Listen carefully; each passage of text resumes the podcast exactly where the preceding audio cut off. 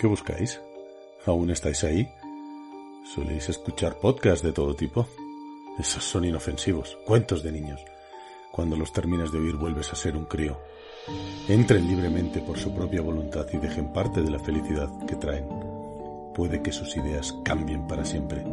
Mi nombre es eh, José Seto y en el desván hablamos.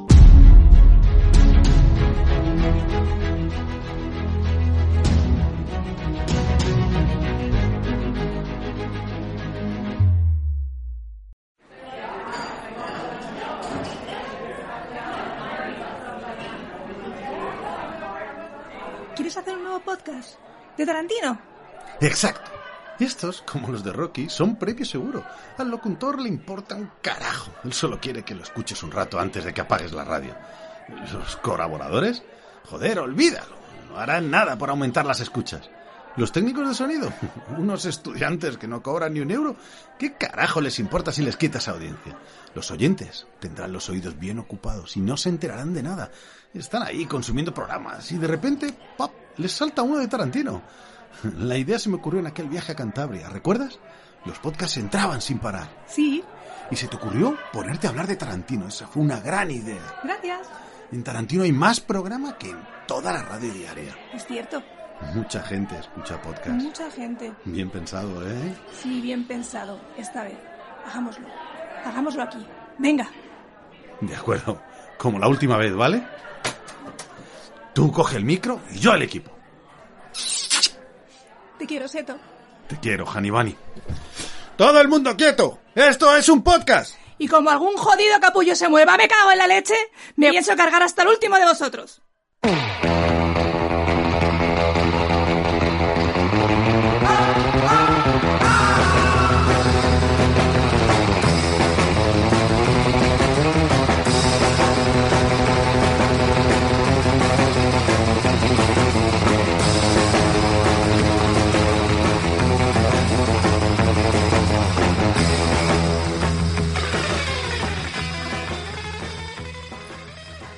Muy buenas noches. Esta semana pasada hemos perdido a uno de los eh, mejores actores eh, de Hollywood.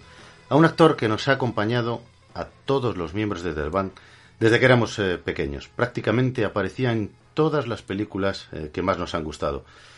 No hablamos de otro que de Sir Sean Connery.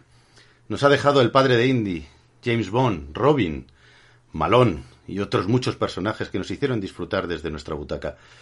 Una lástima, aunque seguiremos disfrutando de su trabajo. eh, Ahí queda, ahí queda su legado. Pero vamos ya con esta noche. Esta noche va a ser apasionante. Eh, hoy tenemos un programa de los que nadie querrá perderse. Vamos a repasar la genial figura de uno de los mejores cineastas eh, del momento. Y digo cineasta, y con mayúsculas. Ya que no, no, no solo dirige las películas, este hombre hace guiones, elige música, produce, un largo etcétera, ¿vale? Eh, es- este día no, no nos lo queríamos perder ninguno, así es que estamos eh, el equipo del desván al completo, ¿vale? Vamos a repasar las cuatro películas que más nos han gustado de- del señor Quentin Tarantino. Cada uno ha elegido una, ¿vale? Eh, Gonzalo nos va a hablar de Malditos Bastardos. Gonzalo, buenas noches. ¿Qué tal? No sé si lo de bastardos lo dices por mí, por la película, pero No, muy bien. por la película, por la película. Oscar, hoy eh, hemos cogido una particular eh, máquina del tiempo y le hemos mandado de corresponsal al oeste americano.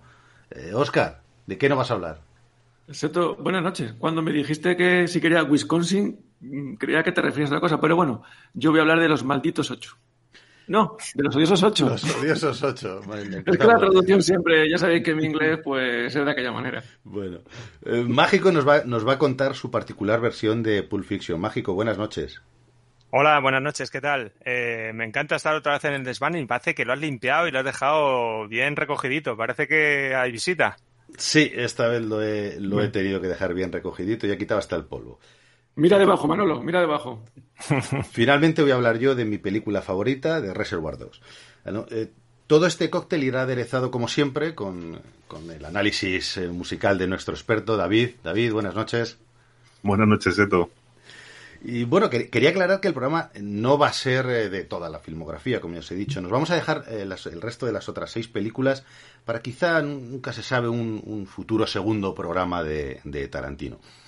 Eh, pero aún hay más, aún hay más. Eh, para el programa de hoy también tenemos eh, una sorpresita, ¿no? Y es que hemos querido invitar a unos, a unos compañeros, ¿no? Del- de este tema de los podcasts, de las ondas. Eh, y bueno, pues estamos encantados de tenerles, son amantes de Tarantino y de todo su cine. Y bueno, pues sin más dilación os presento. Son Amador, buenas noches, Hola, buenas noches, ¿qué tal? y Alberto. Hola, ¿qué tal? Buenas noches, un placer. Bueno, Al- Alberto y Amador son eh, compañeros, tienen un podcast que se llama Cineclub de Aranjuez. Y bueno, pues contarnos algo de, de- algo de vosotros, cómo, cómo surgió eh, la idea de hacer vuestro podcast, que creo que ya lleváis un tiempo. Bueno, pues todo empezó con cogiendo, haciendo una página web sobre críticas de cine.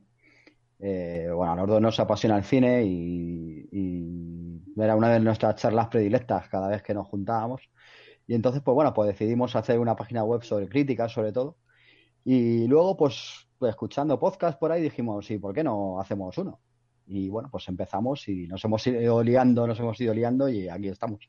Y lleváis ya unos añitos, ¿no? Además, ¿no, Alberto? ¿Cuánto tiempo lleváis más o menos? Bueno, em, llevamos año y medio aproximadamente. Llevamos desde febrero del, del 2019 aquí dando guerra mayormente más que otra cosa, pero, pero bueno, eh, disfrutando sobre todo, divirtiéndonos, que es, que es un poco lo que, lo que intentamos.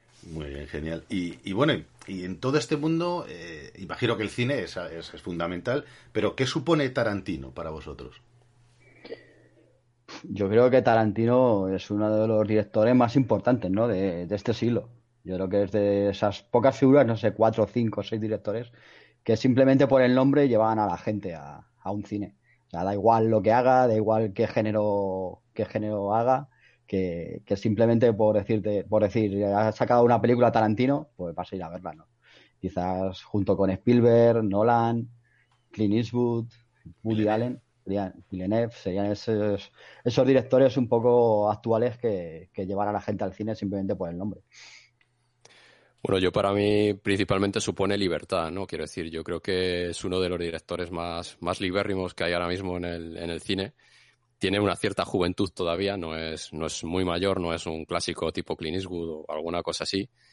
Y realmente al final eh, hace prácticamente lo que le da la gana, como le da la gana y, siempre mm, con los mejores actores.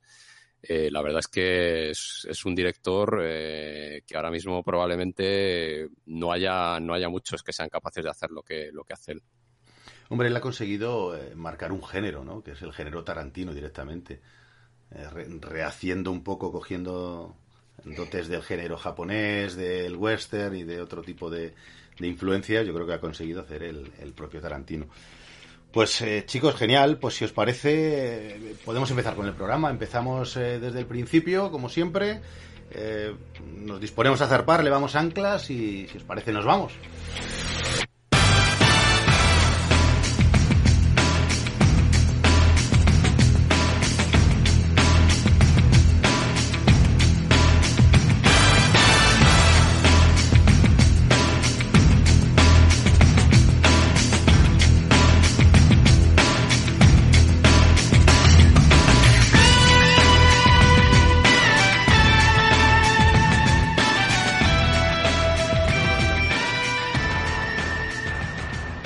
Estos son vuestros nombres. Señor marrón, señor blanco, señor rubio, señor azul, señor naranja, señor rosa. Yo, señor Rosa, ¿por qué? Porque eres maricón, ¿vale? ¿Por qué no elige cada uno su color? No puede ser, no puede ser. Ya se probó y no funciona. Habría cuatro tíos peleándose por ser el señor negro y como no os conocéis, ninguno daría su brazo a torcer. No, señor, elijo yo. Tú eres el señor rosa y da gracias por no ser el señor amarillo. Sí, sí, pero señor marrón es como si fuese señor mierda. Y señor Rosa como señor mariposa. ¿Qué le parece señor púrpura? A mí me gusta más. Puedo ser el señor púrpura. No serás el señor púrpura.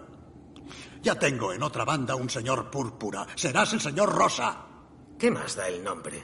Claro, para ti es fácil. Tu nombre, señor Blanco, suena bien. Vale, si te da igual, ¿quieres ser tú el señor Rosa? He was born a fool for love. What he wouldn't do for love. He's a fool,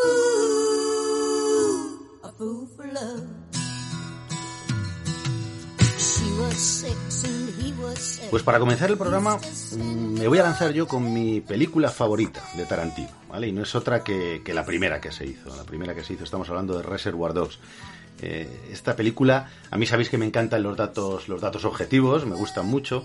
Eh, para esta película de 1992, el señor Tarantino invierte un poco más de un, un millón de, de dólares y recauda casi 15.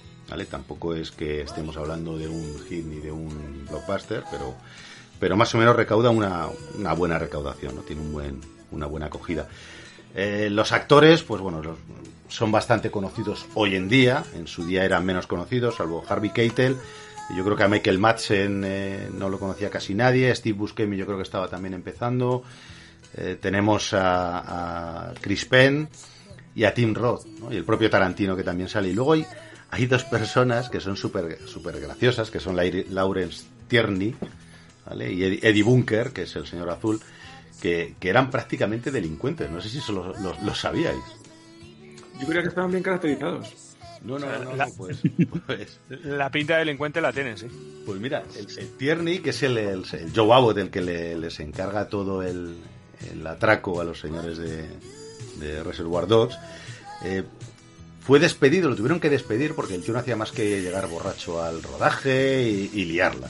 Lo echaron, lo metieron en la cárcel y tuvieron que ir a pagar, que no sé si lo metieron eso con parte del presupuesto, pero tuvieron que ir a pagar la fianza para sacarlo. O sea, era, era un pieza ahí el abuelo de el abuelo que te cagas, ¿no?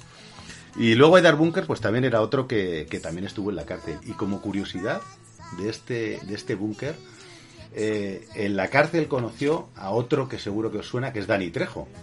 No sé si sabéis quién es. Pues sí, no. sí, machete. Otro amigo de, de, de Tarantino y de Robert Rodríguez. Sí, sí, el señor Machete, el señor Machete. Pues sí, pues allí se conoció con este, con este Eddie, Eddie Bunker. Y bueno, pues este es un poco así el reparto, ¿no? El, el reparto que, que ahora ya te digo que ahora sí que sí que nos suena, nos suena bastantes nombres, ¿no? En su día, pues quizá no eran tan conocidos.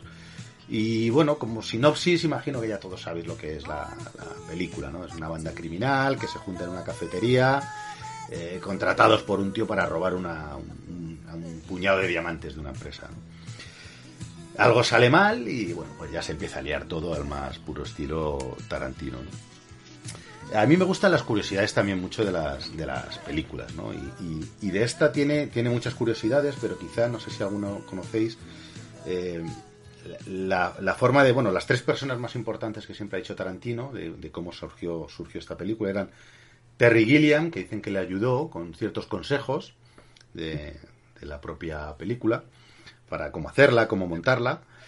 Eh, Tony Scott, que fue el que le- tenía varios guiones, Tarantino, y le vendió uno, le vendió el de Amor a quemarropa y Tony Scott por 50 mil dólares. Ahí hay, varían un poco las cifras, él en algún sitio he oído 10 mil, pero bueno, le vendió el, el guion y eh, bueno, pues se hizo eh, Scott, perdón, Tony Scott hizo Amor a quemarropa y él hizo Reservoir Dogs.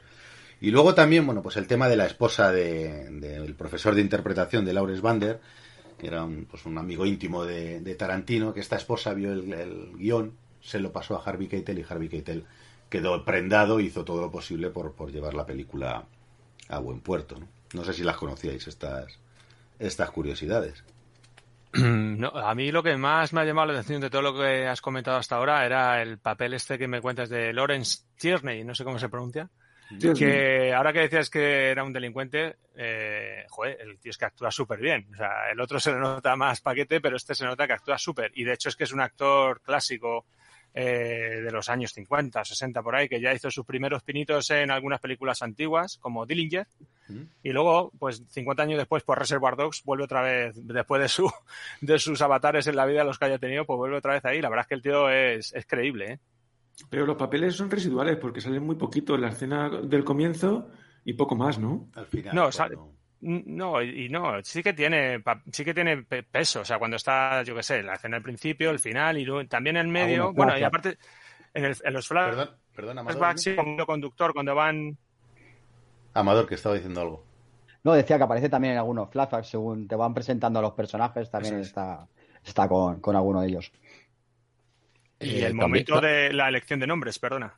No, no, eh, quería decir que en el, en el momento del, del. Cuando planifican el golpe, están explicando y tal, ¿no? Tiene también un momento, ¿no? Sí, sí, sí. Que es bueno, cuando que le dice a cada uno qué nombre va a ser. que ese comienzo a mí me supone, a mí me supone, siendo esta la primera película de, de Tarantino, ese comienzo me supone un, un ¿cómo explicarlo? Algo muy, muy marcado en, en todas las tendencias de la, en todas las películas de, de Tarantino y es esta charla muy sesuda de colegas distendida de, de conversaciones absurdas como la, la- el Mac Royal de Vincent Vega con con Samuel L. Jackson, ¿no? Ese, ese tipo de charlas. Bueno, pues aquí hablan de Madonna. Hablan de Madonna Sí. y del Like a Virgin. Y bueno, pues Pero yo creo, Seto, que no es una conversación trascendental porque tiene mucho peso en, en la trama, porque al final eh, el papel de Quentin Tarantino como actor en la película pues también eh, se ciñe prácticamente solamente a esta escena y ahí sí que tiene mucho peso cuando explica la interpretación suya de Like a Virgin. Y yo conecto esa intervención, esa interpretación con luego la escena de, de la tortura de, Michael Manson cuando está torturando al, al policía y que puede explicar de alguna manera la violencia extrema en las películas de Tarantino con una eh, con un gusto por el placer que es como cuando dice la en la interpretación de la canción no que eh, la mujer disfruta cuando siente el dolor que sintió por primera vez que es lo que disfruta Michael Manson cuando dice no yo te voy a torturar porque me apetece torturarte entonces bueno me parece como es una explicación de- del sufrimiento y de la extrema violencia de las películas de él Dicen que la, la- la escena esta de la tortura... Perdona, quería, quería decir algo, Alberto. Eh, sí, yo decir que al, al hilo de lo que estáis diciendo, eh, por el hecho de, de hablar eh, Tarantino tanto de la canción Like a Virgin, eh, Madonna quiso conocerle. No sé si, si teníais esa información. Y, y bueno, eh, le llegó a firmar a un disco del álbum Erótica eh, diciéndole a Quentin, no es sobre pollas, es sobre el amor, Madonna. Sí, sí. Le deja, le deja aclarado un poco la, la conversación final. Sí, sí. Pues yo, perdona, Seto, eh, al hilo de lo que estábamos comentando, yo creo que aquí hay señas de identidad clarísimas del cine de Tarantino, que son, para empezar, las películas, o sea, perdón, las conversaciones estúpidas, por mucho que le queramos sacar trascendencia, en ocasiones, pues, bueno, eh, no sé, conectarlo con la, con, ¿cómo se llama? Con, cuando le está torturando con la tortura, bueno, pues se le puede conectar, pero es difícil, yo lo veo difícil, vaya.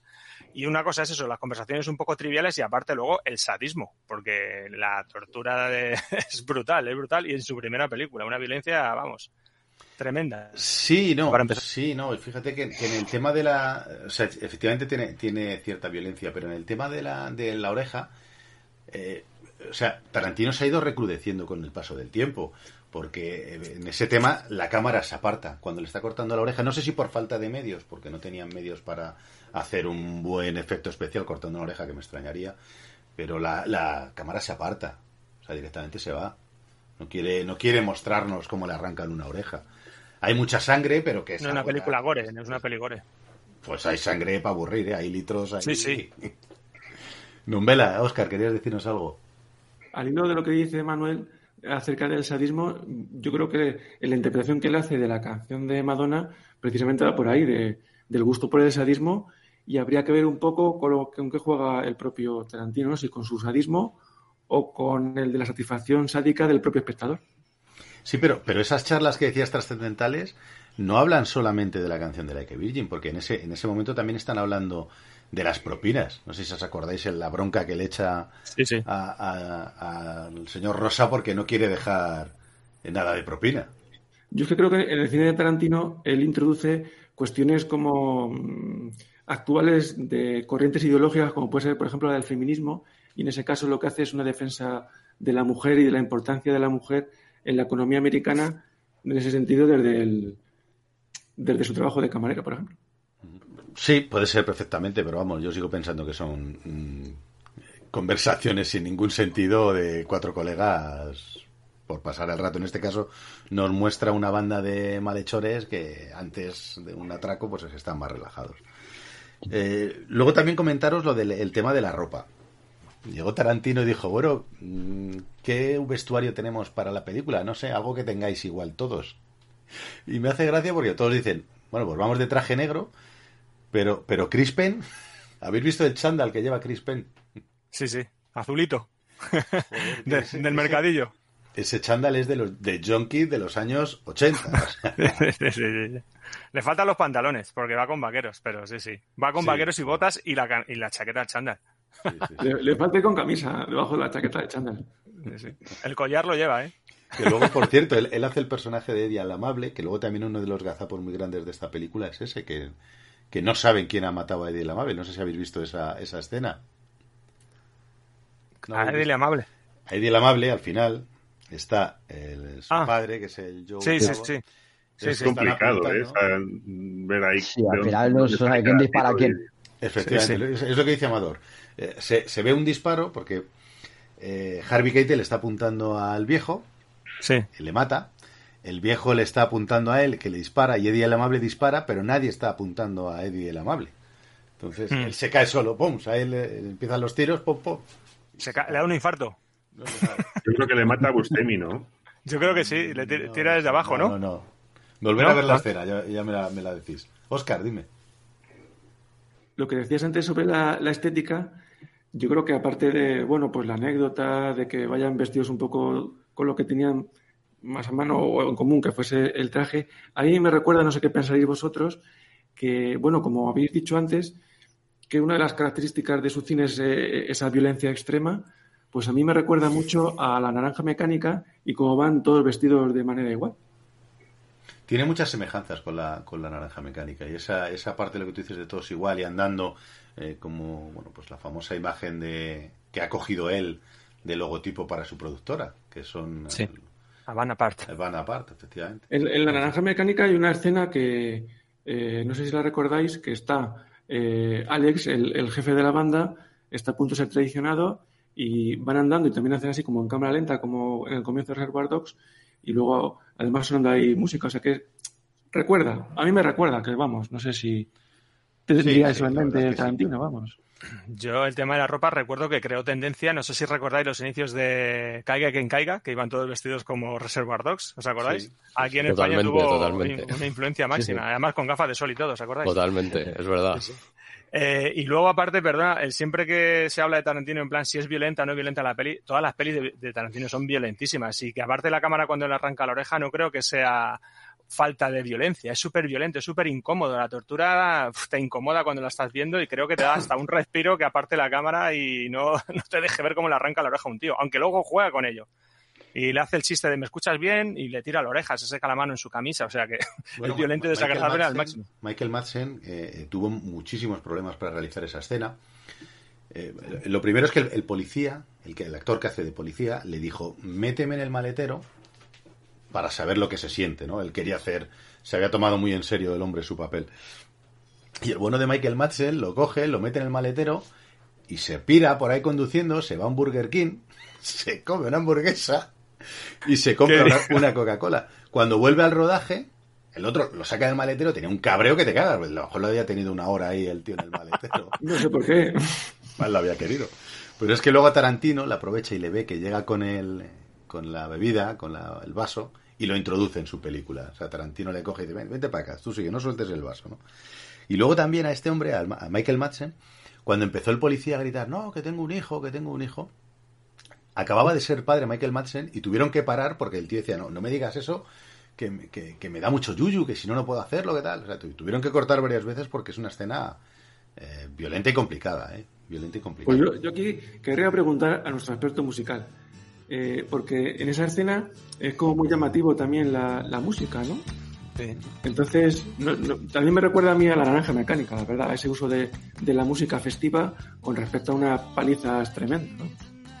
Sí, sí, tiene, tiene semejanzas. En la, en la naranja mecánica, en la escena de la violación, también se usa una música que no tiene mucho que ver con la. Bueno, que está contrapuesta completamente a la escena que estamos viendo. Y bueno, pues se, se utiliza este recurso para darle un poco también de trivialidad a, a la escena, pero también como un poco darle esa- ese punto psicótico ¿no? a, a lo que está a lo que está ocurriendo, se- asemejándola con la personalidad del personaje. Amador, ¿querías, querías apuntar algo? Sí, de- con, la- con lo de la música decía- dice Tarantino que él en muchas ocasiones, muchas de las escenas, eh, al contrario de lo que suelen hacer la mayoría de los- de los directores, lo que hace es primero escoge la música y a partir de esa música crea la escena. Por eso muchas veces se ha también encasillado todo en, eh, con esa música, ¿no? Porque lo hace justo al revés de lo que hace lo mayor, la mayoría. Lo hace aquí, lo hace en Kill Bill.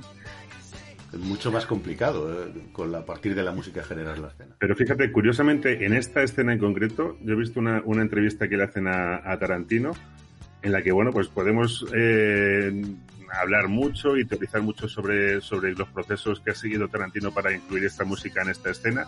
Sin embargo, él, cuando le preguntan, eh, dice que, bueno, revisando el guion, dándole vueltas al asunto, de buenas a primeras, dijo, oh", como de forma espontánea, dijo, este es el tema que tiene que ir aquí en esta, en esta escena.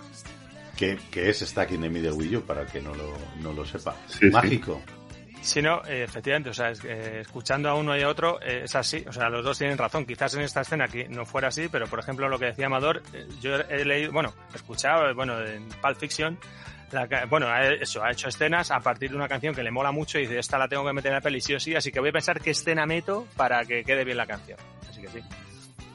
Claro, es que el Tarantino tiene tanto en su cabeza que los procesos irán en un sentido y en otro y...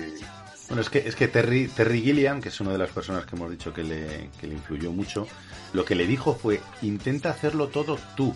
O sea, uno de, los- de sus, eh, de sus tips, de sus consejos era que lo hiciera todo él. Eh, haz tú el montaje, haz tú la música, haz tú todo. Que luego poco a poco ya en sus películas va un poco delegando, ¿no? Pero, pero los comienzos era así. su- el consejo era ese el que le dieron y, y él se lo tomó muy, muy en serio. Eh, ¿Qué más contaros de esta película? Que para mí es eh, mi favorita. A sabéis que las policíacas me, flipan, me, gusta mucho. Me encanta que no salga el atraco. Y mira que me gustan los atracos, pero me gusta, me parece que es, es un puntazo que, no, que salga directamente ya con el que algo se ha fastidiado y el atraco ha salido mal. Y, me encanta, por supuesto, la, la- el, el guion y la acción que tiene. También comentaros simplemente que, que al final, que luego hay mucha gente, yo pensaba que la gente lo había, lo había oído y estaba más claro, pero hay gente que no, que no lo entiende así. Y es que piensan que el señor Ross al final se va con las joyas. Y es porque no oyen que al final, no sé si lo habéis oído vosotros, eh, cuando él sale ya del almacén, se oye a la policía que le para, detente, tira, levanta el arma. O sea, lo detienen al final, recuperan las joyas. El atraco acaba frustrado totalmente, claro. ¿Pero recuperan las joyas o el maletín? El maletín. Pero las joyas se supone que van dentro. Es que yo creo que es una de las preguntas que yo siempre me he hecho cuando he visto la película. Si en el maletín había algo... ¿Qué, qué es lo que había realmente? Alberto. Eh, el propio Tarantino decía que, que el maletín que aparece en Pulp Fiction, su idea original era que fuera el maletín que no se llega a ver qué sucede con él en, en Reservoir Dogs.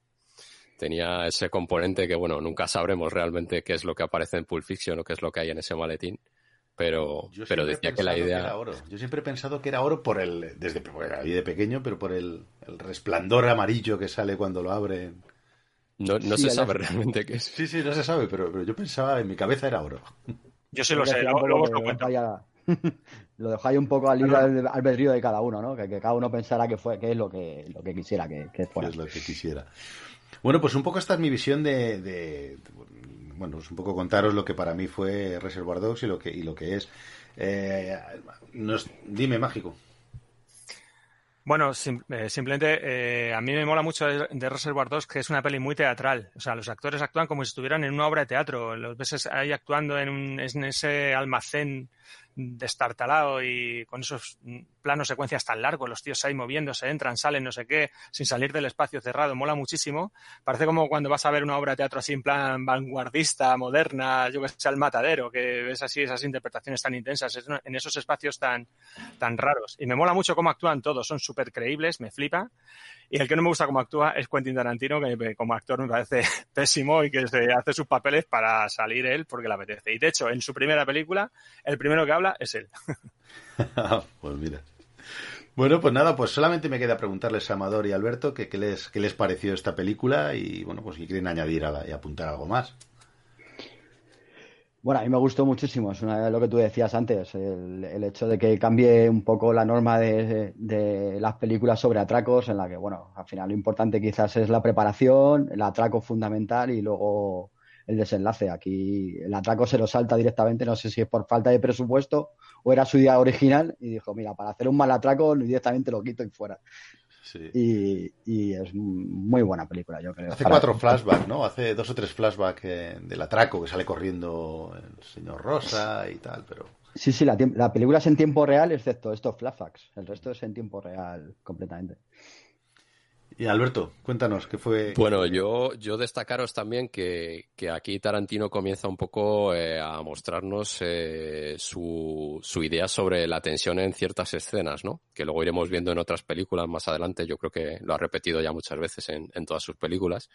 En la escena del servicio, la que, la que cuenta Steve, Steve Buscemi, perdón, eh, que realmente, claro, eh, aunque sabes que es mentira, incluso aunque tú sabes que lo que está contando es una mentira, que está ensayando para, para hacerse pasar por, por atracador y, demás, eh, aún así te crea, o al menos a mí me creó una tensión eh, que, que, bueno, luego hemos visto también en otras escenas de, de, del mismo director. Eh, como película a mí personalmente, a ver, evidentemente creo que ya da indicios de, de, lo, que, de lo que va a ser en, en un futuro. Eh, pero bueno, yo creo que aún le quedaba, le quedaba pulir lo que, lo, lo, que luego va a conseguir en Pulp Fiction. Yo creo que tiene algunas cosas que todavía le, le lastran, ¿no? Pero bueno, evidentemente eh, es una buena película. Yo imagino que con, con un millón eh, de dólares de presupuesto eh, se lo comen todos los actores y el alquiler de la, del equipo. O sea, no creo que, Em, empezó con 30.000, ¿eh? o sea, su presupuesto original era 30.000 y lo quería hacer con sus primos y, y amigos suyos. ¿eh? O sea, era una película, quería hacer una película prácticamente artesana. El, yo tengo entendido que, que, cuando la película empezó a tomar un poco de fuerza fue cuando Harvey Keitel se metió en, en, el, en el asunto. Que en, ahí es cuando realmente empezó a llegar el, el dinero. Y, bueno, decíais antes que, que es su primera película, pero en realidad no es su primera película. Eh, cuatro o cinco años antes tiene una película que se llama El cumpleaños de mi mejor amigo. Sí, eh, que la que, él... la, sí, que sí, bueno, él la, dice que la odia, que no le gusta nada y curiosamente se quemó la mayoría del metraje en, en el montaje. Y bueno, quedan por ahí como 18 o 20 minutos que se pueden ver en YouTube, si alguno si alguno quiere hacer el esfuerzo, ahí están. ¿Y es de ese estilo también? Yo no la he visto, no sé, no sé cómo será. No, no sé tampoco. Bueno, no, Creo que nos nadie. Nos lo ponemos de deberes para ver si lo vemos algún día. Es un cortometraje, yo, ¿no? De un tío que se va a casar y le sale mal la boda. Mediometraje. Dicen que no vale, que no vale mucho. Yo tampoco la he visto. Yo quería comentar una cosa, perdona, ahora que estamos hablando, yo si queréis por cerrar o lo que queráis, pero esos 30.000 dólares que ha dicho Alberto, yo he escuchado que lo sacó. ¿Sabéis de dónde lo sacó? Sí, yo, yo, creo que sí. Yo creo que sí. ¿Sí? Ah, pues dilo tú, dilo tú. Eh, bueno, no lo sé, corrígeme, pero creo que era de las chicas de oro, ¿no? Sí, Digo, sí, sí. Que sí, apareció sí. en un capítulo de, en las chicas de oro. Eso es, haciendo de, ¿lo sabes? Eh, no, de Elvis, perdona, sí. De sí. Elvis, ah, Sí, eso pero es. bueno, eso no sabía, no tenía ni idea. Pues sí, y además eso también se puede buscar en YouTube, porque yo cuando lo escuché dije, ostras, y entonces hay un capítulo en el cual se casa Sofía, ¿os acordáis de la abuela? Sí, sí. Eh, y cuando se casa, en vez de que haya un hay ellos es Quentin Tarantino y se le ve, se le ve bastante bien. Así que es gracioso verlo ahí al tío. Por cierto, eh, os, os, pregunto a todos, ¿alguno sabe qué significa Reservoir Dogs? No. Eh, Perros sí, de presa, idea, tío, ¿no? yo- Perros rabiosos. Sí, algo así. Bueno, eh, yo, te- yo, yo tenía una anotación aquí. Perdón. Ah, no, yo, la idea que tenía que es como que perros en, en guardados o encerrados o en como en reserva, una especie de palabra relacionada con este concepto, ¿no? Que los perros están ahí guardados. Según había escuchado yo en algún en algún sitio. Cuéntanos, Yo- Alberto. ¿qué- Yo tenía anotado, eh, no sé, yo no sé hasta qué punto todo esto luego al final se convierte en mitos, etcétera. eh. Quiero decir, yo tampoco le doy una, un significado muy que sea la realidad. Pero bueno, de, eh, viene del momento en el que él trabajaba como, como empleado en un videoclub. Eh, y bueno, eh, que se llama Video Archives, perdón, ya por, por dar toda la información. Y a uno de los clientes le recomendó una película de Louis Mal, que es un director francés, que se, perdón por mi francés, eh, otra vez tengo que hablar en francés. Uh, Au revoir les enfants, creo que es así como se dice, o algo así. y, y, el, y el cliente le dijo, no quiero ver ningún Reservoir Dog. Perdón porque no lo voy a decir en inglés porque sería mucho peor. eh. Entonces, bueno, no sé si eso es real o no, es una leyenda. Bueno, al, al final de todo este tipo de cosas siempre surgen muchas leyendas, ¿eh? pero bueno, eh, yo es la única cosa que he encontrado en la que puede basarse un poco el, el título realmente. Vete tú a saber, porque también con la cabeza que tiene este hombre tampoco tampoco ha salido desmintiendo ni afirmando una cosa, ¿no? O sea que no, puede habernos colado lo que quiera. Pero como historia, la verdad es que está. Habrá vivido en ese videoclub, ¿eh? ¿El qué? La cantidad de experiencias que habrá vivido en ese videoclub también, la cantidad de gente con la que se habrá relacionado. Con Roger Avery, sin ir más lejos. Con Roger Avery, efectivamente. Bueno, pues nada, genial. Yo ya no tengo más que decir de Reservoir Dogs. Si alguno quiere algo es el momento, si no que calle para siempre y nos vamos a Pulp Fiction. Uka chaka, uka, uka, uka chaka, uka, uka, uka chaka, uka, uka, uka chaka, uka, uka. I can't stop this feeling deep inside of me. Girl, you just don't realize what you do to me. When you hold me in your arms so tight, you let me know everything's alright. I'm hooked on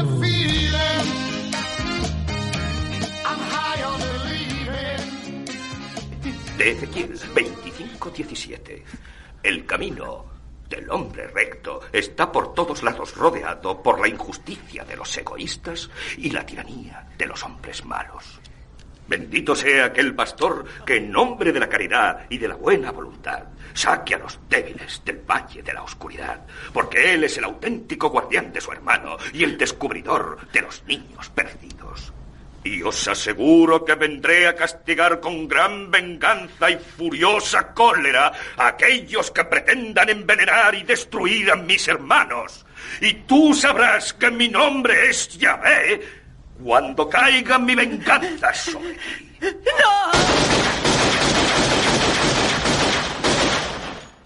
My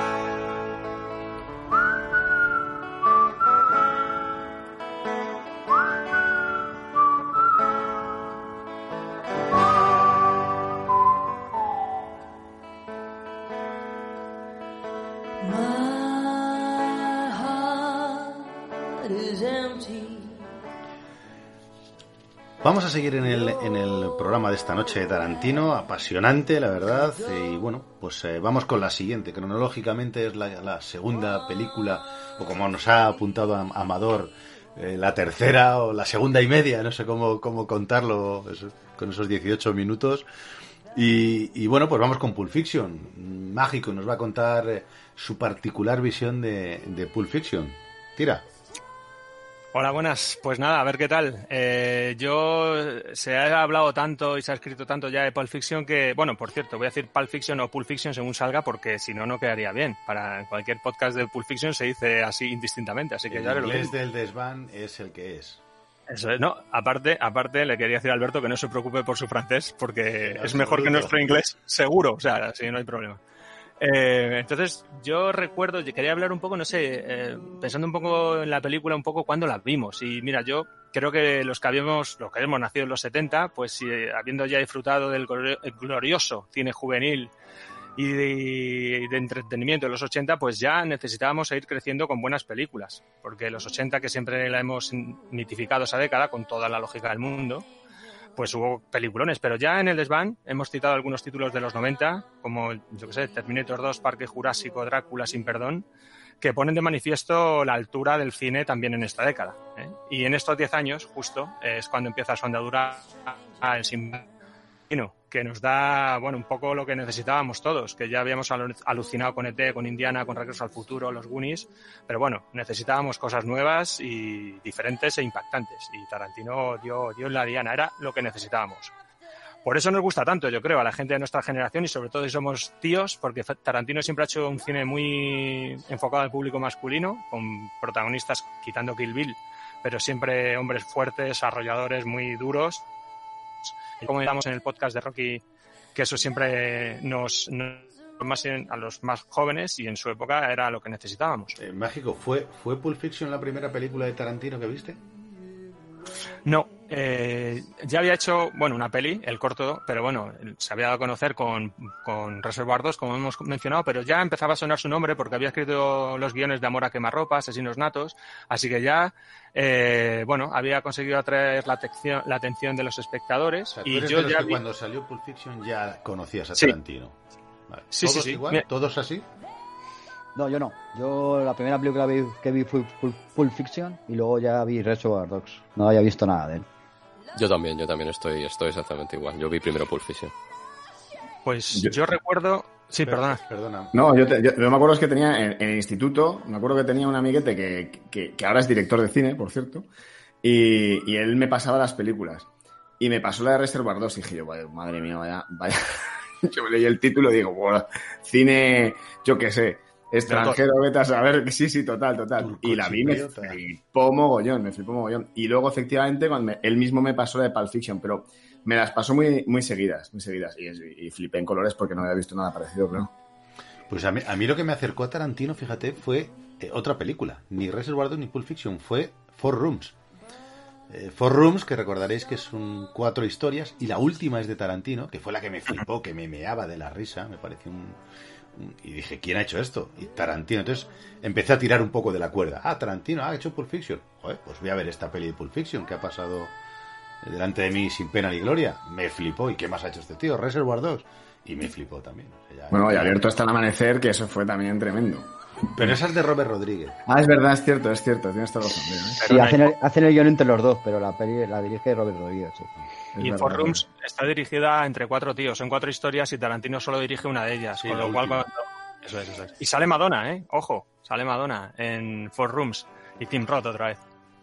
Sí, es Bueno, un factor fetiche. Continúa con... con- Sí, sí, no, pues yo, yo sí que las vi en orden, no sé. Eh, yo recuerdo que poco antes del estreno de Pulp Fiction, no me acuerdo cuánto, quizás nuestros oyentes lo puedan, eh, lo recuerden y nos pongan ahí un mensajito y lo puedan comentar, pero empezó a sonar en las radios el tema Hook Hook on a, Hook on a Feeling, que, joder, fue un pelotazo, me acuerdo ese año No, cuando no, perdona.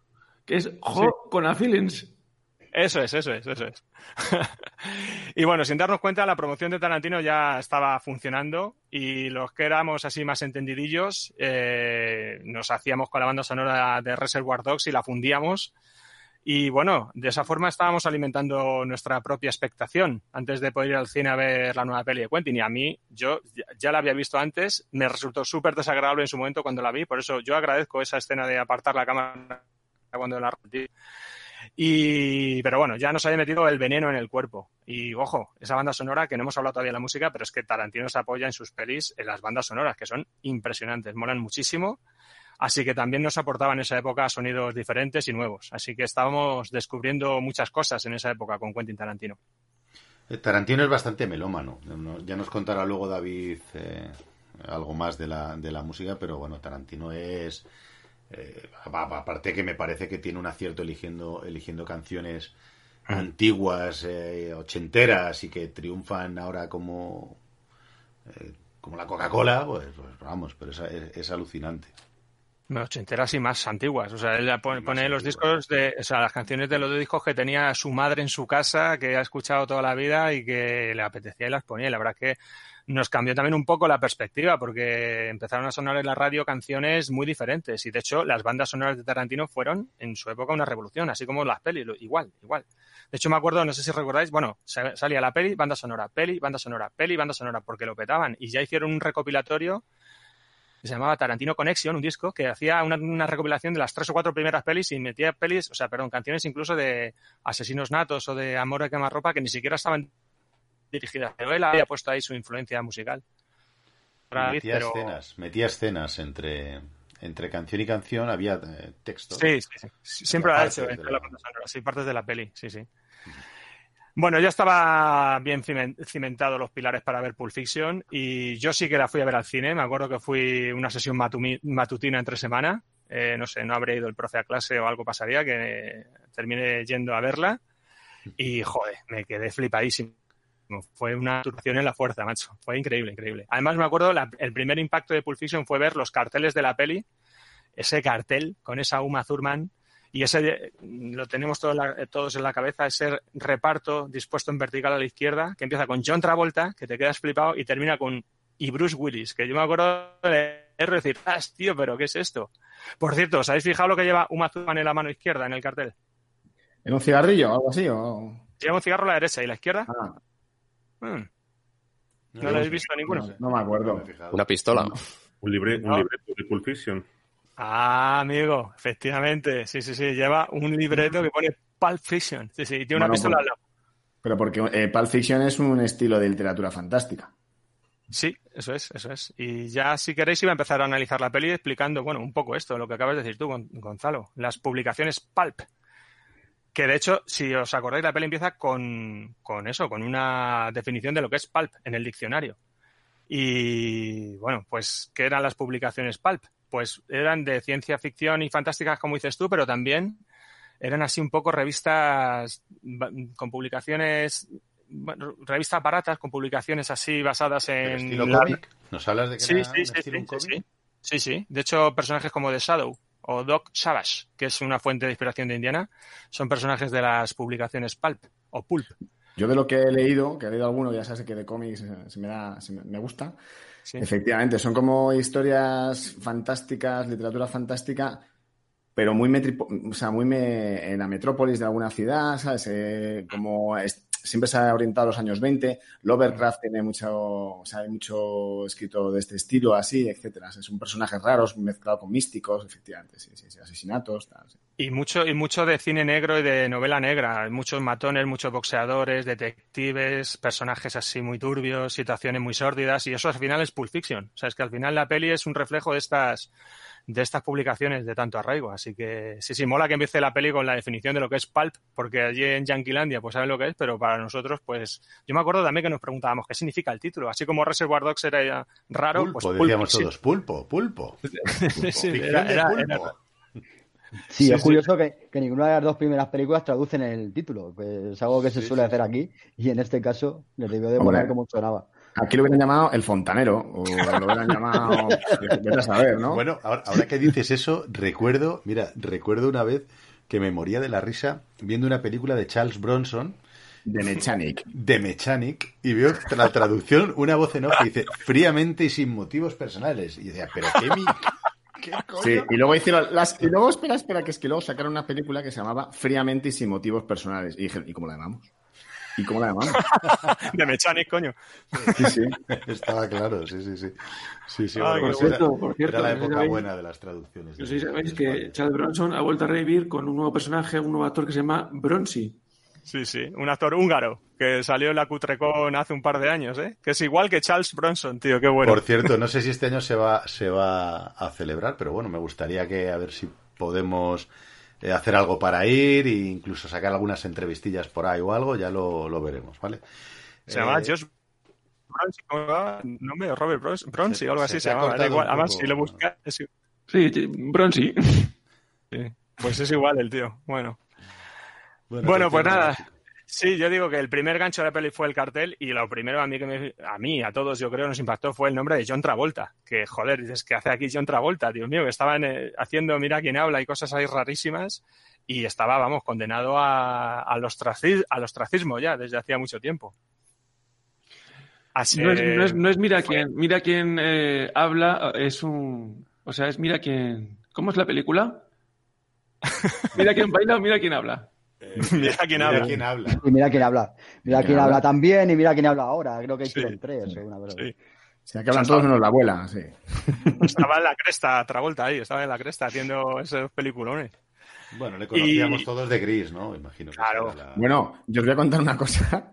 Y era que la película de Gris, yo la vi cuando era pequeño, me encantó. Y yo pensaba que era una película de los 50 de verdad. Te, te os lo juro. Y entonces, claro, cuando de pronto vi Mira quién habla o alguna película que hizo, dije, ¿este tío no ha envejecido nada? O sea, este- pero, es impresionante. Yo estaba flipado diciendo, este tío, o sea, lucha a través de, vamos, por- tra- con el tiempo. Y ya entonces fue cuando busqué de dónde era, cuándo era la película Gris, que creo que es del 78. Y, y dije, madre mía, pero si es que esta película no, no era de los 50. Yo pensaba que era cine real de los 50, imagínate. Pero bueno, esta es mi ignorancia cinematográfica. La de todos. No, pues yo creo que Da- Danny Zuko y, Vincent Vega son los papeles de su vida. De hecho, si no hubiera hecho Pulp Fiction, pues hubiera quedado con Danny Zuko y nos acordaríamos de Gris y ya está.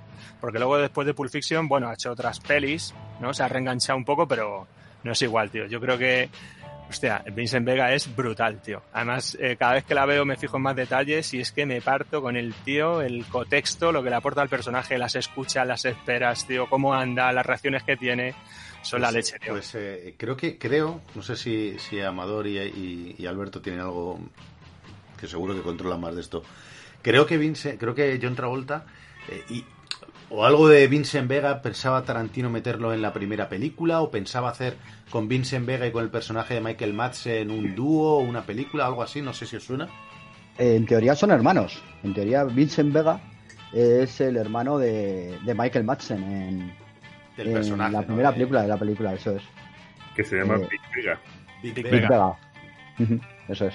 Sí, eh, quería, quería- hacer una precuela de, de Pulp, eh, bueno, sobre antes de Pulp Fiction, me refiero a una precuela rodada después, evidentemente, que se llamaba The Vega Brothers o Double B Vega, perdón por el inglés otra Sí, vez. Eh, al final nunca vio la luz, evidentemente, y ya según Tarantino decía que los protagonistas se habían puesto demasiado gordos ya para, para intentar hacer esa película. Pues Travolta ya estaba bien, ¿eh? En Pulp Fiction.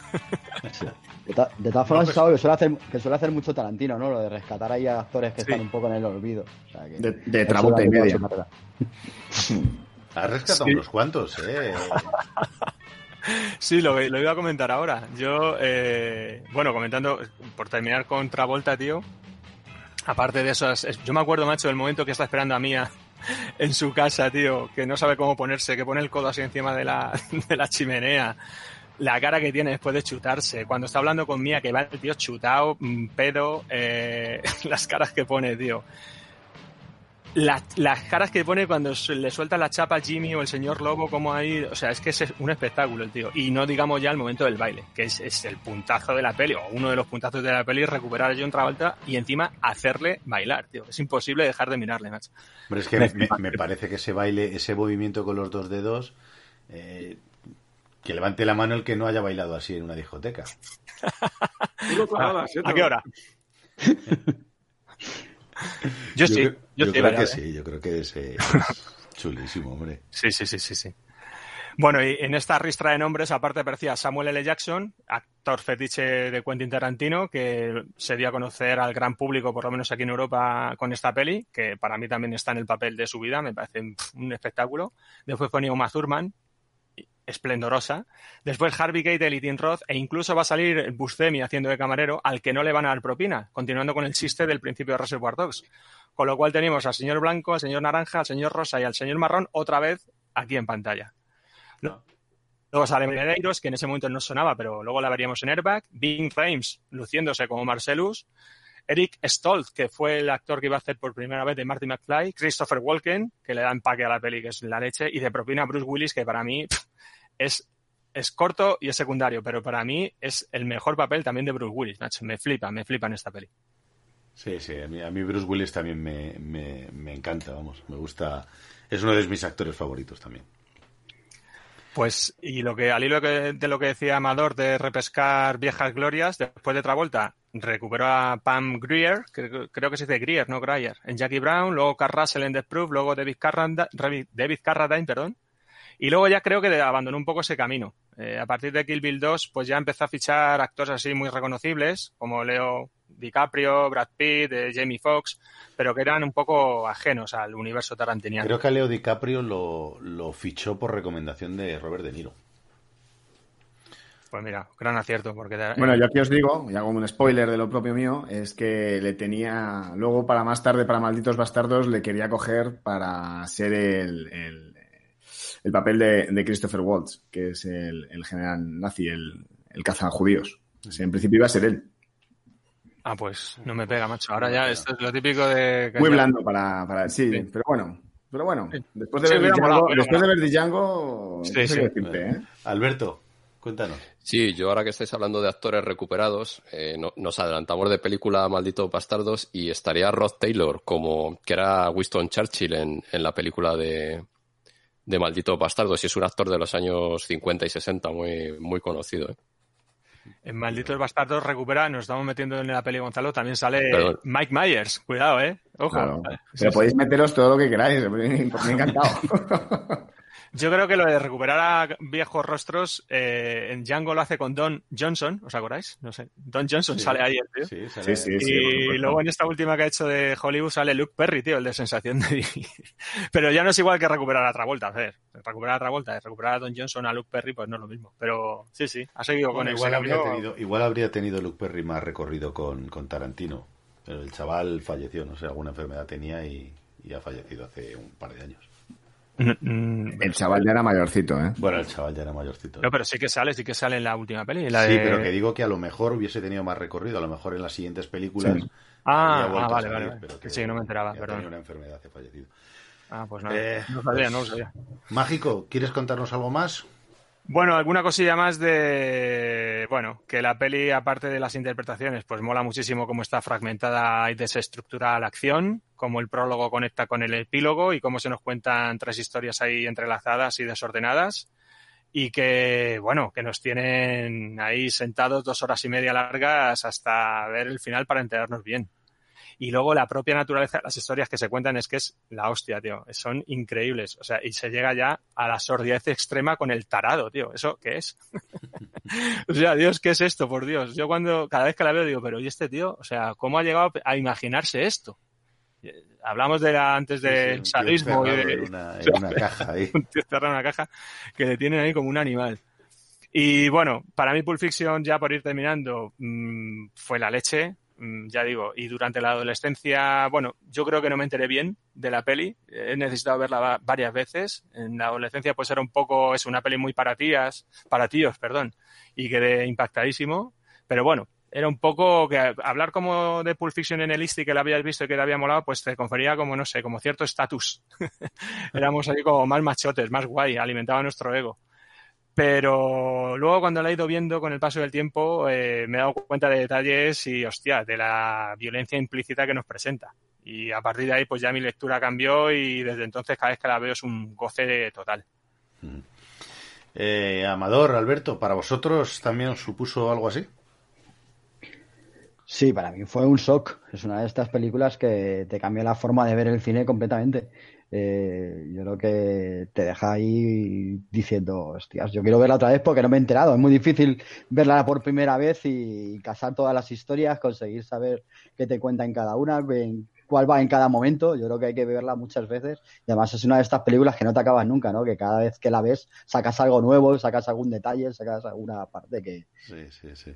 que mola. Siempre, siempre tienes algo ahí que dices, coño, no me había dado cuenta del cuadro del fondo, de, de las... eh, yo creo que me costó dos o tres eh, dos o tres visionados hasta que conseguí ver, o hasta que me di cuenta que estaban en el restaurante sentados en coches.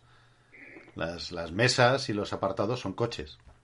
A mí, a es una de las a mí es una de las escenas que más me gusta, la parte esta de Jack Rabbit Slim este, o sea, es que es brutal, todo el decorado, todos los actores que salen por ahí, que si Marilyn, que si, eso es brutal, me encanta.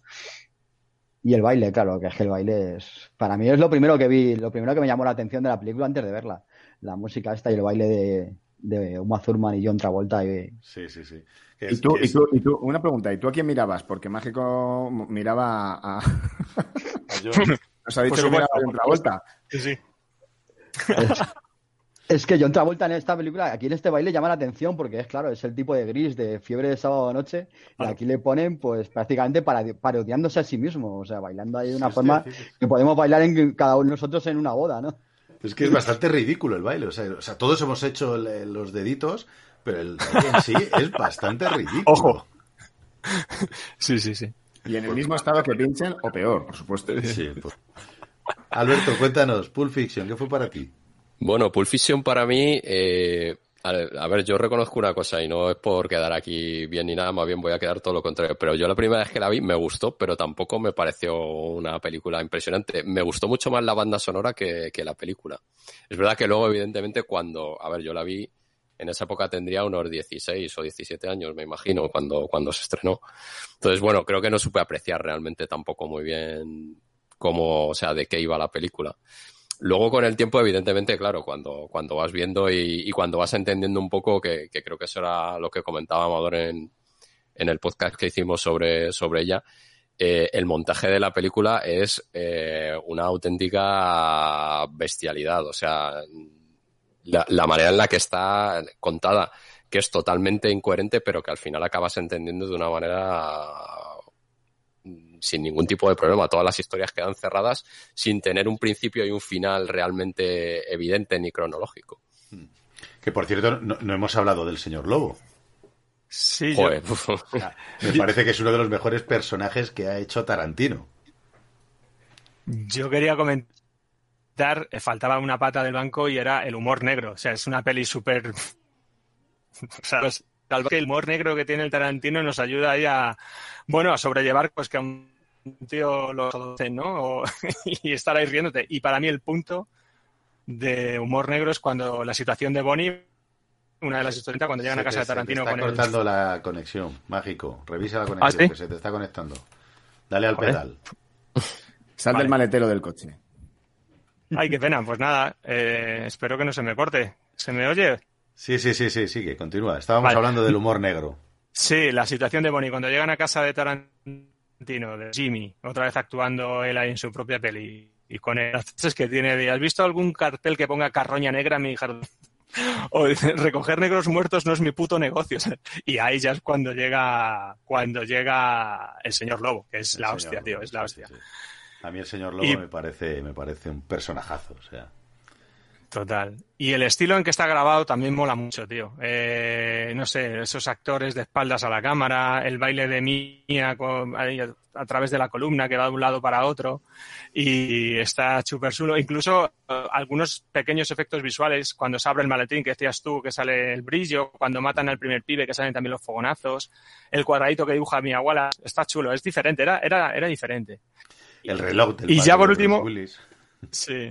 Por último, te quería comentar, y ya termino, eh, eh, como detallitos, que me he partido el culo viéndola esta semana.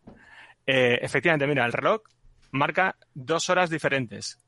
Fijaos, cuando se lo está, le está contando la historia, hay dos primeros planos o medio y salen dos horas diferentes. Me ha hecho mucha gracia el- la mierda de coche que lleva Bruce Willis, el Hondita, ese, antes cuando va a su casa por el reloj. Eh, cómo le ponen el baño a Jimmy y me parto el culo cuando se está lavando las manos. O sea, volved a verla que os vais a partir.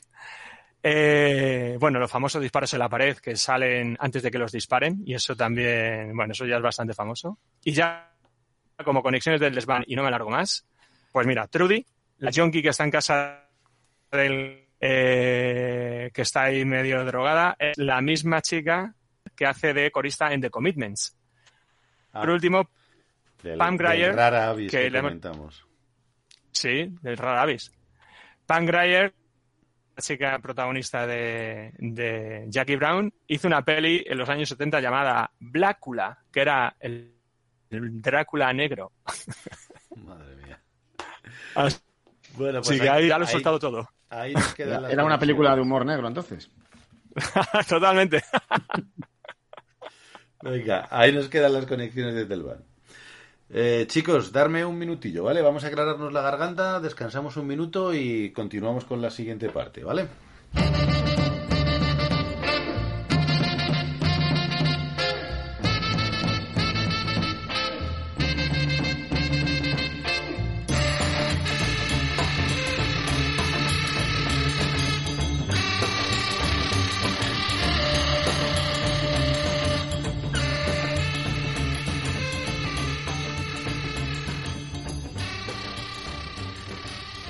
El teniente Aldo Rey y preparo un grupo especial. Necesito ocho soldados.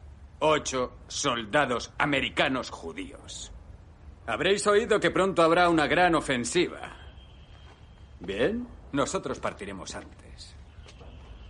Saltaremos sobre Francia vestidos de civiles. Y una vez en territorio enemigo, abriéndonos camino como una guerrilla, tendremos que hacer una cosa, ni una más. Matar nazis. No sé vosotros, pero yo no bajé de las puñeteras montañas humeantes, atravesé el condenado océano, me abrí paso a tiros por Sicilia y después salté de un puto avión para enseñar a los nazis su humanidad. Los nazis no tienen humanidad. Obedecen a un asesino de masas que odia a los judíos a muerte y deben ser destruidos. Por eso todo malnacido que encontremos con ese uniforme morirá.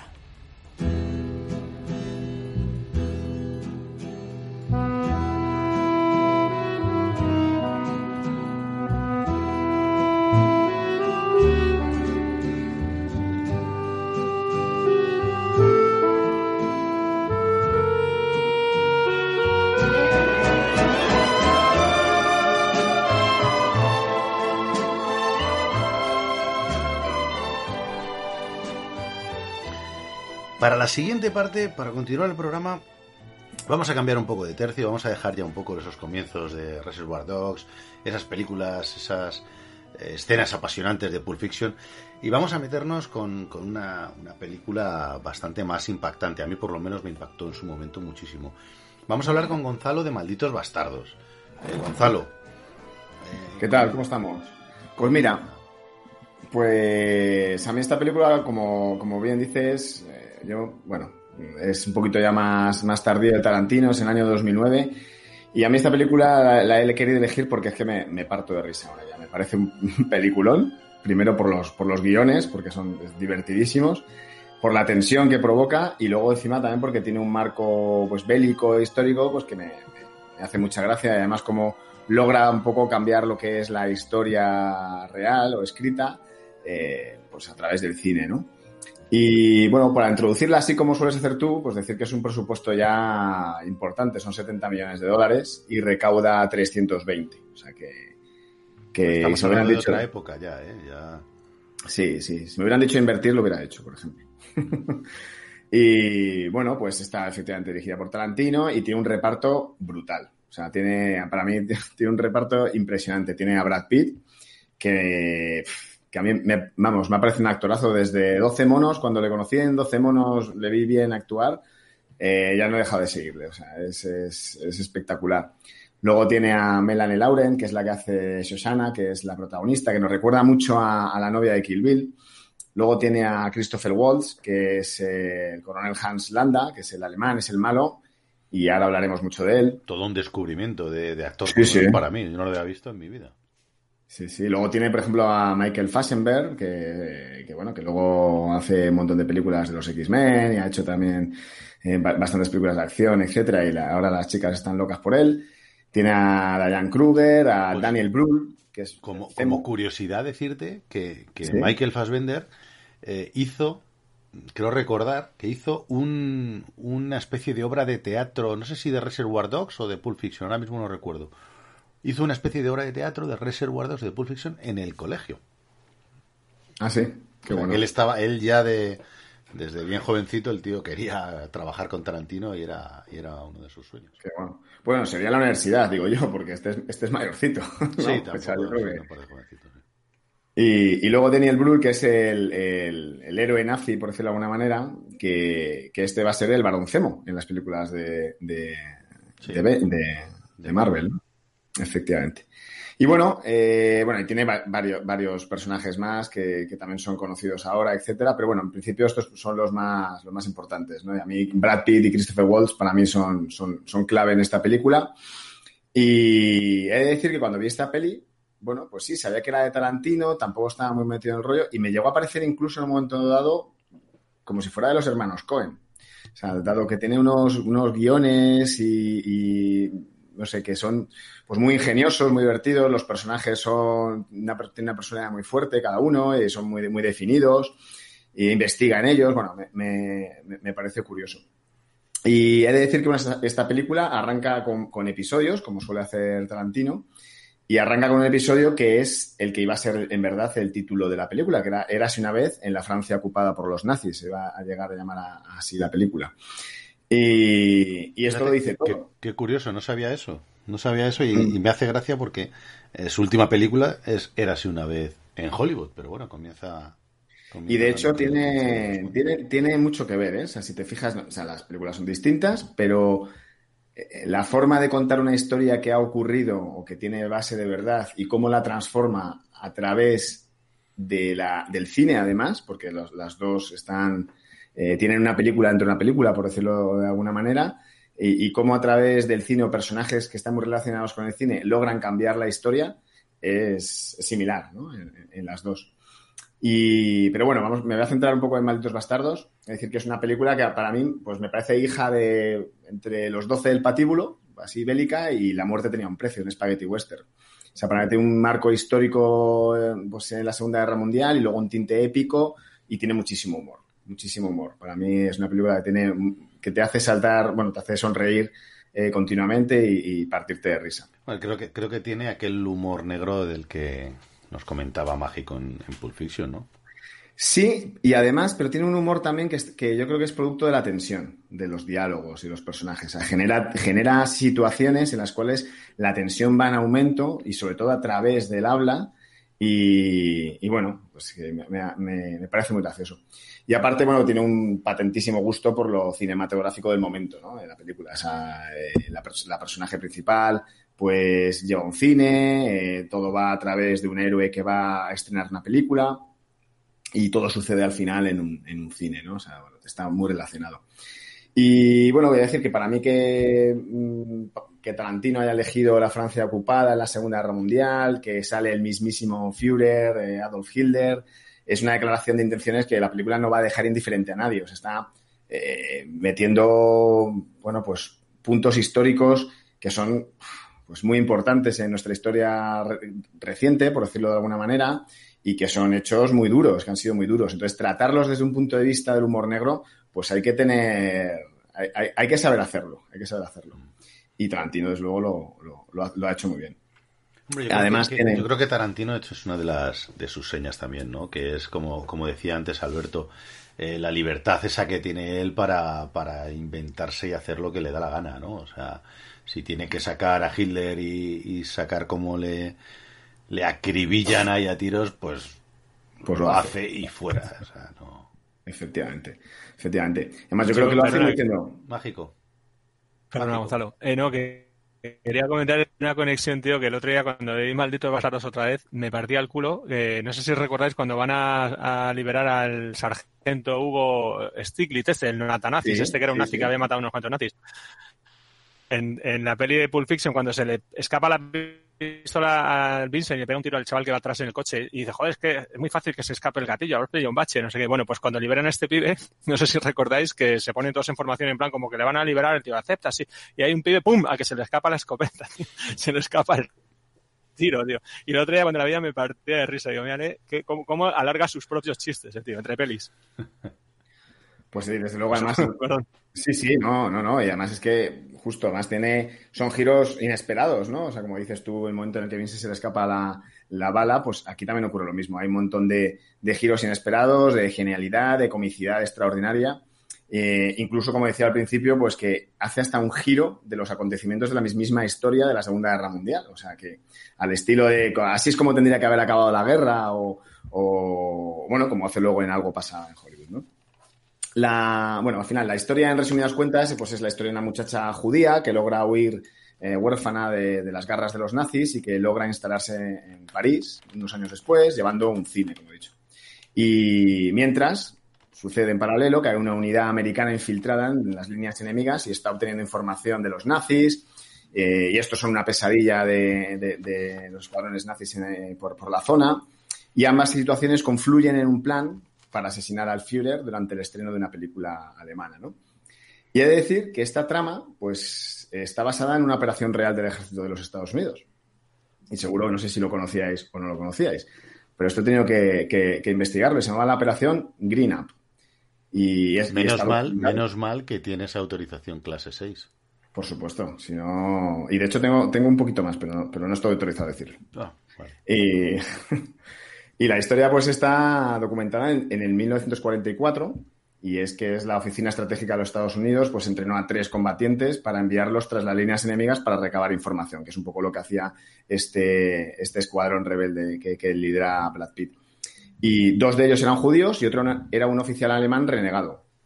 Y casualidades, pues los tres hombres, bueno, pues desarrollan ciertas actividades y tal, y recibieron el nombre de Operación Green Up. Y estos es que les mandan a, tras las líneas enemigas a recuperar, bueno, cogen una caja de víveres, etcétera, uniformes, se, se- infiltran dentro de las líneas enemigas. Eh, obviamente el alemán es el que lleva la voz cantante porque es el que se puede mezclar mejor y esto te recordará algún momento de la película. Y llegan hasta la casa del renegado, que esto es, esto es real todo. Que está su hermana allí, que les ayuda y bueno, y al final, bueno, pues después de andar para arriba y para abajo les detienen. Y un alto cargo político llamado Frank Hofer intenta hacer un trato con uno de los americanos eh, creyendo que es un alto cargo. Y esto también recuerda muchísimo a lo que ocurre en la película. Bueno, recuerda, ¿no? Es lo mismo que ocurre en el final de esta película. Entonces, parece ser que Tarantino leyó esta, trama, esta operación real y, bueno, lo, lo adherió. junto con una película de los años 78, efectivamente, que es lo más comentado siempre, que se llama Que el maledetto treno blindato, que es un asalto al tren nazi, ¿no? Y de hecho, el director de esta película sale en un cameo eh, de, de, de Bandito el Bastardo, hace un cameo. Y bueno, pues yo creo que él dijo en una ocasión, Tarantino, tenemos aquí apuntado, que es, dice, es uno de los mejores guiones que he escrito, pero no soy capaz de encontrarle un final satisfactorio. O sea que, para que veamos que se tuvo que estrujar el cerebro para hacer un final espectacular, como creo que es esta película, y, y pasaría un poco a, a comentarla, ¿no? Eh, En cinco capítulos que, que tiene la, la película. Lo voy a comentar muy brevemente porque tampoco quiero destripar la película, como, como ya me ha advertido Mágico. No, no, no, no. Aquí, aquí el que viene a ver y a escuchar nuestros programas sabe que, que puede que haya spoiler y si los hay bien y si no, pues nada. Es broma, hombre, es spoiler de una película que tiene ya, no sé, 11 20 años. 11 años. Pues, bueno, hay que decir que el, el narrador de esta, de esta película, y que va narrando un poco, es el mismísimo Samuel L. Jackson, ¿vale? Para que veamos un poquito, que siempre, bueno, pues un actor que habíamos dicho que era fetiche suyo, ¿no? Y aquí decirle, el capítulo 1 para mí es mi favorito. Pero en español es- no es el no es el que le dobla, ¿no? ¿O sí? En inglés. Sí, sí, sí, sí, sí. En español No, y también. en español, también. Puede ser. Sí.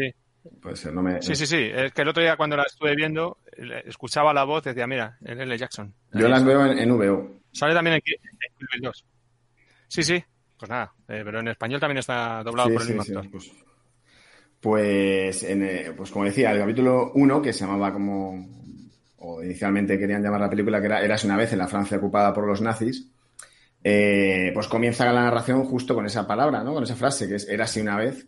Y yo creo que tiene intencionalidad de transportarnos a un mundo ya de fantasía que deja claro desde el principio que todo lo que va a pasar ahora es un cuento, que es una historia ficticia, ¿no? Y como decía, este capítulo para mí es la pieza maestra de, de la película. Es una conversación entre un granjero francés que protege y esconde a sus vecinos judíos, que se llama el coronel, eh, y bueno, y el coronel Hans Landa, perdona, personaje que está maravillosamente interpretado por Christoph Waltz, que es el villano de la película. Para mí es el protagonista. Y, y yo creo que esta conversación, bueno, pues eh, da lugar a una, pues, a una creciente tensión entre los dos, que él domina, que es como un cazador, él como un, como un halcón sobre su presa, etcétera, que le va, le va merodeando hasta que al final ya le tiene entre las cuerdas y salta, salta por él con una frialdad y una male, bueno, de una manera malvada, ¿no?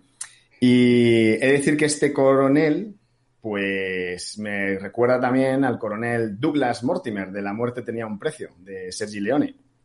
Y también, eh, bueno, pues eh, por eso hace, digo que me recuerda un poco también a los western, aparte de que sea una película bélica. Luego, bueno, pues eh, de Tiene, decir que tiene muchos tintes de, de western también, ¿eh? Sí, sí. Bastardos. Christopher Waltz tiene eh, ganó, ganó un Oscar en esta película, ¿vale? Ganó un Globo de Oro, ganó un BAFTA, ganó el premio de reconocimiento de los actores. Perdona, Y- Gonzalo, que Os- Oscar creo que quería comentarnos algo.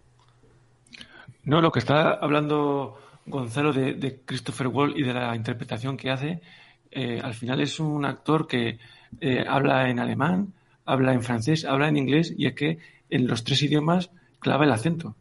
Me parece algo dificilísimo para...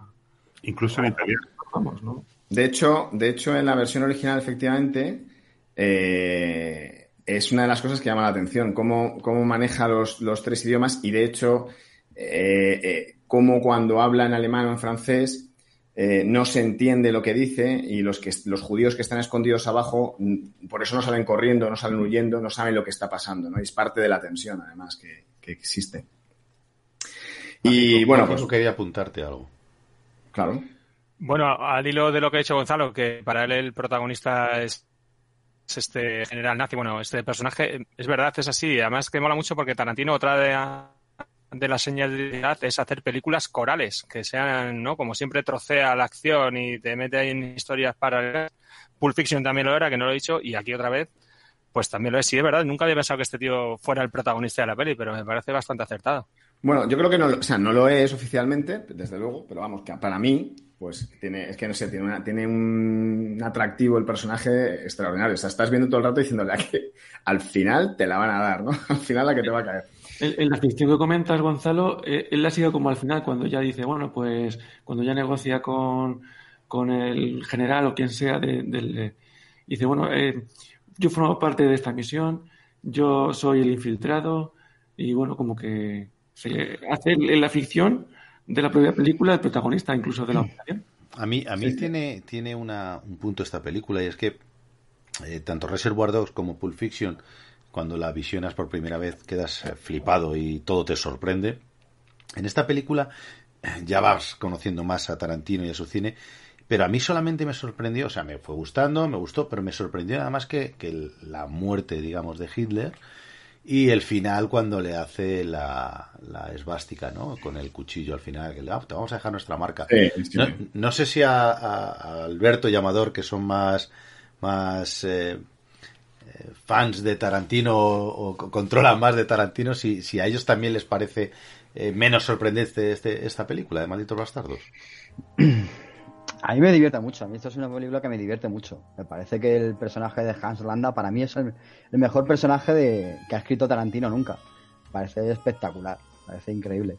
Y hay dos escenas de la película que me parecen buenísimas. La primera que decía y la con el comandante Hans Landa y demás y la, y la, epo- y la escena de la taberna.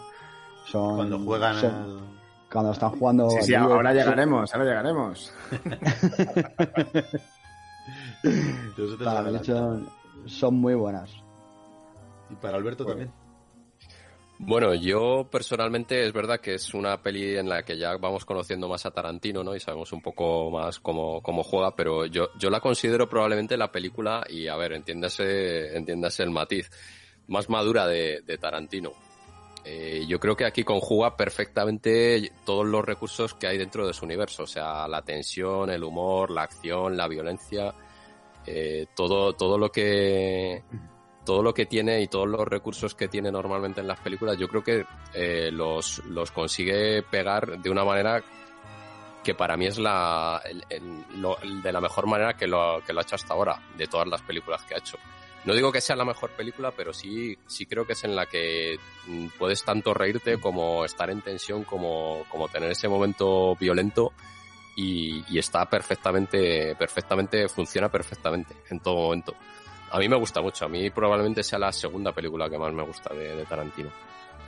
Yo, por ponerle un pero a la película, diría que eh, el problema es que quizás te venden una cosa y luego te dan otra, ¿no? Quizás lo que te venden con el título, con el tráiler, es que vas a ver una, sobre todo a los malditos bastardos, ¿no? Matando nazis y demás, y luego de eso te dan muy poco, ¿no? Y, y luego te presentan otra cosa. Yo creo que eso es al final lo que te, al principio te descuadra un poco. Estoy de acuerdo, estoy de acuerdo. A mí me pasó eh, lo mismo. La vi en el cine y me pasó un poco igual. Eh, el tráiler es muy llamativo, ¿no? Ese Brad Pitt dando el discurso y luego aparece un poco, es verdad. Pero la peli mola un montón. Bueno, aparece, aparece justo aquí, en el capítulo 2, que se llama Los malditos bastardos, que es el que vais a ver, ¿no? Al cine. Y aquí es donde hace la aparición Aldo Rain, que es eh, Brad Pitt, que es un líder de la unidad aliada liderada por los americanos, y que parece más sacado de una película bélica, como he dicho, de los 12 del patíbulo, pues un grupo de rebeldes, de inconformistas, incluso asesinos, bueno, eso sí, de los que, de los que matan solo a los malos, y que están dispuestos a todo por, por asesinar nazis. Y como toque de western, pues mira, les, arranca la, la cabellera. Eh, a los que, como decíais antes, los que dejan con vida les marcan como si fueran reses para que todos sepan que son nazis, ¿no? Aquí un poco adelantándose a lo que va a ocurrir en el tiempo, en la historia, pues para que digan, ya dentro de unos años, cuando todo esto pase, todo el mundo va a saber que tú eras un nazi, ¿no? Y bueno, aquí pienso que Brad Pitt hace una tremenda actuación, no esperaba menos de él. Eh, le llaman el Apache, como he dicho Aldo Rein, el Apache, por esto de las cabelleras. Y para mí es un personaje vestido de western, como en Clint Eastwood, pues eh, la muerte tenía un precio con esa cicatriz en su cuello diciendo, pues eh, chaval, he venido del otro lado para, para realizar una tarea, ¿no? Que es vengarme de ti. Y en este caso es de los nazis. Y bueno, pues creo que Tarantino aquí hace un corta y pega y en cola con... Gonzalo, perdona un Sí. segundito, quería, quería decirte algo, Oscar. Sí, ahora que estás hablando de- del personaje de Aldo, ¿no recuerda su caracterización al Marlon Brando del Padrino? Así pues con ese bigote, un poco así la cara ancha, los galones, Mandíbula. la mandíbula. Sí, a, a mí personalmente a Clark Gable, por el bigotito Mm, y, también, y la mandíbula también hacia afuera. Sí, pero Yo sí que que es cierto sí. que parece como que también tiene la- pues, los mismos algodones que se metía Sí. eh, Marlon Brando en el padrino. Bueno, serían otros, Seto. ¿El qué? Y no se dado cuenta. Que serían otros algodones, digo. Puede, imagino que sí. espero, espero, espero que sí. Ojo, o no, ¿eh? De no se habéis dado cuenta que Brad Pitt siempre, eh, cuando hace películas de estas y está presenciando algo, se pone a comer. Yo siempre que le veo, se pone, se sienta, cuando le están dando la paliza aquí a- al nazi, se siente y se pone a comernos una manzana, un sándwich o algo así. Yo mi Y- teoría es que le ponen a comer porque no sabe qué hacer él cómo actuar. Digo que Marlon Brando también se pondría a comer, seguro. Por eso digo que también un, se un momento, porque el, el comentario que acaba de lanzar Oscar es Estela, ¿eh? O No, a mí eh, eh, es el personaje que más me gusta de, de Brad Pitt, de toda su... Sí, su sí, pero, pero eso de decir que, que Brad Pitt no sabe actuar. Yo creo que le ponen comiendo porque, bueno, pues a veces... En mi barrio es pelea, Oscar, yo te lo aviso, ¿eh? Bueno, que- Yo creo que ha demostrado que, que- que- que no solo servía para forrar carpetas cuando empezó, eh, de, de las chicas. Sí, Yo creo porque que- Telma y Luis yo pensaba que iba a ser eso, nada más que. Mm. Pero Telita, ya en Leyendas de Pasión ya empieza a flipar y, y a mí me encantamos. 12 monos, como te he dicho. O sea, el papelazo que hace de, de- de loco y, y bueno, el Club Y de la en Seven, lucha, en y Seven, Seven, sí, sí, todos, todos, todos. Pero, pero tiene razón Oscar esto de que los actores un poco mediocres, como no saben muy bien actuar, no, no, no Brad Pitt, pero siempre tienen una botella en la mano, o no sé qué, es un poco un pequeño recurso de Yo creo que es actor. para, para darle trivialidad a esa escena, ¿no? Está en una Pues escena en la que en la que le van a pegar una paliza a alguien y dicen, pues mira, yo aprovecho y me saco mi merendola y me la como mientras le pegan la paliza a este nazi, que bueno, por lo menos me entretiene. Pero bueno, aquí como decía, hay un montón de diálogos originales y, y, bueno, pues es tremendo. Aquí llegamos al capítulo 3, que se llama En un lugar de París, que yo creo que es lo que hacía referencia antes. Yo creo que es el, el- el capítulo más lento, que es en el que cuenta efectivamente la historia de Susana, que es esa niña que huye de- del primer capítulo y que conoce a un nazi, que casualmente es un héroe alemán, que ha matado a muchos americanos y que protagoniza una película, esto es lo que digo de una película dentro de una película. Él se enamora de ella, ella está saliendo, está casada con un personaje de color y quiere estrenar su peli que tiene que esconderle y quiere estrenar su película este actor en su cine. Entonces mueve y remueve todo para que todo, para que todos los nazis de, Gala vayan a venir a su cine y demostrarle así que está interesado por ella. Ella aquí dice, ¿ah, sí? Bueno, pues entonces me acabas de servir en bandeja mi venganza y os voy a matar aquí a todos y os voy a, quemar aquí a todos utilizando el cine, ¿no? Porque utiliza las, las, las películas de nitrato, era, ¿no? Me parece que decía que ardían rápidamente. Y aquí me parece genial las escenas que hay en los cafés parisinos, que se ve todo abordado por los ocupantes nazis, como si fuera algo absolutamente normal, como cuando los, los franceses también vinieron a España a hacernos lo mismo, Napoleón. Y me encanta la escena en la que Shoshana, que es una escena que me ha, que me ha encantado siempre, que está invitada eh, por Goebbels, eh, el, ministro de, este, de Ilustración Pública y Propaganda del Tercer Reich, y que es uno de los colaboradores más cercanos de Adolf Hitler. Y, y él también es el director de la película. Y aquí, pues cuando están teniendo una conversación del cine, si lo hacemos en tu cine o no, entra en acción el coronel Hans, ahora que es de las SS llevando la seguridad, y se empieza, empieza a interrogarla comiendo un apple crumble de estos o unas mil hojas, como diría yo, que le, con nata, ¿no? ¿Y cómo se lo come? Joder, me entra un hambre cada vez que veo esta escena. O sea, yo no sé si la habéis visto, pero digo, me voy a la cocina y me, me tengo que poner algo con nata montada, macho. Y entonces él es capaz de, de transmitir que aquello le encanta, que es lo mejor que hay en ese momento, y en el último momento, no sé si recuerdo que apaga un cigarro encima o planta la cuchara y lo aplasta, algo así como de despecho, o sea, como diciendo, mira, hasta lo más bonito me importa una castaña, ¿sabes?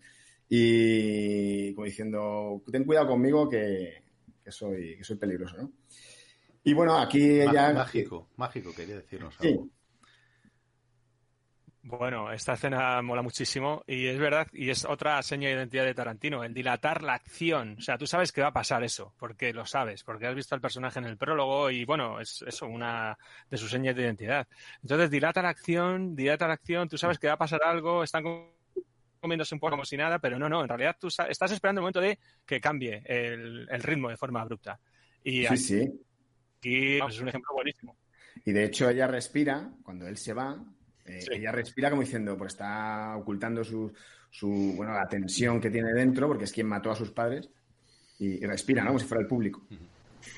Amador, Amador, cuéntanos. Sí, quería decir con, con respecto a esto que lo que comen creo que es una especie de pastel de carne o algo así. Y le, lo mezcla con nata, porque para los judíos está prohibido comer eh, carne junto con productos lácteos. Eh, entonces se lo pone a posta para. Es una especie de cazador de judíos y se lo pone a, a posta para ver si se lo come o no se lo come. para Ah, pues obligarla a siempre, había pensado que era como un pastel de, de- digamos, como una tarta de manzana, ¿sabes? Pensaba que era, fíjate, porque tiene una pinta que no vea, ¿no? Yo creo que era una panchineta. Pues mira, mira, pues mira, me, has, me has ahí No, iluminado. no, yo, pues yo también, razón, yo ¿no? también pensaba como Gonzalo, que era de manzana, que es un, un Apple Cranfer, o no sé cómo lo llamó. Aunque- Un strudel, un Es que strudel. si tu inglés es malo, imagínate mi alemán. Están ahí, ¿eh? Puede ser. Bueno, y aquí ella me recuerda decir a Kill Bill, a la novia de Kill Bill, eh, y también al personaje, ¿no? De Kill Bill tiene fuerza, ella es capaz de aguantar y, de, de planificar una venganza, de ser fría y luego ejecutarla, ¿no? Y pasamos al capítulo 4, que es la Operación Kino, que es eh, que aquí asistimos a la organización de, del, bueno, del magnicidio que prepara Shoshana y que para mí es una de las mejores secuencias también del film, que es la escena de la taberna, que sale que habéis comentado antes, ¿no? Que están, pues, lo- los rebeldes, están, los rebeldes americanos, me refiero, están dentro jugando a las cartas, disfrazados de, de nazis, eh, se crea una tensión cuando hay un coronel o un general, no sé, este de las SS que estaba allí metido detrás, eh, todo va increchendo, los diálogos empiezan a ser muy tensos, pero a la vez extraordinarios, exceptuando el que habéis dicho antes, el asesino este eh, alemán, creo que era un alemán renegado, ¿no? Que era, judío, me parece, y que es un asesino, que que este no habla nada, que le ves y dices, Dios, este va a matarlo en cualquier momento, le va a disparar, le va a pegar un tiro, le va a hacer algo. Y... Solamente está girado a- a- hacia él. O sea, está con Sí. la silla y está girado hacia él mirándole nada más. Es lo único que hace, nada Es más. que te mira como diciendo... Con cara de matarle. cara de con pocos amigos, eso es. Como diciendo, Sí, sí, ¿Ahora, sí. O, ¿Ahora o no? O sea, como diciendo, mira, lo mando todo a-. Sí, sí, sí, sí. Y, y- y el otro le está mirando como diciendo, pero si este es un, un soldado más raso que yo y que, que me está, que me está contando, ¿no? Se lo tiene que comer todo. Y es divertidísima. Esa escena me parece divertidísima. Me parece una, una también la mujer, que es la actriz, eh, me parece extraordinario el papel que hace. Y luego, por último, pasamos al capítulo 5, que es ya la venganza, que es eh, ya cuando sucede todo, los planes, ambos planes que hay para asesinar al Führer, pues eh, se ejecutan. Y, bueno, pues aquí hay que decir que, bueno, pues que ella graba una película, ¿no? Yo vuelvo a lo mismo a, las- a la- a los tintes de cinematográficos. Ella decide grabar una película para poner una película en el cine que es la película de dentro de la película. O sea, es que en reversa todo. O sea, corta, ella graba una película de terror, al más puro estilo de terror de, de los años 20, 30, 40, y el cine en blanco y negro. Se graba a sí misma, dando un mensaje a ellos, diciéndoles que van a morir, mientras todas las llamas salen. Y a mí me encanta porque hay una, una escena de contraste, que es que mientras los francotiradores, eh, o sea, el francotirador héroe nazi está abatiendo a todos los eh, americanos, y estos americanos están cayendo como moscas, empieza a verse a todos los nazis que están dentro del cine saltando por las ventanas, intentando salir de aquel sitio como puede ser, muriendo, etcétera. Y, bueno, pues me, hace, hace un poco, un poco ¿no? El contrapunto. Aquí hay que decir que muere pues Shoshana y, y Sola, que, son, que es el héroe nazi, y me encanta esa escena porque es una escena como de amor y odio. O sea, ellos dos están vinculados por el odio y a la vez por el amor. Y la manera de morir, si, si podéis verlo, a mí me parece espectacular. Me parece un. Vamos, o sea. Maestro, de verdad. Muy es- es- romántica, muy romántica. de- Sí, pero, pero mezclado, ese es odio, es amor. Ella al final se acerca a él porque se siente algo culpable. Ella, él le mata sin piedad. Ella, bueno, es, es increíble, es increíble, es increíble. Y, y hay, hay que decir aquí que, bueno, pues cuando están grabando esa escena que, de matando a, a- a Hitler y se suben los dos judíos que son miembros del escuadrón de los bastardos y se ponen a, a disparar en- a todos los, los invitados nazis, etcétera. Cuando estaban grabando esta escena, pues parece ser que, que estuvieron realmente a punto de morir incinerados estos, estos actores. Dice que se les, se les escapó el, el- calor que hacía, porque realmente eh, había fuego, estaban, querían grabarlo con fuego real para que se viera pues, la tensión, eh, los actores se pudieran meter mejor en el papel, etcétera, tal. Y empezó a haber una, un, pues aquello ad- adquirió el termómetro, he leído que ponía que cerca de los mil grados, no que ellos estuvieran en mil grados, ¿no? Pero, pero que estuvieron por allí. Y, y, de hecho la esvástica nazi que hay, que se descuelga, no estaba prevista que se descolgase, porque estaba sujeta por, por cables de acero y, y, y, se derritieron. O sea, imaginaros el calor que debía hacer. Y tuvieron que ser atendidos después, tuvieron que llevar a tratar de, de, de, quemaduras leves, etcétera, se desmayaron, bueno, o sea que fue, vamos, que se lo curraron. Estuvieron a punto de, de, tener un sustillo. Casi lo hacen de, de verdad. Pues sí, sí. Eh, Gonzalo, no sé si quieres añadir algo más. Nada más, decir que al final los títulos de crédito, pues como no podía ser menos, me recuerda también en honor, porque esta película yo creo que hace honor a, pues, al western, a, al, al, cine bélico, al cine incluso de terror, como decimos en esta escena, y recuerdan a los de un film pues clásico, antiguo también, o sea, hasta, justo hasta el final, ¿no? Eh, ¿Queríais comentar algo? ¿Es el momento o callar? Eh, malditos Oscar, bastardos, ¿queréis hablar? Oscar, yo quería comentar, porque si a mí, por ejemplo, me preguntáis de qué va la película o cuál es la, la idea fundamental de la película, es una reflexión acerca del cine como género y su influencia. Entonces, por ejemplo, eh, hay como una crítica a la propaganda nazi a través del cine, pero además es una, es una crítica un poco falsa, porque en, en el capítulo este donde aparece lo de la, la, la, misión, antes de la escena de la taberna hay un diálogo que es importante en el que está este soldado británico que va a ser el que va a llevar un poco a cabo la, la misión con los malditos bastardos. Y él en su vida civil es un crítico de cine. Y empieza a hablar que, bueno, pues que en los años 20 el cine alemán es un cine potente, pero habla del cine judío alemán. Entonces, deja ver un poco esa diáspora que hay en los años eh, 20 de, de, directores alemanes hacia los Estados Unidos. Entonces, por ejemplo, Fritz Lang. Y luego, bueno, pues la, la película al final que hacen que mm, lo vende Goebbels como la mejor película sobre la propaganda nazi desde este, que la película es completamente absurda porque está subiendo un campanario y se dedica a, a tirotear a, a, aquel que pasa y así mata a 30 personas. Pero bueno, eh, dentro de, de, la propaganda. 300 americanos abatidos por un solo francotirador alemán. Hombre, yo creo que es una hazaña, ¿no? Una hazaña, no, que la película es te, te, te, mato y mueres. Y los otros se parten de risa. Y no, bueno, Ama Amador quería apuntarte algo a lo que estabas diciendo, me parece, Oscar. No, era, iba por otro lado, iba por otro lado. Yo, me parece muy curioso el final, sobre todo por, eh, este final, porque hay dos planes eh, prácticamente que van en paralelo para matar a Hitler, ¿no? Por un lado el de Susana y por otro lado el de los bastardos. Eh, y aquí, pero van en paralelo, pero nunca se terminan de juntar, ¿no? Cada uno al final triunfan a su manera. El de los, el de los bastardos, digamos que es un poco eh, ese final como que serían los protagonistas de la película, cómo le matarían. Y el de Susana yo creo que es un poco cómo mataría a Tarantino, ¿no? A Hitler, usando ahí el cine y, todos estos rollos de películas. ¿no? Mm.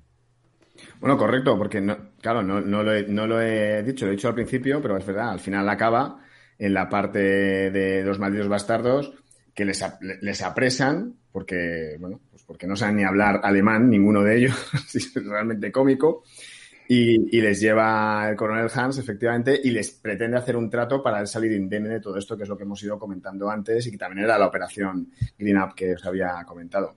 Y al final, bueno, pues que ya al final, final, ya sí que no lo voy a estripar, ya que lo voy a... Yo quería, eh, habla, hablando del final, eh, otra escena buenísima de la peli, la, la, de la cantina, por supuesto, es la leche, pero cuando el Christoph Waltz este se pone a hablar en italiano por los bastardos estos que se, pas se hacen pasar por italianos, es buenísimo, buenísimo. La cara de y me gusta mucho. Sí, sí, cuando se quedan los todos ahí bloqueados porque el tío habla italiano perfectamente y todos ahí como diciendo, se nos ha... Muy cómico. Y aparte me gusta mucho el retrato que hace Tarantino la cúpula nazi, que son todos unos ultras, tío, cuando están ahí viendo disparos y morir gente, cómo vitorean las muertes, incluso el propio Hitler, que los pone, hace una caricatura y una, bueno, un esperpento de ellos, de, bueno, que al final son todos uno, unos tarados. Aparecen completamente y... animalizados al final, los... Lo... Como viendo un partido de fútbol. Es que eran muy, eran muy civilizados, ¿sabes? Te digo. Sí. Bueno, pero por ejemplo, respecto a lo del cine, en realidad hay, hay directores muy potentes eh, que sí que hicieron propaganda, como Lenny Riefenstahl. Si recordáis la película que está descolgando Susana cuando llega este soldado, es una película que hace la actriz Lenny Riefenstahl. Uh -huh. Y que además hace de escaladora, que luego cuando en la cantina abajo eh, la excusa del tiro que tiene, que le pone al otro, es que ha estado escalando, o sea, que tiene ahí una relación. Y esta, por ejemplo, directora, pues ha hecho una película como Olimpia, que es una película que, eh, bueno, pues ensalza las Olimpiadas de Berlín y las vincula directamente pues, con, con el mundo griego y, bueno, pues viendo que el gusto cinematográfico no era como tan animalista como parece en la película. Bueno. Pero, bien, pero pues- al hilo de esto que dice Nombre, eh, aparte de todo esto, que el, el tema principal puede que sea el cine, bueno, yo no lo veo tanto así, porque aparte de eso, eh, es divertimento también, ¿eh? Divertimento, divertimento puro y Tarantino puro. O sea, hay escenas de, Dios mío, qué sensación Hombre, provocan. Yo creo que en el momento en el que pones más que el otro. que en el momento, como dices tú, en el momento en el que pones a, a Adolf Hitler en la película, ya vende la película. O sea, yo también creo que es un recurso marketingiano de la Pues película. yo pensaba que no iba a salir, ¿eh? Yo no sabía si iba a salir o no el, el Adolf Hitler y al final me sorprendió, y más que lo mataran. Eh, en cualquier caso, eh, me cabe nada más preguntarle a Alberto, que, que me ha dicho que era su segunda película favorita de Tarantino, y eso me ha marcado un poco, eh, que me diga una conclusión y, y por qué esta película Bueno, es un poco por lo que decía antes. Al final, eh, yo creo que encontramos un Tarantino. Si existe un Tarantino puro, yo creo que, en esta película lo, yo, lo- creo que lo encontramos. Hay una cosa que sí que es cierto, no sé si David, que, es el, experto de las bandas sonoras, a lo mejor luego nos puede aclarar un poco, que yo creo que es la primera vez que la banda sonora de Tarantino es un poco floja, a excepción de un momento muy concreto en el que de repente sin no sin digo sin venir a cuento pero realmente a, a mí me parece un momento impresionante que de repente te coloca David Bowie cantando ese, ese esa canción eh, así que se llama Cat People que es muy ochentera, con que tiene un, toque tremendamente ochentero, pero que le, que le mete una potencia de repente a la película y unas revoluciones que a mí me, me impresionan. No sé, yo creo que sería un poco el punto negativo junto con la ultraviolencia que tiene la película también, que realmente aquí se, se, expande bien, pero a mí es una película que, que tanto en humor, como habéis comentado, tanto en, en diálogos, que tiene unos diálogos espectaculares, tanto un personaje como Hans Landa, que creo que es uno de los mejores junto con el señor Lobo que, que ha creado Tarantino, eh, yo creo que la ensalzan y la suben de categoría muy, muy, mucho, por encima de muchas otras de Tarantino. ¿eh? Es mi, mi punto de vista. Muy bien, perfecto. Pues eh, chicos, eh, podemos estar hablando de Malditos Bastardos un programa entero, pero, pero vamos a dejarlo aquí, ¿vale? Vamos a cortarlo. Vamos a parar otro minutillo. Venga, volvemos a aclararnos la garganta, que sabéis que me gusta, y volvemos enseguida, ¿vale?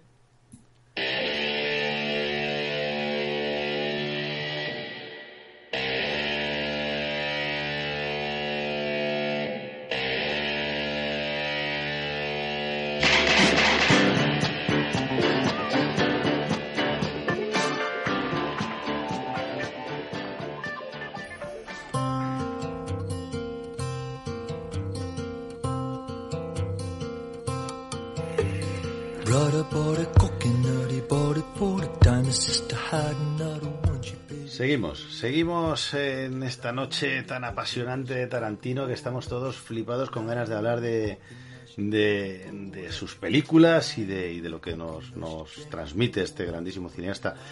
Pero antes de seguir con los odiosos ocho, eh, llega el traspiés del seto. Llega el traspiés del seto. Eh, tengo que decir que esta idea de este nuevo concurso que vamos a hacer hoy me la ha dado una amiga de Segovia, Palmi. Un saludo para Palmi. Eh, este se llama La película aburrida, ¿vale, chavales? Estaros atentos. Eh, yo os voy a contar una película de un tío que es un aburrido y que describe las películas como las describe. Levantar la mano o decir el que, que sepáis cuál es la película. Es un concurso rapidito, tres minutos, no nos va a llevar mucho tiempo.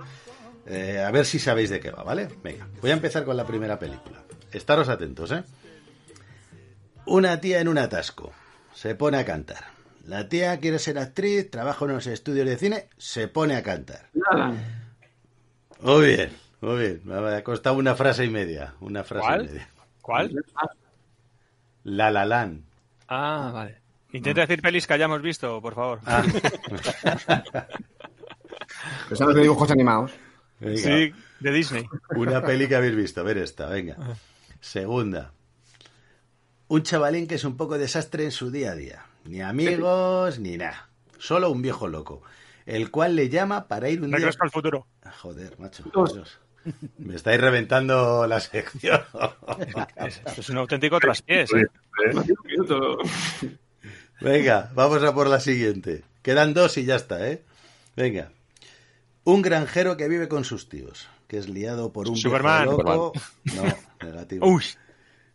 Es liado por un viejo loco que vive en unas montañas perdidas para ir a una guerra que no puede ganar nunca. Ya que los otros, los del otro bando, son la hostia. Pero el viejo hace como Drácula. magia o algo así, no. Uy. O eso dice. Y con eso cree que puede ganar. El El granjero. Señor de los Anillos. No, el granjero que no es muy listo se va a la guerra y conoce a una pareja rara de esas que nadie se acercaría. El viejo le dice que se vayan a salvar a una chorba que está muy buena, la salvan de chiripa, pero el viejo muere, le mata a uno vestido de negro. La guerra de las galaxias. La guerra de la galaxia. ¡Ah! joder. Joder. Joder. Tío, te la estás inventando. Te tienes que inventar una que no exista y molaría mucho más. Hostia, el próximo, el próximo traspiés os voy a tener ahí media hora. Puedes escribir un guion Pero no es granjero, es agricultor. O Claro, granjero. es, me ha despistado. Ángel, me ha dicho Ángel, me ha despistado. Claro, seguro que te has pistado eso.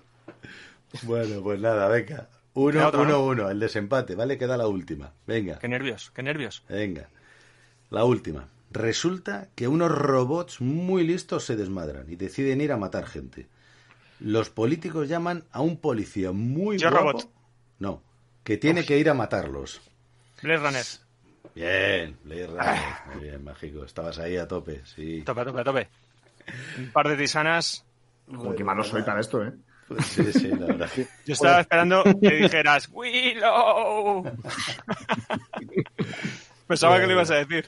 Venga, pues nada, un, ra- un ratillo ahí para soltar y, y así no, nos echábamos unas risas. Bueno, ya está, ya se acaba el concurso, damos a Mágico por, por ganador del primer concurso del hombre aburrido. Que me Y llevo una taza del programa. Una taza del programa, sí, sí. Ya tenemos, ¿no? Bueno, Oscar, venga. Llevar a una mujer a la horca no le produce sentimientos encontrados. ¿Por mujer se refiere a esta? No, no me produce sentimientos encontrados. O sea que la lleva para que la ahorquen. Pues claro, ¿Y se quedará para verlo? desde luego. Quiero oír cómo le cruje el cuello con mis propios oídos. ¿Usted nunca espera ver cómo los cuelgan? A los míos nunca los cuelgan. Porque nunca los entrego vivos. Nunca. Nunca jamás. Hablamos de esto en Chattanooga. Entregar bandidos vivos es lo mejor para que te maten. Ah, No me pillarán dormido si no cierro los ojos. Yo no quiero trabajar tanto. Nadie ha dicho que este trabajo sea fácil. Tampoco nadie ha dicho que deba ser difícil. Pero esta, cariño, es la razón por la que le llaman la horca. Cuando a alguien se le busca vivo o muerto, los demás le disparamos por la espalda y lo entregamos muerto sobre una silla de montar. Pero si te coge John Ruth alias la horca, no mueres de un balazo en la espalda. Mm. Si te coge la horca, te ahorcan.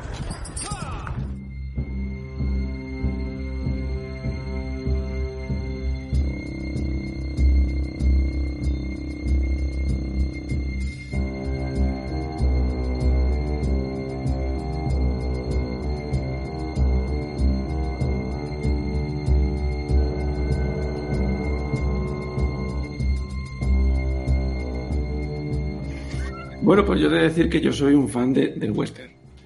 Y me gustan las películas del western.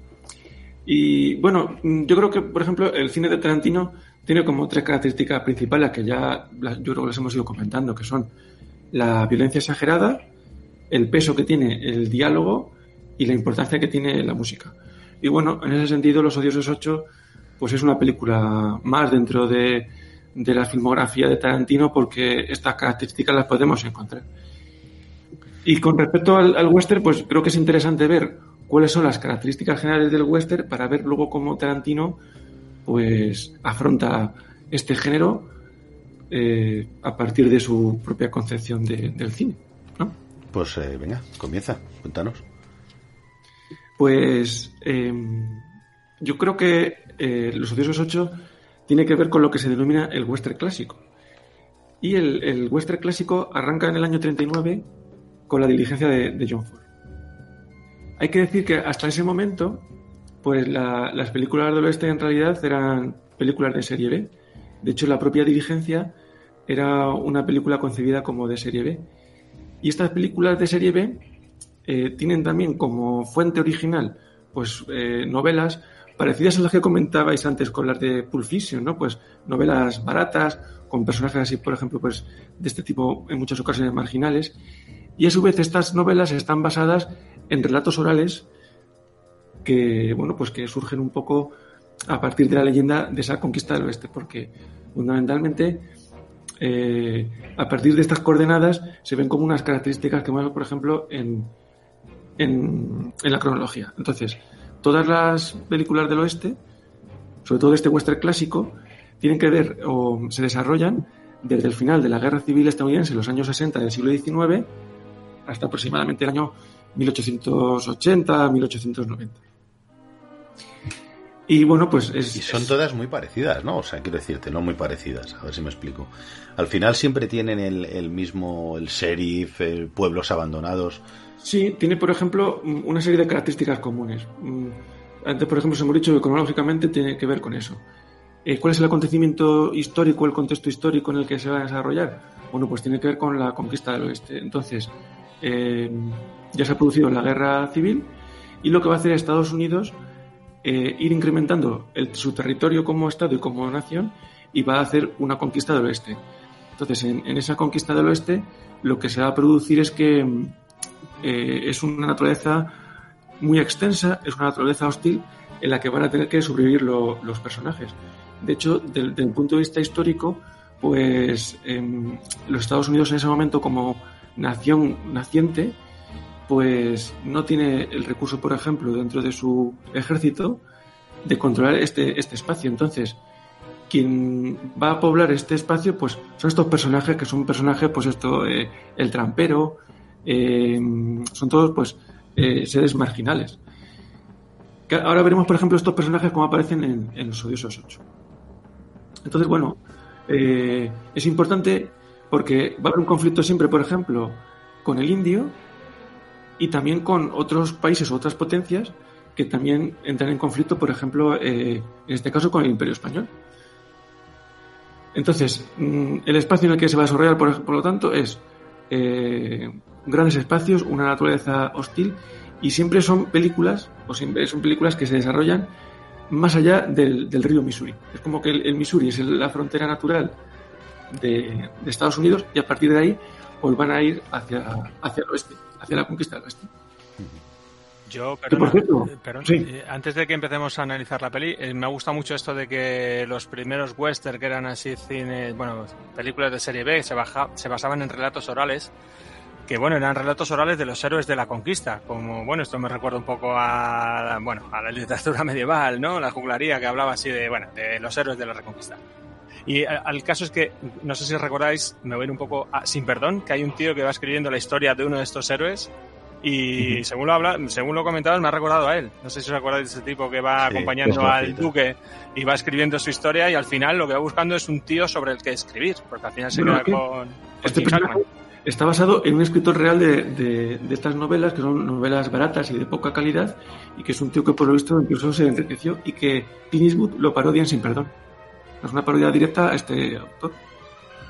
Pero sí, lo que tú dices es cierto. Lo que hace los Estados Unidos como, como cultura es el crear su propia mitología a partir del western. Entonces, el héroe propio de los Estados Unidos es el héroe que va a surgir a partir de las, de las películas.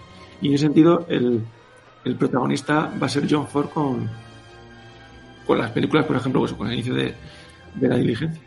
Hay una serie relativamente nueva que, que hay ahora, no sé si está en HBO, que se llama Deadwood, no sé si la habéis, si la habéis visto, que, que refleja yo creo que todo, todo esto, el, bueno, la búsqueda del oro y bueno, todo esto de esa expansión hacia el oeste que, que comentabas. Me parece que lo refleja bastante bien y creo que es una pedazo de serie.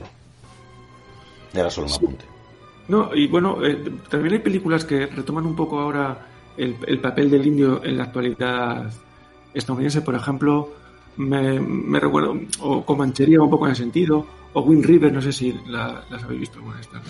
¿no? Sé, a- a- yo, yo opino como tú, yo soy un, un enamorado del western y, te puedo decir que he visto multitud de películas, incluso hasta la de, la de hay una de Tom Cruise que es eh, justo el, la búsqueda de ese terreno y tal, y a mí me flipa. No sé si a, Amador y Alberto también les, les gusta el western, ¿no? En sí, el- lo que es el oeste y toda esa época. Sí, sí, a mí me gusta mucho. Son, son estas películas de cabecera de nuestros padres, ¿no? Y con lo que decíais de las, de las novelas estas, pues aquí hace algunos años era muy típico el intercambio en kioscos y todo este tipo de historias de novelas del oeste. Tú vas ahí unas cuantas y te daban otras. Un intercambio ahí curioso. Había un escritor que se llama Estefanía, no sé si lo, si lo habéis oído alguna vez. Sí, mi abuelo, sí, sí. mi abuelo tenía todas las de Estefanía, todas las novelas que tenía este hombre, que eran, no lo sé, 250 libros eh, de ciento y pico páginas, todos iguales, porque yo le preguntaba a mi abuelo, abuelo, ¿y este de qué va? Pues de un tío que pega tiros. Esta era su, gran resumen y su gran explicación de las novelas de Estefanía. La literatura, pu- la literatura pulp del siglo anterior. Seguramente. Sí, en muchos casos eran incluso eh, eh, escritores más conocidos que, que usaban seudónimos ahí para hacer este tipo de, de literatura. Alberto quería, quería Eh, bueno, yo no soy muy fan del género western, pero, pero sí que, por ejemplo, claro, hablamos de películas como Sin Perdón y evidentemente me, me vuelvo fan. O sea, quiero decir, ahí, ahí tenemos unas películas, eh, hay, hay algunas pelis por ahí que de hecho, eh, no me acuerdo ahora mismo del título, pero hay una película que, que a mí me llamó la atención eh, que, que, que tiene exactamente el mismo argumento, es decir, de un, de un tipo que, que va escribiendo la historia de un, creo que en este caso era un forajido de- del oeste, eh, y que, bueno, vimos hace un tiempo. Y, a ver, la película no es nada, o sea, quiero decir, la comparas con Sin Perdón y es una, una guarrería, pero me llamó la atención que el argumento tenía un, un bueno, pues bastante, bastante toque a ese, a ese Sin Perdón de, de Clint Eastwood. No sé, no me acuerdo el título ahora mismo, si queréis os lo busco, ¿eh? Búscanoslo, sí, a mí, búscamelo, que me gustaría, me gustaría saber, saber cuál es. No es muy buena, también te lo adelanto, ¿eh? No, Ah, no- bueno. no te esperes, no te esperes grandes cosas, pero no está mal, ¿eh? No está mal. Bueno, Eh, da- dame un segundillo y ahora, y ahora te lo encuentro. Venga, búscanoslo. Mientras, Oscar, sigue contándonos. Pues hablamos antes un poco del de, el personaje que se enfrenta a una naturaleza hostil. Por ejemplo, si recordáis la película del Renacido, Sí. eh, o que tenéis en mente la escena esta del oso del grizzly que ataca a Leonardo DiCaprio, que por Leonardo DiCaprio no Una sale osa. por tres. Una osa, una osa. Pues, una Sí, osa. pero- Estaba basado en un personaje real del, del oeste americano que es Hugh Glass. Entonces es representa muy bien el oeste, ¿no? Que es eh, esa naturaleza hostil representada en el oso que le ataca y el compañero fiel de todo personaje que puebla el oeste es el rifle con el que se defiende. En este caso, no sé si eran rifles de avancarga, ¿puede ser? Ese era Puede el... Era, era- yo creo que era anterior, ¿no? A toda, a toda la época de los rifles de repetición. ya. Este, es- este sobre todo pues cuando, bueno, pues épocas así de, de las pieles, de recolectores. Este es anterior. Esto está más en lo que a veces llaman el, el pre-western. Por ejemplo, con El último moicano o, o películas. pre- Pero bueno, Sí. ya también sale este tipo de el cazador, el trampero, estos personajes pues que son marginales, como por ejemplo los de Pulp Fiction también.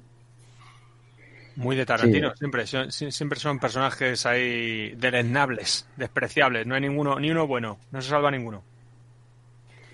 Sí, además Tarantino es, una, es un amante de este cine. ¿eh? Es un amante de este, de este cine eh, del oeste. y- Cuando veamos un poco las características generales, si luego pensáis un poco en, en el resto de películas, muchos personajes son directamente personajes reconocibles como personajes propios de- del oeste. O, por ejemplo, por su marginalidad, como estamos hablando ahora. Pues dale, cuéntanos. Eh, bueno, con, el- con lo que decíais de lo de la naturaleza hostil y tal, eh, lo podemos ver también muy bien en Centaros del Desierto, ¿no? Por ejemplo, quizás en todos los westerns estamos más acostumbrados al calor, a esto. En esta película justo al contrario, la nieve junto con, como en Centaros del Desierto, ahí que, que también cuando van persiguiendo allá a los indios también nos encontramos ahí con, con todo este tipo de, de, pasa- de paisajes, ¿no? La naturaleza hostil, agreste, que vamos, oprime al personaje y que hay que luchar contra ella, aparte de contra los malos. Y en la lucha contra los malos y contra esa naturaleza, el compañero siempre es el, el- el arma de fuego. Y el arma de fuego, antes hablábamos que el momento de arranque de estas películas del oeste, pues viene después de la guerra civil. Entonces, eh, gran parte, por ejemplo, de esas armas las vende el propio gobierno que tiene pues un stock porque ha terminado el conflicto y es directamente el vendedor que suministra a bueno pues a estos pobladores que van a ser los que conquisten el oeste y son de alguna manera el germen de la sociedad americana. Y es curioso que Tarantino comience así su, su Odiosos 8, ¿no? O sea, es curioso que, que de, de toda esa, esa influencia del western clásico que tiene Tarantino, que ha debido de ver en aquel videoclub, que no recuerdo el nombre que, que nos me habéis comentado antes, eh, que ha visto mm, miles de películas, él decide comenzar con esa con ese invierno frío hasta arriba, eh, esa naturaleza tan... Se ve, por ejemplo, esto, la, esa naturaleza hostil. De hecho, antes, si recordáis el comienzo, antes incluso de los títulos de crédito, pues eh, son eh, imágenes y planos grandes justapuestos de la naturaleza y luego ya después ya sale pues el, el título, la octava película, creo recordar, de, de Tarantino. Y luego ya aparece el primer plano corto, que es el de un Cristo. Y además el Cristo parece que está mm, ocultado por la nieve, de alguna manera como incluso la propia naturaleza puede a la divinidad, que es tan hostil esa naturaleza que puede incluso con, con el propio Dios. Yo, yo creo que lo hace Tarantino un poco por situarnos dentro de, la, de su historia y de su, de su eh, particular visión del oeste en esta, en esta película, pero para mi gusto eh, creo que lo alarga demasiado. La, o sea, nos pone, tarda mucho en ponernos en situación, en exceso, porque al final eso yo creo que lo que hace es que, que tardas mucho en entrar en la película. O sea, a mí Una me crítica, costó- ¿eh? Una crítica, ¿eh? Bueno, eh, en, en- en realidad es que, mm, por ejemplo, una de las eh, características del western es el de la acción. Entonces, eh, a los personajes se la caracteriza por la propia acción, o su evolución tiene que ver con la acción. Por ejemplo, en la diligencia, pues hay una serie de personajes también marginales que van a hacer un, un viaje y, y comparten ese espacio. Que por cierto, cuando el- ese comienzo de los, de los odiosos 8 es también un recordatorio de la diligencia en ese, creo que es el capítulo 2, cuando transcurre todo por completo en la diligencia y van charlando entre ellos. Bueno, tiene una clara referencia a ese inicio de- del género. Y no he perdido qué estaba diciendo. Nada, pues empieza con la película, empieza directamente a contarnos lo que querías de Perdona un segundo. Sí, sí, Ya. Los Justicieros del Oeste es la película. Los Justicieros del Oeste. Vale, genial. Y Es de, además- es de Kirk Douglas, eh, quiero decir que no es de así un, un cualquiera, o sea... Pero ya os digo, tampoco esperéis grandes milagros, ¿eh? Bueno, Kirk Douglas, mm, vamos. Habrá que verla, segura. A mí me gusta y, y soy capaz de verme las películas los fines de semana de Telemadrid, o sea que no tengo ningún problema. Escucha, perdona, antes de que empiece nombre con la peli, eso de que la cómo la naturaleza puede con la divinidad, solo lo encontraréis aquí en el desván. Venga, Oscar, cuéntanos ya de la peli. Ahora nos vamos a hablar de los odiosos ocho. Eh, porque estamos hablando un poco, que decías tú que se demoraba mucho la acción. Y estaba comentando que en el western clásico la acción pues eh, explica las acciones de los personajes o el carácter de los personajes. En el caso, por ejemplo, de, la diligencia de, de John Ford, pues el personaje que interpreta John Wayne pues es eh, Ringo Kid. Ringo Kid pues eh, representa un personaje pues sale de la cárcel, se ha escapado, va a vengarse, pero hay un momento en el que la diligencia está en peligro porque va a haber un ataque indio, entonces él tiene un compromiso hacia el grupo y decide sacrificar y apoyarles. Entonces, esa propia acción es lo que luego a él de alguna manera le redime. Sin embargo, en los odiosos 8 pues no ocurre, no hay acciones, sino que es todo el diálogo, pues lo que hablamos al principio de, de esa característica de Tarantino. El peso del diálogo está por encima incluso de la acción. Sí, pero incluso aún así, eh, en esta película se excede, se excede con, con largos planos, aquel, eh, creo que antes lo hemos comentado con lo- fuera de micro, eh, aquel plano en el que llega el que luego se enteran que es el sheriff que va andando con, con la lámpara y, y, joder, macho, es que te tragas toda la caminata del tío andando en la nieve, que, que debe haber un metro de Yo- nieve yo que no creo- ni andar. Excepto, yo creo que eso es más propio, más que del western, del spaghetti western, que son, son lentos.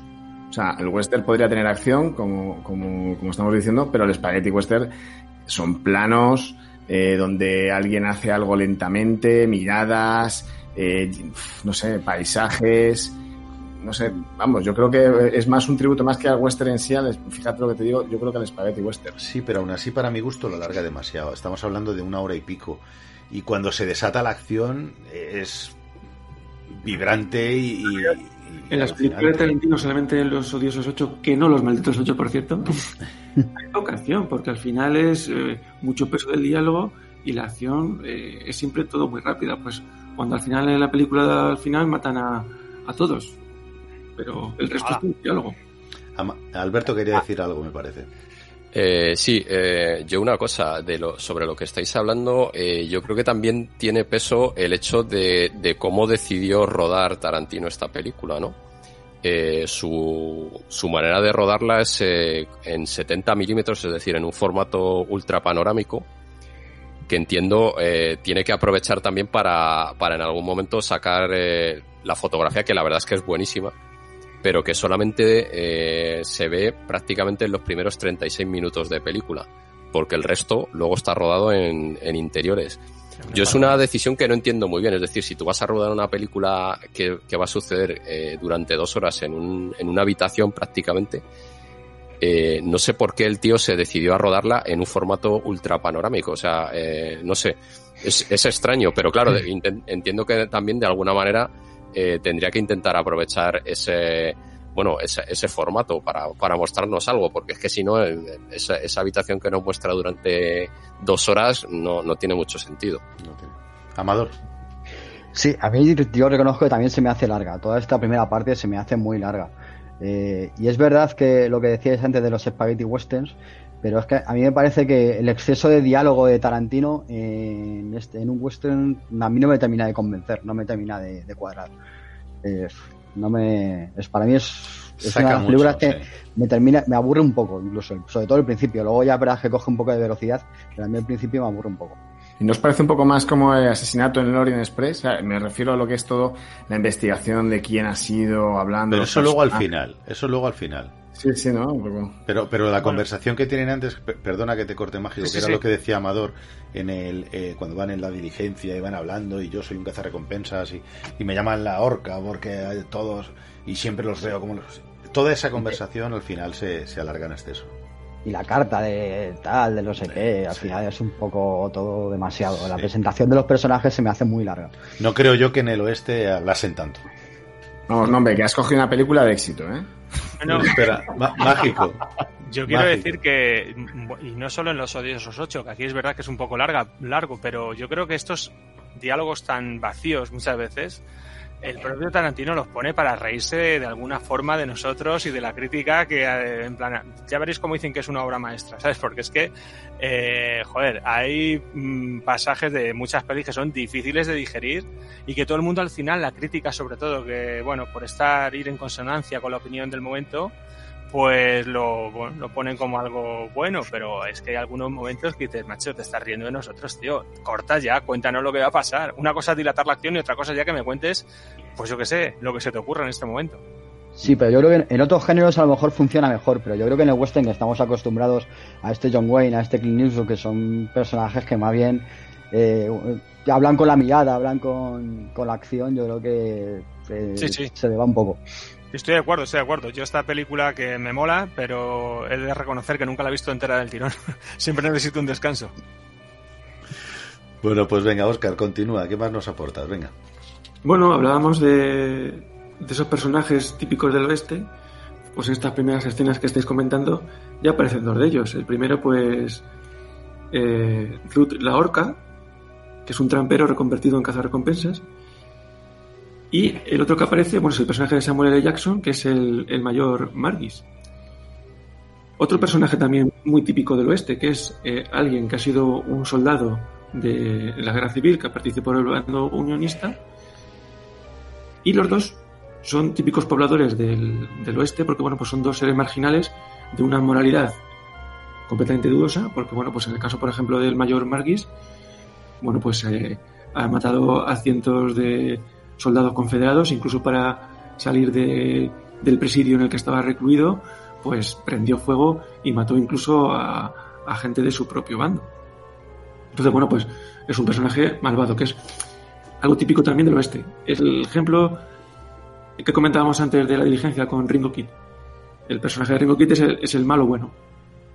En este caso, pues los malos buenos, pues son estos dos porque también representan al, a ese poder público. Porque, bueno, como no, no abarca el Estado hasta ahí, por ejemplo, con policía, con ejército, pues van a hacer un poco ese papel. Los sheriff, por ejemplo, siempre van a ser de este tipo. Jim Hammond en el propio Sin Perdón, bueno, pues es un tipo pues también sospechoso de dudosa moralidad. Y en el caso de aquí de la película de los, de los odiosos 8, pues el, el sheriff que va a ir a Red Rock, que no sé si recordáis cómo se llama, mientras lo busco yo. Sí, el, el- el Mannix, sheriff- Mannix, era Mannix. Walton, Walton Goggins. Sí, Es este, el personaje es, eh, Chris Mannix. Chris Mannix. Es también curioso porque él también proviene de, de la, de la guerra civil.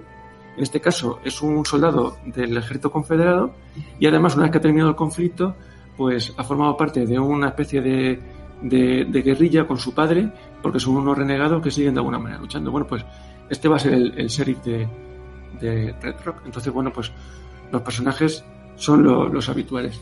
De hecho, eh, las películas del oeste tienen que ver de alguna manera con la búsqueda de la esencia americana y la esencia americana está un poco en esa unión de la sociedad que surge a partir de, de la guerra. Por ejemplo, si recordáis al final, el personaje malvado que es Damergue y su banda, pues todos lo matan. Y al final, quien va a matar a, a Damergue, que es eh, el que representa el mal, es a la vez el, el sur con el norte. Es el mayor Margis con este sheriff de, Red Rock.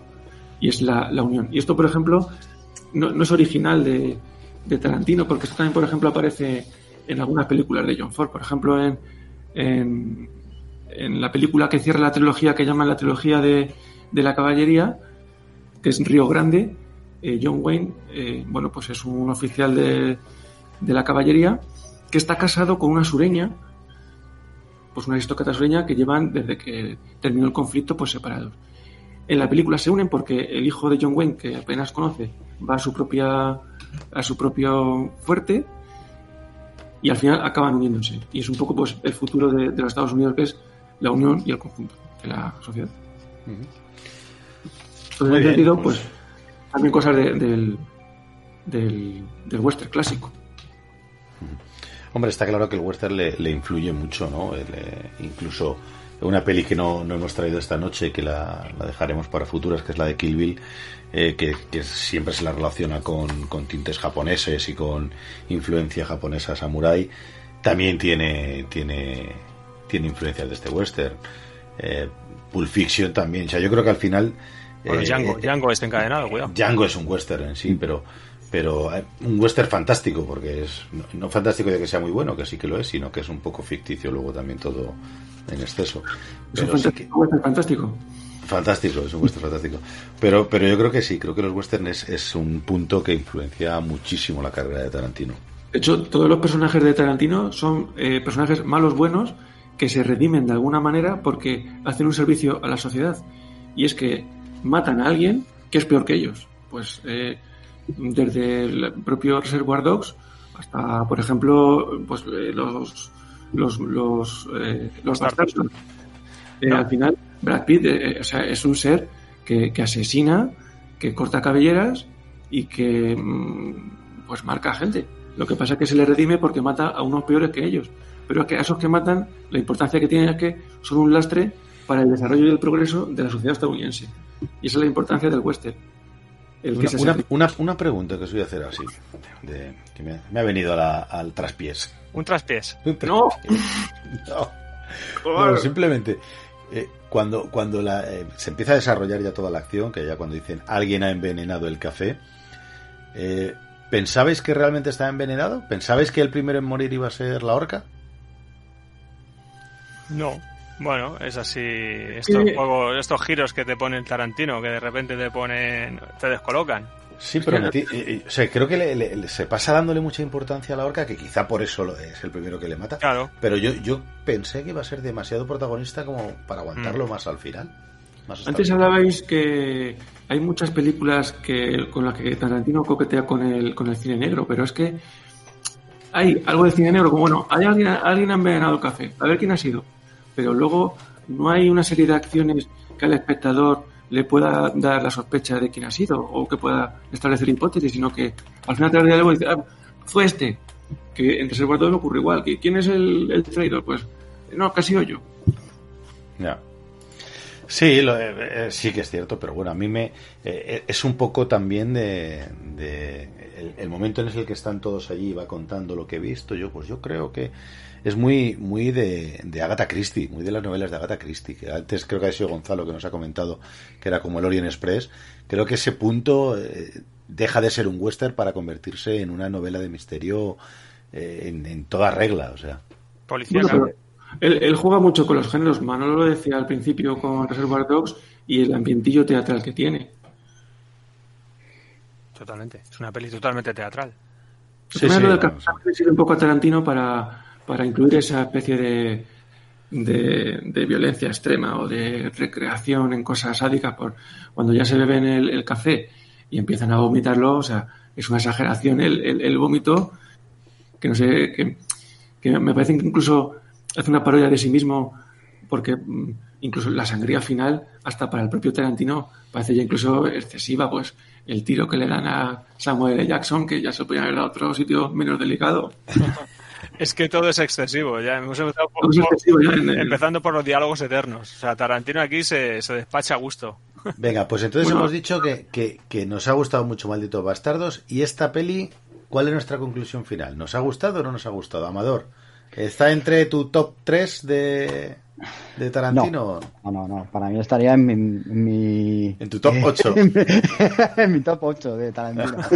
A mí me, me parece demasiado larga. Me parece lo que te decía. La presentación al final me hace muy, lar- muy larga. A partir. Es verdad que a partir de del envenenami- envenenamiento con la cafetera y tal, la peli gana un poco, pero es que ya llevas bastante tiempo aburrido y ya.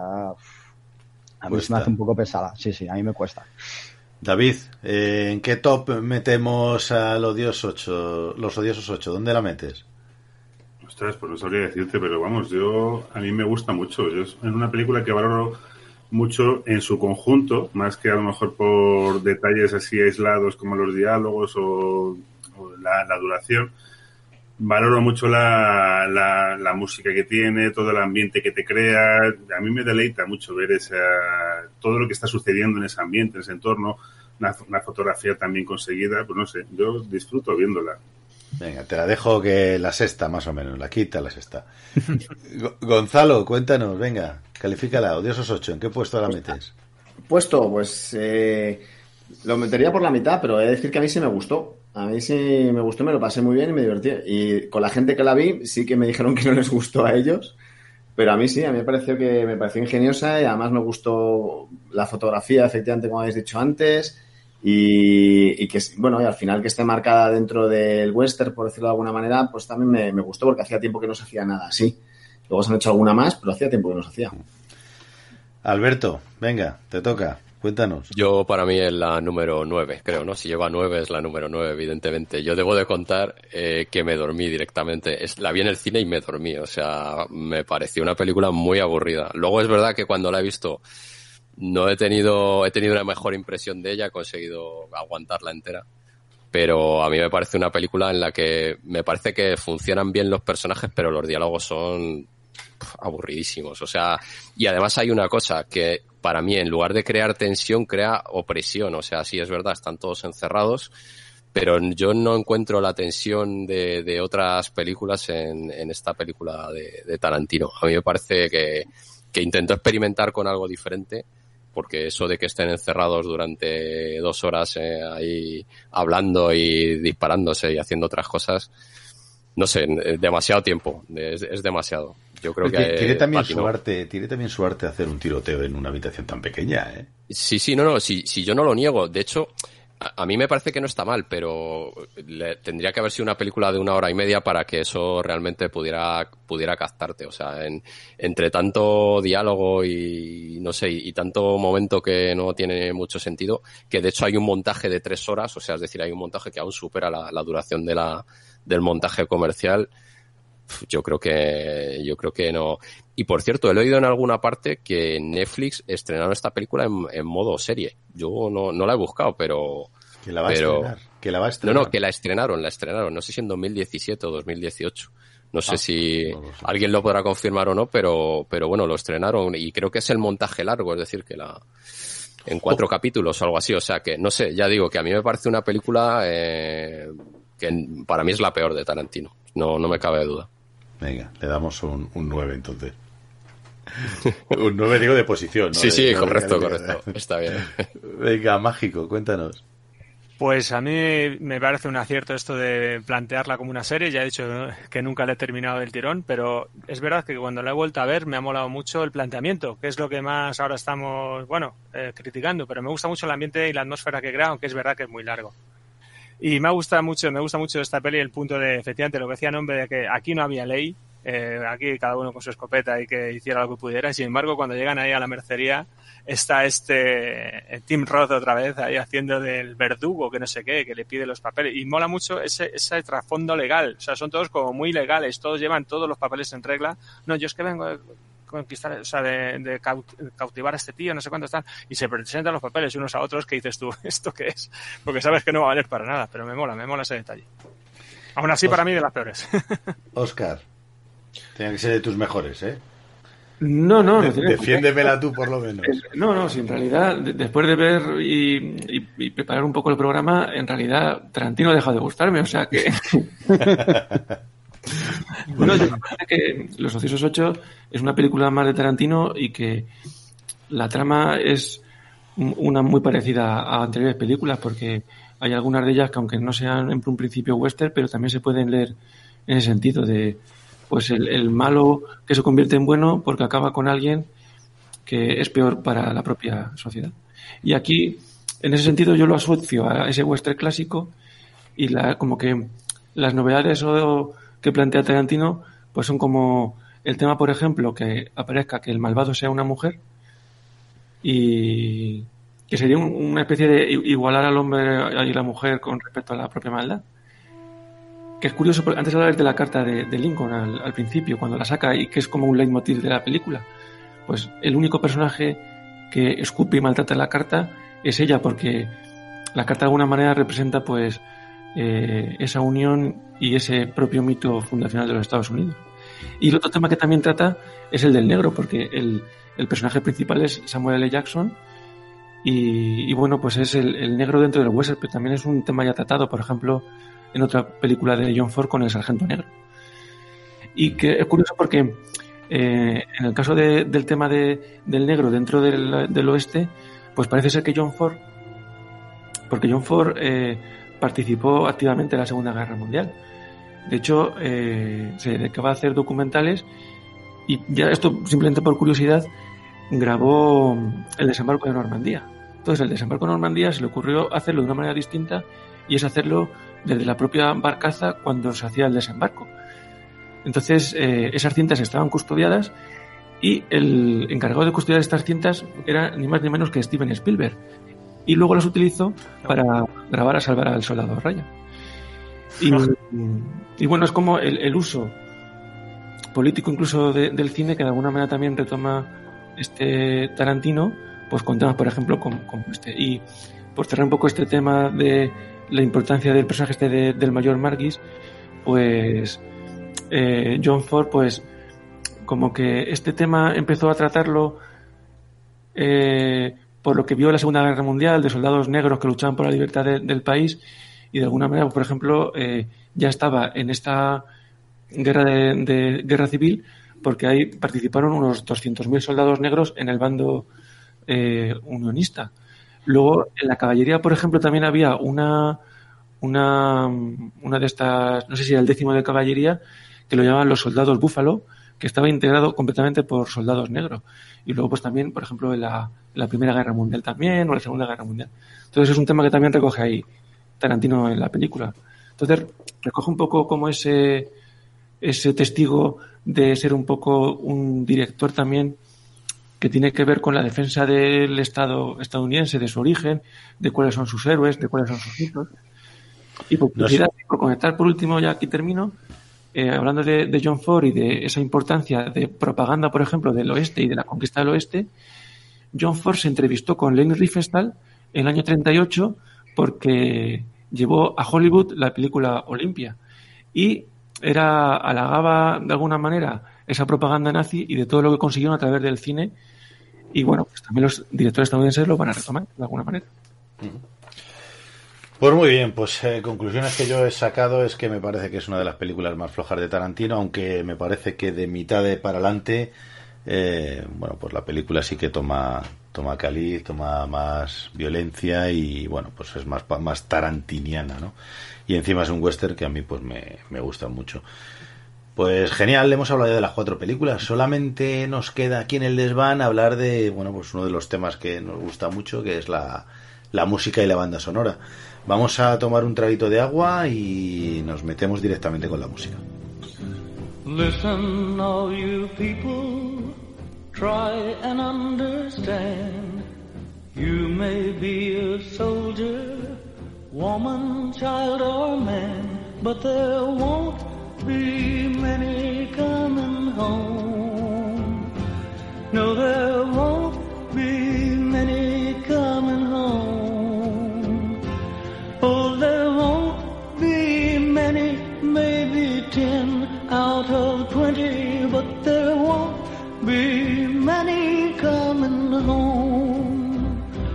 Now the old folks will remember on that dark and dismal day how their hearts were choked with pride as their children marched away. Now the glory is all gone. They are left alone, and there won't be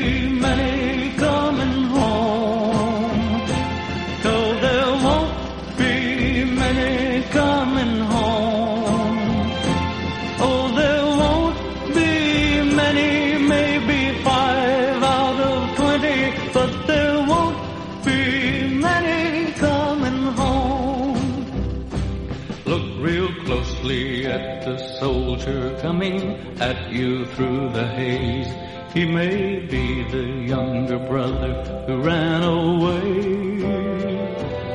And before you kill another, listen to what I say.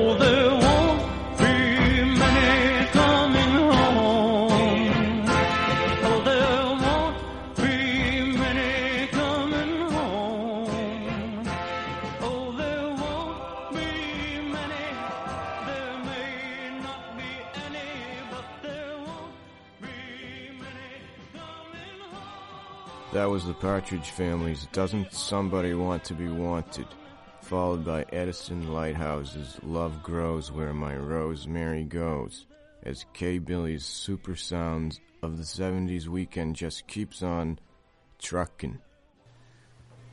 Regresamos, regresamos con la última parte, con la recta final. Vamos a- al final del, eh, del programa, ¿no? De, de Tarantino, que es lo que, lo que hemos venido a hablar.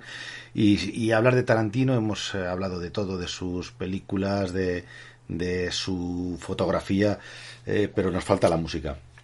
Vamos a dedicarle una sección entera a la música y a David, que es quien nos trae, bueno, pues Tarantino y su música. ¿Qué significa la música para, para Tarantino?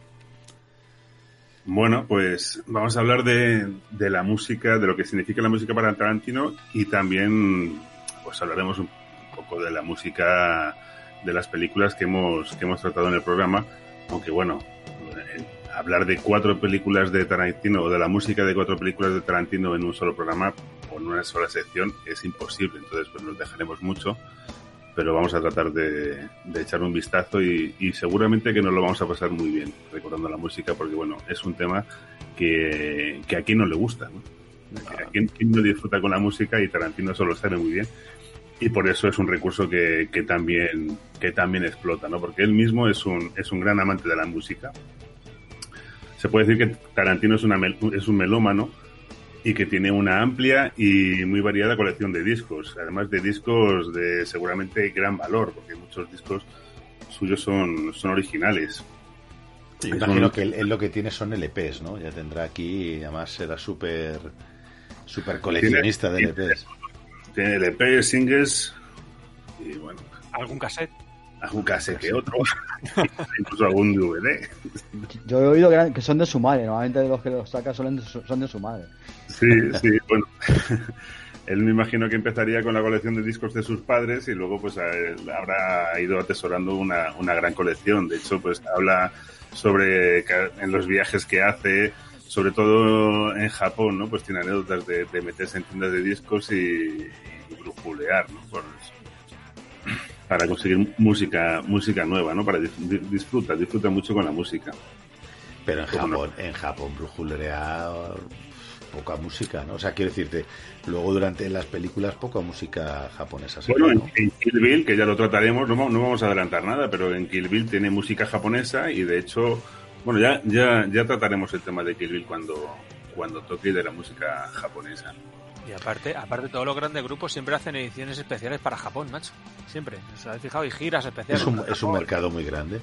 Sí, sí, sí. Son 170 millones de, de japoneses. Eh, bueno, pues eh, David, venga, em- empezamos por eh, películas, empezamos por Reservoir Dogs o por, por dónde quieres empezar. de- además de la música de en gener- gener- generalista, pues bueno, es un gran conocedor de la música de, de cine, ¿no? Como, como buen consumidor de cine, pues, pues también la, la música de cine es una cosa que, que- tiene como seguramente grabado en, en su cabeza muchos, muchos temas. Y de hecho se ha nutrido de, de ellos eh, para la realización de las ba- bandas sonoras, no, bueno, de las bandas sonoras no originales de la mayoría de, de sus películas.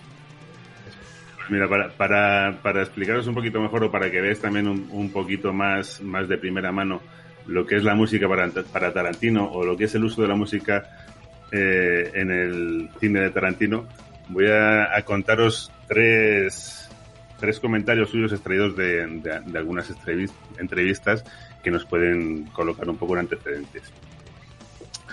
El primero puede ser, eh, cuando comienzo seriamente a considerar la idea de hacer una película, inmediatamente intento encontrar cuál podría ser la canción correcta para la secuencia de los créditos iniciales, incluso antes de haber escrito la película. Bueno, esto lo, lo vamos a ver posteriormente con, con ejemplos de cómo la, la música que suena en los créditos iniciales es principal para colocarnos en situación y para ponernos a tono, ¿no? Como sobre lo que vamos, sobre lo que vamos a ver. Es un poco lo que decía Amador, ¿no? Que primero piensa en, en la, la canción y luego ya eh, la escena la va metiendo en base a esa canción, ¿no? La siguiente eh, sería, eh, todos escuchamos la música que nos gusta como algo especial, como algo que nos desafía, que desafía lo mundano, perdón, nos saca de nosotros mismos y nos lleva a otro sitio. Nuestra música es, desde esta perspectiva, especial, no solo con referencia a otra música, sino, más importante, al resto de la vida. La música construye nuestro sentido de la identidad a través de las experiencias que ofrece al cuerpo, al tiempo y a la sociedad. Y bueno, para finalizar, la última frase que la última frase suya es una de las cosas que hago cuando empiezo una película, cuando escribo una película o cuando tengo una idea es ir a mi colección de discos y comienzo a escuchar canciones, intentando encontrar la personalidad de la película y su espíritu. Entonces, pum, de pronto doy con una, dos o tres canciones o una en particular. Esta sería genial como la canción de los créditos iniciales. Volvemos otra vez al tema de los créditos iniciales y cómo para él tiene un especial, un especial peso en la, en, la, en- la banda sonora de la película. A- a al hilo de eso que dice David y volviendo un poco a Pulp Fiction, Pulp, he dicho ahora, el tema Girl You'll Be a Woman Soon es una de estas que pr- primero escuchó en un viaje que hizo a Holanda precisamente y de ahí luego esa conversación del Mac Royal, de luces de Royal con queso. Eh, y cuando lo escuchó dijo, ostras, esta canción me flipa, tengo que buscar una escena, que es lo que decía Amador al principio, en principio, para que entre. Y así hizo.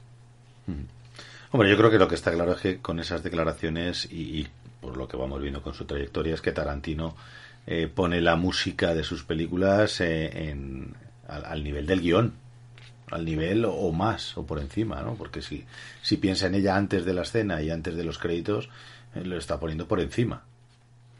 Sí, para él tiene tanto peso o, como, como el guion o, o cualquier... eh, Pero, cualquier- pero, sin embargo me resulta muy curioso que, que le dé esa importancia, pero, pero no que la cree. O sea, él no es un creador de, de- de contenido como nosotros, ojo, no es un creador de contenido como nosotros. Él, él es un buscador, ¿no? O sea, él es, él Bueno, tiene, tiene la, no sé, el, el abanico de música que tiene que haber es increíble. Yo Pero, pero tenerlo ahí y, y saber cogerlo y decir, vale, aquí voy a hacer esto y voy a hacer esta escena y luego me voy a inventar esta película. Bueno, sea, bastante tiene que ser director, guionista, para eso están los compositores. Al fin y al cabo, él no es compositor, él, pues, lo que hace es nutrirse de toda su de su vasto conocimiento sobre, sobre música para, para incluirla porque le gusta y porque disfruta con ello seguramente y porque se piensa que es al fin y al cabo un recurso más de la cinematografía que puede aportar a sus, a sus películas. Hombre, yo, yo por, com- por comenzar con el... Ay, perdona, perdona, Amador. No, decía, iba a decir que si antes hablábamos de que rescataba actores, también rescatan muchas canciones ahí antiguas que ya, se- ya habían pasado un poco al olvido y vuelven a estar de moda con, con sus películas. Sí, sí, sí, sí, además que sí. Eh, yo con la, con la película que he traído yo, la de Reservoir Dogs, que es mi favorita de, de Tarantino, eh, debo reconocer que la, peli- la canción de Little Greenback la he tenido de tono de móvil años, años y años. Y la de llamadas que he perdido por no cogerla, porque no, apetece escucharla. que me llamen, que me llamen otra vez, así Que la me justo llame- dos veces. No, cuando venía un número oculto que no sabía quién era, digo, pues mira, genial, la voy oyendo. Eh, cuéntanos de esta película. Venga, David, cuéntanos de Reservoir Dogs. Ahora, ahora, ahora vamos a ir con, el- con ejemplos concretos de, de películas. De momento me gustaría explicaros alguna cosilla más sobre, sobre los recursos que utiliza, eh, cómo utiliza eh, Tarantino la, la música en sus películas. Alguna pinceladita, ¿no? Para que veamos también, nos situemos un poquito, para luego ver ejemplos un poco más en profundidad. Y bueno, contar que, que- que, claro, lo que se ha hecho hasta ahora es utilizar la música de una forma más ambiental, ¿no? Para darle un tono, para situar al oyente con una psicología más eh, dedicada a lo que viene siendo la- el ritmo el ritmo de la película. Y, Tarantino hace algo completamente di- distinto. De hecho, Tarantino no, no utiliza la música, la música ambiental. Ese, pues como hemos dicho, se basa de músicas que además, canciones que son, eh, en- sobre todo en sus primeras películas, siempre, siempre cantadas. Las, las canciones instrumentales no, no, no- no se utilizan. Y, y de hecho, esta, él utiliza estas, estas canciones cantadas y la letra de sus canciones para aportar más información a las, a las escenas o incluso en ocasiones para, para acortar la, los guiones. ¿no? Él utiliza una canción para aportar mucha información que a lo mejor en una escena o en un guion llevaría varios minutos y mediante un tema sonoro pues puede acortar ese, ese espacio de tiempo. Tarantino sabe que el momento exacto donde se coloca una canción dentro de una película puede dar forma y cambiar la, la naturaleza de la historia en la pantalla. Y uno de los recursos más utilizados, pues como decimos, es el elemento, el elemento narrativo. Los temas escogidos son conscientemente por el director y de una forma u otra tienen relación con la temática del film. Incluso sirven para contarnos la, la- historia de la, la película. Eh, el tema que suena, como ya hemos dicho durante los, los- durante los títulos de crédito, nos sitúa y nos pone ya a, a tono sobre lo que sobre lo que vamos a, a ver. Y luego también me gustaría contaros una, una, una cuestión que normalmente no se, no se valora demasiado, pero que Tarantino utiliza a la perfección, y es el uso de los silencios. La música generalmente se utiliza como apoyo a las imágenes, y Tarantino es un, es un mago utilizando este, este recurso, pero también eh, lo es utilizando, utilizando los, siguientes, los, los silencios, perdón. Los silencios en el, en el western eh, clásico, como que antes os había comentado Nomela, eh, ¿no os parece que sí que hay mucho de esos silencios? O sea, quiere decir que es una, una un rasgo más de ese eh, de esas películas de, del oeste que influencia a Tarantino hasta el punto que le, le mete en la música. Efectivamente, y es que los silencios son ampliamente utilizados para secuencias de violencia contenida, que es una son secuencias muy muy, muy de western, ¿no? Sí, eso- eso- esos duelos, ¿no? Ahí cambiando la, la imagen ahí de la mirada, la pistola, el sudor. Sí, Claro, claro, claro. Se mete completamente en la escena, dan un realismo incluso a veces superior al que puede dar una, una música. Pero le da una tensión, ojo, le da Claro, claro, ese silencio le da narrativa esa tensión, máxima. efectivamente, Sí, sí, sí. efectivamente. Sobre todo cuando un silencio viene detrás de un tema musical, y ya veremos también que, eh, algún ejemplo concreto en las películas de Tarantino, de buenas a primeras te, te, te pone directamente en la escena, casi como si estuvieras allí. Sí, bueno, es, lo bueno que tiene Tarantino, ¿no? Que te sitúa, te sitúa, hace, hace que te metas en la película. Bueno, además está guay que sa- salta de, de momento histórico en, en según qué película, pero te metes totalmente en el, en el momento en el que te, en el, en- que te quiere meter él, ¿no? Porque realmente entras con él. Otra de las curiosidades que os, también con- que os quiero contar, ¿no? Igual que los silencios es un recurso también, eh, bueno, pues característico de Tarantino. Otra de sus características es el uso diegético de la música. Bueno, pues este palabra, que es un poco así a primeras, eh, para quien no esté familiarizado con, con el tema de las bandas sonoras, se utiliza para definir la, la música que escuchan tanto el personaje de la película como el, como el espectador. Es cuando en una película se está reproduciendo mediante algún medio en, la, misma, en la misma escena, como un reproductor de, radio, cassette o tal, una, una canción, pues la están escuchando personaje y espectador. Y Tarantino hace uso de esta técnica habitualmente y siempre por algún motivo relevante a la hora de dar significación a una escena o influir de algún modo psicológicamente en el espectador. Ejemplos muy claros los tenemos sobre todo en las primeras películas, en Reservoir Dogs y en, y en Pulp Fiction es muy utilizado. Bueno, de hecho, en Reservoir Dogs, eh, excepto el tema de los créditos iniciales, toda la música es, es diegética. Sí, es verdad, la de Stuck in the Middle with You, que es la de la, la oreja, suena en la radio, ¿no? Cuando le está... Suena la radio, Aigocha, que también es otro de los temas fuertes, también está sonando, en teoría se supone que es la radio, aunque ahí hay un juego con el, con el volumen en función de si está Eddie conduciendo, hablando, hablando por teléfono, se baja la música cuando están apalizando al policía se sube, se sube la música, que también es un recurso que también da una especie de, de, de emocional a, a, la situación bastante más, bastante fuerte. De hecho, el, el, recurso de utilizar una cadena de radio, una emisora que está, ¿no? que son la que escucha los personajes y así meten todas las canciones.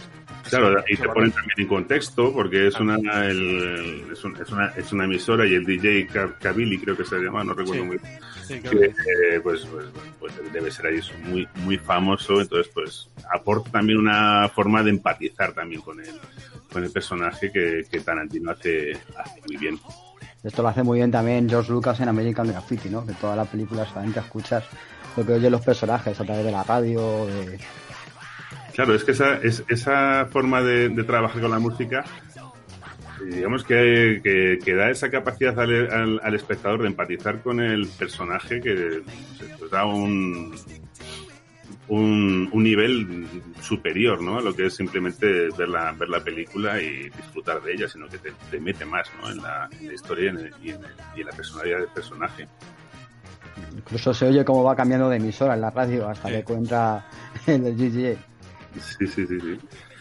Efectivamente. Y las escenas de conducción es otro de los, de los clásicos también de, Tarantino. No, encontraremos una escena en la que alguien esté conduciendo un coche en la que no esté sonando el, el aparato de música del coche e incluso en la que el personaje esté cantando, ¿no?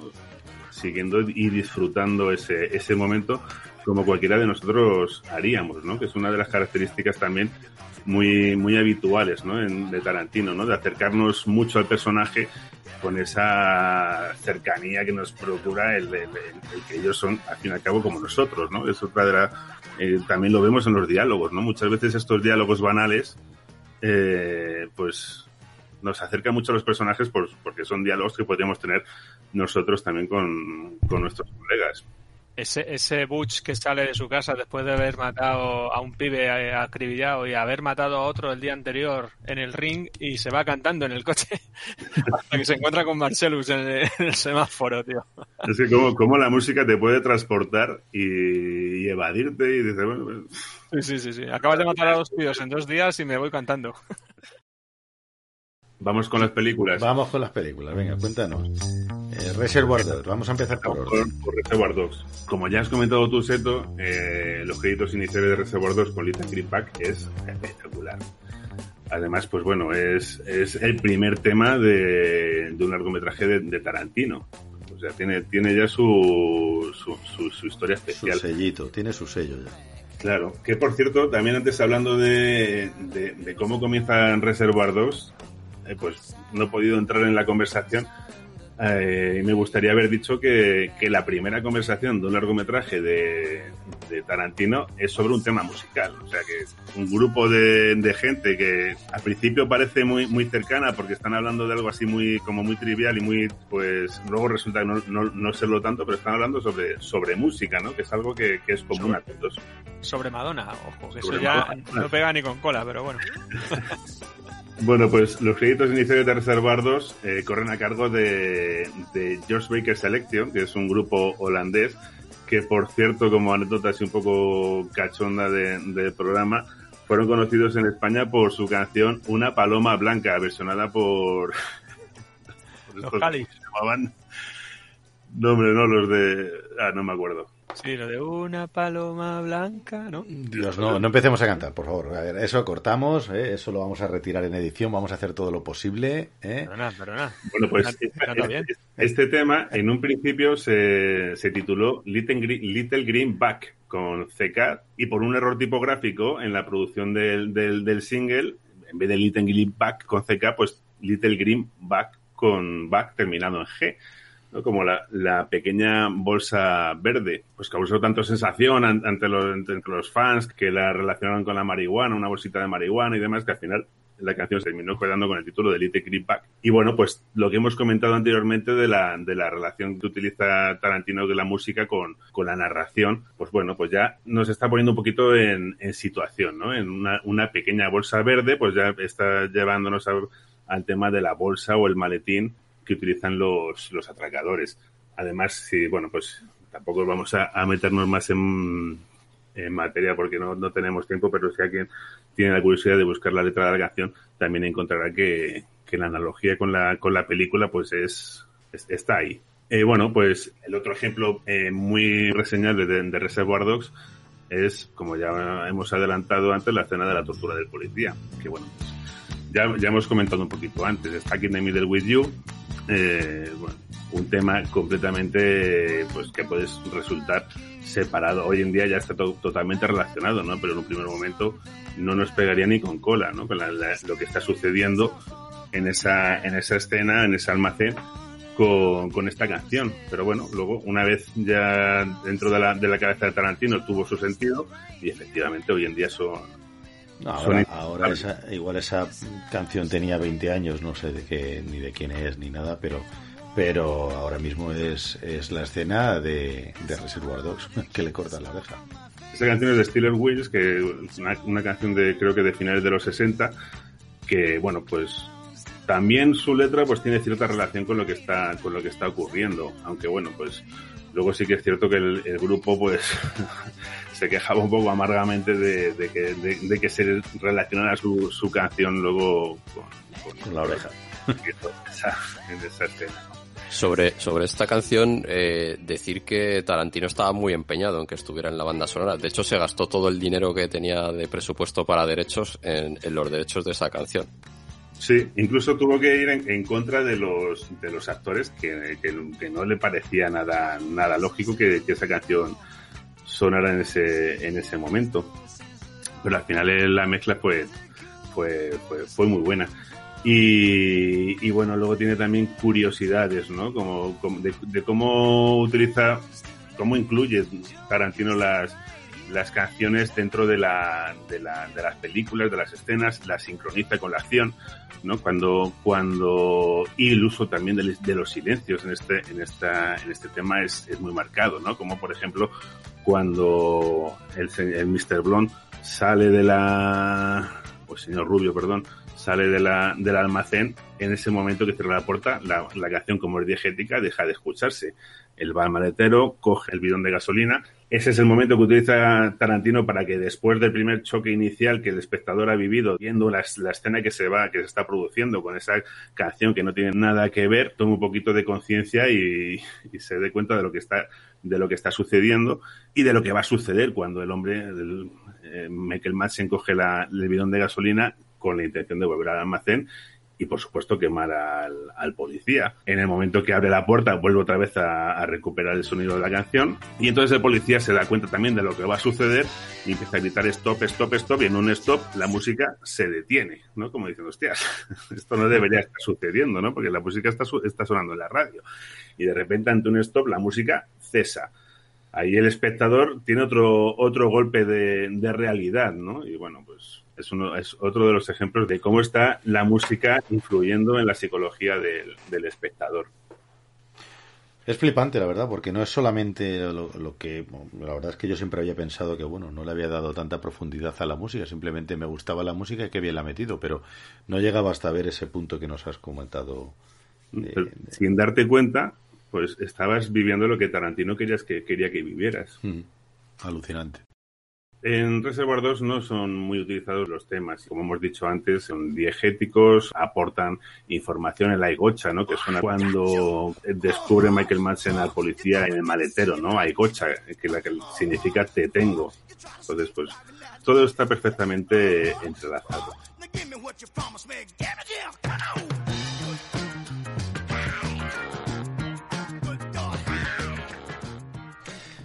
Vale, guay. Pues eh, no sé si podemos pasar ya a Pulp Fiction.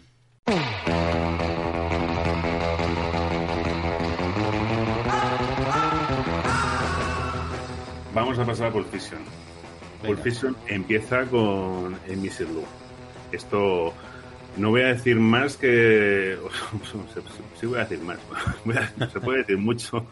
lo que quieras para Tarantino es, en una entrevista le preguntaron que, que qué canción pensaba que encajaba mejor en, de, todas las, de, todos los temas que había enlazado con escenas de sus películas, qué canción pensaba que, que, que encajaría mejor en la escena. Y bueno, él se, se vino a esta. Aunque no está relacionada con ninguna escena, que tiene un, un, uso idóneo, ¿no? En el momento en el que se usa, en los créditos iniciales de una, de, de una película como, como Pulp Fiction, pues bueno, pues te sitúa ya de una forma contundente, ¿no? Con ese, con ese inicio tan, tan poderoso que tiene. Es una ca canción tradicional griega que está versionada en este caso por Dick Dale, que es un guitarrista americano apodado el rey de la guitarra surf y se le considera como pionero en este género.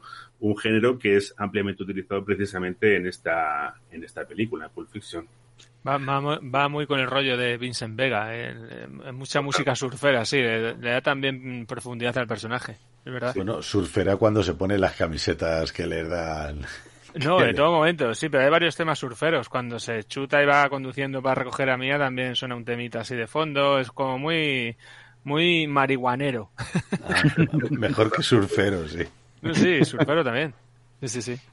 Y bueno, luego en los créditos iniciales de, de Pulp Fiction precisamente tenemos el Jungle Boogie, que también, bueno, pues es un tema que ha pasado o que se ha revitalizado después de, de Pulp Fiction, que también como anécdota podemos decir que, que es, eh, tiene ese, ese carácter, digamos que la, aporta ese carácter a la banda sonora parecido al, al, al de la película, con ese cambio de temporalidad, pues el Jungle Boogie aparece después de una especie de cambio de, sintonía en la radio, justamente después de, sonar el, tema Missy Lou, hay un cambio, como cambio de sintonía en la radio, sintonizan Jungle Boogie y sigue sonando. Que además, curiosamente, bueno, no curiosamente, no, no es, no es casual, justamente se produce en el momento en el que en los títulos de crédito aparece el título de editor de sonido, ¿no? Pequeños, pequeños gags.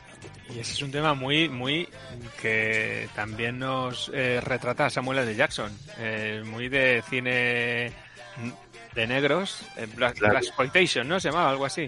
Black, Black Exploitation, sí. Pues eso, sale Samuel L. Jackson y ese tema le pega que te cagas. Claro, claro, claro. Justamente es, es, ahí vuelve otra vez la música diegética y, y Jungle Boogie es lo que están escuchando Vincent Vega y, y Jules cuando van en el coche juntos hablando de sus chorradas. A matar unos tíos.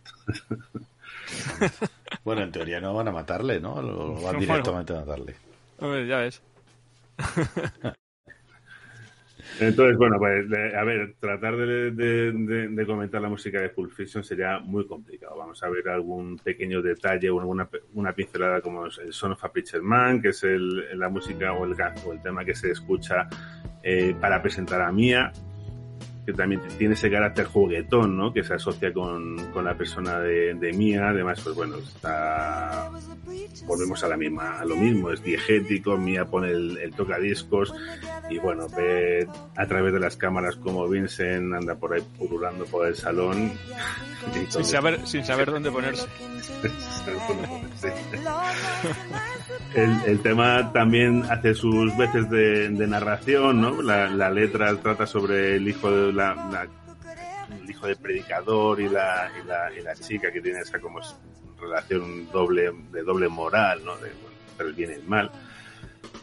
Bueno, el June Mercantel, ya todos sabemos, ¿no? El, tema del baile que ya, hemos comentado. Bueno, es que esto es un repaso de lo que ya hemos, de lo que ya hemos dicho, viendo un poco el, el enfoque de la, de la música. De hecho, el June Mercantel, volvemos a lo mismo. El título ya lo dice todo. Estás bailando con la mujer de tu jefe, estás, has pasado de, de- de estar en un coche en, un restaurante sentado, como cada uno a su aire, cada uno a su rollo, como diciendo, bueno, pues aquí hay que darle conversación a esta tipa, bueno, ya está. Y de buenas a primeras te pones a bailar con ella y ahí tenemos otro, otro gap que cubre la canción, ¿no? Pasar de esa, de esa situación un poco quizá incluso incómoda a de repente eh, pegan el baile y, se vuelve, pues bueno, ahí surge todo, ¿no? Surge la, la química entre ellos dos. Hay que, hay que bailar con la mujer del jefe después de haberte chutado, haberte metido un whisky, un whiskazo, y no sé si se ponga un porro, ¿no? O- Y unas rayas de coca también, ¿eh? Ya también. Sí, o sea, bien, estando bien, Pero no estando parece bien. que la manera de bailar de ambos está relacionada con su estado psicotrópico. Claro, es decir, claro, uno- claro. uno- yo nunca me había fijado en eso, pero la última vez que la vi, claro, uno baila ahí en plan despacio tal, y la otra está totalmente pasada de Claro, revoluciones. Sí, pero es que John Travolta en esta película está casi, to- casi toda la película en este estado. o sea. Sí, es que además mola un montón cuando llegan al restaurante, la última vez que la vi decía, macho, es que es que estaba, es que este tío está fatal. O sea, es que se acaba de chutar, tío. Se acaba de meter un whiskazo, se acaba de fumar un porro. O sea, ¿cómo, con- ¿qué caras va a poner? Por las que pone. Pero No, es que van a bailar. solos. Van a bailar solos, no hay nadie más bailando. O sea, les da igual. Y se llevan el trofeo. Y se llevan el trofeo, ganan. Hay por lo visto hay alguien que dice que lo roban. Hay una teoría por ahí, que no lo ganan sino que lo roban. Pero bueno, eso ya para la segunda parte. y nos quedarían muchas muchas cosas por decir de, de la banda sonora de Pulp Fiction que es espectacular. Bueno, pues dilas, pero dila de malditos bastardos. Vamos a, vamos a dar un paso. Estos bastardos que como efectivamente ha dicho Alberto antes, pues aquí, bueno, es efectivamente puede resultar un poco flojo porque claro, ya no estamos hablando de lo mismo. Aquí en Malditos Bastardos Hostias, venimos de, de, de bandas sonoras muy, muy, muy buenas, con, pero sobre todo porque son bandas sonoras reutilizadas que Tarantino sabe, sabe utilizar muy bien. Y en Malditos Bastardos, pues él ya tenía la intención de hacer una banda sonora original. De hecho, le pidió a Morricone que, que se la compusiera, pero bueno, pues por las cuestiones de, de calendario, pues las exigencias eran muy, muy apretadas y Morricone estaba en otros proyectos, se vio muy, vamos, que no, no podía atender la petición de, Tarantino. Pero bueno, Tarantino ya tenía la idea de hacer algo, algo en, este, en este sentido y entonces pues es la banda sonora ya va dirigida ya a una banda sonora más tradicional con música ambiental y bueno pues introduce temas como un poco más más llevaderos más más ambientales pero que aún así si un día os paráis a, escucharla sobre todo después de lo que vamos a decir seguramente la valoraréis un poco más hay como dos líneas en la en la banda sonora una la que está dedicada a los aliados, a los bastardos, y otra la que está dedicada a los alemanes, que utilizan canciones tradicionales de la música alemana de esa, de esa época, que bueno, pues, para mí no tienen demasiado, demasiado interés. Para el que le, le guste, pues perfecto. Pero lo, los que están dedicados más al, al, al, al, aliado, pues como ya Tarantino tenía la intención de, de, recurrir a Morricone y no pudo, pues sí que utilizó varios temas de Morricone de sus western de, del pasado. Y bueno, hay temas muy, muy, muy chulos. Tenemos, por ejemplo, The Benedict, que está extraído de la película que en España se llamó La con la presa. Y bueno, pues tiene la capacidad de definir el personaje de Hans Landa con un uso del Paradiso de Beethoven mezclado en, en, un tema de un minuto y medio con unas guitarras españolas que le dan esa tensión melódica que confieren también ese, un toque de, de picardía. ¿no? es, es muy interesante ¿no? que, haya encontrado este tema para, para presentar en la primera vez que aparece Hans Landa en, en escena. Tenemos el Rabia y de la, de- también de, de otra banda sonora de, de Morricone que se utiliza en los créditos finales, o el Surrender, que también es de, de Morricone y que se utiliza cuando entra el, el oso el judío con el bate, que ese también es un, es un momentazo y que acompañado por ese, por ese tema, vamos, le da toda una, una espectacularidad a la imagen que te quedas ahí totalmente pillado. Y como ha dicho Alberto, pues el temazo de la película para mí, que es el Cat People, por todo lo que supone, ¿no? Por, porque es una vuelta a, los temas rompedores de Tarantino, clásicos, ¿no? El cómo mete ahí de buenas a primeras en una situación que, pues bueno, no te esperarías que sonara ese, ese tema ochentero, ¿no? En una, en una escena ambientada en la Segunda Guerra Mundial.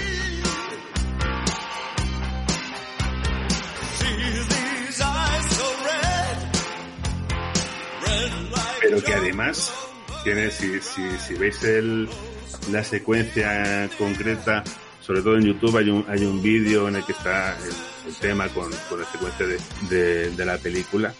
Es que es- está realizado como si fuera un vídeo musical. Es una cosa bárbara.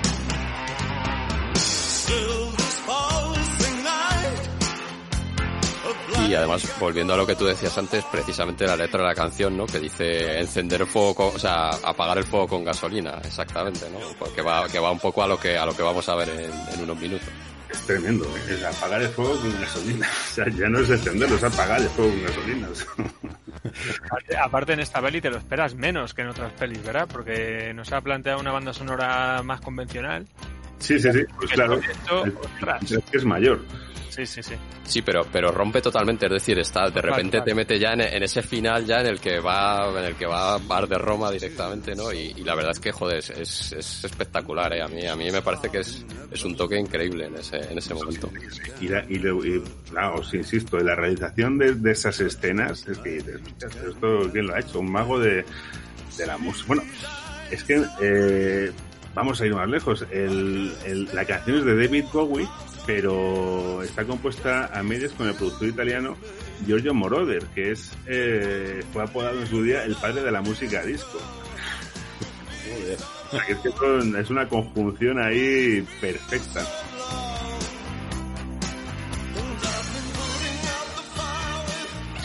se utilizó para la película El beso de la pantera y bueno en esta película precisamente no tuvo ninguna relevancia porque creo que se utilizan los créditos finales o sea como, como decir hostias, Tarantino se la encontró por ahí y dijo pero bueno esto está totalmente desaprovechado. Y cómo qué diferencia no como de Tarantino rescata este tema está infravalorado. Muy bien, pues eh, no sé si quiere añadir algo más Alberto, que esta era su segunda película favorita y, y- No, yo, yo es un poco, vamos, estoy totalmente de acuerdo, vamos, no, creo que David lo ha expresado muy bien, pero, pero sí, efectivamente, yo creo que la, la banda sonora, para mí personalmente, creo que es de lo más flojo, excepto ese momento de Bowie, que yo creo que, que te devuelve un poco a, a esos momentos tarantinos de los que habíamos hablado de, de las películas anteriores. Sí, la verdad es que a mí, a mí ese, yo creo que le da, no sé, le, da- le sube la banda sonora mucho ese, ese, ese pequeño momento. o sea, qui- quizá podemos decir que Tarantino como, como creador de música o, o, bueno, en este estilo no, no, no es tan bueno y sigue eligiendo, ¿no? O sea, Claro, cuando que- vuelve, en cuanto pega ese, ese, esa pequeña reculación atrás a, a sus orígenes, eh, sobresale sobre el resto, ¿no? Sí. Él comenta que es que le resulta mucho más sencillo tratar con editores de sonido que con, que con compositores. Y sin embargo está empeñado en que, en que Morricone sea su... su- Claro, Morricone, pues tiene, tiene, tiene una influencia, vamos, total sobre del western. Volvemos al western. Claro, claro, claro. Entonces él sí, él utilizó a Morricone, ya consiguió que, que en Django, que ya hablaremos de ello, le, le compusiera un tema, el Ancora Qui, y bueno, pues finalmente consiguió que en los odiosos 8 Morricone por fin aceptara componerle una banda sonora original, que no fue fácil, porque tuvo Tarantino, la esposa de Morricone, los nietos de Morricone, hicieron todos ahí fuerza para para conseguir que Morricone aceptara por fin componer una banda sonora para, para Tarantino. Sí, porque Morricone decía que Quentin Tarantino era un paquete y que iba de enteradillo, pero que para poner músicas a las pelis no tenía ni idea. Tuvieron- tuvieron un Entre ellos en Django, sí, luego ya hicieron las paces. Me dijo, paga el royalty de, de unas cuantas y ya hablaremos para la siguiente. claro, claro. Pero es normal, claro, mucha, mucha gente como Tarantino y Morricone se quedan en el paro, o sea que... Claro, no, no. Imagínate, eh, Morricone, las bandas sonoras que habría compuesto en su vida ya, que tenía ochenta y pico años cuando hizo Los Odiosos 8, y que viniera cualquiera a poner sus canciones, diría, no, no, perdona, las cosas hay que hacerlas de una manera y se hacen como yo digo. Pues sí, 87 años cuando compuso Los Odiosos 8, ya con más de 500 bandas sonoras a sus espaldas. oh. Más de bueno, 500 bandas sonoras, madre mía. Sí, sí, una, una cosa tremenda. Como para que llegara este a poner sus- sus temitas. Claro, ¿esto de qué va? A ver. tú dejas hacer la música a quien sabe y tú... Claro, claro. Bueno, imagínate un tío que, que ha hecho tantas películas, tantas bandas sonoras, que su vida ha girado siempre en torno a esto. pff, no, me, parece, me parece una salvajada. Eh, bueno, pues eh, Aquí Morricone recibe el Oscar a la mejor banda sonora original, por fin, después de haber recibido el Oscar honorífico- honorífico, pues ya quizá, bueno, quizá no, seguramente no por, por su mejor banda sonora, pero bueno, ya a algunos se le cayó la cara de, de vergüenza y le dio un, un a Morricone por una banda sonora original. Y bueno, pues de esta película, pues destacar el tema principal de la banda sonora, que es la última dirigencia de Red Rock, que es un tema, hostias, que podríamos encuadrar en cualquier película de terror, un tema que te lleva a los Cárpatos. Y, y bueno, pues Morricone, pues también es cierto que, que en esta ocasión también las exigencias de- del calendario eran bastante fuertes y bueno, no, no le dio tiempo a componer todos los temas que Tarantino le pedía y en consonancia con, con este tema precisamente tuvieron que utilizar algún tema de, de la película de, de The Ring, incluso del Exorcista 2.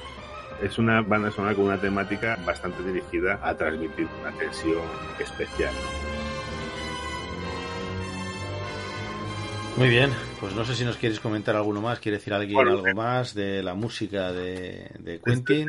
de esta película podemos también extraer que, bueno, Tarantino no se puede quedar sin dejar su huella. Incluye en la banda sonora un tema de, de Roy Orbison y el tema de White Stripes que suena cuando se presenta a Daisy, a Daisy Dumergue, que bueno, ese tema me encanta, ¿no? Y también, pues, pues es, otro de los momentos, o es el momento para mí también tarantiniano de, esta película, ¿no? Cuando están en la diligencia y, y Daisy tiene esas muecas para con Samuel L. Jackson mientras suena White Stripes.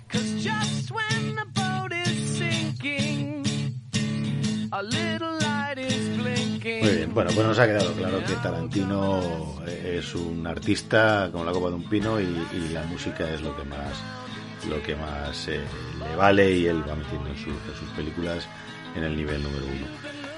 Genial, eh, pues chicos, no sé, no me queda más que hablar eh, con vosotros en, la noche de hoy. Simplemente, pues eh, bueno, pues hablar con Amador, con Alberto, comentarles, darles las gracias por estar eh, esta noche con nosotros, por haber estado eh, aguantándonos al desván ahí a tope.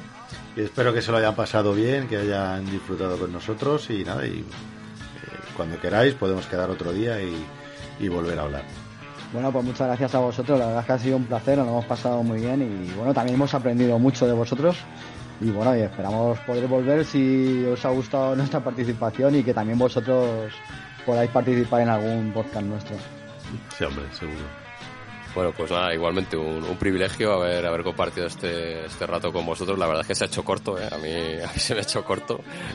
Pero bueno, eh, igualmente digo lo mismo que Amador. eh, pues, pues nada, el, el guante está lanzado cuando, cuando queráis visitarnos. Pues nada, lo nuestro va a ser muy fácil, vais a pasar de pantalla rápido, no, no vais a tener grandes problemas. Pero yo creo que, que joder, vuestra, vuestra maleta de conocimientos es, es absolutamente espectacular, ¿eh? Un placer. Qué chavales más majos, menos mal que hemos limpiado el desván. Menos mal que nos ha dado por limpiarlo. Joder. Bueno, chi- Chicos, pues nada, nos vemos en el siguiente programa, que también eh, ya lo estamos preparando y os puedo avanzar que va a ser también eh, pel- peliagudo, va a ser de los de los interesantes y de los bonitos.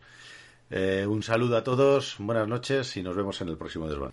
Ningún No, no, placer, Seto, ningún placer. Yo, yo quería decir algo más. que ¿Se acaba ya esto? Es que ya no nos queda más tiempo, hemos terminado. Con las joyas despedidas. Bueno, pues eh, en el próximo programa despedid lo que queráis, pero aquí ya se ha terminado, ¿vale? Joder, macho. Siempre igual, ¿eh? Eres un puto cretino. Siempre se me queda. Amador, esto no vienen al cine club ni de coña, ¿eh? yo te lo digo así. Ah, no jodas, tío. Si es que no nos han dejado ni hablar, eh. Bueno, pues, mierda. Este, Eh, ¿Cómo que no? ¿Cómo que no? Venga, ¿Cómo que venga. este es mi Venga. programa y se acaba cuando yo lo digo, punto. Si no os gusta, pues buscaros otro programa, cojones. ¿Cómo, cómo, cómo? El que quiera que se vaya con nosotros, venga, fuera. Fuera No, de ¿qué has aquí. dicho? ¿Qué has Fu- dicho? Ya, Dímelo, ¿por qué no dímelo. venís disfrazados? He dicho que este es mi programa y si no te gusta que os larguéis de aquí, cojones.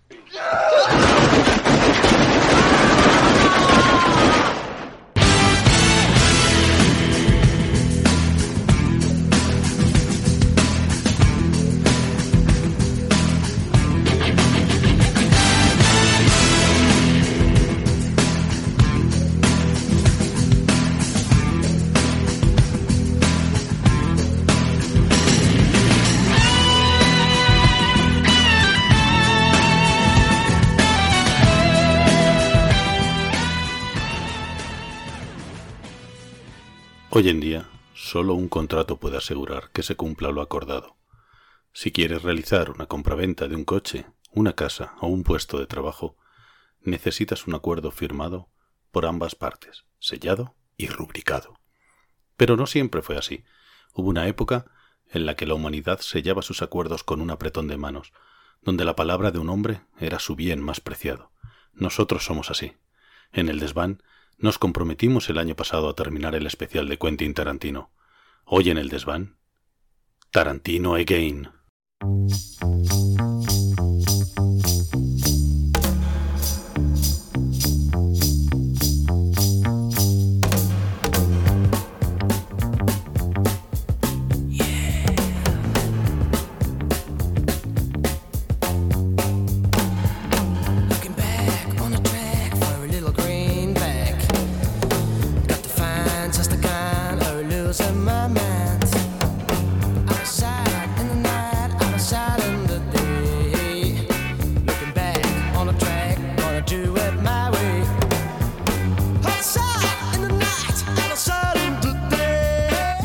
Buenas noches, universo.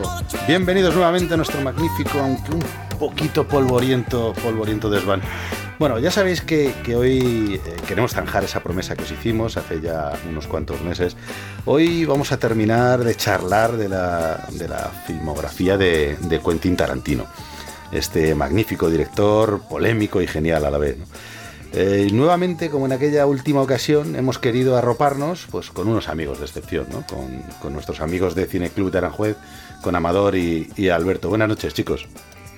Buenas noches, ¿qué tal? Hola, ¿qué tal? Buenas noches. ¿Qué tal todo? ¿Qué tal todo?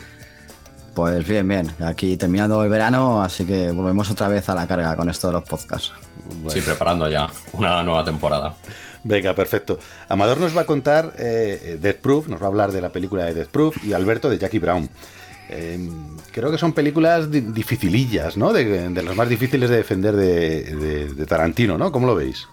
No, yo creo que no, a mí me gustan, ¿eh? Yo me parece que. Es verdad que quizás son las que menos, sobre todo, por ejemplo, de Proof en taquilla funcionó bastante mal, pero, pero a mí me gusta. Yo creo que se puede defender. Bueno, yo creo que os caímos muy mal en el anterior podcast, ¿no? y nos habéis preparado aquí la venganza. Bueno, eh, en principio eh, son pelis eh, quizás menos mayoritarias de Tarantino, pero bueno, yo creo que tienen defensa, ¿eh? Sí, yo creo que sí, son, son de Tarantino al fin y al cabo y algo tienen, ¿eh? Perfecto, pues estamos deseando escucharos. Eh, y también, bueno, quiero pasar a presentar al resto del, del equipo del desván, ¿no? Para el programa de hoy. Tenemos a Mágico. Buenas noches, Mágico. Mágico, buenas noches. Te has ido, te has ido por ahí, te has ido por ahí. Bueno, vamos a presentar a David. Venga, David, David, buenas noches. Que sí, que estoy aquí. Nos has asustado. Muy buenas noches. Bueno, David, hoy has tenido mogollón de curro, ¿no? Por, por lo que parece. Joder, es que para preparar este programa telita marinera, ¿eh? la cantidad de, de temas, la cantidad de música, buena música que, que vamos a escuchar hoy. Venga, perfecto, pues, pues eh, perfecto. Bueno, Má- Mágico nos va a hablar eh, de Kill Bill, ¿vale? No sé si le, le- le hemos recuperado o no. Sí, sí, perdona, perdona. Eh, nada, eh, fallo técnico para empezar. Eh, y nada, bienvenidos a todos, chicos. Me alegro de veros nuevamente, estos amiguetes de Cine Club Aranjuez. Gracias, Muchas gracias. gracias. Gracias. Venga, pues A Mágico, los, va- a los va- demás, a los demás no tanto, a los demás no tanto. Mágico nos va a hablar, como digo, de Kill Bill, de la 1 y la, y la 2, las dos, las dos películas. Y finalmente, bueno, pues hemos enviado nuevamente a nuestro corresponsal a Los Ángeles. Ya es veterano allí, ya y nos va a hablar de Érase una vez Hollywood. Entonces, bueno, pues tenía que ir a- allí. Eh, ¿Qué tal el viaje, Oscar? ¿Bien? ¿Encontraste, encontraste hotel? Bueno, si por hotel dices que hemos alquilado Seto, ¿tú mm, tienes en mente el garaje de Pulp Fiction? Sé dónde me he metido. Sí, bueno, pues mucho mejor, Sí, ¿no? Porque ya sabes que Apple nació en un garaje, ¿no? Bueno, ah, esperemos a que termine el programa vivo. Venga, pues nada. Pues, pues este es nuestro cuaderno de bitácora, nuestra hoja de ruta, como ya sabéis. Eh, con este programa yo, si fuera vosotros, no me movería de- del sillón. Vamos a darle caña y empezamos, venga.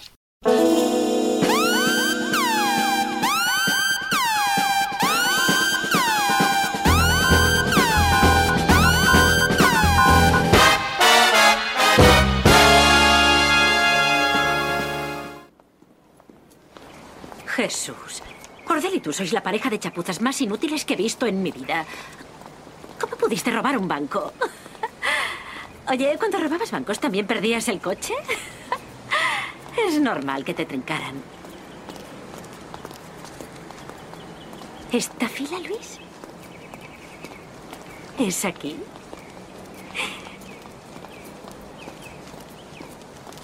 Luis. Luis.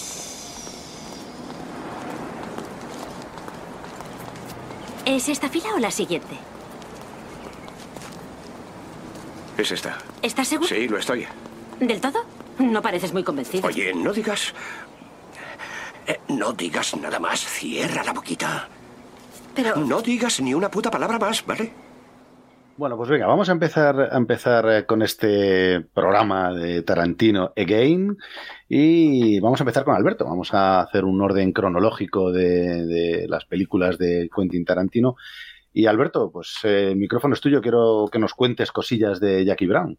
Bueno, pues eh, vamos a empezar con esta película. Eh, vamos a empezar diciendo que es una película del año 1997, evidentemente con la dirección de Quentin Tarantino, pero en este caso el guion es de Quentin Tarantino, pero basado en la novela del escritor Elmore Leonard, Eh, algo que no vamos a volver a, a ver en, en la, en la carrera de Tarantino. Eh, es algo que es eh, inédito porque hasta ahora, hasta el día de hoy, es la única adaptación que ha hecho. Todo lo demás son, son guiones propios. Con lo cual, bueno, nos, nos vamos a encontrar con una película, yo creo, diferente en, en muchos aspectos de la, de la carrera de Tarantino. Bueno, eh, nos vamos a encontrar con, con un reparto eh, bastante estelar eh, si nos fijamos o si tomamos en cuenta, pues, eh, películas de los 70, ¿no? Tendríamos a la protagonista, a esta Jackie Brown, que sería Pam Grier, que bueno, es eh, una actriz que, que tuvo su momento de gloria en los años 70 con, con los films de Black Exploitation, ¿no? Que era esta explotación de, o digamos, estas películas copia o baratas de, de, bueno, en este caso para dirigidas hacia, hacia el público de, de color. Bueno, encontramos al clasicazo, ¿no? De, yo creo, de, de la obra de Tarantino, a Samuel L. Jackson también, ¿no? Eh, que haría Actor fetiche total. Sí, o sea, sí, sí, es, eh, yo creo que prácticamente, no sé si en todas, pero prácticamente en todas ha estado, ha estado eh, trabajando con él. A un sorprendente Robert De Niro, ¿no? También, que, que no, lo, no lo hemos vuelto a ver tampoco paseando por el, por el, la alfombra de Tarantino. Eh, tenemos a Robert Foster, eh, que bueno, un, actor ahí eh, quizás bastante desconocido para nosotros. Eh, a Bridget Fonda, y, bueno, a Michael Keaton serían un poco los, los actores un poco más, eh, más conocidos para nosotros. Bueno, es una película que tuvo bastantes nominaciones, pero en premios estuvo un poco, un poquito floja. Tenemos la nominación de Robert Foster para, para los Oscar como mejor actor de reparto. Eh, dos nominaciones al Globo de Oro para Samuel L. Jackson y para Pam Grier.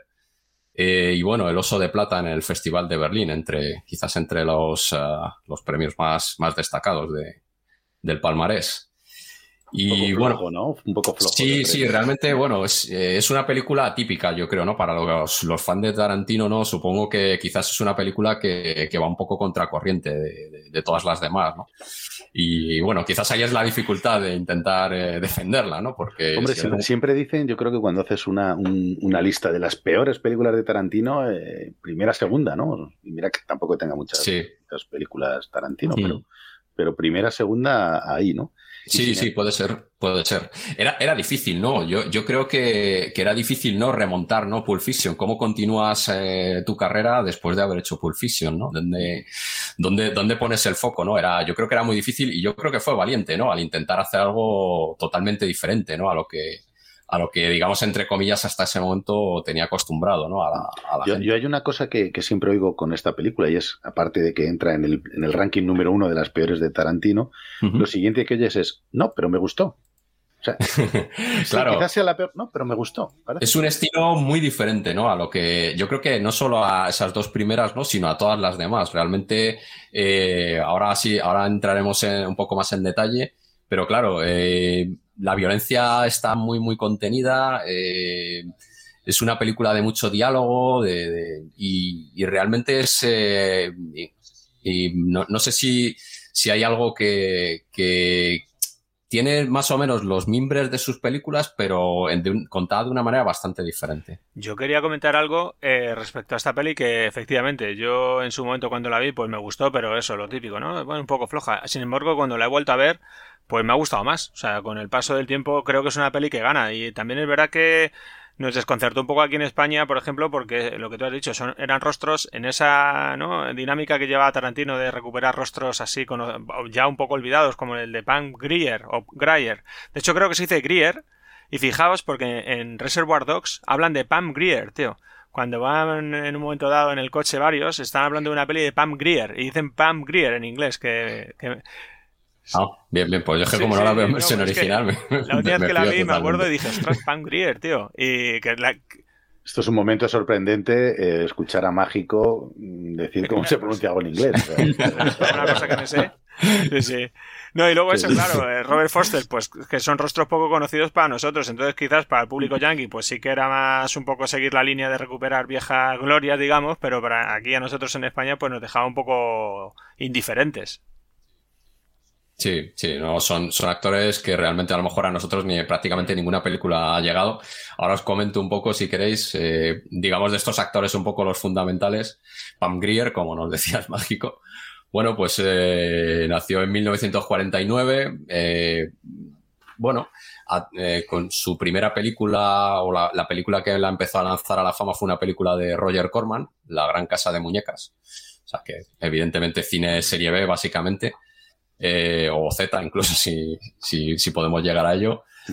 Eh, bueno, eh, y, por- y posteriormente firmó un contrato con la American International Pictures, eh, donde, donde realmente desarrolló, digamos, el grosso de su carrera más, digamos, comercial, entre comillas, porque, bueno, todo películas de Black Exploitation como Blácula, Foxy Brown. Sí. Ya lo O sea, hemos mencionado, ya lo hemos mencionado en el la de Blácula. Sí. No, pero Blácula, la No, no, Blácula. Blácula. No, no, Drácula negro. Blácula, Blácula, sí, sí, sí, es un, eh, es realmente, claro, para películas, para nosotros son películas que básicamente o no conocemos o las consideraríamos basura directamente desde, desde, el, prim- Ujú. desde el minuto uno, ¿no? Eh, bueno, eh, posteriormente su carrera se desarrolló un poco en televisión, eh, apareció bastante recurrentemente en Corrupción en Miami, que sería un poco lo más, lo más, eh, lo más destacable. En el año 88 le diagnosticaron un cáncer para el que le dieron 18 meses de vida y afortunadamente consiguió superar. Y bueno, en los 90 la hemos visto en Mars Attacks, así como película más destacada. Grandes películas ya en los años 2000 como Pluto Nash. O sea, Hostias, se vino arriba. Sí, o sea, grandes films. Y luego ya realmente nos, nos fuimos ya, le ha acabado haciendo series de televisión y voces en videojuegos, algo un poco más sorprendente. No, pues a, a mí me parece que es eh, mérito de Tarantino, que lo hacen prácticamente todas sus películas, recuperar actores que puedan estar defenestrados o acabados o actores que nadie cree en ellos y darles un papel eh, protagonista como hizo con, con John Travolta en Pulp Fiction y, y bordarlo. O sea, al final Sí, son pero es que actuaciones...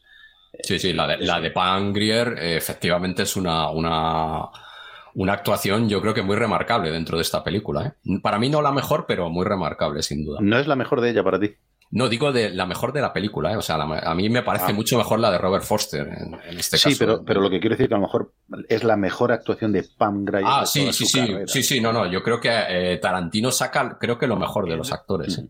Creo que hace, hace un, coge a los actores y de hecho, si miráis la carrera, por ejemplo, de Samuel L. Jackson, por ponernos ya en, en un, en un, en un extremo, eh, yo creo que Tarantino suele sacarle los mejores papeles. No sé si tiene alguno por ahí fuera que quizás se le pueda remarcar, pero bueno, ahora con esto de superhéroes y tal, ¿no? Que está bastante más, más metido y más en pantalla, pero bueno, las actuaciones a mí me parecen muy planas. Bueno, en el tema de los superhéroes él sale, pero no, no son actuaciones, como dices, muy buenas. Sí. O sea, él No. sale, da la cara y poco más. Ahí. En cambio, en esta película, evidentemente, hace un papel muy, muy, muy destacado. ¿eh? Yo creo que sustenta bastante parte de la, de la película. ¿eh? Bueno, si queréis hablamos de Robert Foster, por no, por no irnos... eh, no- Sí. no ir- Pues bueno, eh, ya como cosa muy curiosa, es un señor que nació en el año 41 y su padre era domador de elefantes. O sea, viene un poco del mundo del espectáculo. Es, se graduó en psicología, o sea, no es un tipo precisamente tonto. Y bueno, ha sido, fue en los años 60 actor de teatro, pero bueno, al final, como no le fue muy bien y volvió a su, a su, a su ciudad de nacimiento. Y, y bueno, trabajó como profesor sustituto y, y obrero de la construcción. Eh, o sea, bueno, un poco de su carrera bastante, iba bastante mal. Y bueno, a finales de los 80, eh, pues hizo Delta Force, una que conocemos Gran- seguro. Oro puro, ¿no? Dentro película. Grandísima película de Delta Force. Nombre y yo somos fans absolutos de Delta Force. Pues ahí, ahí le tenéis al señor Robert Foster y bueno, al final eh, su carrera estaba tan en declive que terminó eh, siendo profesor de interpretación en Hollywood y, y bueno, y, daba charlas motivacionales, o sea, eh, de hecho Tarantino cuando dice que Tarantino un día se lo encontró en un restaurante y le dio el guion y le dijo, tú vas a hacer esta película. Bueno, claro, yo creo que tampoco le sería muy complicado, ¿no? Quiero decir, su carrera era bastante, bastante mediocre por, por ser, eh, por ser eh, bastante optimista.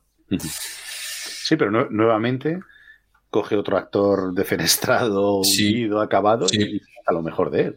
Sí, sí, sí, pues eh, bueno, hizo, a ver, no grandes películas, pero evidentemente películas de un presupuesto bastante bueno, ¿eh? Por ejemplo, el remake de Psicosis. Eh, salió en Breaking Bad también, que no sé si alguno soy fan de, de la serie. Creo que es la mejor serie de la historia. Yo debo decir que no la he visto, ¿eh? para, para que veas el nivel de lo que traes aquí. bueno, Los Descendientes, la película esta, eh, que también es una peli bastante aceptable, creo yo, y la serie de héroes. Bueno, es, ese creo que es eh, uno de los pocos actores que ya nos ha abandonado, murió en el año 2019. Y bueno, eh, además el día que se estrenaba la película de Breaking Bad, eh, si sois también fan, pues supongo que la, que la habréis visto. Bueno, eh, ya vamos bajando escalones y nos encontramos con Bridget Fonda, eh, que bueno, es, es hija del actor Peter Fonda, eh, aquel Daisy Rider, que bueno, creo que eso Sí, también es su actuación sí, más destacada. Bueno, eh, para, para Bridget tendríamos eh, con su- sus grandes momentos El Padrino 3, Ujú. Dog Hollywood, Mujer Blanca Soltera y El Beso del Dragón. O sea que, bueno, no, no, tampoco tiene una, una carrera muy destacable. es destacable. Solo, solo su presencia es destacable.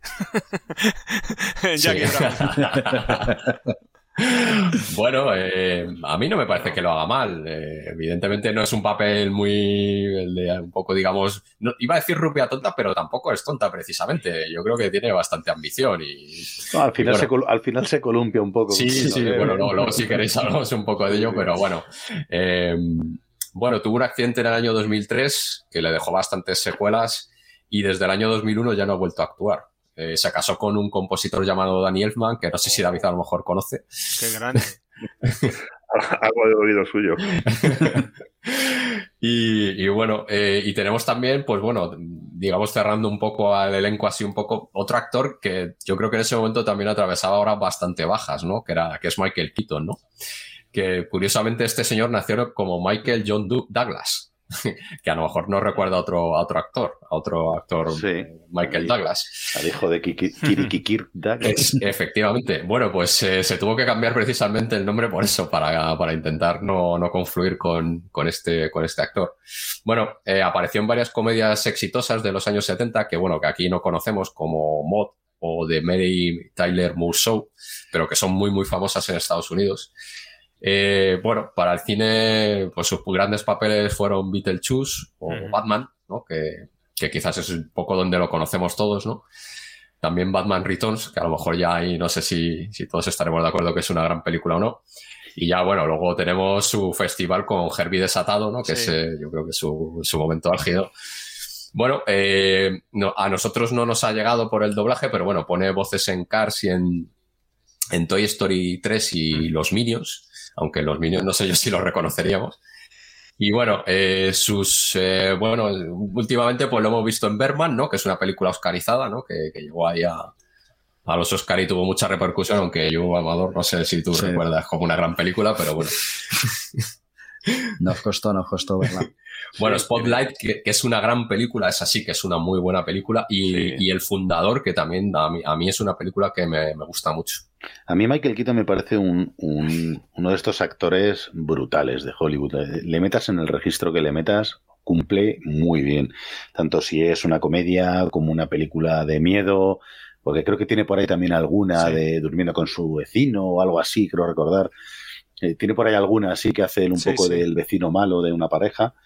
Y, y en Spotlight, por ejemplo, está brutal también. O sea, yo, yo creo que es un A mí actorazo. A mí Batman me encanta me Michael gustó, lo siento por en lo que acabo de escuchar, pero a mí me Sí, moló, ¿eh? Y aparte, sí. cuidado, que se llevó la peli el Oscar Mejor Película, Mejor Director y Mejor Guión. Y a mí es que, bueno, a mí Michael Keaton también me gusta, me ganó el corazón en su momento. Y el otro día volviendo a ver Jackie Brown, es que me encanta cada vez que sale. Me encanta cada vez que sale. Yo me- a mí me parece que es mejor actor en su madurez que, que joven, ¿eh? O sea, quiero decir, está bien en Jackie Brown, pero a mí me, me resulta, joder, yo por ejemplo en Spotlight me parece que hace un, un papel muy bueno. En El Fundador también. Eh, no sé, ya a mí me parece que, que ha ganado con la madurez, ¿eh? no, no lo sé.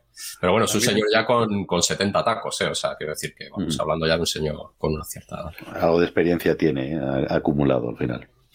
Y bueno, yo por último ya eh, destacaros así muy brevemente, pues eh, Elmore Leonard, ¿no? Que es el señor en el que, en el que Tarantino basó su, eh, su novela, ¿no? Eh, bueno, es un escritor estadounidense de novelas policíacas de misterio sobre todo.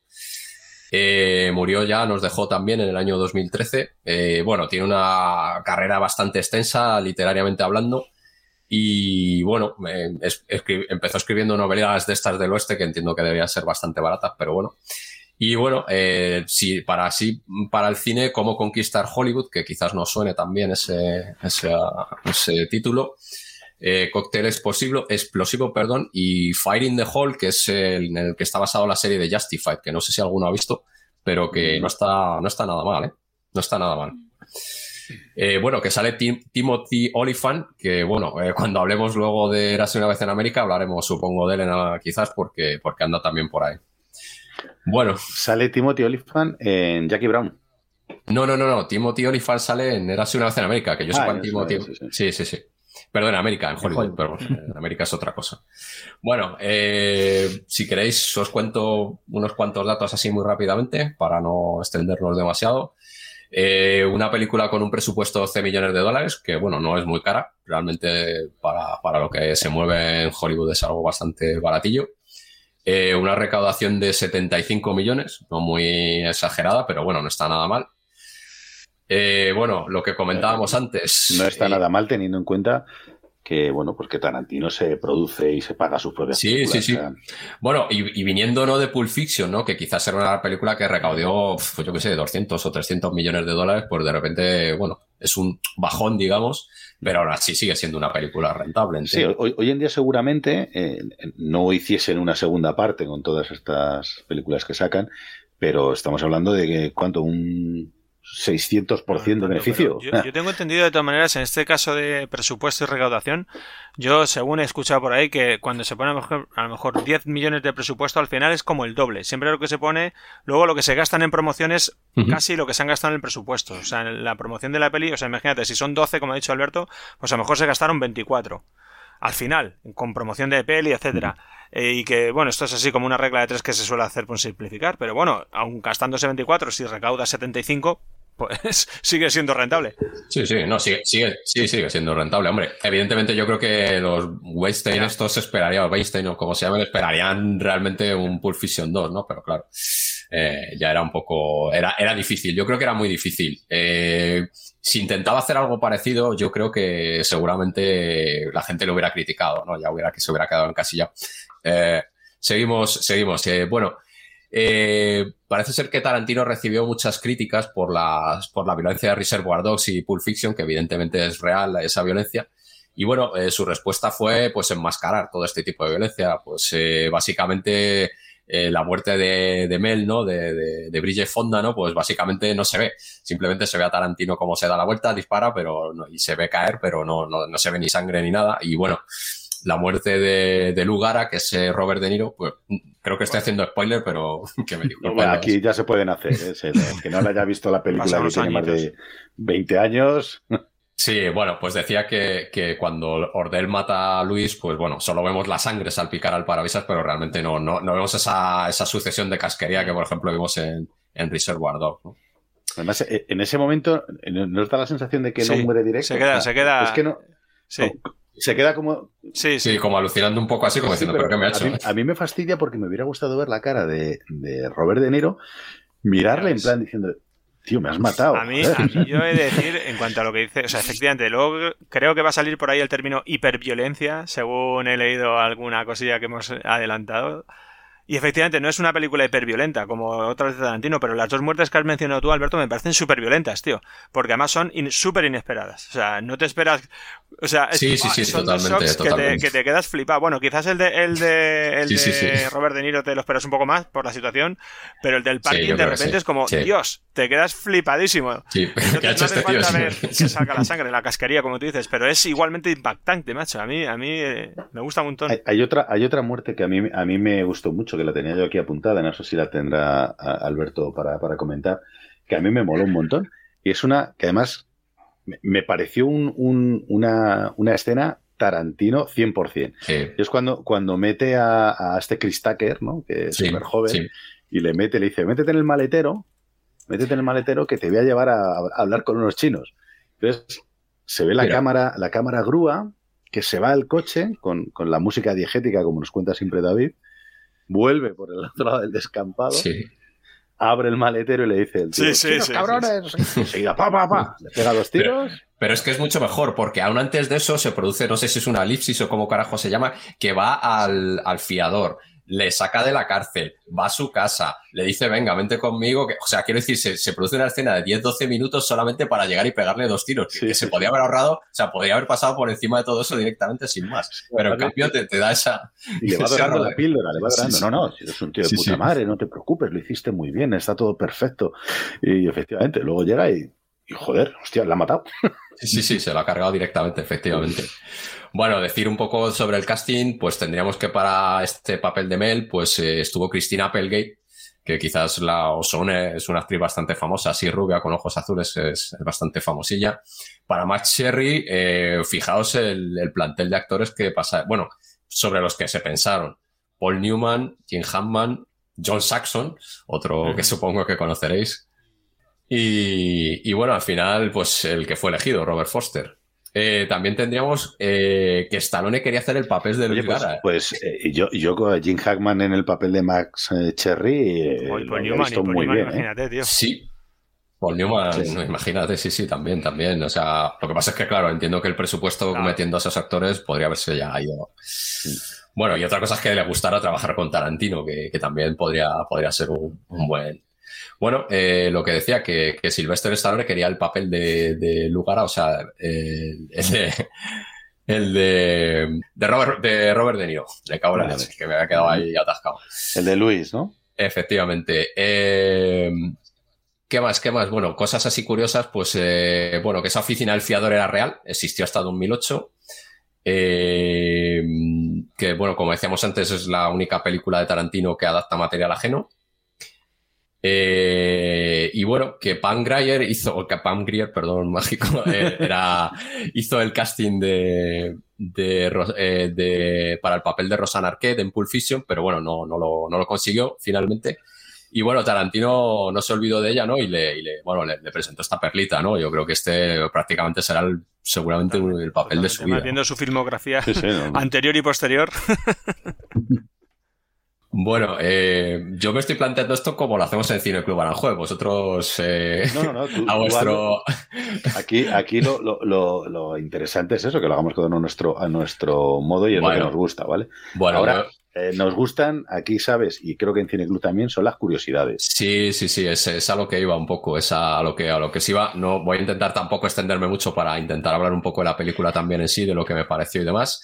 Bueno, eh, la primera que es muy buena, a mí me gusta mucho, y yo cuando la vi no me di cuenta, no sé si alguno lo ha, lo ha hecho, en la escena en la que están Robert De Niro y Samuel L. Jackson viendo un programa, este programa tan chulo de chicas que adoran las armas, ¿no? Eh, que es eh, una locura, para mí es una locura. Eh, eh, bueno, pues Samuel L. Jackson se levanta a atender el teléfono y, y, bueno, de fondo se ve un póster del propio Samuel L. Jackson eh, desnudo en una bañera. Eh, que es algo, no es, algo, es totalmente que, bueno, que tienes que tener un ojo muy fino para, para verlo, ¿no? Ahí ese, ese detallito, ¿no? Eh, ta- también, eh, bueno, un poco así para récords. No sé Por si- cierto, ¿no, ¿no os parece que Samuel L. Jackson... Bueno, es que la versión original es me, me- me ha resultado chocante la voz de Samuel L. Jackson, en realidad, como es una de las pocas veces igual que ves la voz del doblador español y dices, joder, que tiene mucho más empaque, ¿no? Que la que tiene Samuel L. Jackson, aunque mola un huevo la de Samuel L. Jackson con ese acento negro, ¿no? Que y esa forma de hablar así más... A más mí me, la pa- calle. me pasa eso también con Clint Es que Eastwood, él- tío. Eh, Clint Eastwood, la voz Sí. del doblador, macho, es brutal. Sí, sí, en, en el caso de en el caso de Samuel L. Jackson, que yo lo tenía aquí anotado, el, el, dobla, el actor de doblaje es Miguel Ángel Jenner, y a mí me parece también eh, espectacular, o sea, me parece algo digno de mención, ¿eh? porque es que creo que esa voz la oyes y, y ya estás pensando en Samuel L. Jackson Hay voces- directamente. O sea, suena voz muy, muy, muy efectivamente, particular. ¿no? La voz de Stallone, la voz de Bruce Willis, la voz de Samuel L. Sí. Jackson, ¿no? Que Sí. las escuchas y eh, te vas al personaje. ¿A quién más dobla? ¿Sabéis a quién más dobla este hombre? Eh, yo personalmente no, la verdad, pero vamos, eh, yo creo que tiene una extensa, tiene una carrera bastante, bastante potente a la hora de doblar. Sabéis que ahí me has pillado, ahí me has pillado. Sí, sí, sí, no, no. Sí, sí, sí, sí. Bueno, venga, vamos a elevar un Los poco el... esto luego los editamos y los quitamos. o sea. Venga, os, digo, os, digo, os digo algunos para que, para que lo sepáis. Venga. Ha dobla, dobla también a Jean Reno. Ah, correcto. Vale, J.K. Simons. Eh, Bing Rames, ¿ese sabéis quién es? Ah, de la sí. Niña Verde. Ese Ah, vale, sí, sí, sí, sí, sí, sí, es, es es- es Marcellus, ¿no? Perdona. Marcellus Wallace, Sí, claro. sí, sí, correcto. Sí. Y bueno, Michael Ironside también le ha doblado en alguna película. Y a nuestro queridísimo Gimli, John Rhys Davis. Ah, correcto. Y ya está. Ya no digo Muy bien. Funciona, funciona Wikipedia. Funciona Wikipedia estupendísimamente cuando, cuando tenemos un apuro. Venga, cuéntanos más Bueno, curiosidades. ele- elevemos el tono hacia algo más filosófico y, y decir que hay una escena de sexo entre De Niro y Bridget Fonda. Y bueno, eh, parece ser que, que De Niro también tuvo una escena de sexo con Jane Fonda en la película Stanley Iris, por lo que el actor ha sido el único en tener una escena sexual con, con la tía y la sobrina, bueno, o podríamos decirlo de una manera igualitaria, o la tía y la sobrina pues han tenido una escena de sexo con Robert De Niro, ¿no? Como, Bueno, como se quiera ver. Esta es un poco muy ya a lo como- mejor para, para De Niro.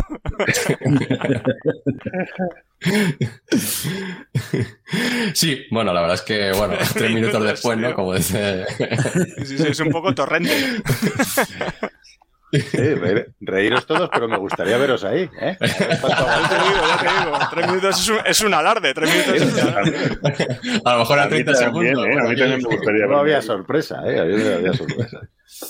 Bueno, ahora que ya hemos elevado el tono de- del, del debate, eh, vamos con la historia de los Akuna Boys, eh, que bueno, eh, parece ser que, que es algo también recurrente y bueno, me parece que, creo que vais a nombrar todos seguramente cosas recurrentes de las películas de Tarantino.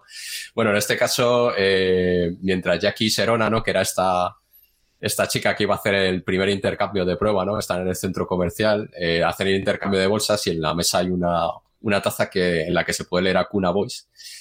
Y bueno, esto lo veremos en Kill Bill. eh, creo que es una de las bandas, si no me equivoco, en la, en la segunda parte.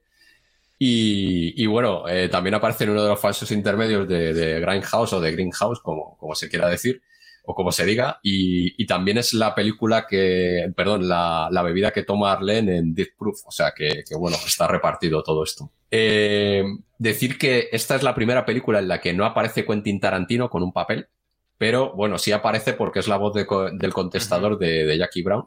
Eh, también es la primera vez, bueno, eh, que no hay una intro antes de los títulos de crédito. No, y si- sin embargo, yo, eh, yo tenía apuntado que el, el comienzo es un pequeño homenaje que hizo eh, Tarantino a la película de Dustin Hoffman del graduado. Ese comienzo con Van Grayer andando por el aeropuerto, que va andando así despacito, casi sin mover los pies, ¿no? Es igual como empieza Dustin Hoffman en, en el graduado, ¿no? Y le hizo un poco ese, ese homenaje, ¿no? O ese guiño. Bueno, no he visto el graduado, entonces no sé. soy así de inculto, perdóname. Pero... Bueno, eh, parece ser que en esa escena que tú dices, Seto, eh, aparece o dicen las malas lenguas que aparece Danny DeVito en una especie de cameo, porque bueno, también como es, eh, suele hacer de productor, o al menos en estas primeras películas era, era productor, pues parece ser que hay, dice, hay gente que dice que hay un tipo así gordito, así bajito, y, y que, y que, bueno, que es Danny DeVito. Eso no está confirmado por, por ningún lado. Bueno, eh, decir también, por ejemplo, que en los, eh, en los créditos finales Tarantino agradece a la hija de Bert D'Angelo eh, su colaboración.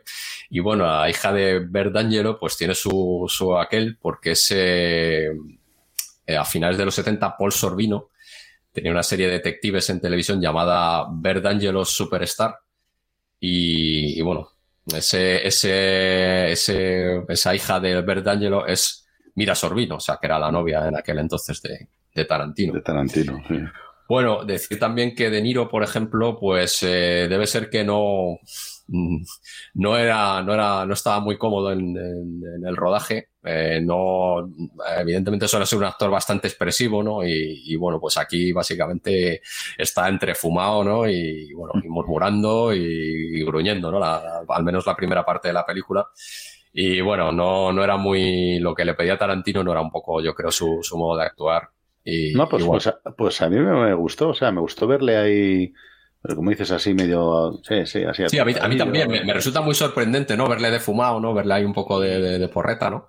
y se hace ahí un poco... A mí me parece que lo hace bastante bien, ¿eh? Pero bueno, A mí me dicen encanta. que no tío. era... y, y el momento no era- explosivo del parking y cuando están ahí en el intercambio de las bolsas, tal, cuando, cuando pierde un poco los papeles, Sí. que le coge el brazo y le. Se pone nervioso ahí. Robert De Niro, vamos, total. te- a mí se me ponen los pelos de punta y dices, Dios, Sí, cómo sí, mola". sí. Entonces también, Sí, un sí, poco sí. sorpresa, efecto sorpresa, digamos, como está toda la película haciendo de pues de repente cuando hacéis su, ah, su aparición ahí impetuosa, a mí me encanta.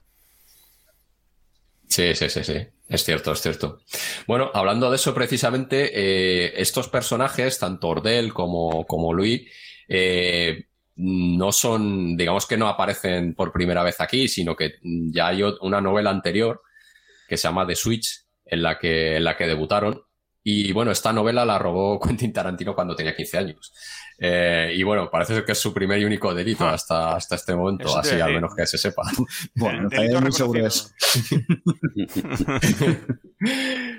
Eh, bueno, eh, esta novela eh, de, de Elmore James, como hemos dicho antes, pues bueno, es de, es curiosa, tiene buena pinta, la verdad. Yo, a mí me ha llamado bastante la atención, me apetece, me apetece leer algo, algo de este señor.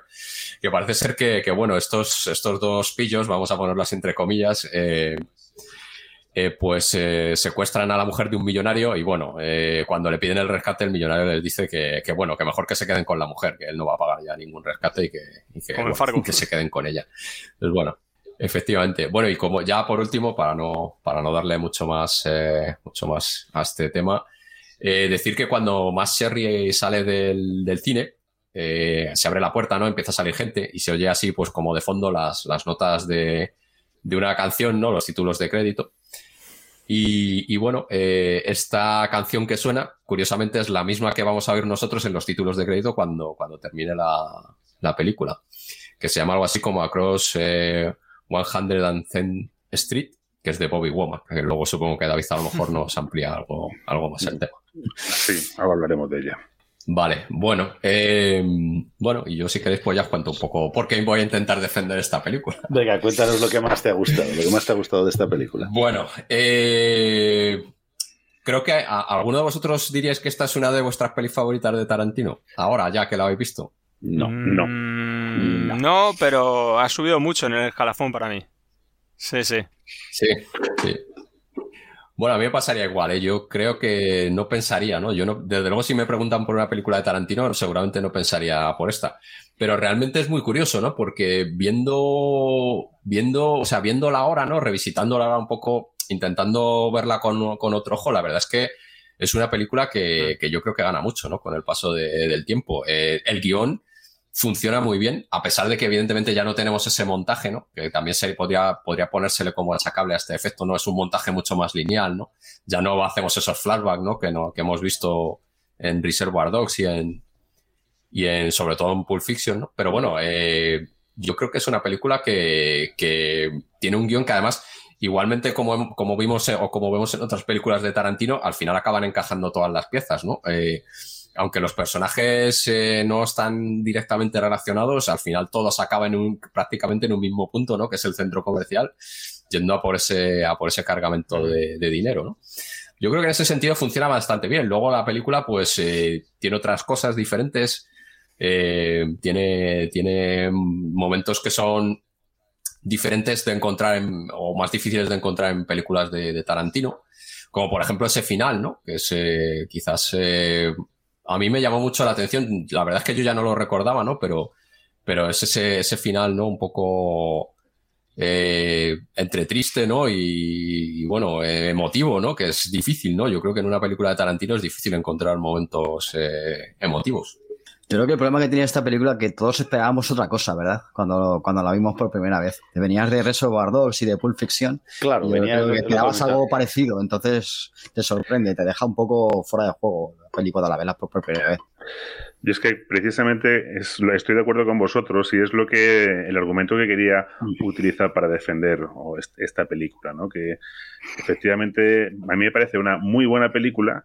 Lo que ocurre es que cuando la comparas con el resto de películas de Tarantino, pues estás cambiando la escala, ¿no? Estás utilizando la misma vara de medir, que no quiere decir que la que empeore, sino que es otro tipo de, es otro estilo, ¿no? Es otro tipo de película y bueno, es, es muy buena, pero no se puede comparar, a lo mejor, porque la verdad es que a mí me resulta difícil comparar las películas de Tarantino porque me parecen todas buenísimas, entonces me parece Hombre, yo- muy, yo lo que creo es que en el momento en el- escoger la mejor o la peor. Yo creo que en el momento en el que salió, eh, eh, para comparar solamente teníamos de Tarantino Reservoir Dogs y Pulp Fiction. Entonces, evidentemente, era la última hora. Tenemos más películas y le empezamos a ver más cosillas. Más cosillas que han estado presentes en las películas. Más eh, giros de, de guion. eh, la escena del maletero. Ya le empiezas a ver más cosas, entonces, revisionándola, dices, coño, pues no está tan mal. O sea, ya veo cosas reconocibles en las películas de Tarantino que ya lleva unas cuantas, ¿no? Pero en el momento en el que salió, eh, la película la veías y pff, te resultaba bueno, complicada. Es una película más densa, ¿no? Eh, yo creo el, el problema quizás es que las otras, a ver, entre comillas, son más ligeras, ¿no? Hay mucho más humor, ¿no? Que creo que yo es una de las cosas que quizás he hecho en falta en esta película, ¿no? Que sí que tiene algunos momentos, ¿no? Pero, pero que realmente eh, quizás es una película más profunda también, eh, a ver, entre comillas, lastrada, ¿no? Porque no es material suyo propio. Quizás si Jackie Brown hubiera nacido de su mente, pues hubiera sido otra cosa totalmente diferente, ¿no? Pero digamos que al, adaptar una novela, eh, claro, supongo que, y siendo el productor ejecutivo además, como es el propio Elmore James, ¿no? El, autor de la novela, supongo que quizás está un poco más maniatado a la hora de la libertad, ¿no? Que puede encontrarse, ¿no? Que es lo que hablamos un poco en el podcast anterior. La libertad que puede tener Tarantino a la hora de rodar lo que a él le da la gana, que luego eso lo vemos en prácticamente el resto de películas, ¿no? De hacer cualquier cosa, ¿no? O sea, la, la- la mayor barra basada que se, que se le pueda ocurrir. Y la pone y se queda tan contento, ¿no? Bueno, eh, eh, no, no- es que no, me, me está dando un poco miedo ahora irme demasiado de tiempo, así que a... Nada, no te preocupes. Cuenta- cuéntanos si quieres eh, rápidamente así lo que menos te gusta, que bueno, que yo creo que Sí, más o sí, bueno, nos, ha quedado, eh, nos ha quedado un poco claro, ¿no? Yo creo que, yo creo que el problema para mí es, es precisamente las referencias pop, ¿no? De, de- que, que suele hacer Tarantino, ¿no? A películas, a discos, a, a un montón de cosas que en esto está bastante cercenado en esta película, ¿no? Como por ejemplo, si vemos Pulp Fiction o, bueno, o, o, bueno, luego nos hablará Amador de The Truth, eh, mm, claro, es una alusión constante a todo tipo de, cosas que le han llamado la atención, ¿no? Y en cambio en esta película está todo como mucho más contenido y mucho más, y claro, eso es- también repercute en el Tarantino que tú esperas, ¿no? Yo creo que eso es un poco, tú esperas un Tarantino y, te encuentras con, con, algo mucho más profundo, ¿no? Mucho más, eh, mucho más complejo, ¿no? No sé si me decir algo. Sí, no, te iba a comentar eh, eh, que nos contaras cuál es tu escena, ¿no? La escena, Sí, la escena sí. final. Bueno, eh, para mí la escena final, precisamente, que es la que dices tú, yo creo que para mí es la, la mejor, creo, de la película, a pesar de que tiene buenas escenas, ¿no? Como la que habíamos hablado antes de, de, la muerte del, de, de su colega, ¿no? Del colega Chris Tucker. Eh, yo para mí la mejor es la escena final, precisamente, ¿no? Cuando, cuando eh, eh, se va Jackie Brown, ¿no? Monta en el coche y se marcha, ¿no? Y, y, eh, Max Sherry la ve alejarse, ¿no? Y de repente cuelga el teléfono y dice, le cin- dentro de cinco minutos, ¿no? Se da la vuelta, se aleja y se le ve como prácticamente se lleva las manos a la cabeza, ¿no? Pues en el sentido de que había perdido, ¿no? Un poco a la mujer de su vida, ¿no? Yo creo que él, él entiende que es la, la mujer que, bueno, que, que- marca su vida y que tiene ya cincu- esos 56 años, ¿no? Que él, que él nos dice. Y que bueno, eh, al final, pues, pues bueno, empieza a sonar ese- esa canción que hablábamos antes, ¿no? Ese Across eh, 110 Street, ¿vale? Lo voy a decir en castellano. y, y bueno, eh, pues eso, yo creo que porque él sabe un poco, ¿no? Que, que realmente Jackie Brown lo único que le va a traer es problemas en su vida, ¿no? Y al final, pues tiene que dejar, la tiene que dejar irse, ¿no? Y me parece, de, pues eso, me parece es, que es que es hasta conmovedora, ¿no? Y eso encontrarlo en Tarantino me parece, a mí me sorprendió ahora, cuando la, cuando la he visto ahora, a mí me dejó muy sorprendido porque no recordaba ese final. Y me, me, parece, me parece una escena muy diferente al Tarantino que conocemos. Muy bien, perfecto. A mí, bueno, ya te digo que me pareció, me pareció una buena película, pero la peor de Tarantino. Eh, simplemente eh, comentaros, ¿qué os parece si ahora eh, damos paso a, a David, que nos cuente, que nos cuente un poquillo la música de esta película? Si os parece, David, cuéntanos un poquillo, bueno, pues cuéntanos eh, qué tienes que decir, ¿no? De, Jackie Brown y su música. Bueno, pues mira, eh, para empezar vamos a decir que esta es la banda sonora más homogénea, si se puede decir, del cine de Tarantino, en la que la música está más relacionada con la temática del film. El homenaje a Black Exploitation también lo vamos a, a tener en su, en su música, ¿no? Y eh, de hecho la, música, pues la banda sonora la forman temas clásicos de música funky y pertenecientes a otras bandas sonoras de este cine Black Exploitation. No vamos a encontrar, como en otras ocasiones, temas pertenecientes a otras temáticas, que la magia de Tarantino se encarga de que encajen bien en la peli. En este caso, todos los temas de la banda sonora tienen un estilo que encajan en todos los aspectos. Esto lo vamos a ver desde el primer tema. Eh, este que, que nos cuesta pronunciar tanto, eh, la Cross 110 Street. Bien, bien. El tema, de como, como ya habéis comentado, de Bobby Womack, cuyo título se refiere precisamente a la calle 110, que es una, una línea divisoria entre Harlem y Central Park. La elección del tema, como siempre, tiene su, su miga. En este caso, no solo porque está referenciado a otra película del mismo nombre, Across 110 Street, película de 1972 que es una mezcla entre el Black Exploitation y cine pol- policíaco, de la cual este tema también forma parte de, de su banda sonora. Sino también porque la letra ya nos está hablando de las dificultades de criarse en un entorno difícil, la esperanza y la lucha por acceder a otra vida mejor. Gracias a este primer momento musical, pues tenemos la presentación de Jackie, la protagonista.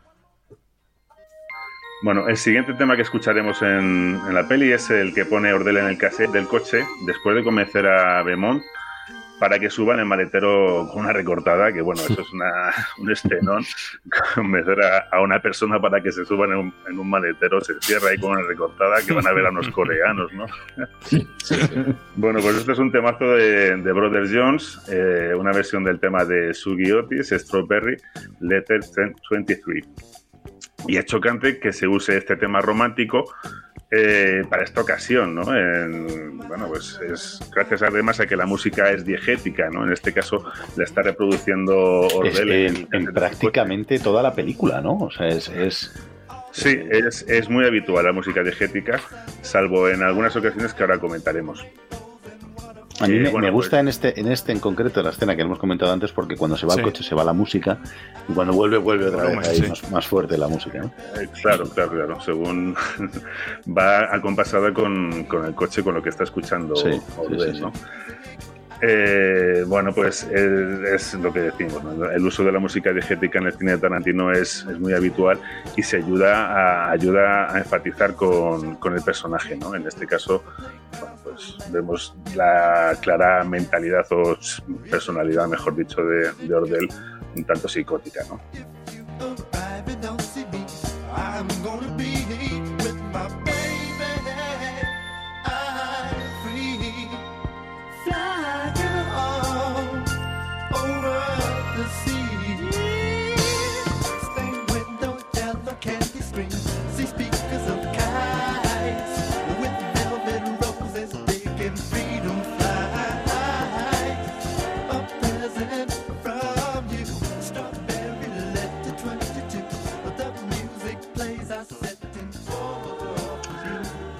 Bueno, pues lo que, lo que comentaba Seto, efectivamente, la mayoría de la música es diegética y llama la atención que las pocas veces que se escucha música extradiegética es en, en las primeras apariciones de, Jackie en, en la película. Cuando se presenta con el tema que ya hemos comentado de inicio, la siguiente, el siguiente tema que la sonoriza es el Street Life de Randy Crawford. Cuando está en el juicio también se, se está escuchando música, música de fondo, que efectivamente en una sala pues no se, no, no se escucha. Y, el- y la primera ocasión en la que vamos a escuchar la música diegética con Jackie en la, en la escena es en la, en la escena en la que se reúne con Max en su, en su apartamento y que Jackie pone un, Ujú. un disco de música.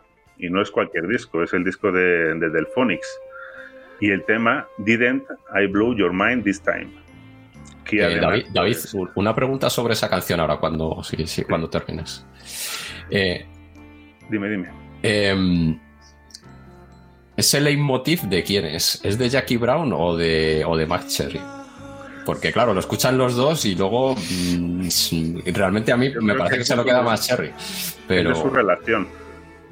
De la relación que, que inician ellos, ¿no? Una relación romántica. Sí, no es de uno en concreto, ¿no? Es de- en, en ese sentido, en la, en la relación suya. Eh, efectivamente, ya en, en este, en, en esta película, como os has introducido muy bien, eh, Tarantino ya da, empieza a tener a hacer algún uso puntual, como en otras ocasiones que veremos también en las pelis que tratamos hoy, del leitmotiv, cosa que hasta ahora pues no había ocurrido. Bueno, pues este tema, además, me gustaría decir que trasciende la, la banda sonora y se convierte en parte del argumento de la, de la película. Eh, hasta ese punto, ¿no? Tiene, tiene importancia la, la música en las, en las películas de, de Tarantino, ¿no? Lo vamos a escuchar eh, en más de una ocasión. Y va a ser incluso motivo de conversación entre Max y Ordel, ¿no? coche, Recordéis sí. cuando van los dos en el coche que le pregunta, Sí. "Hostia, ¿te gusta de Delfones, no? Como un, un blanco que le gusta la música negra. Y el otro, pues, eh, con, esa, con esa cara un poco de espinaca que me encanta, de que pone Max en muchas ocasiones, ¿no? Son, son buenos. Es, es llamativo también eh, cuando Max va a comprar la caseta del Phonics, que, que está en, en una tienda de, de- de discos o de, cintas y, y se escucha una canción también rapero, ¿no? Ra- Rapera, perdón. Sí, que, que es de un grupo que se llama Foxy Brown, ¿no? Que precisamente es una de las películas, ¿no? De, de, Sí, sí, sí. de Pan Grier. Es la canción Letter for the Film y es de la rapera Foxy Brown, efectivamente, que toma su nombre de una de las películas de, de Pangrier. Bueno, pues eh, una de las de los Pues ejes de es, la un, es un detallista, ¿no? Tarantino total. brutal, total. Sí, sí, como siempre. O sea, porque todo esto eh, hay que hilarlo muy fino para llegar a, a- a- a estos puntos. O sea, de saber que Foxy Brown es de una película y de Japón esa. O sea, me parece increíble, vamos. los detalles los encuentras en el, en el lugar más recóndito, vamos. Un de- Un detalle también que mola mucho es cuando se encuentran Jackie y Max por primera vez, cuando se ven por primera vez, cuando Jackie sale de la, de la prisión y Max la va a recoger, que suena el tema Natural High, que, cuyas letras, eh, la letra de este tema pues habla del- del enamoramiento a primera vista, ¿no? Entonces estamos viendo, ya las imágenes nos, nos lo están diciendo, ¿no? Pero además la letra de la canción refuerza el, el mensaje.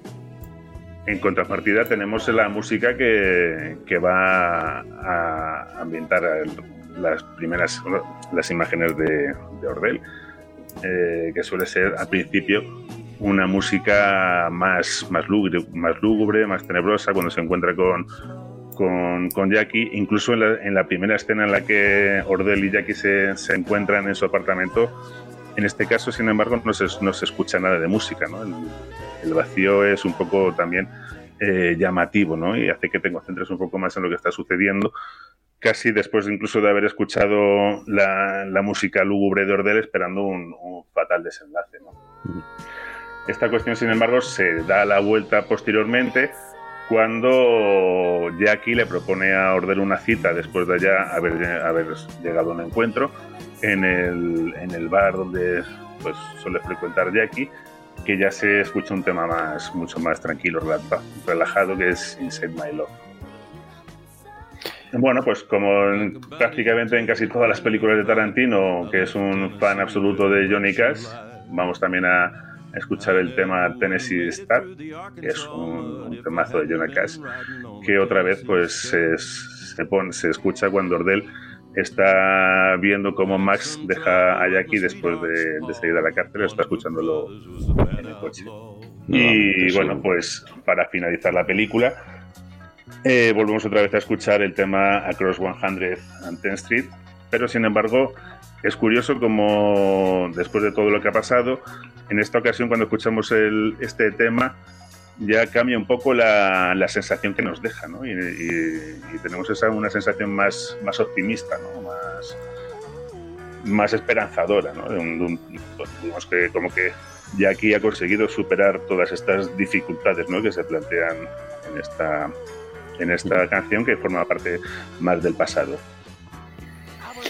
Muy bien, pues eh, al final vamos a conseguir decir bien Across and 100.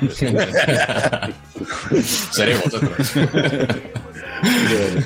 Bueno, vamos a hacer un, un pequeño descanso, ¿vale? Que ya hemos, eh, yo creo que hemos terminado ya con Jackie Brown. Eh, me gustaría simplemente, así, rapidísima, rapidísimamente, eh, puntuar esta película. Venga, de 0 a 10. Mágico, rápidamente. Mm, siete y medio. Siete y medio. Joder, macho, ¿me puedes Siete y decir un medio, número siete y medio. Estabas entre, entre 7.35 y 7.65. eh.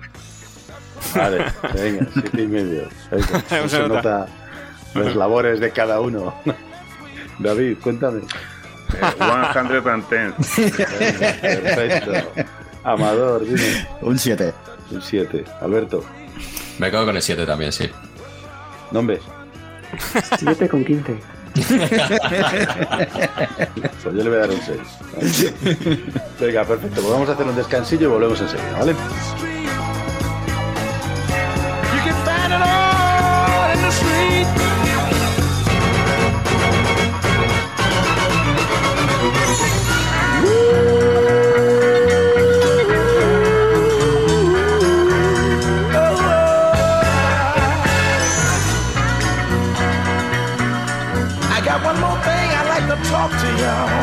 Right now. Hey, brother, there's a better way out.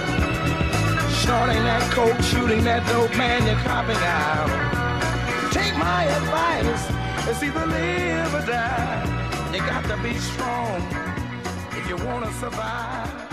The family on the upper side of town will catch hell. ¿Y a qué viene a Okinawa? ¿Mm? Vengo a ver a un hombre. ¿Ah, sí? ¿Tiene un amigo que vive en Okinawa? No del todo. ¿No es amigo? No le conozco. ¿Ah, no? ¿Y quién es? Si puedo preguntar. Hattori Hanson. Venga, vamos a regresar eh, nuevamente con, eh, con esta noche que se prevé cortita. Eh, vamos, vamos con la siguiente película eh, que queremos eh, charlar de Tarantino, que cronológicamente eh, corresponde con para lo que para mí es una de las de mis favoritas, que es Kill Bill, ¿no? Kill Bill 1 y Kill Bill 2, que bueno, pues que le ha, le ha tocado en un sorteo justo ante notario a, a Mágico Morales. Mágico.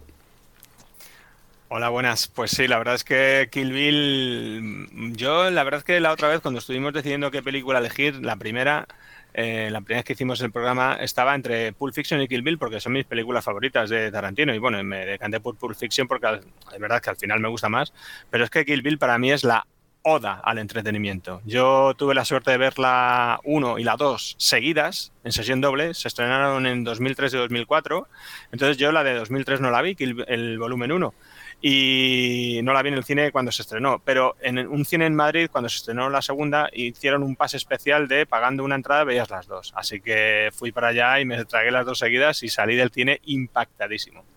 Me pareció una película totalmente marciana, comparándola con cualquier cosa que, que yo hubiese visto hasta el momento.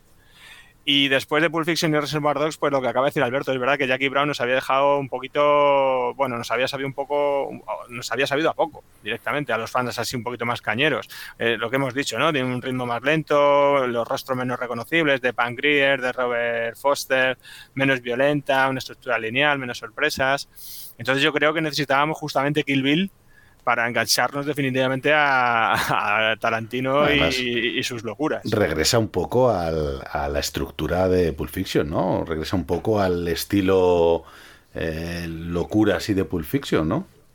Bueno, no, no sé, yo es que que para mí Kill Bill es totalmente diferente a todo, tío. Es una película brillante, brillante. Visualmente incluso es una película genial. A mí me encanta. Cada vez que la veo la disfruto más.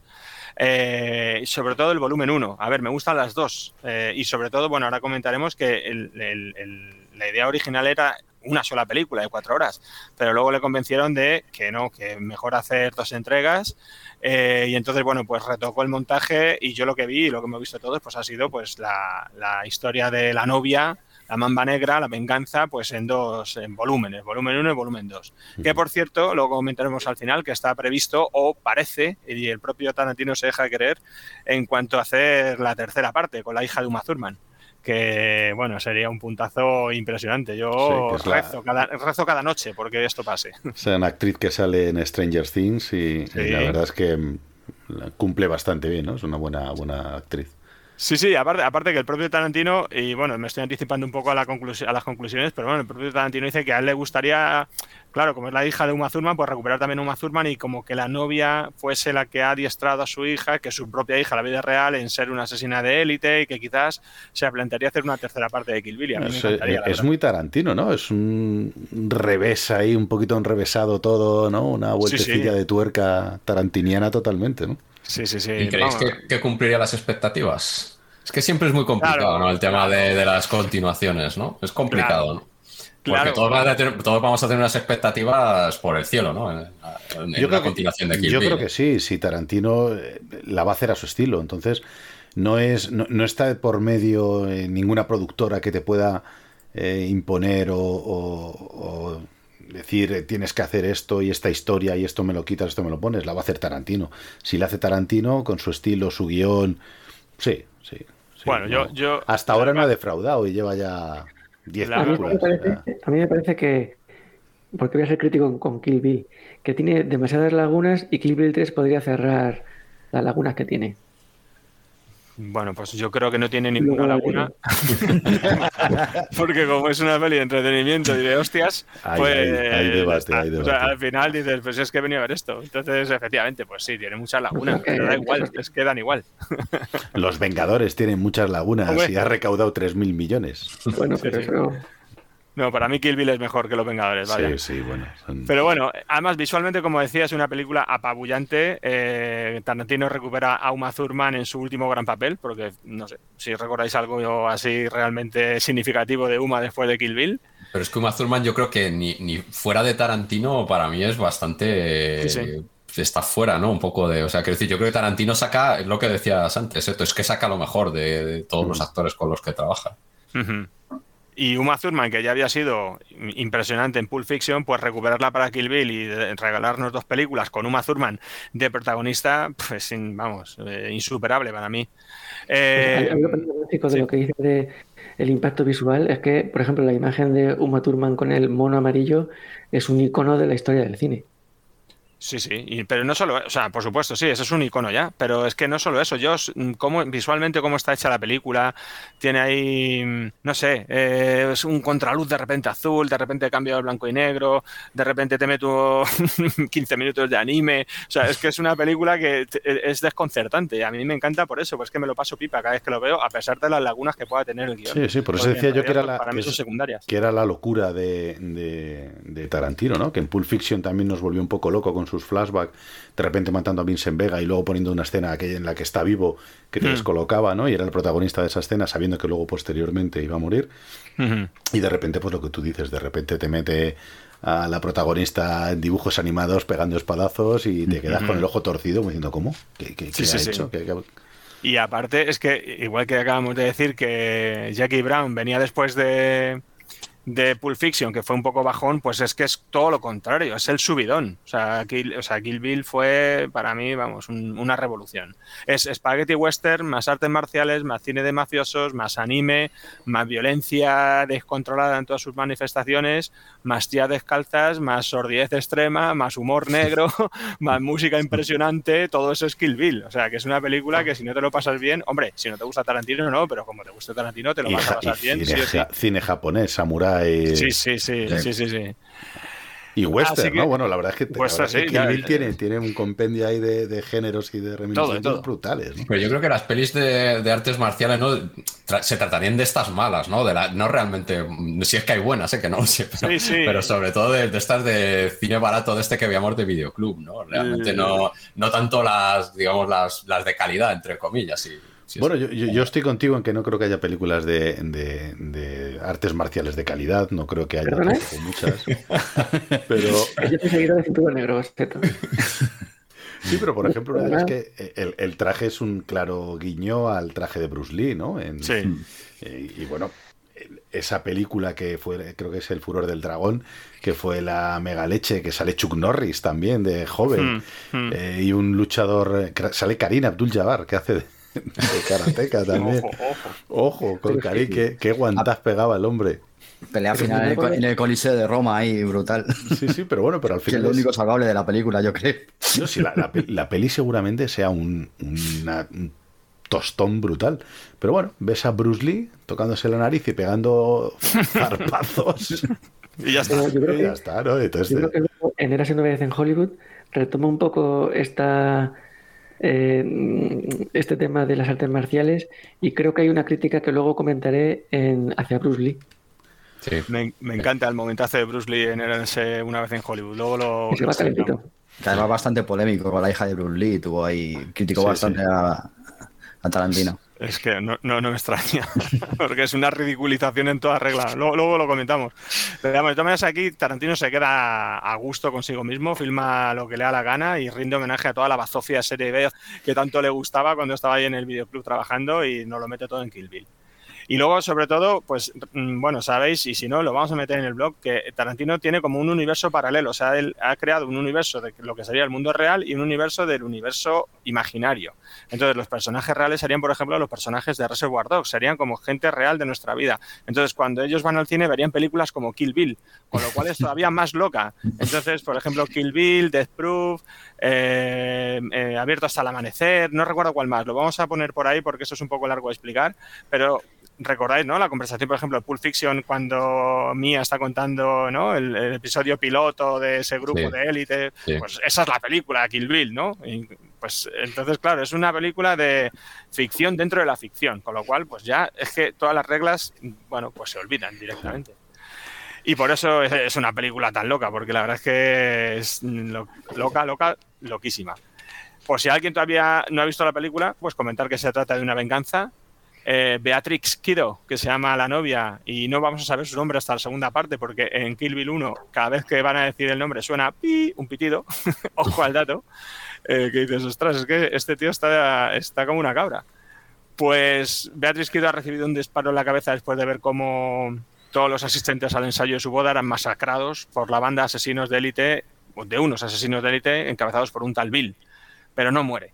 Y entonces, cuatro años después, cuando se recupera milagrosamente, tendrá un objetivo entre ceja y ceja que será matar a Bill, de ahí el título, y por supuesto, a todos sus secuaces.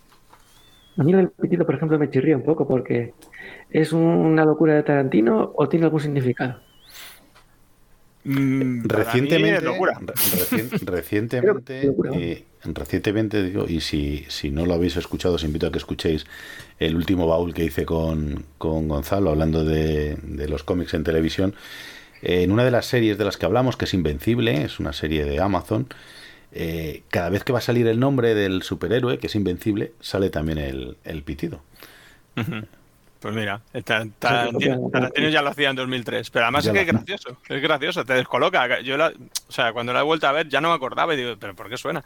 Y es que está jugando contigo, es todo un juego. Eh, y bueno, aparte de que es, como he dicho, visualmente impactante, la música elegida para mí es la mejor banda sonora de Tarantino, que ya es decir, eh, que luego ahora nos comentará David, que aquí sí que va a tener tela que cortar, porque madre del amor hermoso. De hecho, en, en, en, en Jackie Brown también la, la banda sonora, por ejemplo, es más, o sea, va más con la línea de la película, digamos, más convencional. Y aquí no, tío, aquí es tremendo. Y yo ha habido veces que me he puesto la película o solo trozos de la película por escuchar el momento montado con la música, cómo está hecho, que parecen videoclips. O sea, y luego tiene un ritmo narrativo frenético, te deja sin respiración. Así que bueno, el volumen 1 fue tan rompedor que atrajo a millones de espectadores en todo el mundo que todavía no conocían a Tarantino. Y después la segunda tuvo menos aceptación porque, claro, los que no eran seguidores de Tarantino pues esperaban una película igual que el volumen 1 y la segunda es más tarantiniana, ¿no? Con diálogos estúpidos, estos vacíos, huecos, con situaciones un poco más desconcertantes, con la acción más desestructurada, bueno, pues más estilo Tarantino. Eh, a, mí- a mí me, me- como dices que el volumen 1 fue rompedor, efectivamente, o sea, a mí me, pa- me pareció, me pareció de lo más eh, rompedor y me sorprendió mucho el final, que no terminase. Yo me esperaba que la Mm. película iba a terminar. O sea, yo no- cuando fui a verla no tenía ni idea de que había una segunda parte y, y, joder, me, me quedé un poco, un poco en serio. O sea, Sí, no, sí. no, no termina, no. A mí me, me sorprendió mucho, ¿no? El, el final así cortado. Es que dices tú de cliffhanger, ¿no? De ganchos de las series actuales, pero es que en esta peli termina y dices, Dios, y encima te tenías que esperar un año para ver la siguiente, o sea, mejor imposible. A mí particularmente me gusta también la primera parte, eh, más que la segunda, pero he de decir que cuando las vi juntas en el cine, y puedo decir sin equivocarme, que el momento más angustioso que he vivido yo jamás en una sala de cine fue cuando en Kill Bill 2 entierran viva a Beatrix, tío. Y, o sea, esa escena con, con la pantalla completamente a oscuras eh, durante varios minutos, además que es largo, ¿eh? Y se escucha solo la respiración, eh, los, eh, los clavos ahí metiéndose en el ataúd, las paletadas de tierra cayendo sobre la caja. Yo miraba a mi izquierda y a mi derecha y decía, Dios mío. Y es- bueno, a mí me revolvió, me incomodó un montón. Y bueno, para mí, Tarantino no ha hecho otra escena igual. O sea, para, a mí, de hecho, la recuerdo y es una de las mis escenas favoritas de todas las películas que haya visto por el impacto que me produjo. No sé qué. A mí me recordaron a dos, dos momentos. Me recordaron uno, a que ya hemos hablado de él alguna vez, eh, aquella, mm, aquella serie de cortos de Alfred, Alfred Hitchcock Sí. presenta. que Yo Mm. creo que hablamos de esta, que el hombre que está en la cárcel y sale enterrado, se escapa de la cárcel en un ataúd. Y, y de esta película, ¿no? La de la de Burriet. Burriet, Sí, sí, la de sí. Rodrigo Cortés. Que yo, que yo personalmente creo que es Aburriet, porque me, me pareció un tostón brutal, ¿no? Pero Bueno, a mí, a mí no me parece mala, pero a ver, yo creo que es una historia ya, bueno, que quizás está, como tú decías, ya la había tratado Hitchcock, ¿no? Pero bueno, a mí, a mí me parece que. Pasa es que quizás está demasiado alargado, ¿no? Llega un punto en el Sí, es que es claro, eso. O sea, a mí lo que me sucede es eso. Que, por ejemplo, en Hitchcock es una historia pequeña de 20 minutos. En la parte que utiliza Tarantino, ¿cuánto está enterrada ella? 10, 15 minutos, como mucho. Sí, no, no, no, no llega tanto, pero vamos, eh, es, Menos, es ¿no? largo, es largo, sí. Y la de Sí. Barriet es, es, Una hora y pico de película. Sí, además, además demasiado larga, cuando una vez que ya sabes el final, yo creo que volverla a ver es un poco complicada. Yo, yo no, no he podido con ella una segunda vez. Ya la vi una vez en su día y ya. Y sobre todo otra vez que hace la vuelta, ¿no? Si yo no recuerdo mal, perdóname, pero hace tiempo que la, que la vi por última vez, hace la vuelta otra vez, ¿no? De que te, te cuenta, ¿no? Cómo le hace el entrenamiento para que pueda dar golpes, ¿no? Y dar los puñetazos, ¿no? Y, y poder salir de... Con esa escena también que es otra locura, ¿no? De, de Sí. cómo sale por la tierra, así que Sale parece- volando casi. Bueno, que sea, evidentemente físicamente es imposible, ¿no? Que, que pudiera Claro. romper un ataúd y salir, pero, pero está chulo, está chulo como es muy, muy manga, muy japonés, ¿no? Sí, Ahí sí. golpear el, hasta sangrar los nudillos y salir Sí, para sí, arriba, sí, sí. ¿no? Bueno, pues la película comienza así por ir- continuar con eso, con el- la escena de la boda en la cual Bill le vuela la cabeza a la protagonista, está rodada en blanco y negro, y aparece el sheriff realizando sus pesquisas y me gusta mucho el sheriff, que es el mismo de Abierto hasta, hasta el amanecer, de bueno y de varias películas, que es un actor que se llama Michael Parks, el actor se llama Michael Parks, y que bueno, cuando Tarantino necesita un sheriff, pues mete a este tío y hace del mismo, del mismo personaje que se llama Earl McGraw. Y Sí. sí, sí, es el mismo Sí, personaje. aparece también en Death Proof y en, en Death Proof. Planet Terror también. En Planet Terror, efectivamente. Entonces, cada vez que necesita un sheriff, mete a este tío y hace de, de sheriff. Y está genial. Pero es que luego este mismo actor, Michael Parks, va a ser el que haga de Vijayo, de Esteban Vijayo, en Kill Bill Volumen 2. El proxeneta, este asqueroso, mm, repugnante, es el mismo actor. O sea que está, me gusta mucho que aparezca este tío haciendo de sheriff. Eh, Es que creo que además Tarantino lo ha definido como el mejor artista, el mejor actor vivo, ¿no? Bueno, ah, falleció recientemente, pero sí tuvo ahí. y, eh, sí, sí, como. Bueno, Creo que creo mucho haberlo leído en, alguna ocasión. Sí, sí. También está en, era en, jolín, en Django, al final de la, de la peli, que también no, no lo había reconocido hasta que lo he leído hace poco. Y es eh, uno de los vaqueros que está con Tarantino. Con Tarantino en la escena de los. Ah, es verdad, es llevan a verdad, la es mina. verdad. Es verdad, es verdad. Se llevan en una pequeña, en un carromato llevan un- Una una, jaula. ¿no? Con tres o cuatro esclavos, sí, sí. Pues nada, luego la película está dividida en capítulos, como muy de Tarantino, eh, y entonces va a empezar con el encuentro entre la mamba negra y Bernita Green después de este prólogo de la boda, eh, y empieza poniendo capítulo 2. O sea que ya después del prólogo nos presenta el segundo capítulo. Es decir, que el primero nos lo va a presentar luego, así que ya el rompecabezas está servido. Es decir, Uma ya se ha cepillado a la número uno de su lista, que vamos a ver que es Sorrenisi, y tendremos que ver la película para ver cómo ha sido la cosa, y además vemos a Beatrix totalmente recuperada. Hemos visto que le vuelan la cabeza y de repente aparece totalmente recuperada en una furgoneta, una pickup llamada Coñoneta y, pone capítulo 2 y se va a enfrentar con una tía dices, Dios, ¿esto qué es? Entonces, bueno, pues tantas incógnitas para empezar, pero bueno, luego nos las cuentan y nos desarrollan todas muy bien a lo largo de, la película.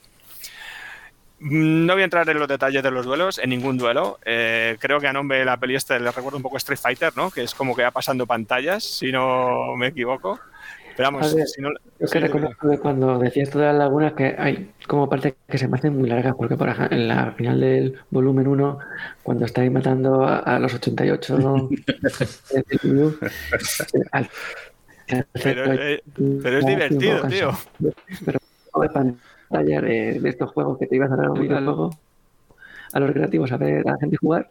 A ver, te, estamos, te estamos, te estamos perdiendo, no te, te estamos perdiendo un poco, Oscar. Recupera un poquito la Mira, en el conexión. garaje, ahora a ver, es en el garaje. A ver, venga. Claro, en el garaje de Los sal Ángeles, del garaje, sal del garaje, sal del garaje. Hay una, hay una cuestión que a mí me, me llamó mucho la atención y luego me hace mucha gracia, y es el hecho de que bueno, la- los efectos de sonido durante las peleas son la hostia. Pero claro, ahí eh, en- cuando se pelea la, cuando se pelea Beatriz con la, con la primera de las, de las Sí. asesinas a la que mata, que ya es que ya es la, es la repera porque están luchando con dos cuchillos y es que los cuchillos también hacen ese efecto de, de ruido cuando lo mueven en el aire, que pero bueno, Sí, sí. Es, es paródico, ¿no? Desde las películas estas de artes marciales, pero es súper gracioso y me parece muy llamativo. Sí, sí, bueno, pues es que, bueno, ya no voy a desvelar nada, aunque alguien, eso, pues si alguien no la ha visto y ya decimos, como tampoco tiene mucha chicha, mucha amiga y no es una película filosófica y que es para sentarte y disfrutar de las peleas, pues el que no la haya visto, que se siente y las disfrute, que, que le va a gustar. Cuando hable yo de la música voy a desvelar muchas cosas, así que no tengas tampoco problema. Bueno, vale, pues nada, pues ahora las cuentas tú entonces. Eh, entonces, bueno, pues eso, la película va avanzando en cómo va siendo la venganza y, y la novia se va a vengar de todos los del comando de élite. Entonces, un poco lo parte, como son cuatro, dos películas, pues en esta película se venga de dos y medio, digamos, porque la francesa, bueno, no había participado, pero termina termina también ajustando cuentas con ella y en los otros dos en el volumen 2. O sea que hace ahí una, una división. Por supuesto, en, la, en el volumen 2 va a terminar incluyendo, incluyendo el combate contra Bill final.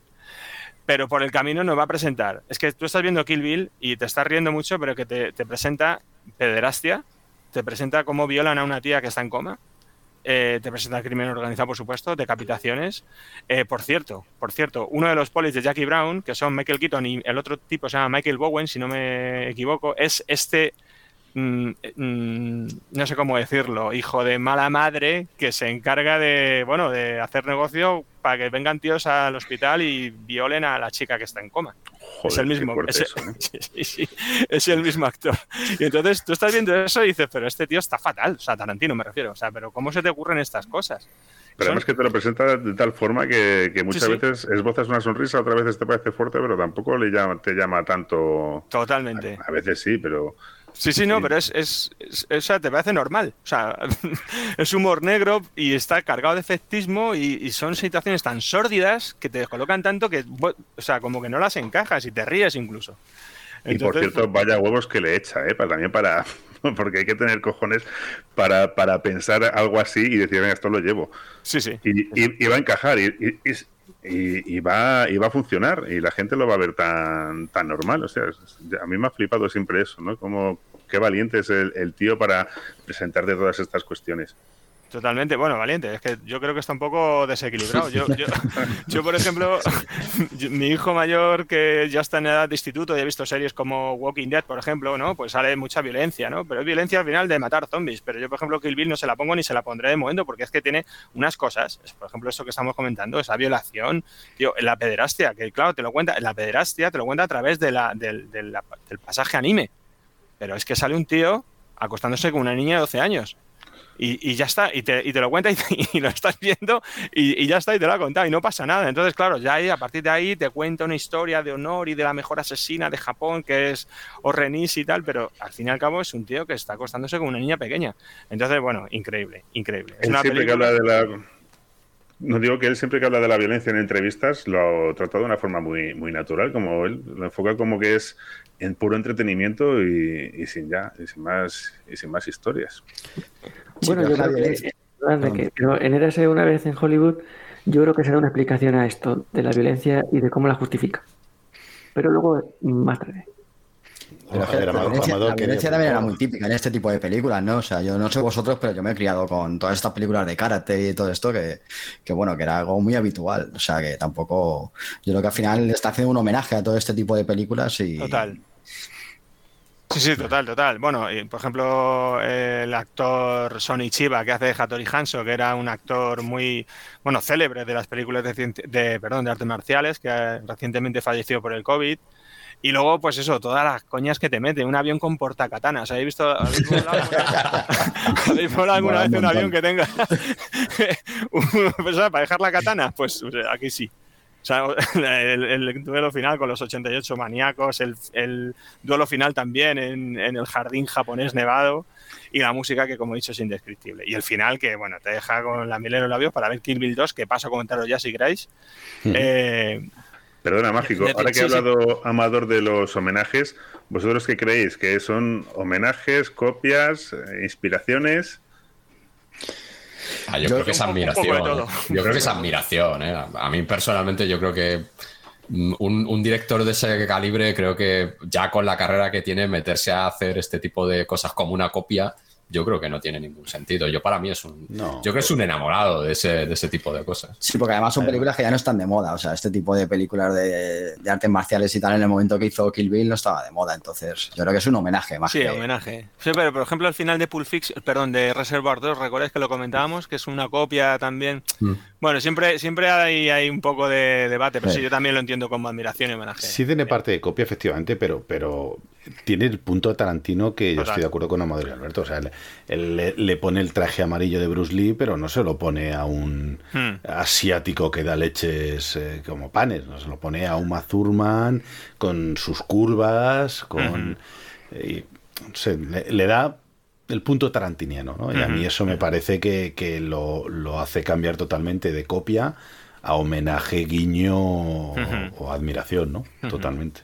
Yo creo que es una copia que procede de una admiración, ¿no? Una, una copia generada por la, por la admiración y por. Bueno, porque además él cuenta que tiene una, una memoria prodigiosa y que se acuerda de todas estas escenas.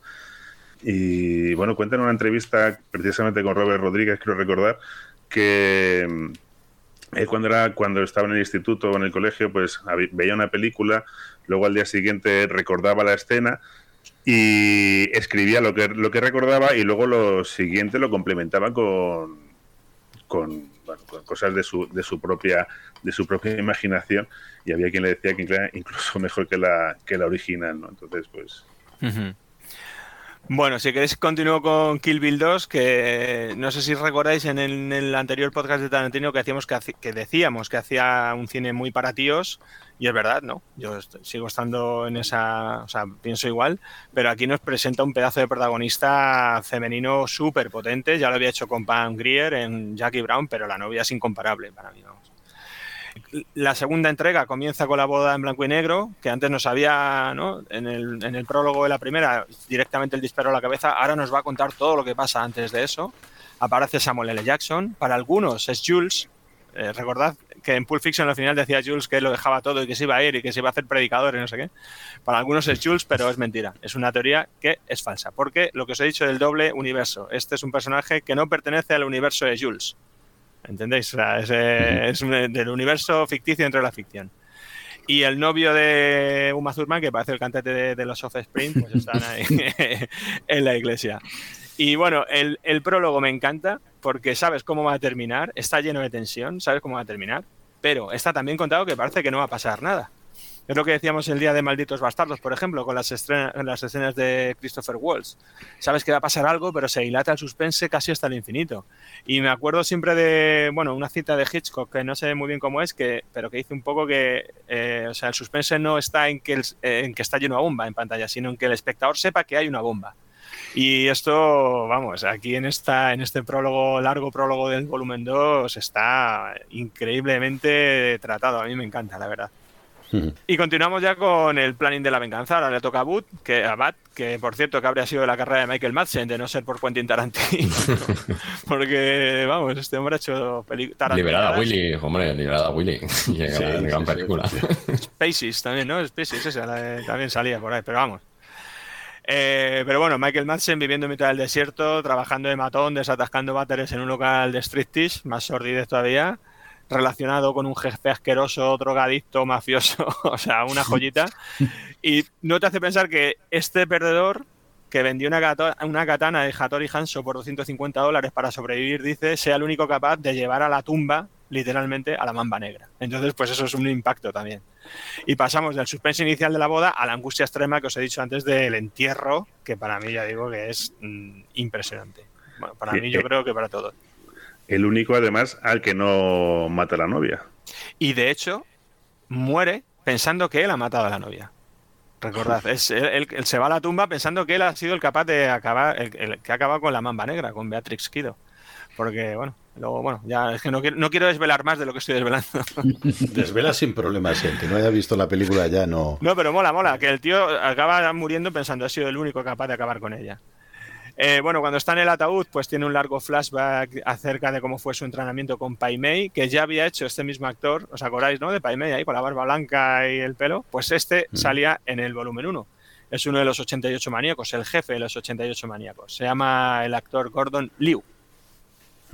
Y luego seguimos con el driver, siguiendo con la lista de, de, de venganza, la archienemiga la novia, eh, que va a ser la primera de la que escuchemos el nombre Beatrix en pantalla después de no sé cuántos minutos, sumando las dos películas. Y bueno, pues eso dices, joder, ¿qué cosas hace este tío? O sea, me, me llevas poniendo el pitido y de repente no, me- de repente no, ¿por qué no? Yo qué sé. Pues cosas, cosas. que- Porque que- no me apetece. Porque no te apetece, ya está. Y entonces vamos a asistir a una pelea mortal de rubias con katana. El, el- el driver que es Daryl Hannah. Daryl Hannah, sí, sí, sí, sí. Y que va a acabar con la forma, que es una chica, una hermosa chica tuerta y que va a acabar sin el ojo que le queda. Entonces, es que es una película Ahora que... que está- revelar nada. Ya, bueno. claro. Bueno, ya me estoy soltando, me estoy soltando. Pero la verdad es que es gracioso, tío. Dices, Dios, porque encima no muere, ¿sabes? Se queda ahí. Se ciega. Hostia, ya la deja, la deja inútil ya para, Bueno, para y con- la, deja con la, la deja con la mamba, ¿no? Con la mamba negra Sí. dentro de la, de la esa, pero bueno, da igual. Igual que entierran a una tía y es capaz de salir de debajo de una 10 metros de eh, tierra, pues igual podría. Quizás para que Bill 3 salga, estaría genial. Ciega completamente y soltando bofetones con una katana. Bueno, y después y de por él, fin ¿quién ya, pues a llegar a Bill. Entonces hay que ver ahí eso, que Esteban Bijayo, que hace del padre adoptivo de Bill. Pero ojo, porque eh, Bill tiene una carta escondida, una en la manga, que es la hija de ambos, que se llama Bebe, que es el acortamiento de Bill más Beatrix o Beatrix, y entonces es un golpe bajo. Así que bueno, no, ya no voy a decir cómo termina la peli, el que quiera que la vea, pero el desenlace que es un poco largo para algunos, un poco desesperante incluso para algunos de aquí de los que estamos en el desván, para mí está a la altura de lo esperado. Así que bueno, Kill Bill mm, recomiendo a todo el mundo, si no la ha visto, que la vea y el que la haya visto, pues espero que le haya gustado el análisis que hemos hecho. Bueno, a mí Kill Bill yo eh, voy a decir ahora una, una pequeña, hacemos una pequeña ronda de conclusiones todos. Para mí sí que es de las mejores películas de, de Tarantino, sí que entraría fácilmente, podría entrar en un top 3, top 4, pero, pero vamos, yo sí que la, la, la tendría en muy alta estima. No sé el re, para el resto si, si opináis igual. Yo para mí, junto con Pulp Fiction, son las dos películas que más me gustan de Tarantino.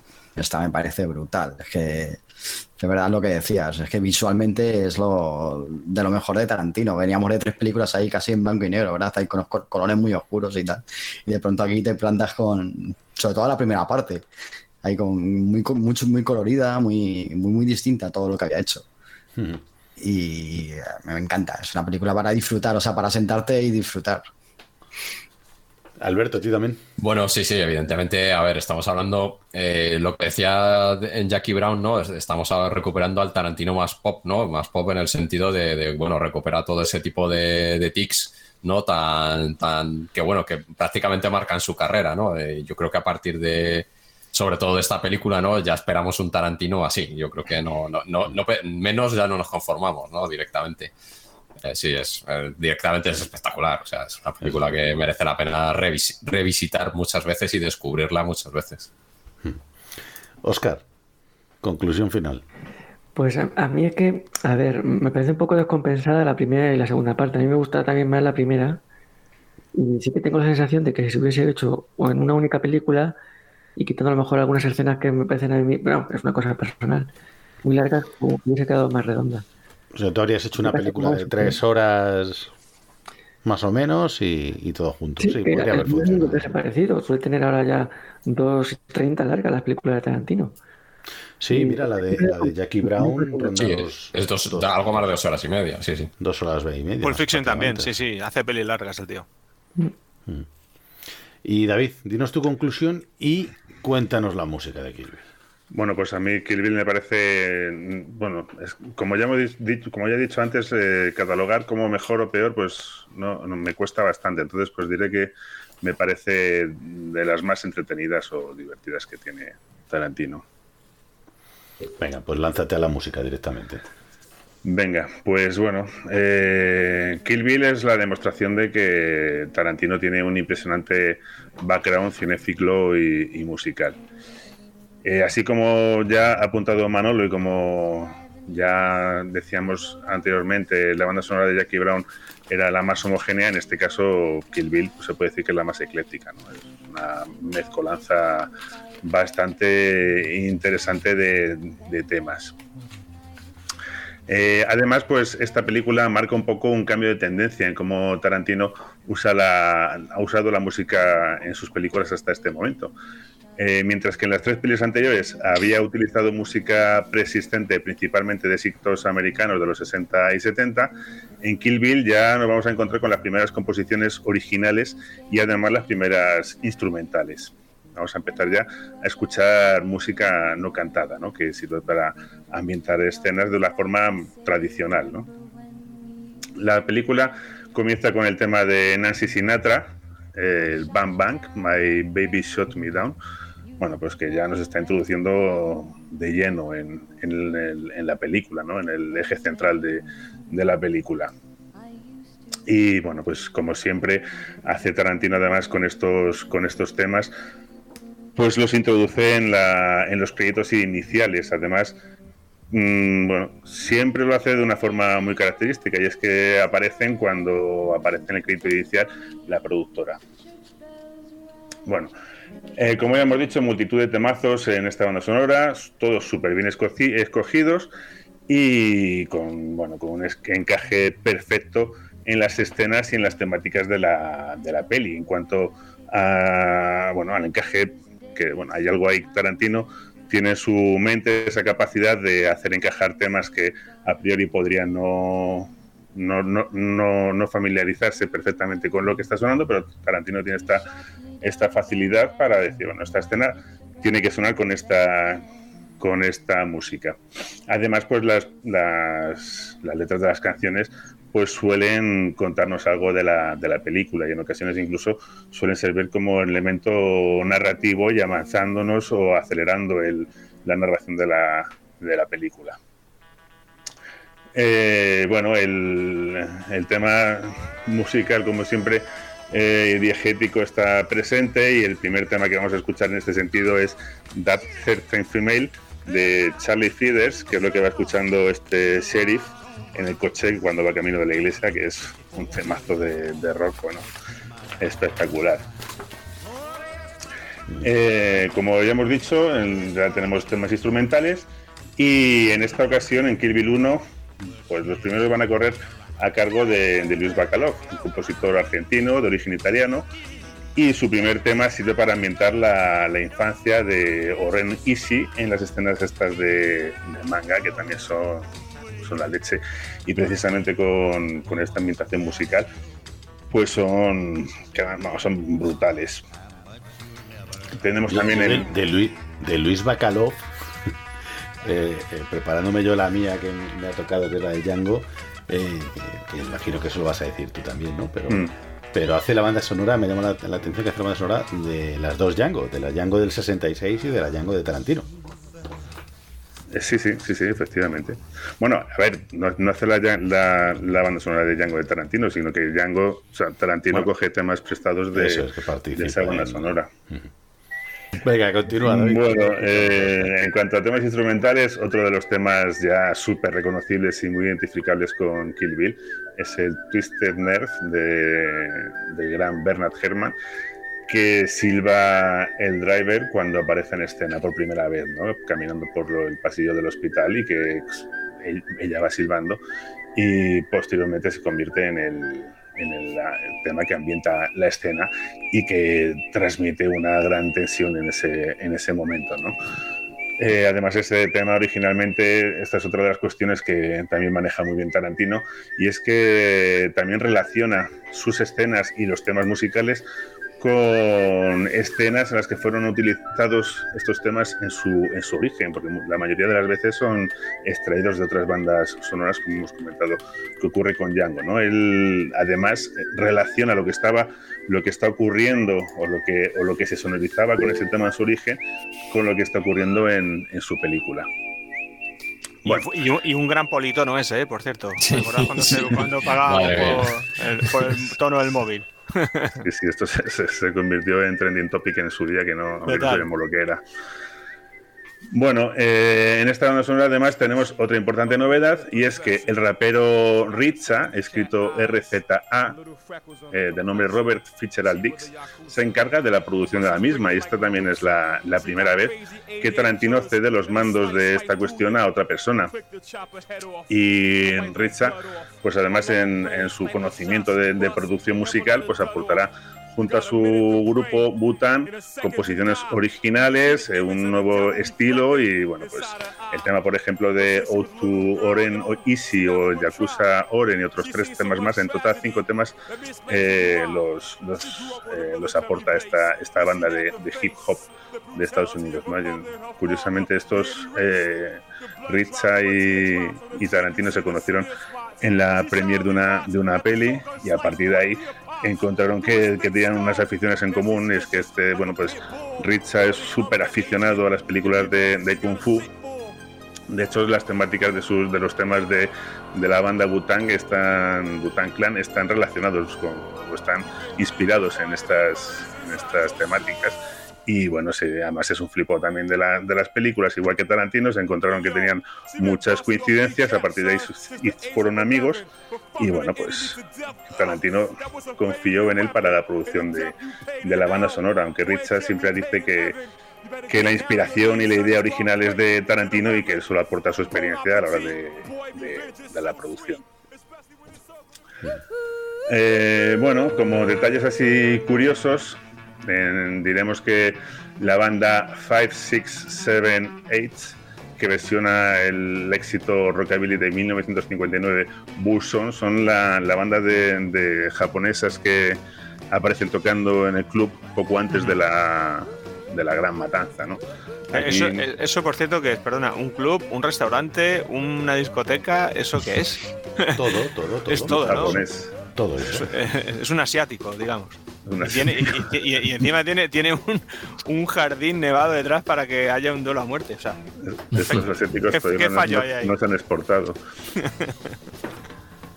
Eh, aquí me, bueno, pues aquí, ¿te acuerdas, Seto, que comentábamos en, en el anterior programa que hicimos de Tarantino sobre la música japonesa y, y Tarantino? Pues aquí tenemos el, el mejor ejemplo, ¿no? De cómo eh, es de extravagante se de, Tarantino, sí, que incluso hay una anécdota, una anécdota también que, bueno, que parece ser que Tarantino casi pierde un vuelo porque se quedó en una tienda de, de discos de, de Tokio bueno, pues eh, flipado, ¿no? Con- y entonces él cuando hace estas excursiones, pues saca otra eh, inspiración, ¿no? Y temas para, para sus... Y bueno, pues ya vemos que, que funciona también perfectamente. Eh, otro de las, de, las inspiraciones japonesas eh, es el tema que escoge para la lucha final con Orren y ese es una es un tema que está mm, muy relacionado con, con la venganza eh, ya que bueno pues aparece también en la película Lady Snowblood eh, eh, The Flower of Carnage es el tema y es de, de Meiko Kaji película que por cierto también inspira la nieve de, de esa escena La, la nieve no está fuera, ¿no? O sea, entiendo. Está solamente dentro del restaurante, ¿no? Porque cuando ella llega no. Bueno, no recordar. el jardín nevado, pero sí, me imagino que sí, claro. Ellos, ellas salen a un jardín que está nevado y está nevando y, y estará afuera, claro. Pero sin embargo, claro, en la, en la calle cuando llega al restaurante no, no se ve efectivamente. No hay nieve, No, sí hay, sí no- hay, sí hay, perdona, sí hay. ¿Ah, hay sí? una escena que Ah. se ve y se ve una escena de fondo, eh, según pasan, se ve una ventana y se ve que está nevando. O sea que bueno, nos ha transportado a un sitio nevado cuando hasta el momento no había nieve, pero sí que estaba nevando, sí. Bueno, a- al principio del capítulo 4 vuelvo a sonar otra vez el, el tema Bam Bam My Baby Shoot Me Down, dándonos a entender un poco que se da como un nuevo, nuevo principio. Y bueno, pues eh, vamos otra vez a ver en Kill Bill el uso de, puntual del, del leitmotiv.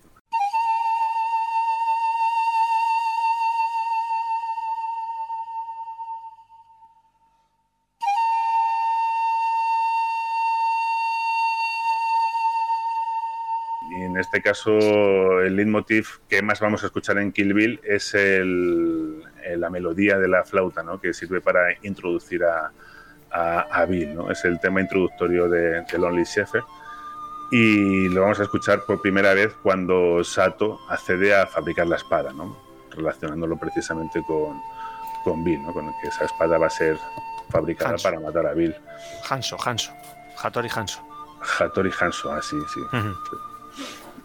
Eh, bueno, eh, la, la- la música que completa esta introducción es, eh, como hemos dicho, de Lonely Shepherd, que, que va a sonar, bueno, es un- también un, un musicón de, de Luis Bacalov, que, que va a sonar en varias ocasiones en, en Kill Bill y que también da una ambientación. Es uno de esos, de esos ejemplos en los que un tema originalmente dedicado para el western funciona súper bien, ¿no? En una película de esta temática que no sabemos muy bien qué temática tiene. Bueno, eh, otro de los Bueno, es mom- que el tema samurai y el western eh, van ligados de la mano. O sea, yo creo que es muy parejo, ¿no? Sí, seguramente. Eh, otro de los momentos míticos de, de Kill Bill eh, lo es gracias precisamente al momento en el que suena el tema Green Hornet, que es un homenaje a la serie protagonizada por Bruce Lee y que suena cuando la novia viaja a Tokio, a Tokio, ¿no? Este tema de, del abejorro que, que es un poquito también bastante psicótico, ¿no? El avispón, era el avispón verde. El avispón verde.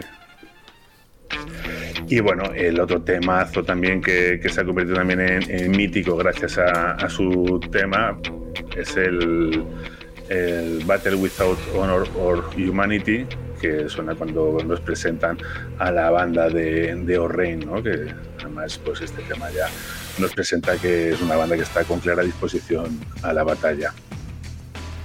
Y, y para, para esta batalla, para esta batalla final, Tarantino quería un as, ¿no? Tenía un as ahí en la manga.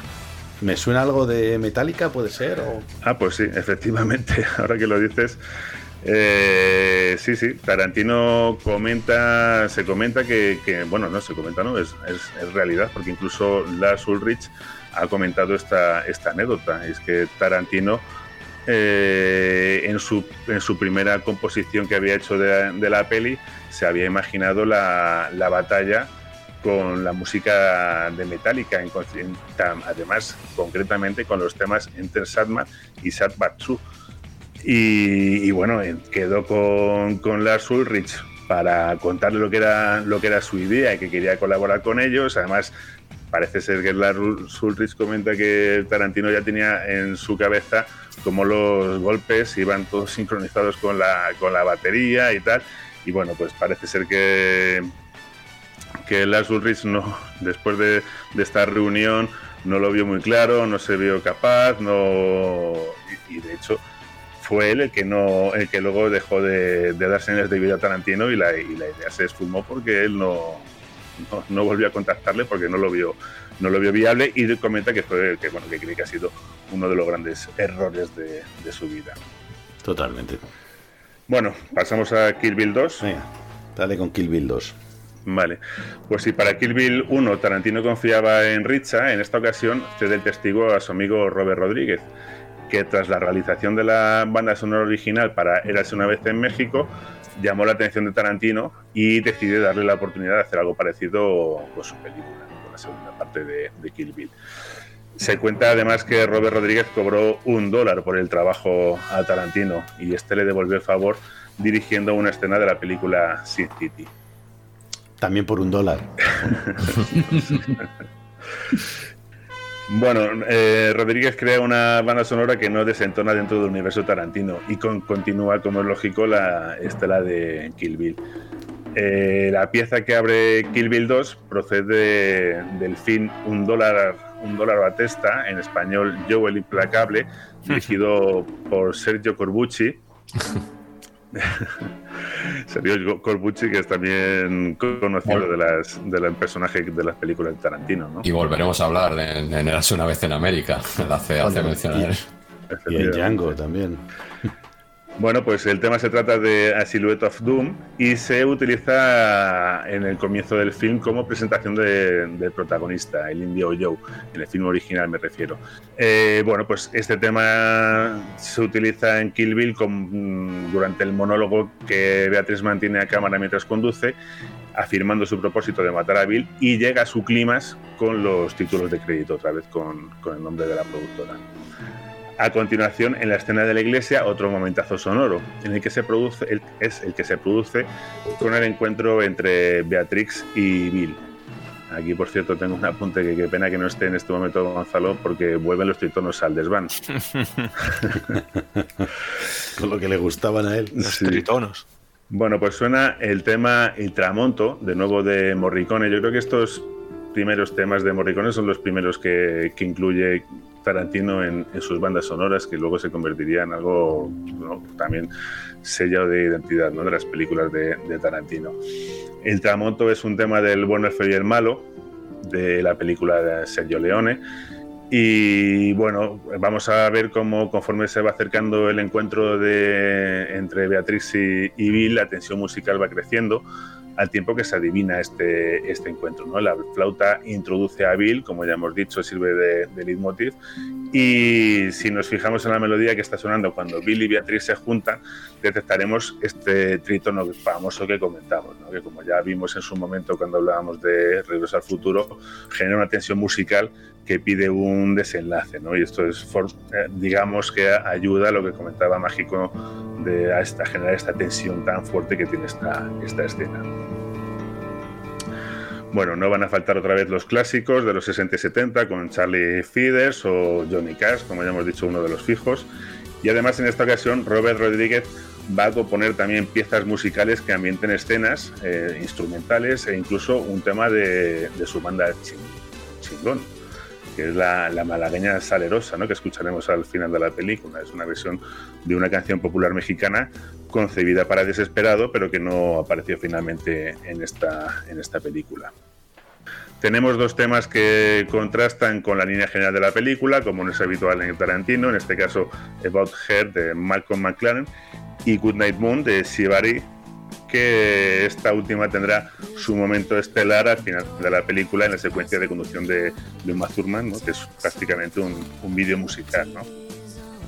Eh, Il Mercenario de Ennio Morricone sonará cuando Beatrix intenta escapar de la tumba en ese momento que, que, ya hemos comentado y es un tema que también ayuda a transmitir esa angustia que, que se quiere transmitir al espectador en ese momento y a Silhouette of Doom que volverá a sonar en uno de los momentazos de la película que es el de la pelea con él eh, bueno pues aquí es impresionante cómo sube el tono de la, del tema a medida que sube la tensión de la escena y el subidón de, la, de volumen que es brutal, ¿no? Hasta que llega el momento final que podemos desvelar, porque ya lo he dicho mágico, de la mutilación de, de él. Que bueno, pues en ese momento la, la, música para de golpe, pero bueno, el subidón que hemos tenido de volumen y de intensidad musical hasta ese, hasta ese momento ha sido la hostia. Terminamos ya con los últimos temas. Eh, además, unos, bueno, no sé si puedo desvelar el final. The Demise of Barbara and the Return of Joe es el tema final de, de, la, de la película. También extraída de la banda sonora de Navajo Joe y es el utilizado para, para el final de la película con la muerte de, de, de Bill. No, no lo digas. madre mía, madre mía. Lo podemos contar. ya, bueno. Aunque no pudiéramos.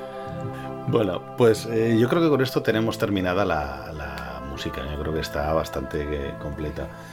Eh, y a mí me apetece otro descansillo, chicos. No sé cómo lo veis. Yo creo que sí. vamos a hacer otro pequeño descanso, eh, otro minutillo, tomamos agua y volvemos enseguida, ¿vale?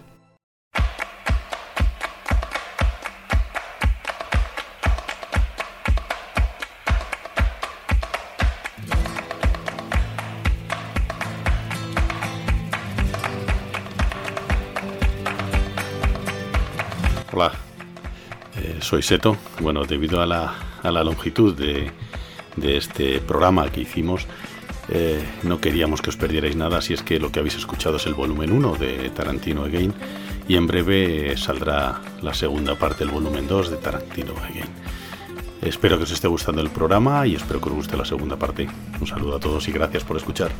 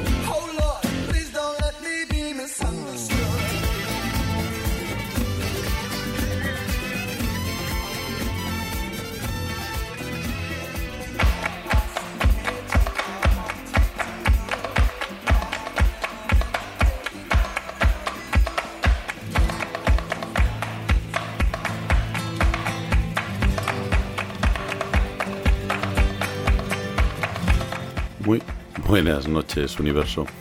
Eh, como ya os dijimos, eh, vamos a publicar ahora la segunda parte, lo que hemos llamado el volumen 2 de Tarantino Again. Eh, ya pusimos el primero y en esta segunda parte vamos a hablar de Django desencadenado, Érase una vez en Hollywood y Death. Espero que os esté gustando el programa y que disfrutéis esta segunda parte. Volumen 2, Tarantino Again.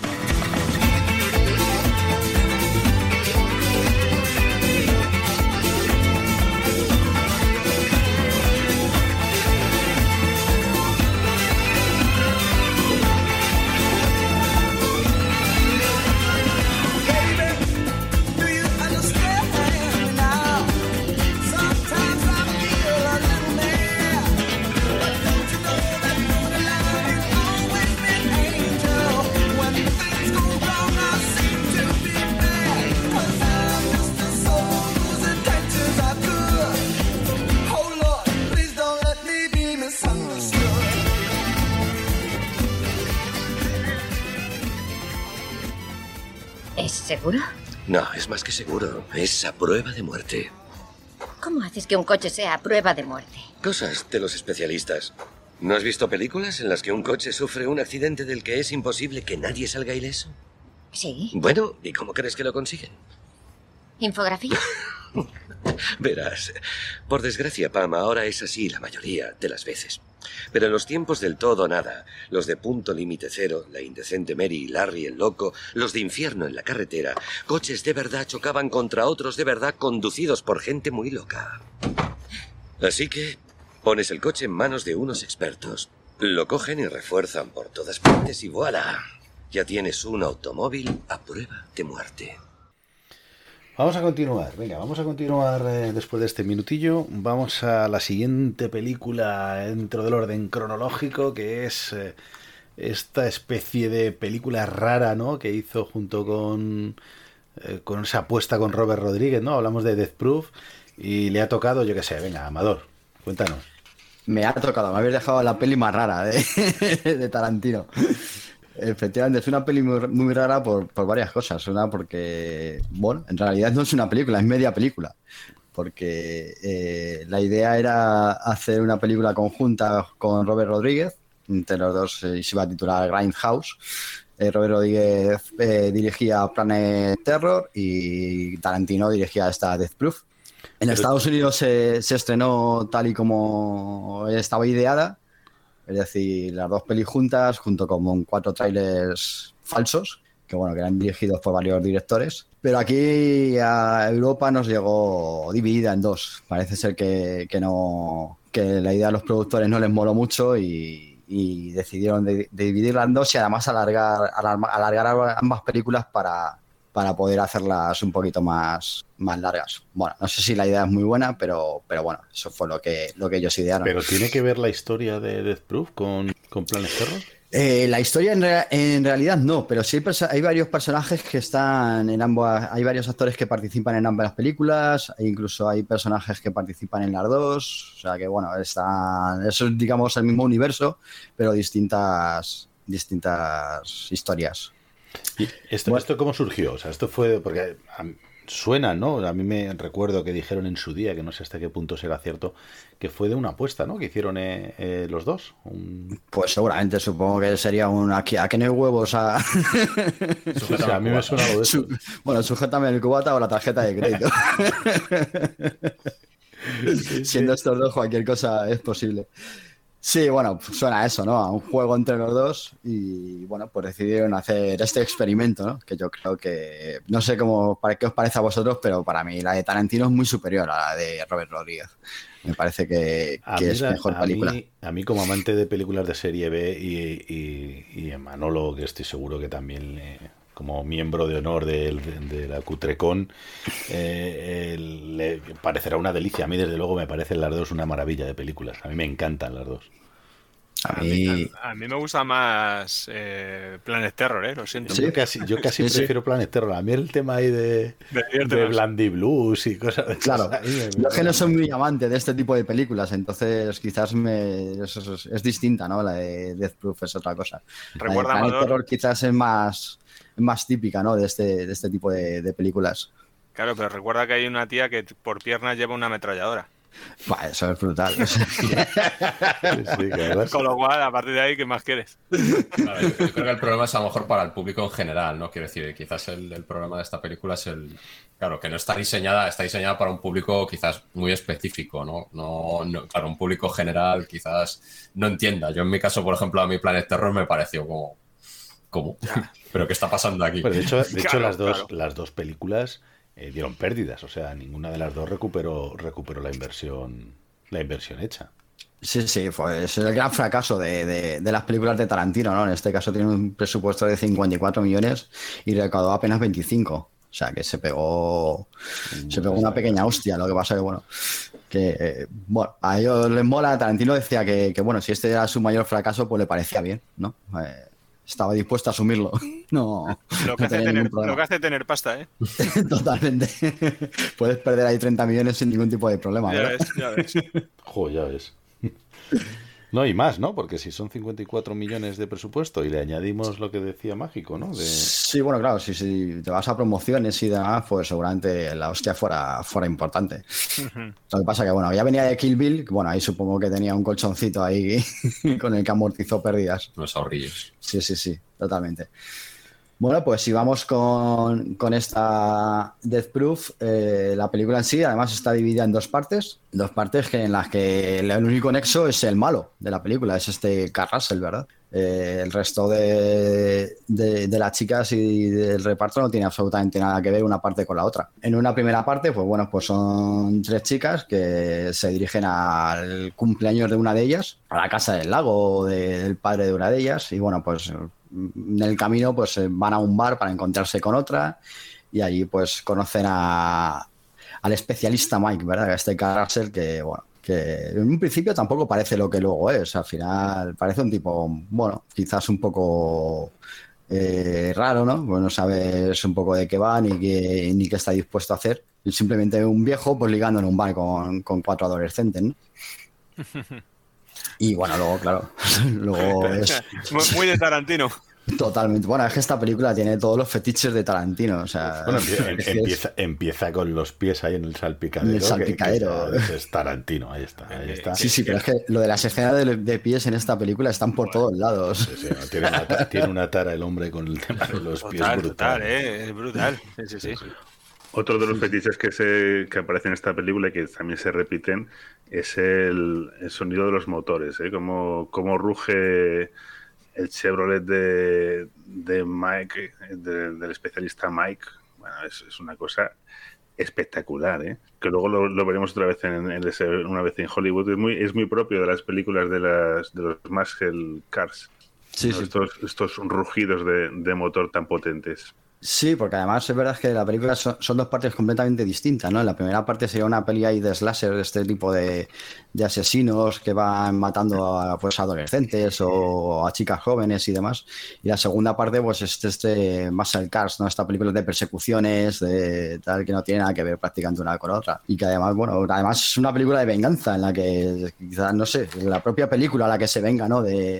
De las chicas de la primera parte con, con estas con estas otras con este otro grupo no la verdad es que es- está todo muy mezclado y es muy curioso bueno en este primer grupo de chicas tenemos a Vanessa Ferlito que es esta red no en mariposa Tampoco tienen cosas muy destacadas. Apareció en 24, en CSI, en Graceland y luego en películas como Spider-Man 2 o Wall Street. Está Sana, Sana Banana, ¿no? Que, que le, que le dicen, que es Jordan Ladd, que es la, la hija, la hija de Sheryl Ladd, que es una de los ángeles de Charlie. Y bueno, pues protagonizó Cabin Fever y Hostel 2 de Deli Roth también. Joder, otras, otros peliculones también brutales. Sí, sí, el reparto yo creo que para mí es de lo más flojo de, de- de- de las películas de Tarantino, yo creo. Eh, tenemos a Sidney Tamia Portier, que es este Jung- Jungle Julia, ¿no? Esta locutora de radio. Que bueno, que aquí no veo yo ninguna por aquí igual que ella. Yo- no estaría yo- mal. A mí, al, al principio, cuando vi esta, esta actriz, eh, me pareció la misma que salía en Django. Digo, joder, digo, es la, la- la misma actriz, pero no, no, es, es diferente, No. pero es que es clavadita. O sea, el de cara es prácticamente igual. Si Sí, buscáis a las dos, es prácticamente igual. La otra es Kerry Washington. Parecen muy. Eh, Pero sí, un bueno, pequeño esta- apunte, un pequeño apunte. es hija de Sidney Poitier, que bueno, recordaréis de En el calor de la noche, de Vina que viene a Sí. cenar esta noche, por ejemplo. Oscarizado, Sí, sí. Actorazo. Y bueno, pues es conocida, entre comillas, por, por participar en la secuela del Coche Fantástico. Wow. Bueno, tuvo tanto éxito que después de, so- de 11 capítulos, pues decidieron dejarlo. Que por cierto, hoy no está, hoy no está, no está aquí Gonzalo, pero su padre fue el que tradujo la, se- la secuela del Coche Fantástico en España. Mm. Hostias. Eso, merece- eso, eso merece un desván. Eso sí. Sí, sí. La serie puede que no sea muy buena, ahora la traducción es. Bueno, es sí. exquisita, Ahí aprendió Gonzalo inglés, ¿ves? Sí. Bueno, pues estas son las tres primeras chicas, ¿no? De, esta primera parte, ¿no? Que, que En esta primera parte, luego se encuentran con otra chica, ¿os acordáis? Esta chica que, que les. que la que se supone que les tiene que llevar la marihuana ahí en el bar.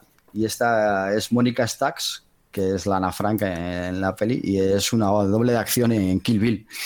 Ah, era esto- doble de verdad, de acción. Sí, sí, era doble de verdad de, de- de acción en Kill Bill. En la segunda parte sale otra doble de acción de Kill Bill, que es Zoe Bell, que, que hace de ella misma y que también participó en, en Kill Bill. La verdad es que, bueno, Esta película es que yo- creo que he leído que es uno, uno bueno, una especie de homenaje, ¿no? A los especialistas, ¿no? A la, a la vida de los especialistas en estas películas de serie B. sí, sí. Sí, sí, yo también, yo también he escuchado algo así. ¿eh? Ya luego en la segunda parte eh, tendríamos eh, otro grupo de chicas completamente distintos, como decía, no tiene nada que ver la primera parte con la segunda, excepto por Carl Russell. En este segundo grupo, Amador, en la, en la primera también sale Rose McGowan, ¿no? McGowan. Algo así. ¿no? eh, sí, perdón, es verdad. Esa era la. Es, que, Es Pang, chica es- que va en el coche con, con el especialista Mike, que bueno, sufre un pequeño accidente por no ponerse el cinturón. ¿Esta, esta es la que sale luego en Planet Terror o no? Es la protagonista de Planet Terror, ¿no? Esta es la efectivamente. que sale luego con la. Efectivamente, pues te digo que la- se van entremezclando muchos personajes y muchos actores en las dos películas. Y Eli Roth y Omar Doom, que son la pareja de italianos que salen en, en Malditos Bastardos. Ah, sí, es verdad, el oso, el oso que, que, llaman, que ¿no? son El también oso, pareja. no El oso de Malditos Bastardos. Sí, es verdad, sale en el bar. Sí. sí. Y además y he oído Mar- también que. Eli Roth eh, dirigió la parte del la parte esta de la película de Malditos Bastardos, que es el, la peli está del francotirador, que está en blanco y negro y todo eso, pues esa parte la dirigió él. Hay, hay una escena también que me, llama, que me llamó la atención cuando vi Death Death Proof, que es la que sale el sheriff este famoso Michael Parks con su Mm. hijo, que, también es hijo suyo en, reali- en la realidad, ¿no?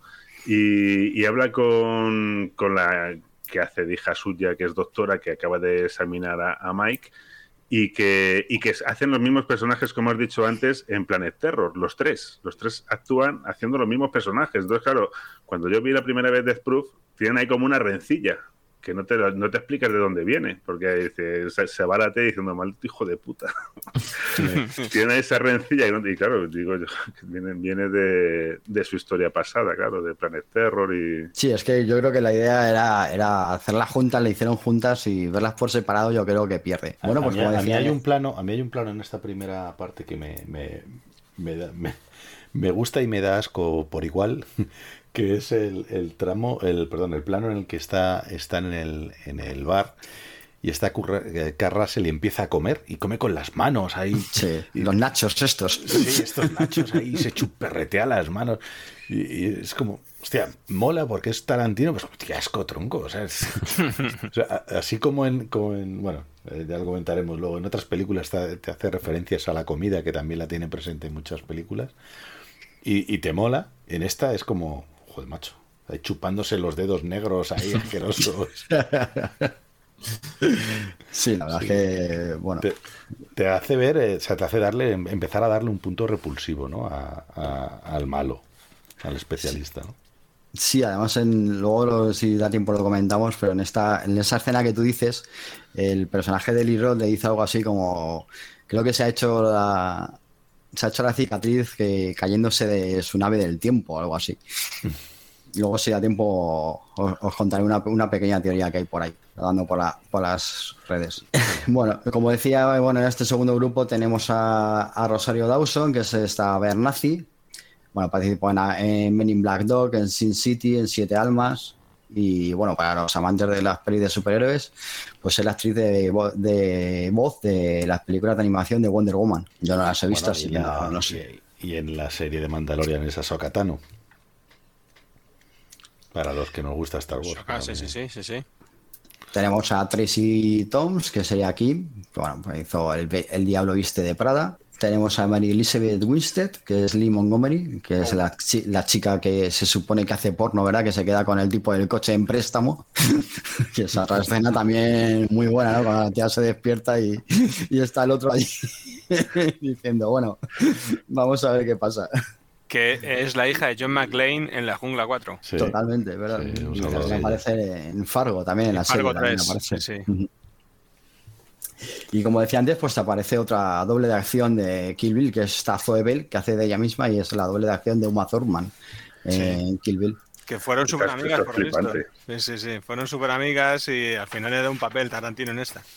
Sí, sí. O sea, que fueron... Y, y en Eras una vez en Hollywood vuelve otra vez a, Sí. a hacer de jefa de especialistas y además en la película es, es jefa de especialistas en lo que es el personal de la película, vaya. ¿Cómo Hace, hila? hace de ¿Cómo ella hila? misma, ¿no? Yo creo que hace de ella. Sí, hace de ella misma. eh. Además, son muy reconocibles porque tienen unos brazos que, hostia, dices, esta te da una hostia y te. te Se pone a bailar. Sí, se, sí. Llama, se llama Zoe también, claro. En la- en Sí, sí, claro, es efectivamente. Y bueno, pues tenemos a este especialista Mike, que, bueno, como he dicho, hemos dicho antes, es- Tarantino es, es especialista, ¿no? En rescatar a viejas glorias y, bueno, pues este Russell, pues es una de ellas también, ¿no? Muy conocido en los 80 pues, por películas como La Cosa, como Golpe en la Pequeña China, como Stargate, Tango y Cash. Tango y Cash, Tango y Cash, Tango y Cash. Sí, Golpe sí, la pequeña china. eh, Puf, qué peliculones. Es que sí. Es, un, es un, vamos, es un icono. Sí, está en 1997, el rescate en Nueva York, es de donde le hacen un homenaje con la cicatriz, ¿no? Snake. Aquí tienes Snake Pilsen.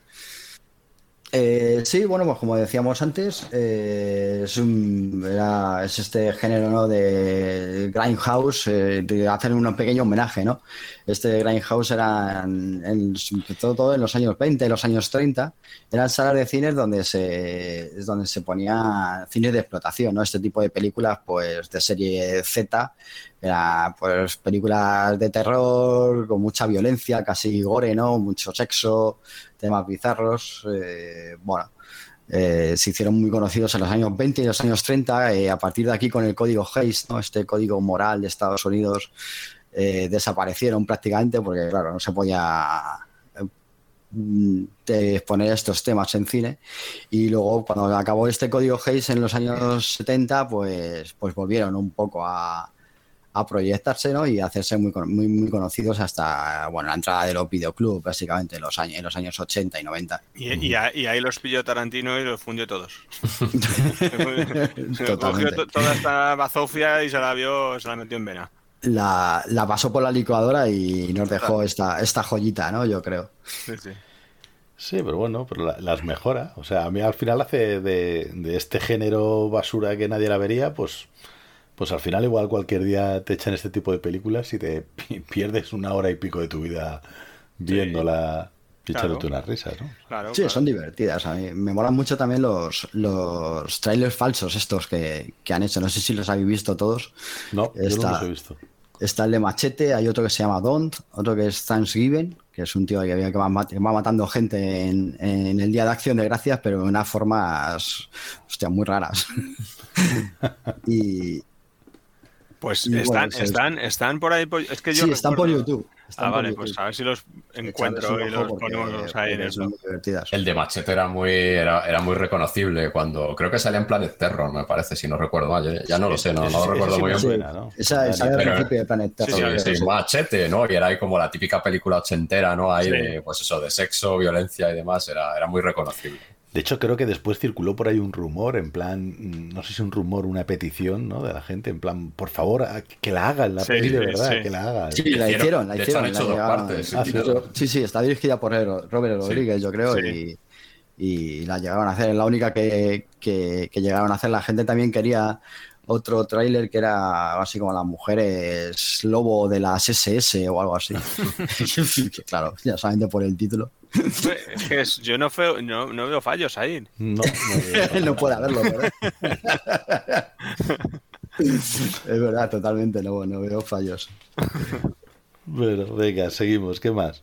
Bueno, pues eh, como decíamos antes, hay ya como curiosidades, pues hay actores que aparecen en las dos pelis. Está este sheriff Mac, McGraw, ¿verdad? Michael Parks, que bueno, que no solamente aparece aquí, también aparece en Abierto hasta Amanecer, en Kill Bill, en Death Proof y en Planet Terror. O sea que. Está Rose McGowan, como decíamos también, que es la chica que muere en el coche de, de Mike y que es la prota de Planet Terror. Y está la doctora Block, que también aparece en Planet Terror. Ahí se van entremezclando los unos con los otros. Más, ¿no? Tenemos más para hablar de Slasher, el cine Slasher. A ver, esto, esto nos lo tienes que explicar, venga. Porque nos has comentado que era eh, el cine de, de género exploitation, ¿no? Pero bueno, Sí, nos has totalmente. comentado así varias veces que también se podía encuadrar dentro del cine slasher. Te lo digo porque eh, eh, antes, bueno, eh, ojeando un poco lo que íbamos a, a charlar hoy, eh, hablabas del cine slasher que era como cine de, bueno, que viene de la palabra de, de slash, ¿no? De cortar y era de, mm, de cuchilladas, ¿no? Y aquí no, no había cuchilladas como tal, ¿no? Eh, se refería, creo recordar, que se refería más a este tipo de películas como Scream, ¿no? Y este tipo de, de películas cutres de- del malo, ¿no? Que va persiguiendo a las adolescentes. Sí, totalmente. En este caso, bueno, no lleva un cuchillo, digamos que su arma sería un poco el coche, ¿no? Es este tipo de películas, pues bueno, pues como tú decías, Scream, eh, La Matanza de Texas, eh, Scary Movie, todo este tipo de películas en las que, bueno, pues un perturbado, por lo que sea, pues se dedica a, ma- a matar a adolescentes tontas, ¿no? Básicamente. El, el mismo, el mismo Freddy Krueger, ¿no? Yo creo que Freddy Wes Craven claro. es el, el máximo exponente del cine slasher. Este tipo de Viernes 13, ¿no? Todo este tipo de películas, ¿no? Al Sí, final. sí. Digamos, bueno, pues son este tipo de películas que, que desde luego se hacen, se hicieron muy populares también ya a partir de los 90, ¿no? Yo creo que, que dan mm, pie a muchas sagas que, bueno, que con poco dinero, con poco presupuesto, pues terminan sacando un- una gran recaudación y suelen ser bastante rentables. Pues sí, pues yo creo que la se puede encuadrar, ¿no? En ese, en ese, además yo creo que Tarantino lo hace, o sea, lo encuadra ahí, ¿no? Lo quiere hacer ahí. Luego, como decía, en esta, eso sería un poco la primera parte. La segunda parte la encuadra más en también un género muy conocido en los 70, que sería esta, este tipo de persecuciones de coches. ¿no? Nos habla de punto límite cero, por ejemplo, con este coche, con este Vanishing Point, que es este Dodge Challenger, que es el protagonista de una película se llama Vanishing Point, que aquí se tituló Punto límite cero, que parece ser que es bastante conocida en, eh, en, este, en este mundillo, ¿no? No sé si la habéis visto, pero, pero tiene muy buena pinta. Y bueno, ahí también tenemos este duel, ¿no? De, de Spielberg, quizás yo creo que es la peli más conocida de este tipo de cine, ¿no? Este, El Diablo sobre Ruedas, creo que se tituló aquí. Sí, sí, sí. Que es este, esta persecución constante. Prácticamente toda la película sería una persecución, ¿no? Escrita, escrita la novela por Robert Matheson, el autor de Soy Leyenda. Soy Ujú. leyenda, ahí está la conexión. Bueno, tenemos aquí pues todos estos fetiches y, y manías de Tarantino, ¿no? Que en este caso yo creo que al hacer una peli tan libre están muy, muy acentuadas, ¿no? Pues todas estas escenas de pies que los tenemos de todos los colores y de todo, en todo momento, ¿no? Eh, con lluvia, sin lluvia, eh, a mí me mola mucho el- justo al principio de la segunda parte, cuando Carrase se acerca a una de las chicas que tiene los pies por fuera del coche, ¿no? Prácticamente se los chupa, ¿no? Se los huele, se pasa la lengua por, por el dedo y se los pasa y, joder, la verdad es que, que el tío debe estar bastante enfermo con ese, con ese tema. Ya ves. Joder, y hablando de eso, cuando hablamos de Once Upon a Time in Hollywood, ¿no? De la segunda vez en Hollywood, eh, a mí me llama mucho la atención que aparecen los pies negros, o sea, quiero decir, negros de la guarrería que llevan, o sea, me- ves en los pies de Sharon Tate en el cine y están ahí, los tiene cruzados Sí. encima de- y están negros y dices, hostia, es que ni se han molestado en, en- en disimularlo. No, son, es- los, son los pies en cualquier manifestación. O sea, pie femenino como sea. Sí, sí, yo creo que su fetiche es el pie y me da igual como sea. Sí, ¿no? sí, sí, Sí, sí, totalmente. Y como soy el director, pues hago lo que quiero. Pues es mi película y es mi categories y si no me gusta, me lo.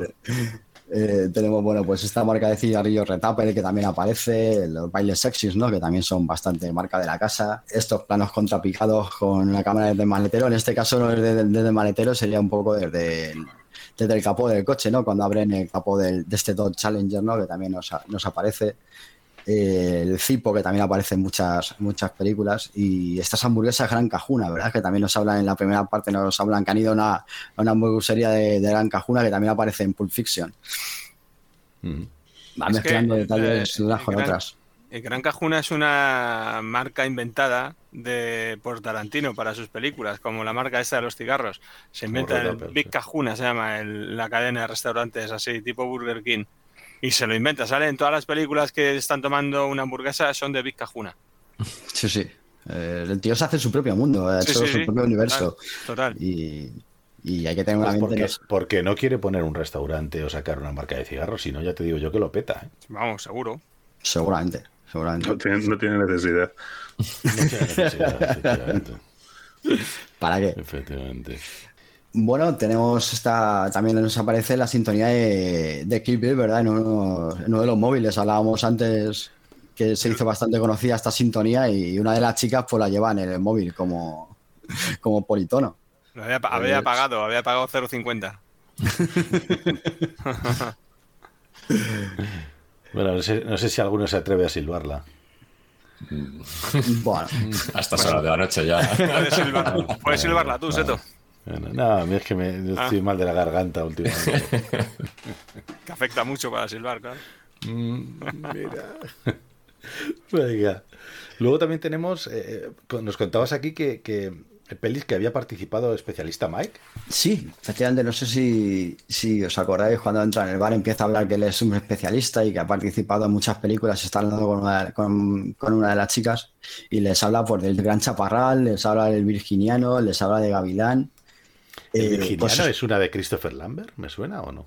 No, es una serie. No, es una serie. eso es una serie que echaban aquí en televisión española en su, en su día. Yo creo que en los 70, supongo. Sí, una- son series de. En este caso, le dice que es, que es el doble de Gary Clark y son series que existen en realidad. Solo pasa que son series de los años 60. O sea, claro, el tío está hablando de que. de doblaje de, de especialista de acción en películas 40 años antes, prácticamente, de, de lo que está rodando. Claro, por eso nadie, le- eh, nadie conoce nada de lo que está hablando. Nadie le ha visto en ningún sitio ni nadie conoce absolutamente nada de lo que está Sí, hablando. son- porque- Son series bastante poco conocidas. De hecho, también en, en- en la que hemos hablado antes, en Jackie, en Jackie Brown, creo que es, me, me hizo gracia una de las escenas que sale eh, Bridget Fonda y sale en la tele una chica morena con una y, y se gira ella y dice Demi Moore. Sí. Y no es, de, no es Demi Moore, ¿no? Sí, Pero correcto, es verdad, es verdad. Demi Moore. ¿verdad? Que fijaos, que fijaos que luego esto lo veremos en, en una vez en Hollywood, ¿no? Es, eh, es el doble, ¿no? De, de un de un actor, bueno, de, un- de un vaquero, ¿no? Como, bueno, pues como lo será Brad Pitt, ¿no? En, en la película de, de, de Érase una vez en Hollywood. Que de hecho sale también Carl Russell en Érase una vez en Hollywood. Sí. Haciendo Sí. de especialista, además. Ah, pues mira, especialista, no sabemos si Mike. No, no, creo que no es Mike, eh, creo que no es el mismo personaje, eh, pero juraría que sí que sí que sale. No, el mismo no es porque tendrá que estar ya. Sí, sí, no, se le va más cascadete, sí, se le va bastante más Sí, yo creo que es el jefe de los especialistas. Sí, sí, es cuando el va a pedir jefe, sí, trabajo. ¿no? O algo así. Sí. Bueno, como- curiosidad decir que Con tiene... el permiso de su esposa, claro. Sí, sí, claro, parece ser que a la esposa no le hacía demasiada gracia. Ni a Bruce Lee tampoco. a Bruce Lee tampoco le hizo mucha gracia. Bueno, venga. Bueno, Venga, eh, pues cuéntanos, ¿qué es lo, lo que más te ha gustado de, de Death Proof?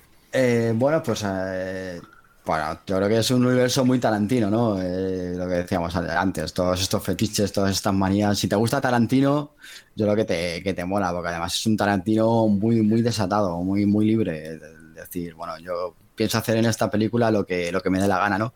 Hablábamos antes de que Jackie Brown está muy atado por este guion, yo creo que aquí es justamente lo contrario. Él hace lo que le da la gana y, lo hace muy bien. Al menos a mí me gusta. Si te gusta Tarantino, yo creo que esta peli es muy divertida. Estoy de acuerdo. Yo lo de la, libertad creo que está, que en esta película se nota que está totalmente desatado, ¿no? Creo que efectivamente eh, hace un poco, eh, no, sé si libertad o- o- no sé cómo decirlo. O sea que realmente es como el, me, da igual todo y hago lo, que me apetezca en este momento, sin pensar en nada más, sin pensar en, en inversión, sin pensar en recaudación, sin pensar en nada, ¿no? Sí, yo creo que se lo toman como un juego. O sea, van- dicen, mira, vamos a hacer esto, vamos a divertirnos. Solamente se pegaron unas cuantas juergas entre todos y, y ya está. Y bueno, eh, me gusta mucho la ambientación del bar, ¿no? A mí me está, la- toda esta ambientación, cómo está ambientado, la lluvia por fuera, a mí me parece que es muy chulo. Es un bar ahí muy típico de, de Texas, o por lo menos a mí me lo parece. No sé si luego lo será, pero... Pero Me, es- me- me hace gracia que está, está diluviando, o sea, está cayendo una chupa de agua de estas de, de tres pares de narices y le dice el, el- el- el tío que está con la protagonista eh, vente, vamos al coche, y dice, no, que está lloviendo, dice, no, tengo un paraguas, ¿no? Bueno, ya está, ya, ya con esto lo tenemos todo. Hay algo muy bueno que le dice, te prometo que no te vas a, mo- a mojar o algo así. Dice, bueno, eso no sé si es una buena frase. Sí, sí, es total. Eh, Bueno. bueno, yo creo que, que me mola, mm, no sé, a ver.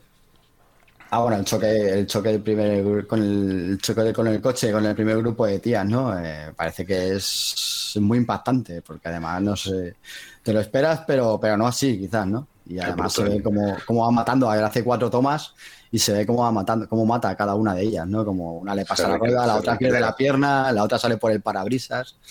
La verdad es que lo- Venga, cuéntanos algo malo, cuéntanos algo malo de ella, porque imagino que no siendo de las mejores de Tarantino nos tienes que contar algo malo.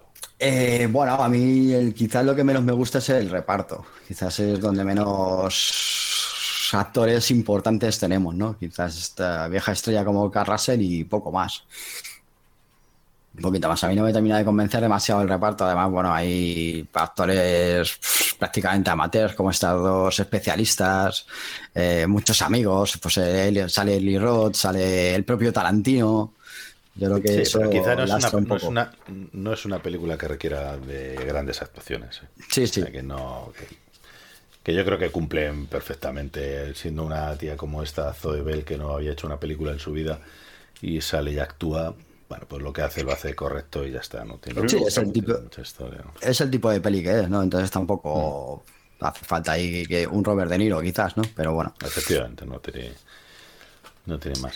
Eh, no me convence tampoco, el- quizás sobre todo en la primera parte, yo creo que se hace un poco largo hasta que llega la acción, ¿no? Yo creo que sí están muy bien los diálogos, que al final es Tarantino y, son, y están muy bien, pero yo creo que se hace quizás un poco largo el, el llegar a la acción. La segunda parte, sin embargo, tiene mucha más acción y, y a mí se me parece más divertida. Me parece que, que está bastante mejor.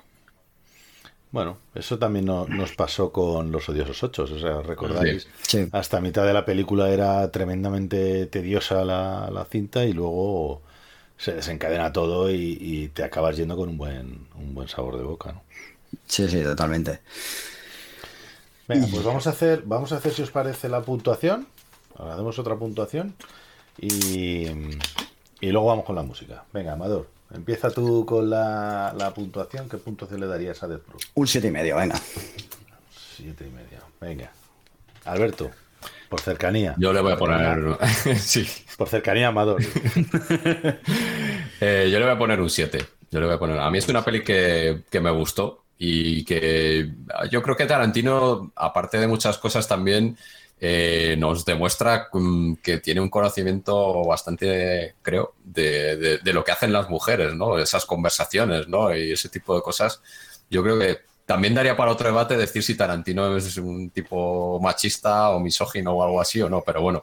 eh, Igual- que los oyentes lo, lo determinen, ¿no? Cuando Igual nos hace falta una voz femenina en Sí, el sí, que nos sí. diga. Sí, sí, por eso que, que vuestros oyentes no, pues lo, lo dictaminen, ¿no? Ya en, en Bueno, casa. que, que nos, que nos digan a ver en Sí. Twitter o en, en Facebook algo. Efectivamente.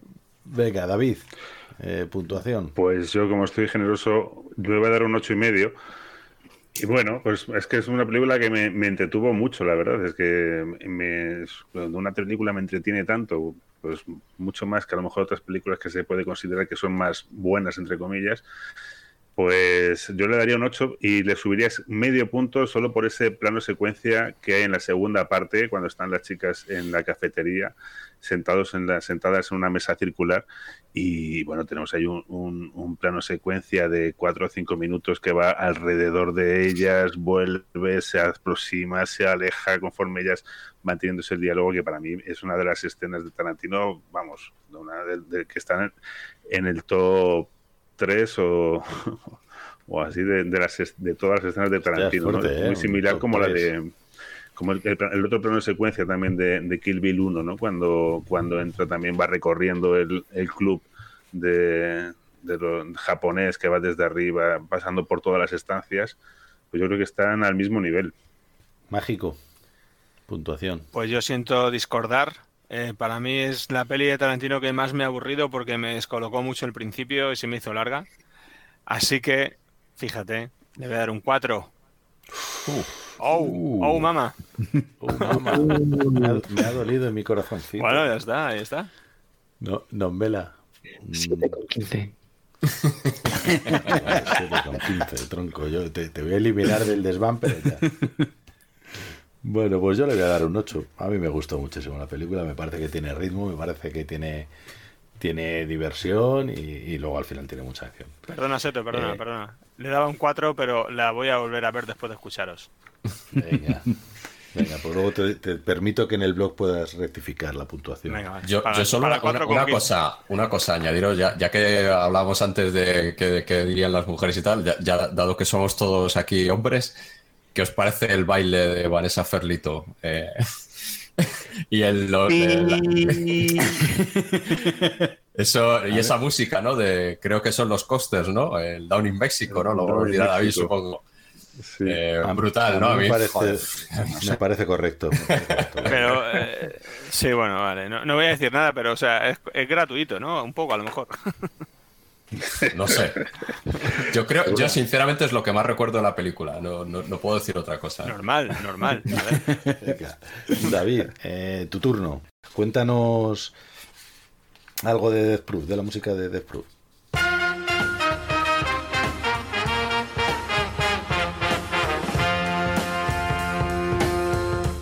Bueno, pues la película comienza con Funky Fanfare de Keith Mansfield. Con esa imagen que recordamos, ¿no? Nos recuerda también a las películas de, de esa serie de que tanto estamos hablando. Y bueno, durante esta, en esta ocasión, durante los títulos de crédito, vamos a escuchar de Last Race. Tema que mezcla música con fuertes rugidos de motor. A continuación, como viene siendo habitual, una larga, larga secuencia de diálogo entre las tres protagonistas mientras viajan en el coche. Y bueno, pues eh, comentar que en esta película vamos a tener una de las, varias de las pocas escenas, yo creo, en las películas de Tarantino en las que hay una escena de conducción y no hay música. Claro, al, haber diálogo, pues Tarantino prioriza el diálogo sin música, como también es habitual en sus películas, sobre, sobre la conducción con, con música diegética.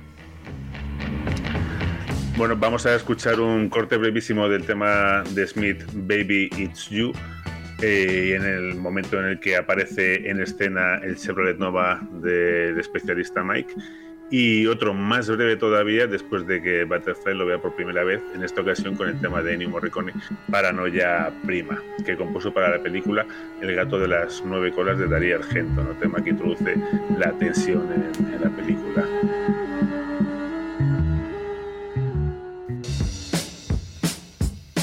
Cuando las protagonistas entran en el pub, vamos a escuchar una serie de temas que suenan en la jukebox. Eh, jukebox que, por como curiosidad, eh, pues os diré que es propiedad de, de Tarantino y que prestó para, para la película.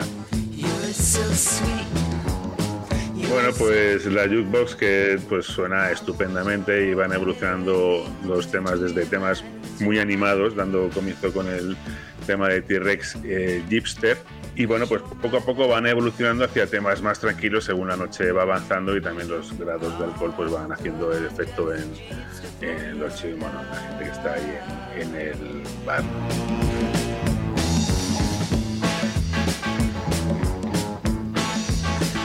En, esta, en este momento hay una situación que es llamativa, ¿no? que es cuando la DJ Younger Julia perdón, se mensajea con la cita, con la cita que está esperando si va a venir o no va a venir.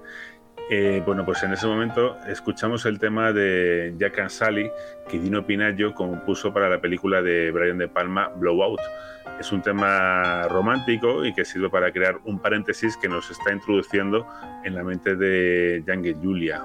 Bueno, pues es un momento de, de romanticismo que choca bastante con, con lo que está, bueno, con, con lo que suele ser las películas de, de Tarantino y sobre todo con lo que es la temática que nos ha introducido ya en esta película, pero que pues sirve para introducirnos y para presentarnos lo que está sucediendo en la mente de, de, la, de, de Julia, ¿no? Incluso todo alrededor suyo se silencia, solo escuchamos este tema y algún efecto de sonido. Bueno, como ya comentó Alberto, llegamos a, a uno de los grandes momentazos de la película, que es el, el baile erótico de, de Mariposa con Down in, in México, perdón, de, de Coasters.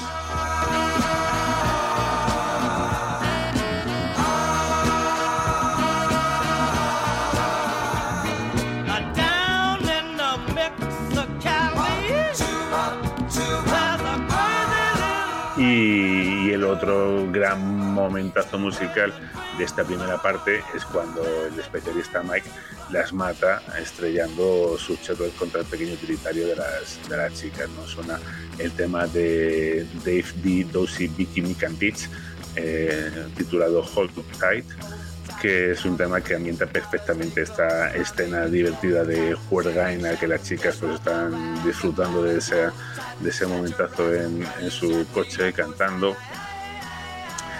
Y que por cierto, acerca del comentario que hace Younger Julia sobre el integrante de The Who que casi entra en este grupo Pete Townshend, pues la verdad es que he estado buscando información al respecto y no he encontrado nada. O sea, no sé si esto Tarantino se lo ha sacado de la chistera o, o realmente tiene información privilegiada que nadie, que nadie conoce.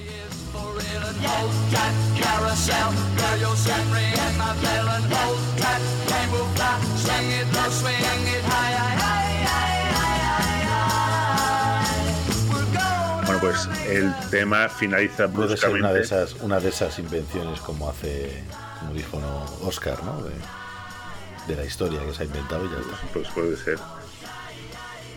Por lo que decimos, finaliza bruscamente cuando el especialista Mike enciende los, los faros de su, de su coche y las chicas pues miran horrorizadas como efectivamente el gran coche del especialista Mike se va a empotrar contra ellas.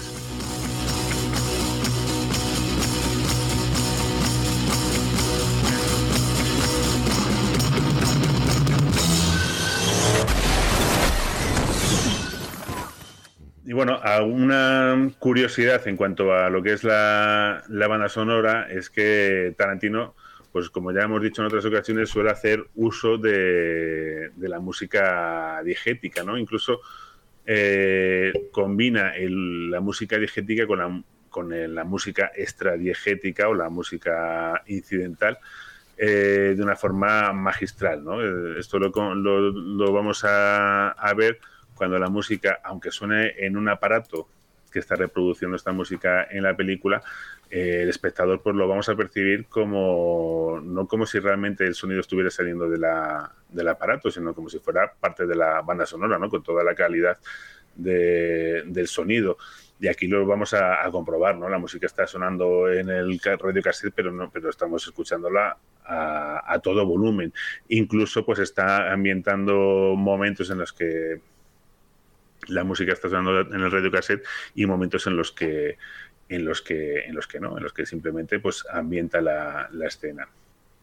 Esto va a suceder de igual manera cuando en la segunda parte de la película suena el tema de Billy DeVille, It's So Easy.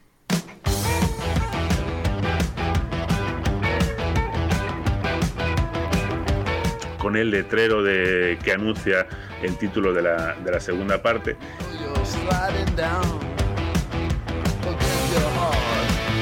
Y el tema continúa sonando cuando Stuntman Mike en su coche eh, aparece en la escena y aparca el coche y apaga el radio cassette y entonces el, eh, el tema pues deja, deja de sonar. ¿no? ¿Qué se consigue de esta manera? Pues aparte de, como ya hemos dicho en otras ocasiones, empatizar con, con el personaje que está escuchando esta, este, este tema, ¿no? Y que, pues bueno, pues lógicamente pues tenemos esa especie de, de complicidad, ¿no? Porque es un tema que también pues podríamos estar escuchando nosotros en, en, nuestro equipo, pero además pues complementa su, su personalidad, ¿no?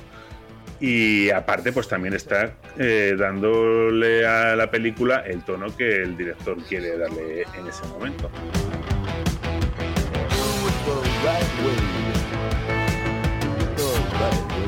Otro de los, bueno, para mí yo creo que es casi en la segunda parte el, el momentazo de, la segunda parte, que es la, persecución de, los coches, ¿no? Cuando, cuando están haciendo la, locura que se han inventado las chicas y, aparece el especialista, el especialista Mike.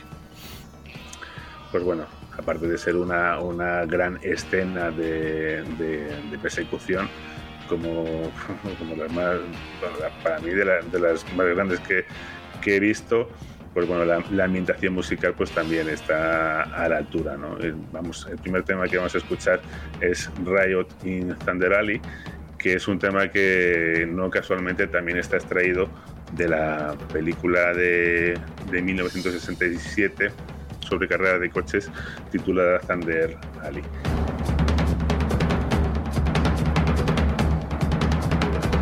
Bueno, pues eh, aquí tenemos también, como decíamos, una de las cuestiones que hace también Tarantino muy bien, que es la de sincronizar la, música con la, acción.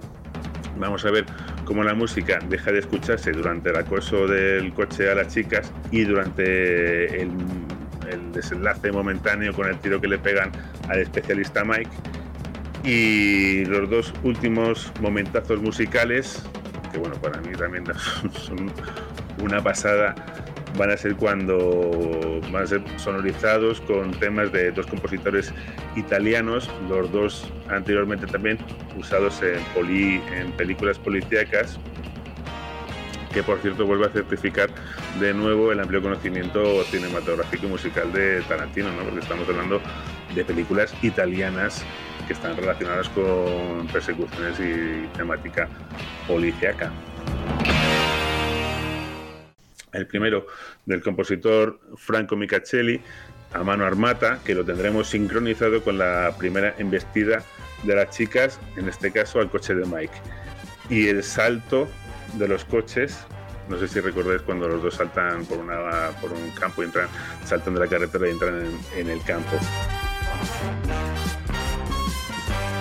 Y el segundo, eh, la policía, la policía está a guardate de Stelvo Cipriani, que sonará brevemente mientras aparece el Challenger blanco, eh, generando ese efecto que hablábamos antes también, ¿no? que es similar a, a, películas como El Diablo sobre Ruedas. ¿no? Vemos cómo aparece el Challenger de buenas a primeras y la música también va subiendo de, con el volumen a, al mismo ritmo y te genera también una sensación bastante inquietante.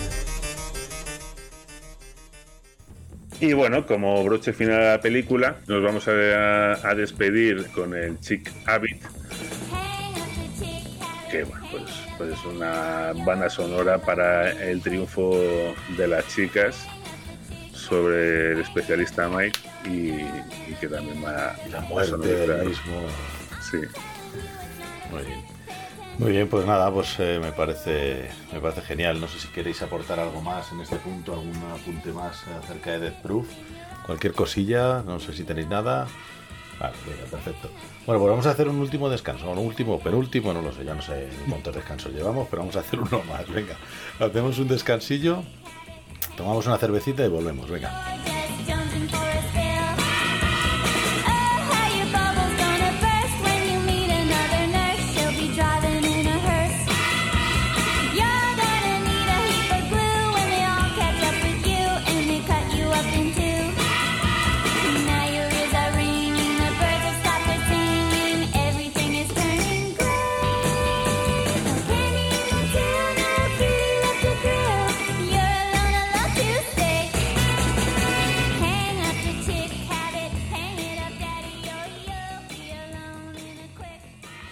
¿Cómo te llamas, morrudo? Se llama Django Freeman. Hmm. ¿De dónde lo has sacado? Un giro fortuito de los acontecimientos hizo que nos encontráramos. He oído hablar de ti. He oído que le vas contando que los mandingos no valen una mierda, que nada de lo que venden merece la pena comprarlo. Siento curiosidad. ¿Qué te hace ser tan experto en mandingos? Siento curiosidad porque siente curiosidad. ¿Qué has dicho, mocoso? Cálmate, Butch. Sin ánimo de ofender. No hay ofensa. Eh, Monsieur Candy, eh, le agradecería que dirigiera usted su interrogatorio a mí. Venga, pues vamos a continuar, vamos a continuar eh, con una película más eh, de las que nos quedaba por, por analizar de, eh, de, bueno, de Quentin Tarantino. En este caso vamos a hablar de, de- de una de las mejores y he tenido la suerte que me ha tocado a mí, que es Django desencadenado. Y bueno, pues eh, si os parece, yo os voy contando cosas, me interrumpís y me preguntáis lo que os vaya, os vaya pareciendo. A mí sabéis que me gustan mucho los, los eh, datos objetivos y tal. Os cuento así unos muy pequeños, así a- rápidamente, ¿no? Pues que es una película del año de 2012. eh, 165 minutos, os decíamos. eh, las pelis de Tarantino son, son largas, son largas. El guion y dirección Tarantino. Eh, él invierte 100 millones en esta, ya no son los, los 25 de Death Proof, pero recauda 425. Ojo, eh, aquí ya, ya vuelve a ser eh, con Django una de las, de las películas top de, de Tarantino. ¿no? El reparto es también bastante notable. Ya no coge. Yo no creo que no hay ningún actor. eh, bueno, quizá uno que, que os comentaré, pero creo que no hay ningún actor de estos eh, que hablábamos que cogía actores defenestrados y los vuelve a meter.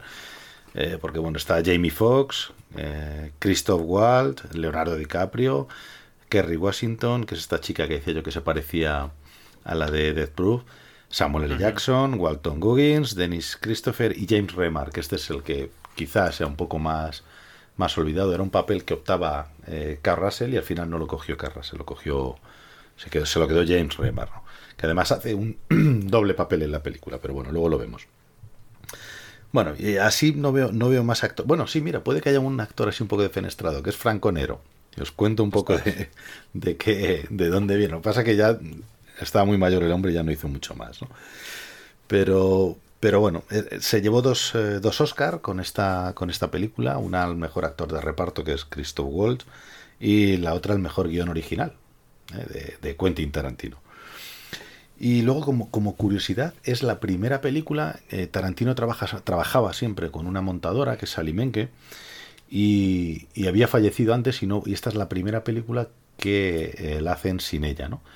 Y sin embargo, el, que montó la película fue eh, Fred Raskin, que fue el asistente de Sally Menke, ¿no? Con lo cual, más o menos, andaban en el mismo estilo y, sabían un poco por dónde iban los tiros.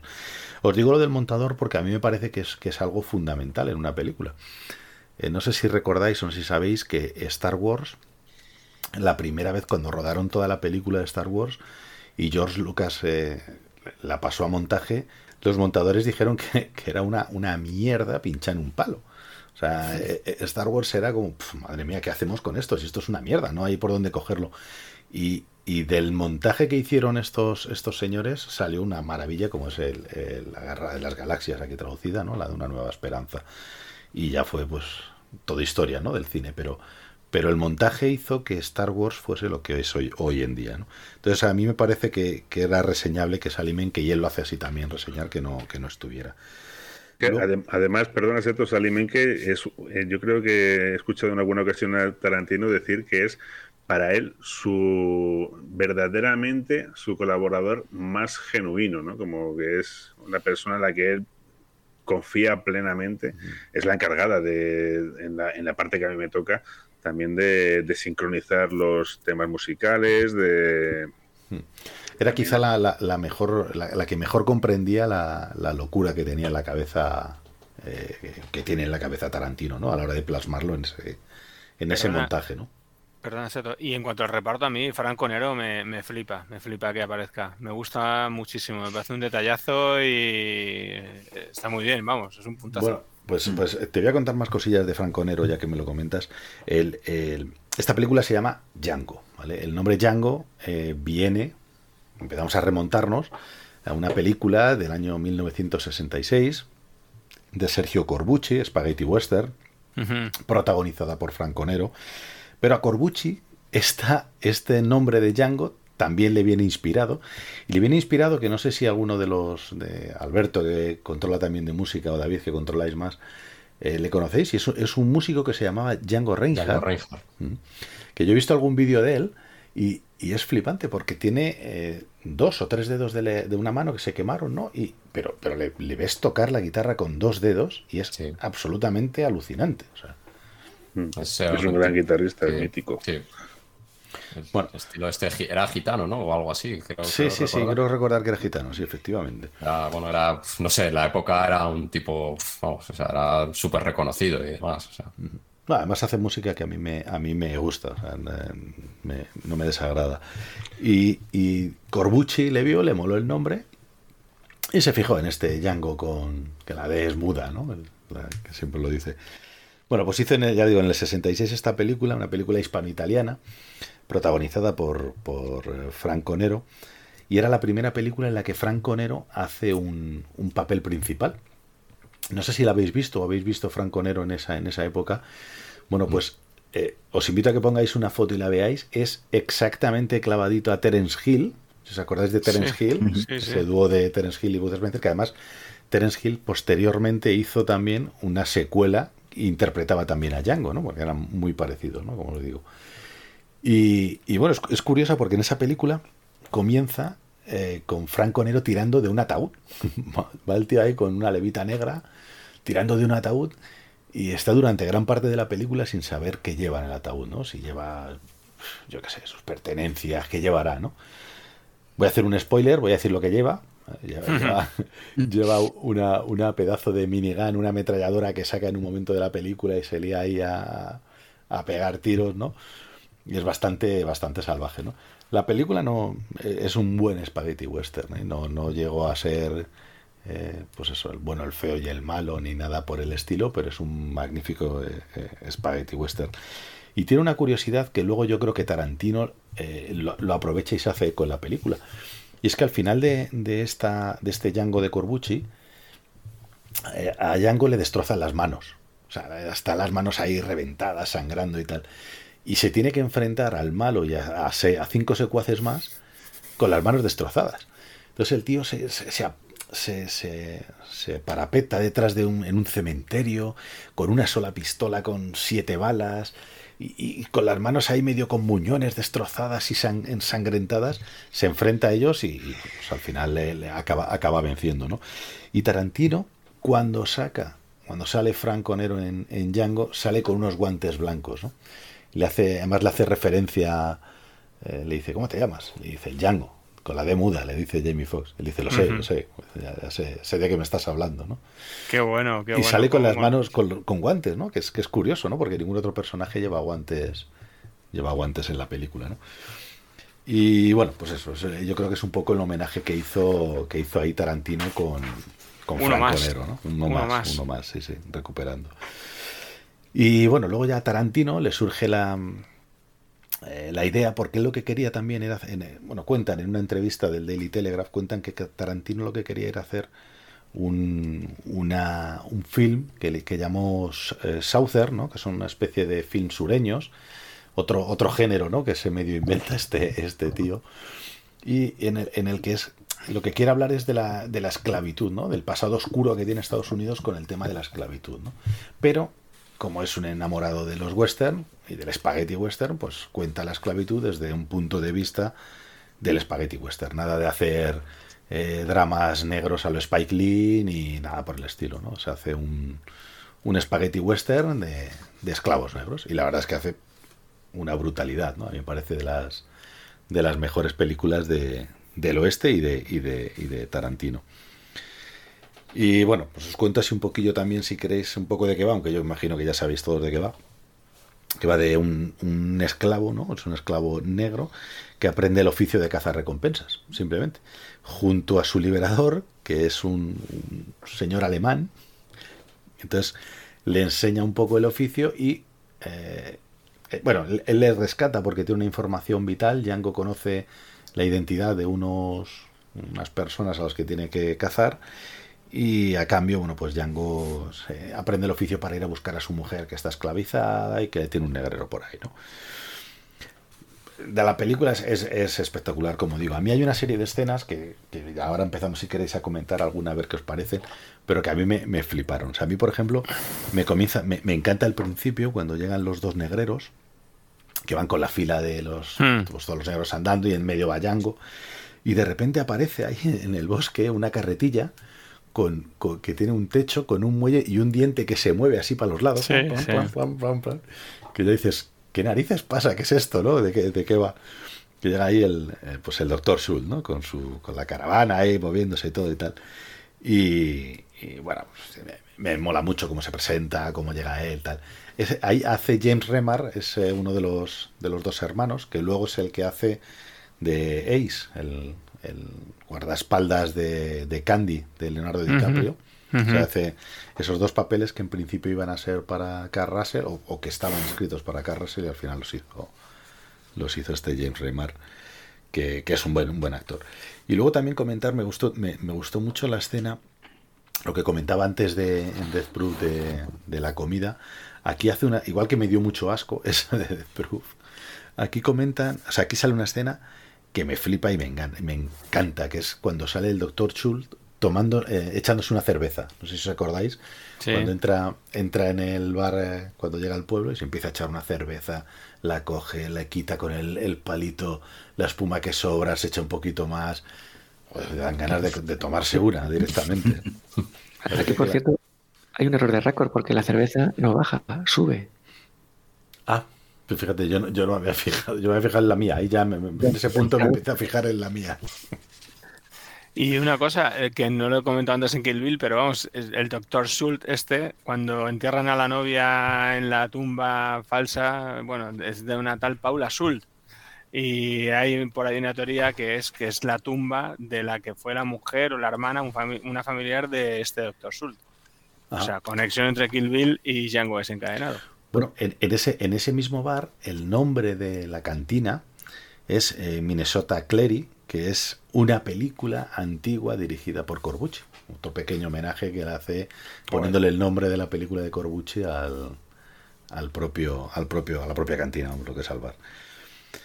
Eh, más escenas que me gustan. Me gusta mucho el traje azul que lleva Hortera a tope. eh, Django, ¿no? que. Yo tengo otra teoría con respecto al apellido de Schultz. En Érase una vez Hollywood, en Hollywood, eh, mm, aparece un tema final cuando está Leonardo DiCaprio en la piscina, que es Snoopy contra Balón Rojo. Entonces, el creador de Snoopy se llama Schultz. Entonces, eh, Schultz haría como del creador de Snoopy, bueno, pues un emigrante o hijo de emigrantes que llega a Estados Unidos y defiende pues, la libertad frente al tirano o al diablo, que este caso sería el varón rojo. Y sería el varón rojo el equivalente a Landa en Maldito Bastardo, porque ambos hacen su acción en Francia. Esa es una teoría. Bueno, pues yo, yo os comentaba que a mí lo que me, me molaba el traje azul este, ¿no? Que utiliza, que está sacado de un, un cuadro, ¿no? De, pues de un pintor llamado Thomas Gainsborough, el cuadro se llama El joven azul, y va con el mismo traje, ¿no? Y debe ser que le pareció muy hortera al señor Tarantino y se lo puso ahí a, Jamie Foxx y me hace mucha gracia porque va, va ahí con su traje azul eh, imponiéndose todo chulo, ¿no? Porque es la primera vez que llega a conocer a estos hermanos, eh, no me acuerdo cómo se llaman. Sí. No me acuerdo tampoco, sí. No pero- recuerdo el nombre, pero va ahí pues con, con ese traje azul, ¿no? Con tan, tan hortera. Pero de todas maneras, fíjate que dice, elige la ropa que quieras y se pone, eso es una ropa, o sea, el, el vestuario que elige es, es de es de lacayo, es de es de ¿no? sí, pero él es de- libre para elegir lo que quiera. Claro, por eso, por eso, él- y aún así se bueno, pone esa indumentaria, que es como de A mí me parece que es como si fuera un, un superhéroe de la época, ¿no? Porque va muy, muy llamativo, con esos colores tan vivos. Puede ser, sí, sí, pero vamos, que es, es como la ropa de, ¿no? del, del criado, del lacayo, así, si te ves Sí, un poco al siglo XVIII y XIX, así, con esas chorreras y ese tal, y dices, joder, coges esa ropa en vez de la otra, pero bueno, que además llamativo es, desde luego, sí. Y encima el negro montado a caballo. Eso es un puntazo de la peli. Sí, ¿eh? sí, cuando entra, cuando entra en el pueblo todo el mundo, Sí, sí. además lo- lo- creo que, que el comentario llega a salir, un negro a caballo, ¿no? Sí, sí, sí, Eso sí, sí. llega a salir. Bueno, luego también, también me, me mola mucho el momento de la aparición de Leonardo DiCaprio, la primera vez, ¿no? Que Mm. es una, una, lo que es el, el, el- eh, la pelea de mandingos, ¿no? Que dicen que están ahí peleándose, qué tal, no sé qué. Y de repente se gira y se le acerca a la cámara, ¿no? Ahí como, eh, aquí estoy, ¿eh? Soy Leo. O sea, es muy, me parece muy, muy chulo, ¿no? Ese movimiento. Eh, luego también el camino que hacen a la mansión de Candy, eh, que van andando, ¿no? Y él, eh, Jamie Foxx se hace pasar constantemente por un negrero, eh, van parando por ahí, en la cual eh, unos perros, ¿no? Tienen que lanzárselos a un, a un negro que se había intentado escapar, que es desagradable, y él tiene que mantener ahí la, la compostura, ¿no? Que casi eh, parece que, el- que el que le incita a mantener la compostura es el doctor Schultz, pero al final es el que la va perdiendo es el otro, ¿no? Y, y Jamie Foxx está ahí, el tío ahí agarrando, que Sí, le sí. pega un tiro a uno también en uno de los momentos, ¿no? En uno de los... Hace de Cuando están, en el, están en el caballo y le recrimina a uno algo y le dispara, ¿no? Le... Sí, sí, sí. Que por cierto, ese es el sheriff de los, de los odiosos 8. Es el mismo actor. Al que recibe el disparo no, pero uno de los... Sí, uno de los que van ahí, sí, sí. es. Y mola el tema este de que sea un negrero negro. ¿eh? Sí, ese es Walter, Walter Goggins, es Billy Crash, efectivamente, es el serie de los... Sí, sí, Sí, sí. de los odiosos ocho. Eh, luego también me mola mucho, eh, el- el- la película yo la he estado viendo parte en versión original, parte en Mm. eh, doblada, y sobre todo quería hacer mucho hincapié en esta, en la, en la parte en la que sale Samuel L. Jackson, porque la parte doblada a mí me saca totalmente de la película, no me mola nada, le ponen una voz de paleto, Sí, pero, sí. pero Muy forzado, sí. muy forzado. Entonces quise oír la, la voz de Samuel L. Jackson y hostia, o sea, no tiene nada que ver para nada. O sea, es que es alucinante. Antes que decíamos que la voz en español parecía que era mejor, ¿no? Pues en esta película la voz suya es la disfrutas más la interpretación de él, le sacas le sacas mucho más jugo a ver cómo él hace su voz con ese acento americano sureño paleto, o sea, es muy muchísimo más más más interesante y mucho más más divertida, ¿no? Es que el doblaje, el doblaje de Paleto queda fatal. Queda fatal. El doblaje paleto queda fatal. Fatal, queda fatal porque no, no le pillan el punto y queda mm, fatal. Muy forzado, queda sí, muy sí. forzado, muy forzado. Sí. Eh, luego también, bueno, la, la- la conversación que tiene Leonardo DiCaprio en la comida con el tema de la calavera, de Mm. una parte que tienen aquí los negros, que de la obediencia y no sé, ¿no? Que es que no sé hasta qué punto eh, es, es cierto o no, ¿no? Porque creo que también había una teoría por ahí en que la que se hacía se hacía partícipe el propio Tarantino que decía que efectivamente podían ser eh, cierto, ¿no? Que tuviesen ese tipo de Joder. Sí, sí, sí. No, no- lo he leído así un poco por encima porque ya me ha parecido demasiado, pero sí no que. sí creo, que- no creo, joder. Que sí, que sí, que sí, que algo, algo había leído por ahí. No, no, sí, sí. eh, eh, que no, que, No, esté, que- que esté escrito por ahí seguro, pero vamos, que no. Sí, bueno, que a saber que sea cierto o no, ya no, no Claro. sé. Pero bueno, recoge un poco esa moda que se puso de esta seduciencia que era la nefrología, que es el estudio del carácter a partir del cráneo.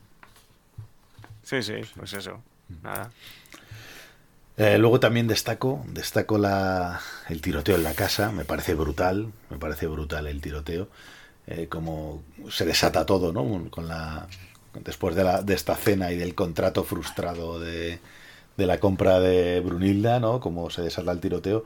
Y me hace mucha gracia que hay uno de los malos que, que le cosen a tiro sus propios compañeros. Sí. Está- le, le está utilizando Django de escudo y, y- y cada vez que le pegan un tiro el tío mira como, ah, joder, me estáis dando. O sea, cabrones, tener cuidado, de todas formas, tío, cómo se desata todo al final es como una cuestión de orgullo, porque es que es una estupidez, ya está todo atado, está firmado el contrato, está, pero es no, que me des la mano, hasta que no sea la mano, ¿sabes? Y el otro, que no te doy la mano, que sí, que no, y al final como le obligan a darle la mano, pues le saca la pistola ahí de la manga, tal, y al final se lía, ya estaba todo Sí, sí. resuelto, ya estaba Sí, todo resuelto, pues no. Podía haberle dado la mano, haber cogido Y ya está, y marcharse. Haberse ido y tan a gusto, pero Nada, sí, No. sí, sí, sí, sí, otro, otro, Ahí- otro, otro momento pero- pero yo- de esos de tensión de Tarantino. Sí, pero yo creo que ahí, ahí eh, el doctor Schultz no le da la mano, aparte por principios, pero por, por todo lo que lleva ya arrastrando, porque como, como te Ya. digo, él va poco a poco eh, renegando y perdiendo las formas, ¿no? Entonces al final, uf, coño, al final es como, me cago en 10, tío, no, no le puedo dar la mano a este tío, o sea, es, es Ya, ya. despreciable. Pero bueno, Entonces, esto desde fuera y de joder, dale la mano y vete y ya está. Pero no, sí, no. pero ya él ya está, Sí, ya sí. está quemado, ¿no? Esa es la, la gota que colma, Mm. que colma el vaso. Eh, bueno, luego en la escena del final que sale Tarantino, que también salía este eh, Michael Parks, ¿no? Que decíais, ese es el, el cameo final, que ahí ya se me hace quizá un poquito, un poquito largo a la película, quizá Sí, le sobra un poquillo ahí. A mí también.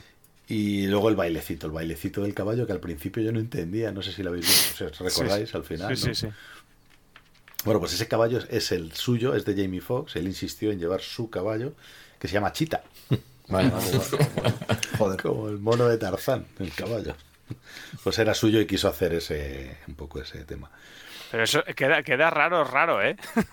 Sí, bueno, él- él se, se emperró en hacerlo y, y Tarantino le diría, "Ve, Aldo, soso, venga, Pero- ahí con el caballo. ahí". Hace, es domador, hace doma de caballo. O sea, porque Bueno, hace ahí- esta, esta gente tendrá ranchos y... No, no, ya no, me refiero al personaje de Django, ¿sabes? No, no digo a Jamie Foxx. Nah, digo... es una chulería. Es- Total, es igual total. que la- el tema de las gafas de sol. En esa época, la película transcurre en 1859. No se habían inventado las gafas de sol. Y él va con unas gafas Sí. redondas de sol flipantes. O sea, y esas son ya las licencias. Y con un traje hortera que encuentra Sí. por ahí de- al final.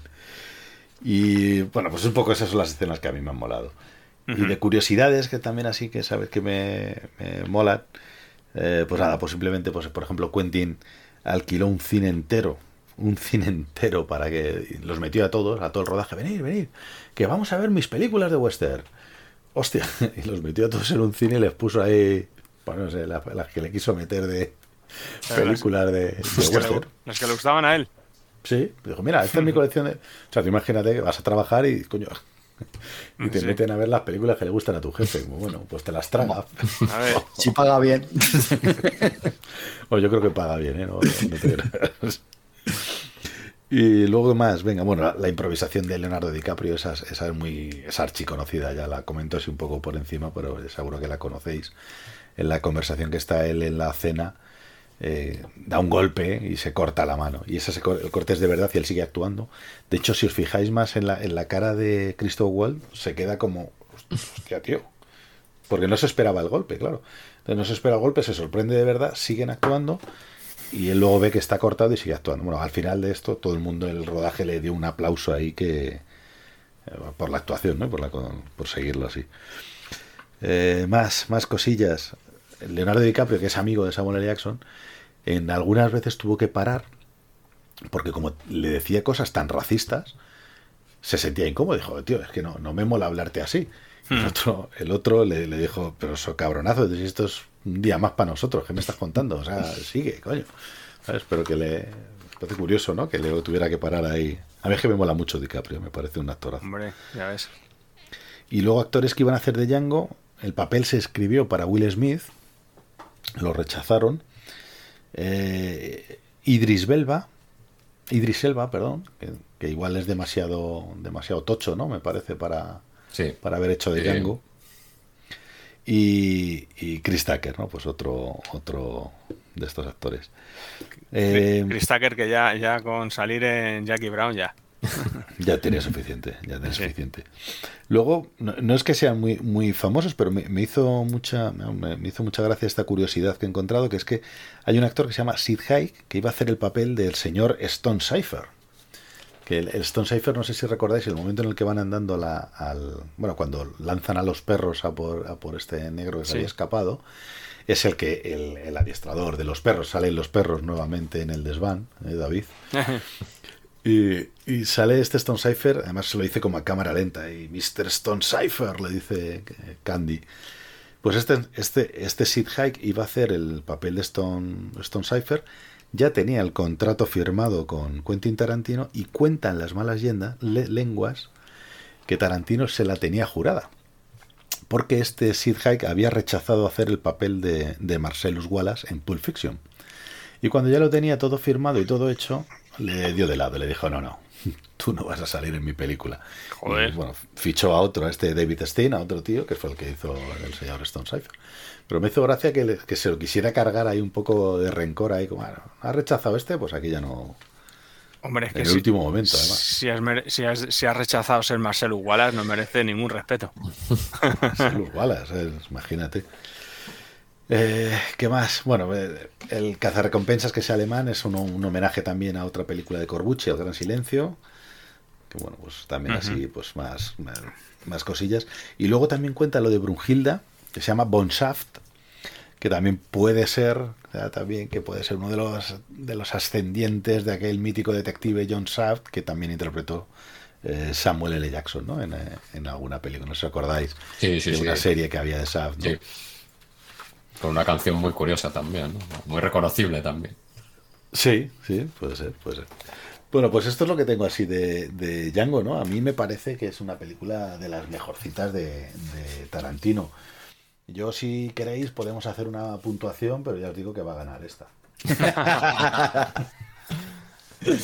Venga, em- empezar dándome puntuaciones. Bueno, no sé si queréis preguntar algo, si no, no, vale. Venga, Venga, mágico, cuéntame algo. Yo, Pulp Fiction 10, Kill Bill 9, Django 8. Django 8. Te vas abajo, ¿eh? ¿Eh? David. Yo vuelvo al 9. Bien. Amador. Yo me quedo con un 8 también. Alberto. Me vas a perdonar, pero yo para mí es un 7. La parte final a mí pff, no me gusta. No me Sí, gusta. Yo, yo creo que el, el- el final tiene, tiene, tiene momentos que están bien. O sea, el momento en el que le, le dice que le va, que parece que le va a cortar ahí los, Mm. los testículos, hostia, te quedas ahí, pero luego al final no, pero tiene partes que van y vienen, pero sí, sí que el final. eh, Hablabais de- de- del final de, bueno, a veces ot- otras películas y tal, pero joder, yo esta es, no sé, no sé, se me hace como, no sé, quizás es un poco ya un tema de sensibilidad, pero se me hace muy violento, no sé, me, se me, me parece que se le va un poco la, la- la cabeza en, ese- en ese Sí, aspecto, no sé. Bueno, le, le pega un tiro a la hermana de Candy que sale, sale volando. Sí. Sí. Sí, sí, Eh, no sé, yo pero- creo que, que yo creo que a la, a la mujer le, le tuvieron que pegar un, un- con el tirón de la cuerda le tuvieron que romper cier- varias vértebras. Es que yo, no sé, yo creo que es un tema muy arriesgado. Yo creo que ahí Tarantino, a ver, acierta, ¿no? Pero joder, es un tema muy arriesgado, ¿no? Y sobre todo en Estados Unidos, ¿no? Que es el, el tema ahí racista y tal. pues Es, es complicado, ¿eh? Es un tema, a mí se me hace una película. Yo creo que ahí el tío, vamos, fue valiente, ¿eh? Fue valiente al hacer una película así, por, ya, no solo por su estilo, sino por la manera, o sea, por el tema a tratar, ¿eh? Era un tema muy sensible, pero, pero yo creo que lo, lo resuelve, lo resuelve bien, ¿no? Y además sale victorioso al final. O sea, al final el esclavo se va con la chica y, y libre, ¿no? Eh, me falta la puntuación de Oscar. Dos apuntes antes de mi puntuación. Antes había dicho que era la nefrología, el estudio del cráneo es la frenología. Ah. Y luego también que próximamente saldrá publicado en, en nuestro blog, pues una explicación de el título de Django desencadenado relacionado pues con, con la mitología clásica. Así que aquellos que quieran pues tener esa curiosidad lo pueden leer en el blog. Mi puntuación, 7,15.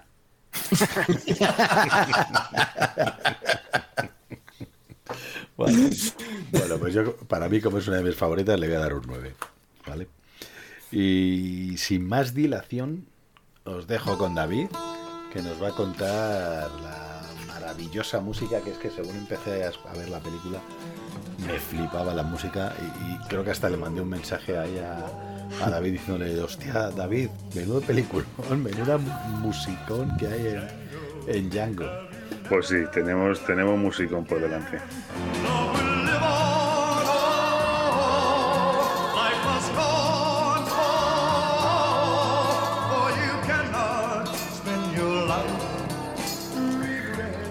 Bueno, pues eh, a ver, en la peli comienza con el tema de Django de Luis Bacalov para los títulos los de crédito, tema que es extraído de la banda sonora de la original Django, banda sonora que compuso también Bacalov, como, como decimos.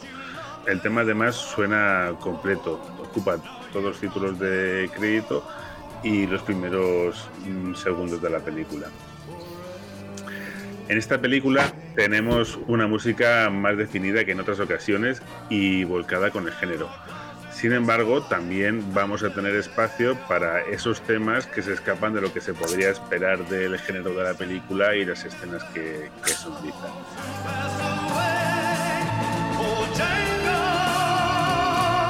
Tendremos clásicos del western a cargo de los grandes compositores Bacalov y Morricone, quien aporta por primera vez un tema original para Tarantino, Ancora Qui, compuesto por Morricone y escrito y, e interpretado por la cantautora italiana Elisa Toffoli, que pone su fantástica voz a este bello tema y que suena cuando, bueno, pues justamente cuando Django encuentra a Brunhilda en Candyland, mientras el servicio de la casa monta la mesa y cuando se presenta a Brunhilda a Schultz, finalizando el tema con el portazo en las narices que le da la herma- a la hermana de, de Camille. Que queda genial el portazo ese, por cierto. Te digo.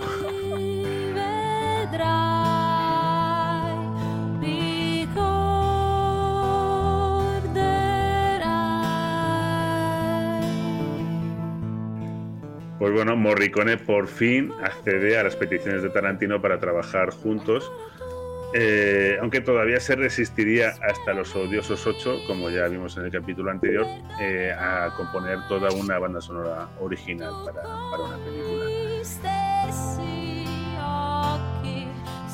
El repertorio de temas clásicos del western es exquisito. De Morricone vamos a escuchar, entre otros, de Breaking Moon, que es el conoci- conocidísimo tema de la película Dos mulas, dos, jolín, dos mulas y una mujer. Y una mujer. Que sonará cuando Django y Mr. Schultz inician su periplo.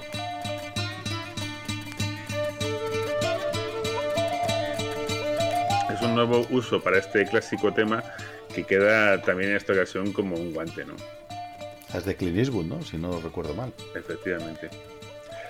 De la misma película se va, se va a utilizar también eh, Sister Sarah's Theme, que suena cuando sacan a Brujilda de la caja.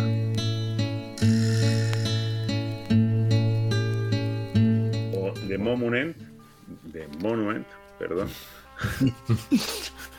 que escucharemos durante la despedida que le da Django al cuerpo de Schultz y el segundo reencuentro entre Django y Brunhilda.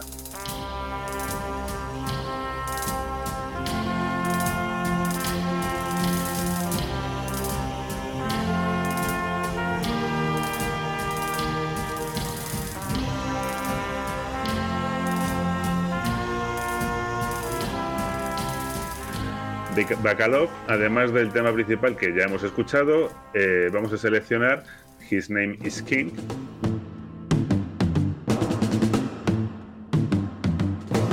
del tema de la película His Was King, que es el siguiente tema que escucharemos después de, de Breaking Moon. Y suena durante la siguiente transición del viaje de los protagonistas.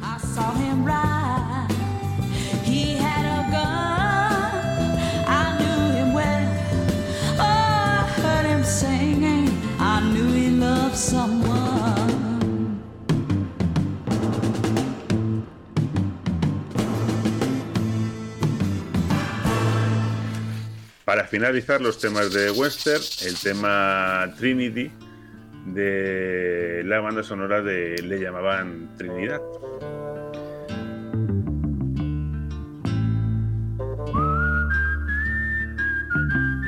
Que esa era, si no recuerdo mal, interpretada por Terence Hill, ¿no? Efectivamente.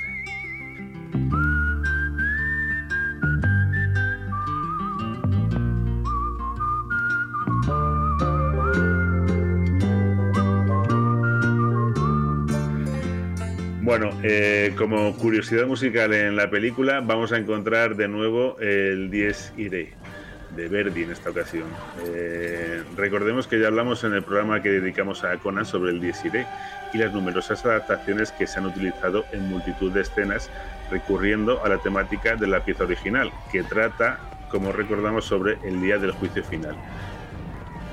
En esta ocasión, Tarantino lo usa para la cabalgata de los jinetes del Ku Klux Klan cuando van a atacar la, la carroza, ¿no? Qué potente cabalgata hicieron. Qué momentazo Sí, de la que es un momento paródico. Madre mía, qué bueno.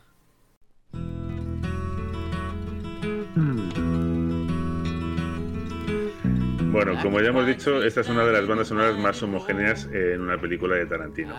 Entre los temas que se salen un poco de la norma, destacaremos, por ejemplo, eh, uno de los temas centrales de la banda sonora y de la película, que es eh, I Got Nine, de Jim Cross, que suena a continuación de que Schultz y Django estrechen lazos y Django se sienta por primera vez libre.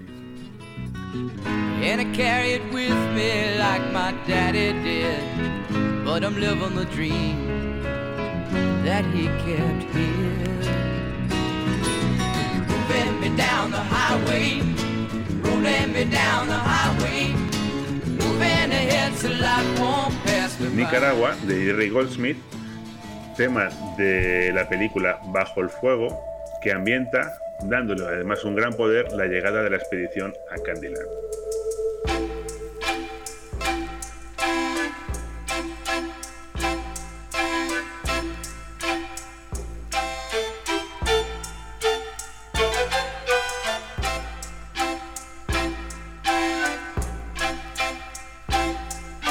Sureño de Brother Deck y su Too Old to Die Young, tema con el que da comienzo la venganza de Django. Round and round and round we go. Where it stops, nobody knows there.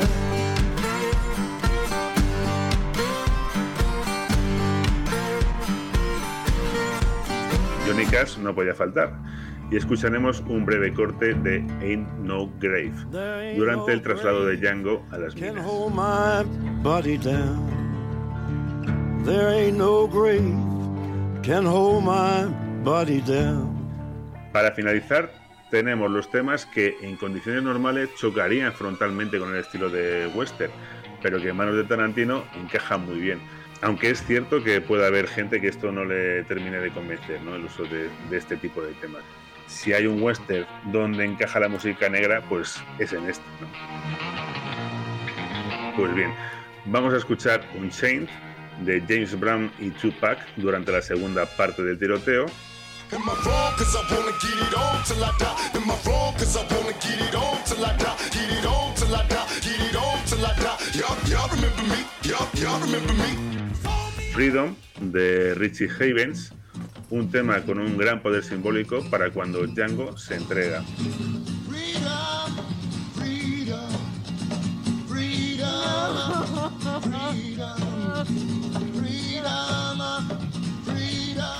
Who Did That to You de John Legend, cuya primera estrofa dice, ahora no tengo miedo de hacer la obra del Señor. Dices que la venganza es suya, pero hazlo primero. Voy a manejar mi negocio en nombre de la ley. Y que suena cuando Django se libera de los negreros y se prepara para regresar a Candyland.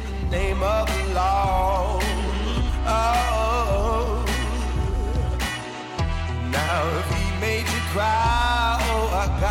Oh, dándole a la escena un ambiente totalmente vengativo.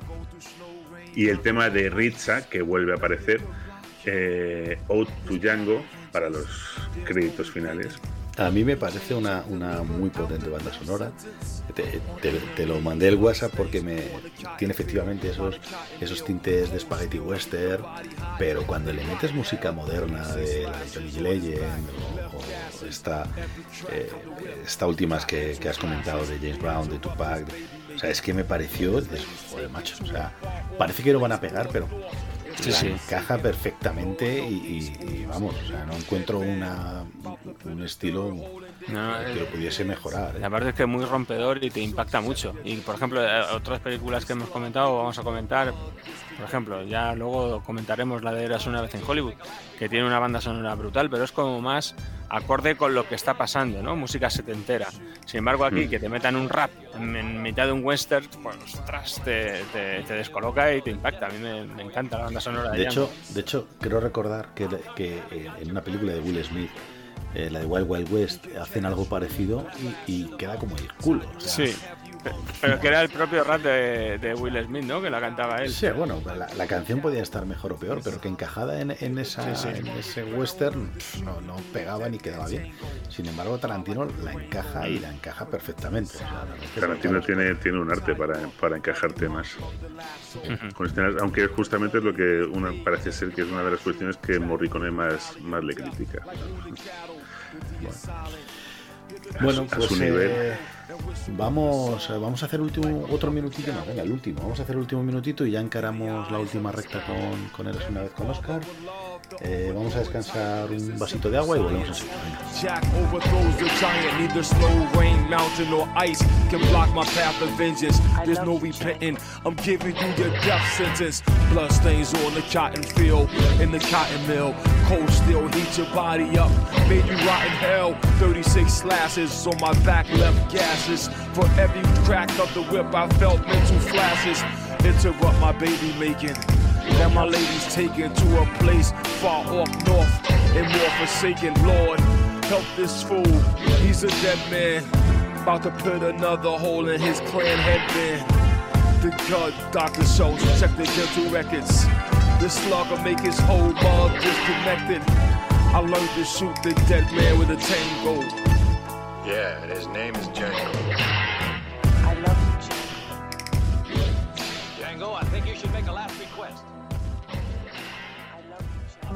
El desván de Coriander es un programa de entretenimiento y diversión. Sus opiniones son solo suyas y puede gustarte o no, pero siempre podrás contactar con ellos a través de Facebook, Twitter y el correo electrónico. El desván de Coriander arroba gmail.com. Suscríbete en iVoox para recibir las notificaciones de los nuevos programas.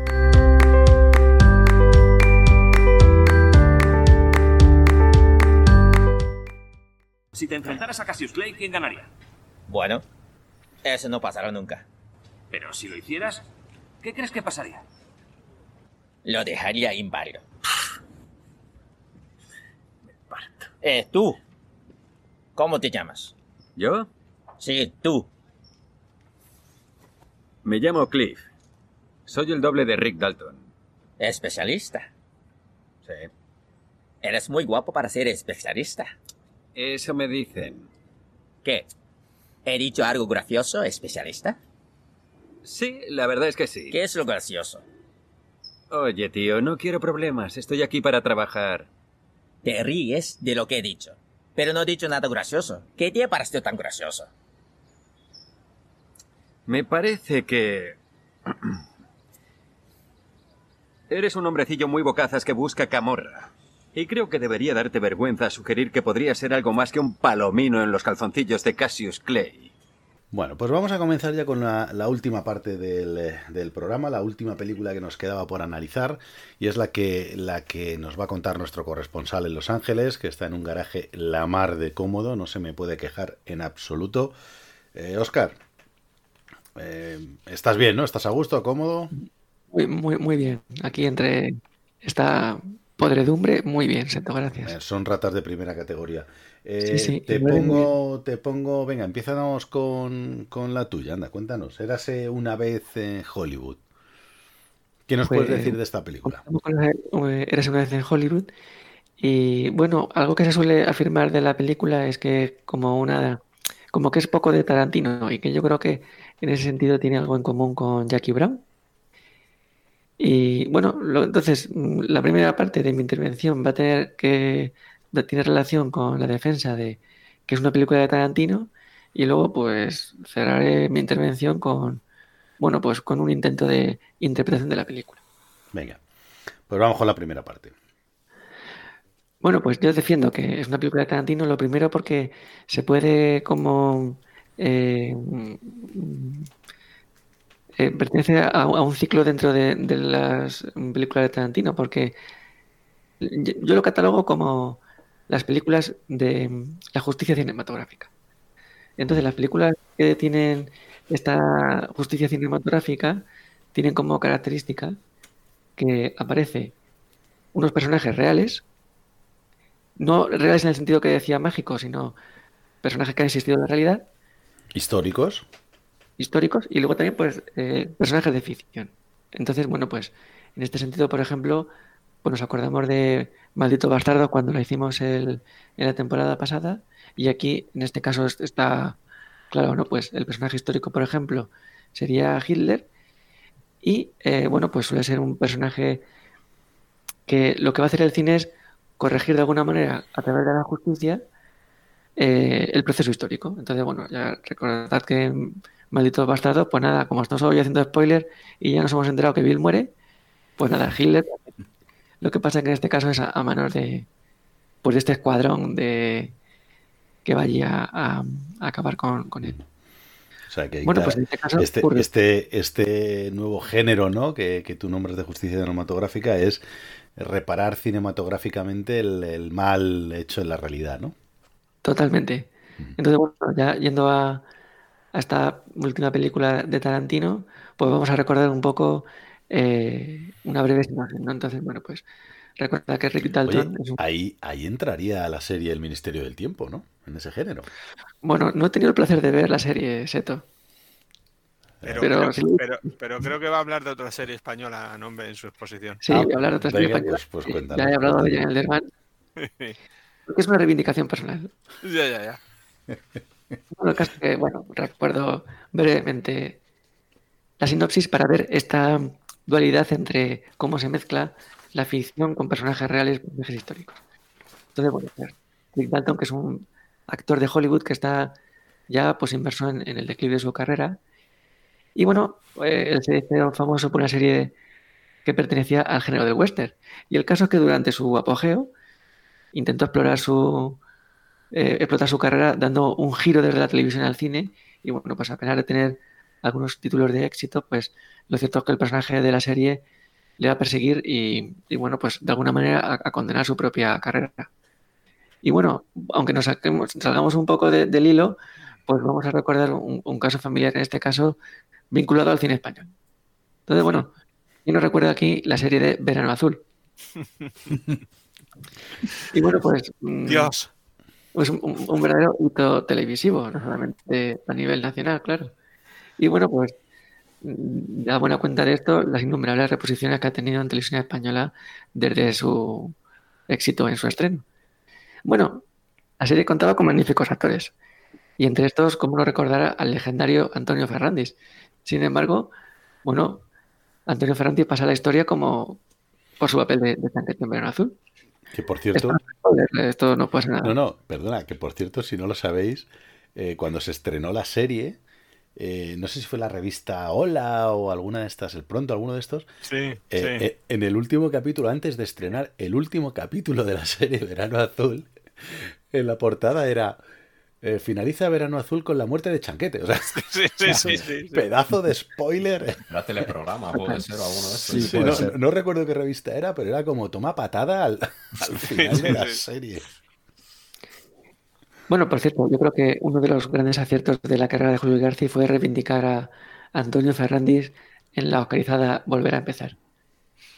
Y por cierto, como curiosidad, hay una película que el protagonista es Alfredo Danda, pues actor querido dentro del desván en la que participa Antonio Ferrandis. Bueno, hay más de una, por ejemplo, Venta de Alemania Pepe, o también hay una en la que la trama se desarrolla en los platos de Almería y que precisamente por el auge de las películas del Spaghetti Western. La película se llama Vente a ligar al oeste. Entonces, nada, aquí lo que dejo es una conexión entre Tarantino y Alfredo Landa.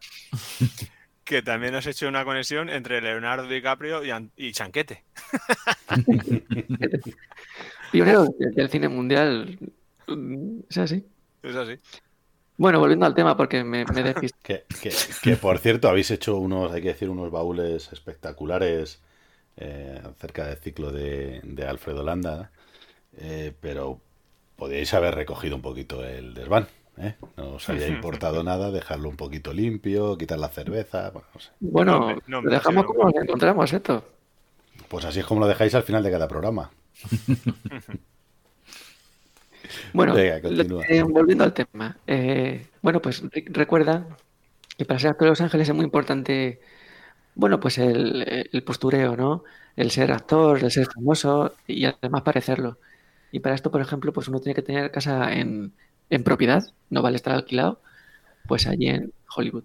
Y esto es crucial para la película porque es el punto de unión entre el, el ser de ficción, o el ser de ficción como puede ser Rick Dalton o su amigo Cliff, con sus nuevos vecinos, porque vienen a vivir a, al lado suyo, pues Sharon Tate y Roman Polanski. Sí, pero eh, Sharon Tate y Roman Polanski sí son personajes reales, pero Rick y Cliff no, ¿no? Claro, estos serían los personajes de ficción. Porque yo no he visto ninguna película de Sergio Corbucci. No creo, no sé si salen películas de estos dos personajes. Bueno, Dicen que Rick Dalton está basado en, en la parte buena de Steve McQueen, ¿no? Es decir, que cuando Steve McQueen hacía un serial también de- del oeste, y, y bueno, pues eh, sería su, digamos, alter ego, pero en fracasado, ¿no? Porque, bueno, evidentemente Steve McQueen se inició una carrera cinematográfica que, que le fue muy bien, mientras que, que a este Rick Dalton, pues, le fue, le fue un poco, bueno, como vemos en la película. además el, el guiño se ve claramente en la película cuando pues sale Steve McQueen como personaje y también Correcto, sí, pues cuando iba a protagonizar en la película, creo que era La Gran Evasión. Sí, sí, es verdad, Y- es verdad. Y bueno, pues como al final Steve McQueen y no, pues el, el fracasado, como dices, que al final fue Rick Dalton. Y bueno, pues eh, a ver, mm, al final mm, sus, sus vecinos sean Sharon Tate y, y Roman Polanski, pues determina la película, porque bueno, pues todo espectador y sobre todo en Estados Unidos, pues es conocedor de la tragedia de, de Sharon Tate y bueno, pues de la de cómo además surge este personaje diabólico que luego comentaré, que es Charles Manson. Es que ese final dulce es determinante, además, también, ¿no? ¿Cómo, perdona? Que el final dulce, cuando Rick Dalton eh, entra en la casa de, de- de Roman Polanski, se encuentra con Sharon Tate, además que se dan ese abrazo, ¿no? También que es, es llamativo al final de la película. Sí, es como esto, creo que es determinante también, ¿no? final Marca, corrige pues algo que la historia condenó. claro. Es un poco pues la idea de eh, Rick que además se ve, se ve como por debajo, ¿no? De, de Sharon y Roman, Roman Polanski, ¿no? Que cuando, cuando dice, mira, soy vecino de, de Roman Polanski. Sí, sí. E incluso luego al final se ve como que le conocen y resulta un actor conocido. Claro. Y bueno, pues esta era un poco la, la primera idea, el defender que es una película, un tema que ya ha tratado, pues eso, de corregir de alguna manera la, la historia. Que por cierto, en Malditos Bastardos, también cuando comienza dice, érase una vez en Francia, o sea que lo trata ya como si fuese una especie de, de cuento en ambos casos. Que igual comenzó Robert Rodríguez con Érase una vez en México, ¿no? Como antes habéis Seguro que los dos. Estas cosas se, se hablan. Se habla. Bueno, ya, Eh, ya se empezó su día con Érase una vez en América, ¿no? Érase una vez en el oeste. Eres una vez el cuerpo humano. Qué grandísima, qué grandísima serie, macho. Eh, Da, para otro programa. Y bueno, pues eh, ahora lo, que quería comentar es como algunas de las características que son propias y recurrentes dentro del cine Tarantino, pues podemos encontrar en, en Érase una vez en Hollywood. Por ejemplo, la música. Bueno, pues ahora luego no lo comentará David, pero la, la importancia de la música es, es llamativa dentro de la película. Y yo, bueno, de manera intuitiva, creo que aquí ya Tarantino alcanza como unas cotas de, de virtuosismo en, en este recurso. Me refiero, por ejemplo, a la creo, sí. Pues uno de los mayores placeres visuales de la película son esas escenas de coche con la música, el ruido del motor. Es una película además que tenemos 31 temas, creo que en la banda sonora que se editó, y otros 30 temas más que están acreditados, pero que no se editaron luego en, el, en la banda sonora. O sea que es una, una barbaridad. Fíjate, que re- recuerdo que, allá, allá por el primer programa del Desván que hablé, hablamos eh, eh, Mágico y yo, comentábamos que una banda sonora de más de 21 22 temas ya era, era larga, ¿no? Habla- comentábamos de la, eh, de la de Bohemian Rhapsody, que no había, se habían podido meter muchas canciones de... O sea, la- toda la, la totalidad de las canciones de Queen, por supuesto. Pero decíamos eso, ¿no? Que más de 20 ya era, ya era muy, muy larga, ¿no? Y fíjate, aquí hablas de treinta y tantas canciones, ¿no? Y otras 30 y tantas más En reserva. que se escuchan, pero que no están editadas. Pues más de 60. Pues eh, Bueno, tres bandas de las sonoras. en es lo que yo denomino la presencia del personaje marginal. Entonces, eh, en este caso sería el personaje de Clip, el amigo de Rick Dalton, que bueno, es amigo y también pues que era su doble especialista, eh, sobre todo, bueno, en el momento de auge de la carrera de, de, de Rick Dalton. Entonces, bueno, pues la historia de Cliff parece un poco truculenta porque, bueno, pues insinúa que hay dentro de la rumorología y de los platos que, bueno, que directamente eh, Cliff mató a su mujer, pero que pudo eh, salvarse de la, de la cárcel. De la cárcel, ¿no? Entonces, bueno, pues es un, es un, un personaje de, de esta característica, ¿no? Como, como algo eh, marginal. Pues yo que sé, mm, aparte de esto, eh, de que mató a su mujer, pues él también llega a decir en una conversación que, bueno, pues que ha sido capaz de sortear la vida eh, durante su vida la cárcel y que lo va a seguir haciendo. Entonces, esto como es un perfil recurrente, por ejemplo, yo que sé, Beatriz Kido, eh, pues es una asesina. Sin embargo, en ella hay como una moralidad que está por encima de otros asesinos de, la propia Kill Bill.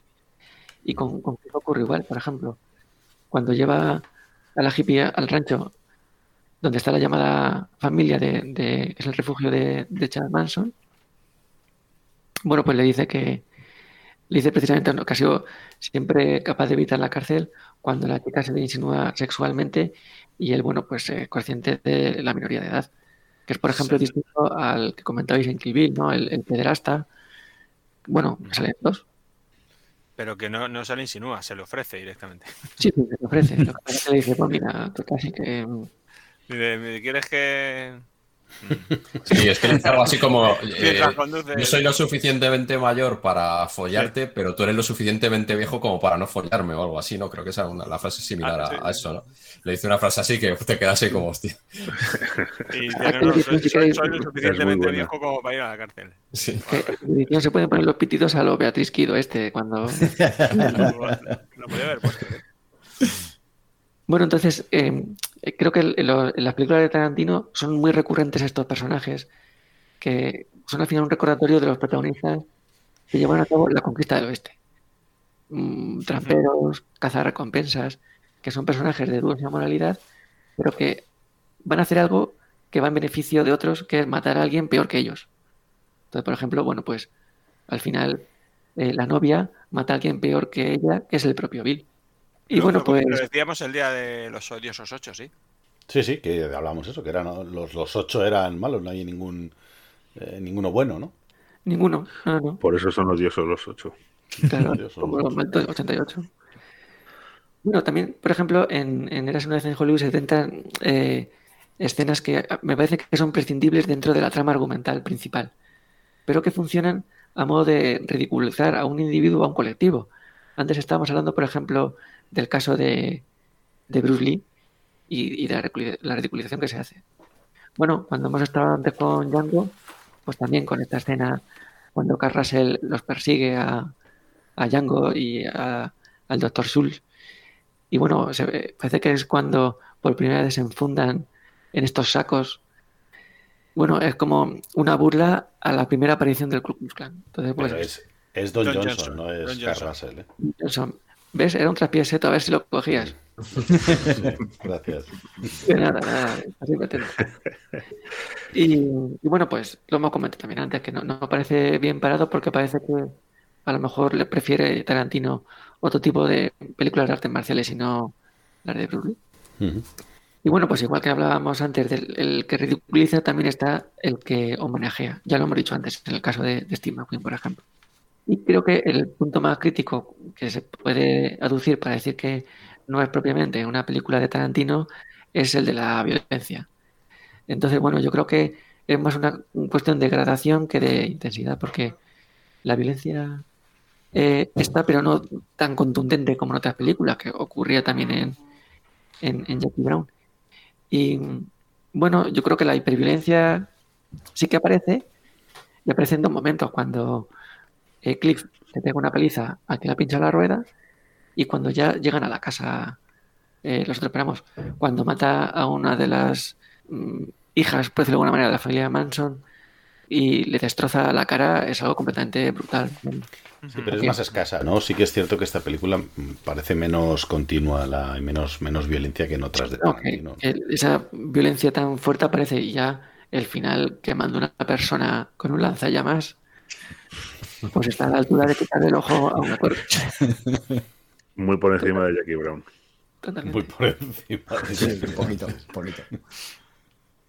No, Muy pues por, por ir terminando, yo creo que una clave de la lectura de la película está en, en el diálogo final entre Tex y Cliff, cuando le dice Tex que es alguien así como el diablo, ¿no? Entonces, bueno, como que Tarantino tiene la deferencia de no mostrar a, a Charles Manson y de no participar en lo que él al final quiso y consiguió, que es hacerse famoso a través de todas las aberraciones que cometió. Entonces, de alguna manera, eh, actúa como el diablo y el diablo es Charles Manson. Y curiosamente, Charles Manson, luego en el entrecejo, se, se tatúa ahí una esvástica. Entonces, que ahí hay una conexión con, con malditos bastardos. Entonces es precisamente eso que lo que hacen es matar a que es peor para el resto. Que es un poco, yo creo que una de las claves de- del cine de Tarantino y por eso está tan vinculado con el género del oeste, porque son personajes de, dudosa ética dudosa moral, pero que acaban con gente peor que ellos. Entonces, el que es verdaderamente malo, por ejemplo, a ver, al final, en el caso del asesinato de Sharon Tate, es que a una mujer embarazada de ocho meses y medio la asestaron 18 puñaladas, cogieron su sangre, escribieron lemas y bueno, pues no debió ser muy diferente lo que se encontró eh, en el, en el hecho real a lo que se encuentra, por ejemplo, en Kill Bill cuando van a la, a la ermita con la masacre que han hecho ahí en, en la boda. Pero sin embargo, bueno, que ahí equipa- equipararía, por ejemplo, a Bill con Charles Manson, ¿no? Que es matar al verdadero demonio diablo, aunque uno también sea malvado. Como puede ser, bueno, pues, yo que sé, Django no es ningún inocente, como, como hemos visto antes. Y bueno, pues mata a más de uno, la verdad. Así que yo un poco una de las claves de, del cine de Tarantino. Muy bien, no sé si queréis hacer alguna mm, pequeña conclusión, ¿os parece? Vamos a hacer, eh, pero esta vez sin puntuaciones raras, ¿vale? No me. Darme puntuaciones normales, anda. Venga. Eh, Mágico, cuéntame, dale una puntuación a Erase una vez. Pues yo le doy un 7,5 a Jackie Brown antes al principio, yo creo que a este le voy a dar un, o- un 8. Me gusta mucho. Me gusta mucho, lo que pasa es que me parece una película buena a partir de las actuaciones que tiene. Eh, a mí el final me, me dejó un poco... Bueno, esperaba otra cosa, yo qué sé. Y bueno, me gusta mucho porque es un disfrute ver actuar a todos, pero se me, me falta un poquito. Así que le doy un 8. Venga, David. Yo le doy un 9. Un 9. Pero no vale solamente un 9 por la música. Ah, no, no. Pero es que la música también ayuda mucho. Venga. Amador, cuéntame, ¿tú cuánto le das? Yo le doy un ocho y medio. Estoy de acuerdo con Mágico que las actuaciones son muy buenas. Me gusta mucho Leonardo DiCaprio en esta película, ¿eh? Me, me parece que hace una gran actuación. Y bueno, quizás a mí lo que me, me deja un poco más frío es el final. Se le va la olla ya completamente y después de haber estado dos horas y pico muy contenido, ese final es como, venga, vamos aquí ya. que viva la fiesta. Alberto, cuéntame, ¿tú cuánto le das? Yo le voy a quedar, me voy a quedar con el 8 también. Eh, a ver, yo creo que yo voy a destacar también la actuación de, de Brad Pitt. Me parece, no sé, que, el- que tiene ahí un, un personaje que no es fácil porque es un secundario, un segundón, digamos, dentro de, de la vida de Rick Dalton, pero, pero joder, lo hace muy bien. Y el momento final en el que está colocado y entran la- los hijos de, de Charles Manson, ostras, es, es bastante potente. Y decir que también tiene otra referencia a Malditos Bastardos en la película esta de los valientes de Makovsky o algo así, no sé, no, no sé muy bien cómo se llama, en la que aparece con el lanzallamas y empieza a quemar a todos los nazis, ¿no? Un poco a ese final de, de Malditos Bastardos, ¿no? Ah, yo creo que es una película muy disfrutable si te gustan los interiores del cine, ¿no? Me refiero, lo que hay detrás, ¿no? no eso, eso que no vemos, ¿no? Cuando vemos una película. Como, bueno, pues no sé, la niña está tan súper dotada, ¿no? Que de repente le empieza a explicar a Rick Dalton, ¿no? Qué es lo que hace, qué método sigue. Eh, cuando le dice, ah, no me importa que me hayas tirado. No sé, tiene momentos, eh, a mí me gusta mucho eso, en, en el sentido de, de ver las interioridades del cine, que yo creo que Tarantino también lo tiene que conocer bastante bien.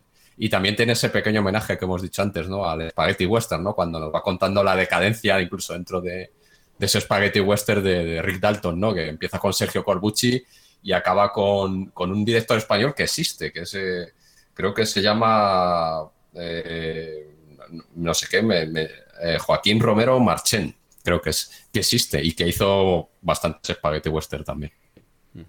Dejadme comentar una conexión que también me gustó mucho a mí de, con Malditos Bastardos, ahora que lo has dicho Alberto, me ha, me ha venido a la cabeza, que es cuando aparece uno de los carteles de las películas que hace Rick Dalton, que el director es Antonio Margheretti, que realmente también existió como, como director de, de cine de western, que no sé si recordáis en Malditos Bastardos cuando están Eli Roth y su pareja, ah, que son cineastas italianos, cuando se están entrevistando con, con, Sí, Ay, con el- nombre. Sí, con el alemán. Landa. Y con el Landa dice. ¿y cómo- ¿Y cómo se llama? Dice Antonio Margheretti. y luego me chocó cuando lo vi. Dije, fíjate otra vez, otra conexión. Bueno, pues yo, yo le voy a dar rápidamente para que no me echéis a los perros, le voy a dar un 7, ¿vale? Voy a dar la nota más baja. A mí me parece una película tirando a más eh, floja, ¿eh? A mí no me, no me acabo de convencer. Me, me gusta un poco cómo la va llevando, pero se me acaba haciendo muy larga y muy lenta.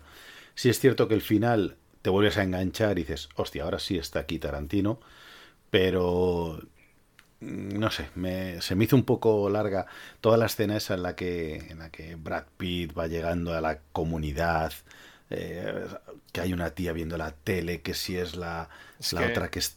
Pues Pero yo creo que esa es la típica escena de tensión, ¿no? A mí me da la sensación de que es Sí, la, pero- pone pero ahí la para mí- tensión, ¿no? Parece que va a pasar algo y eh, cuando llega ahí a la casa y efectivamente y no pasa nada. Solo lo No único pasa que hace nada, es que le revienta esto me- al hippie me pinchado la moló mucho.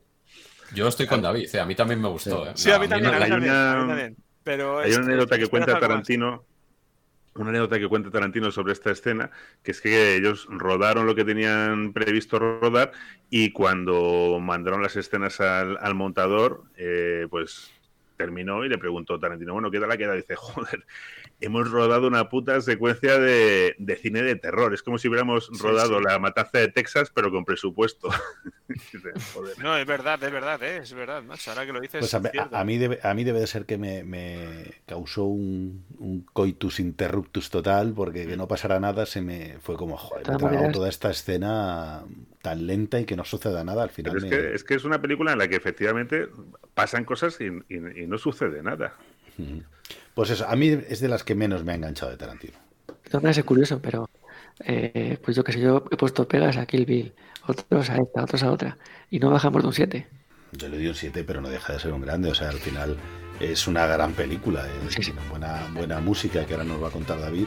Pero dentro del universo Tarantino, para mí no es de las mejores. Yo como David le pongo un 9, eh, es la que más me gusta. No, te- no tenía ni apuntado qué queremos a más? preguntarte la nota. Pasaba de ti totalmente.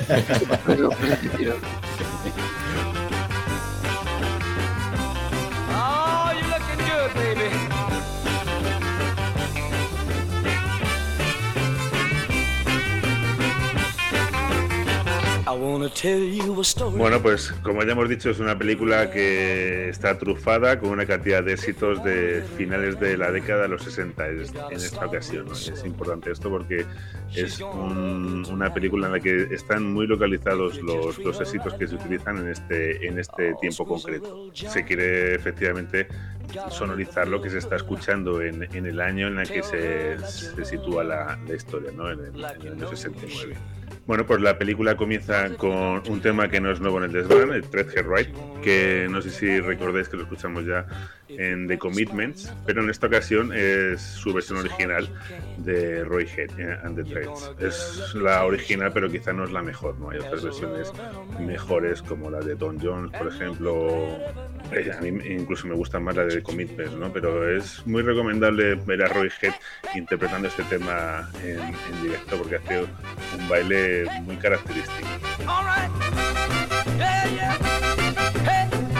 Bueno, eh, Joe Cocker y The Letter suenan cuando Cliff conduce hacia casa tras dejar a Rick en la suya y a continuación Rambling Gambling Man, el éxito de Bob Seger como introducción al personaje de Brad Pitt. Y además, pues bueno, como ya hemos hablado anteriormente, eh, es un tema bastante apropiado ¿no? para la presentación del personaje de, de Cliff, en, bueno, por la letra de la canción e incluso por el, por el título. Esta escena, pues como ya hemos ya ha comentado antes Oscar, las escenas de, conducción de esta película son, son ex- exquisitas. El recorrido que hace además por Los Ángeles es buenísimo.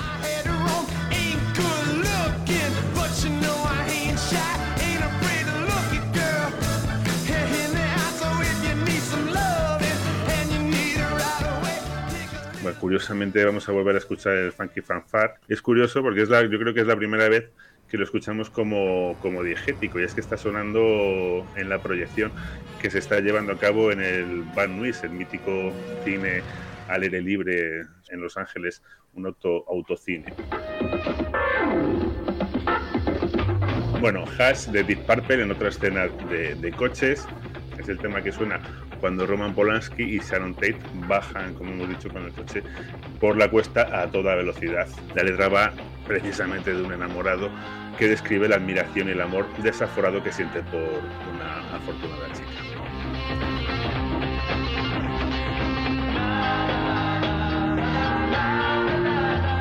Una curiosidad es que Deep Purple interpretó este tema en el programa de Hugh Hefner, Playboy After Dark, programa que se emitía desde la misma mansión Playboy a la que se dirigen Polanski y Tate en la película. Y en la que, por cierto, aparecen caracterizadas las integrantes femeninas de Mamas and the Papas que están esperando a Shannon en la mansión y que entran en la misma al ritmo de Son of a Loving Man de Buchanan Brothers.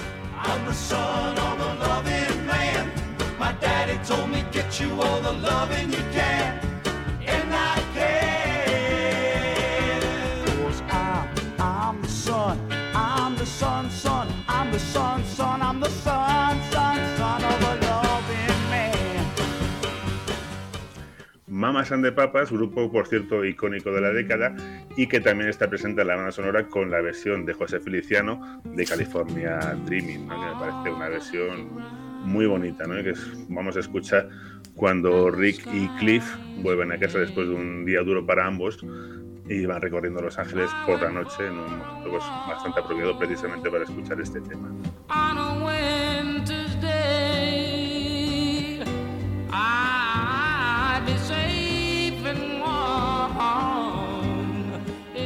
Pero también con el riff de guitarra con el que comienza el tráiler de la película que pertenece al tema Straight Shooter de los Mamas Antipapas, como ya hemos dicho. Que está ahí por algo más de. porque. que de puta madre. Y es que al parecer en el escenario del crimen se encontró una partitura del mismo tema en el piano de la casa de, de Polanski. Bueno, otro. Otro de esos guiños, guiños macabros, ¿no? De, de Tarantino. Sí. Otro elemento de- importante de esta banda sonora son los numerosos cortes radiofónicos en los que escucharemos la voz del presentador, de la que se consideraba en su época la radio más cool del país, en el año 69, la KHJ. Escucharemos sobre todo en la radio del coche de Cliff al presentador de radio, dando pasos a, a varios temas de los que en ocasiones escucharemos muy pocos segundos. Y también algunos anuncios en la época, de la época que precisamente están también en la banda, recogidos en la banda sonora. Bueno, eh, durante la corta aparición de Charles Manson, no sé si recordáis cuando aparece con la furgoneta en, en la rotonda de, de- de la casa, pues va a sonar el tema Hungry, que es un tema que se ha puesto Shannon Tate en la, en la radio, y la letra pues también es muy sugerente y dice mucho de lo que está ocurriendo en la escena.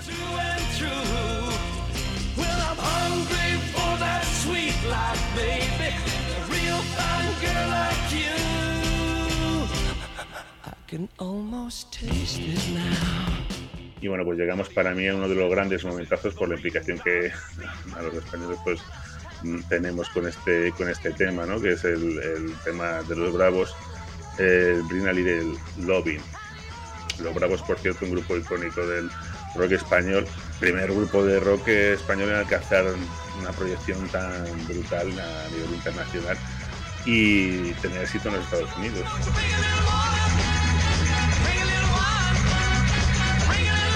un grupo mallorquín que por cierto pues bueno por no extenderme mucho más recomiendo que busquéis su historia en internet porque también es propia de un guion de, mismo Tarantino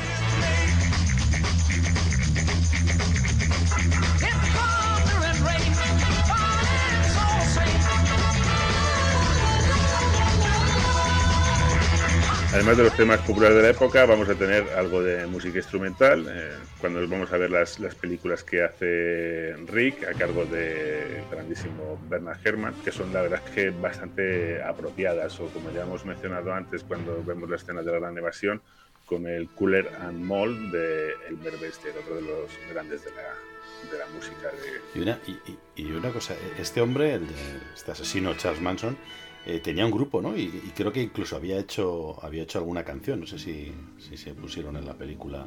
Sí, sí, sí, sí. Este, bueno, se, se escucha tararear a los integrantes de la familia el temita este que, bueno, que si lo escucháis también en, en YouTube, su título es I'll Never Say Never to Always. Es muy inquietante, la verdad. Pero era, era un músico frustrado porque el antiguo propietario de la casa de Sharon Tate y de Polanski era un productor musical que rechazó el disco de Charles Manson y por eso acuden a la casa. Como mola el momento que aparece Charles Manson en la peli, ¿eh? La verdad es que es una peli que te está todo el rato amagando, amagando, amagando, ¿verdad? Y por eso, eso, que al final esperas como una explosión, no sé, yo esperaba otro final. Pero bueno, perdona, David, que te he cortado ahí. Nada, nada. Rápidamente vamos a ir concluyendo, recordando que hay un temazo brutal de Neil Diamond. También eh, que suena en otra escena de conducción de Cliff, que es el Brother Love's Traveling Salvation Show. Es una, una- una cosa bárbara. There ain't no trees and that gospel group telling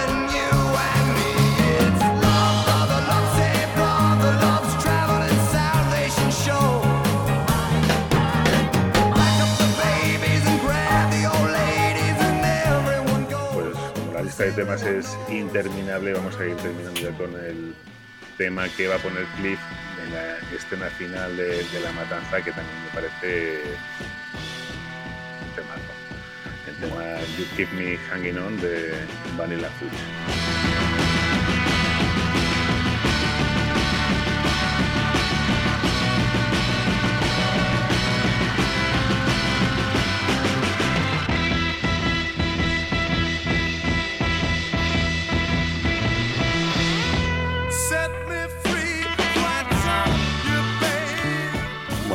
Este tema de matanza yo creo que podemos, eh, podemos dar por, por matado este programa, ¿no? Y darlo ya por terminado. Eh, no sé si habrá alguna matanza más eh, en el programa. Yo pensaba que iba a ser a nosotros.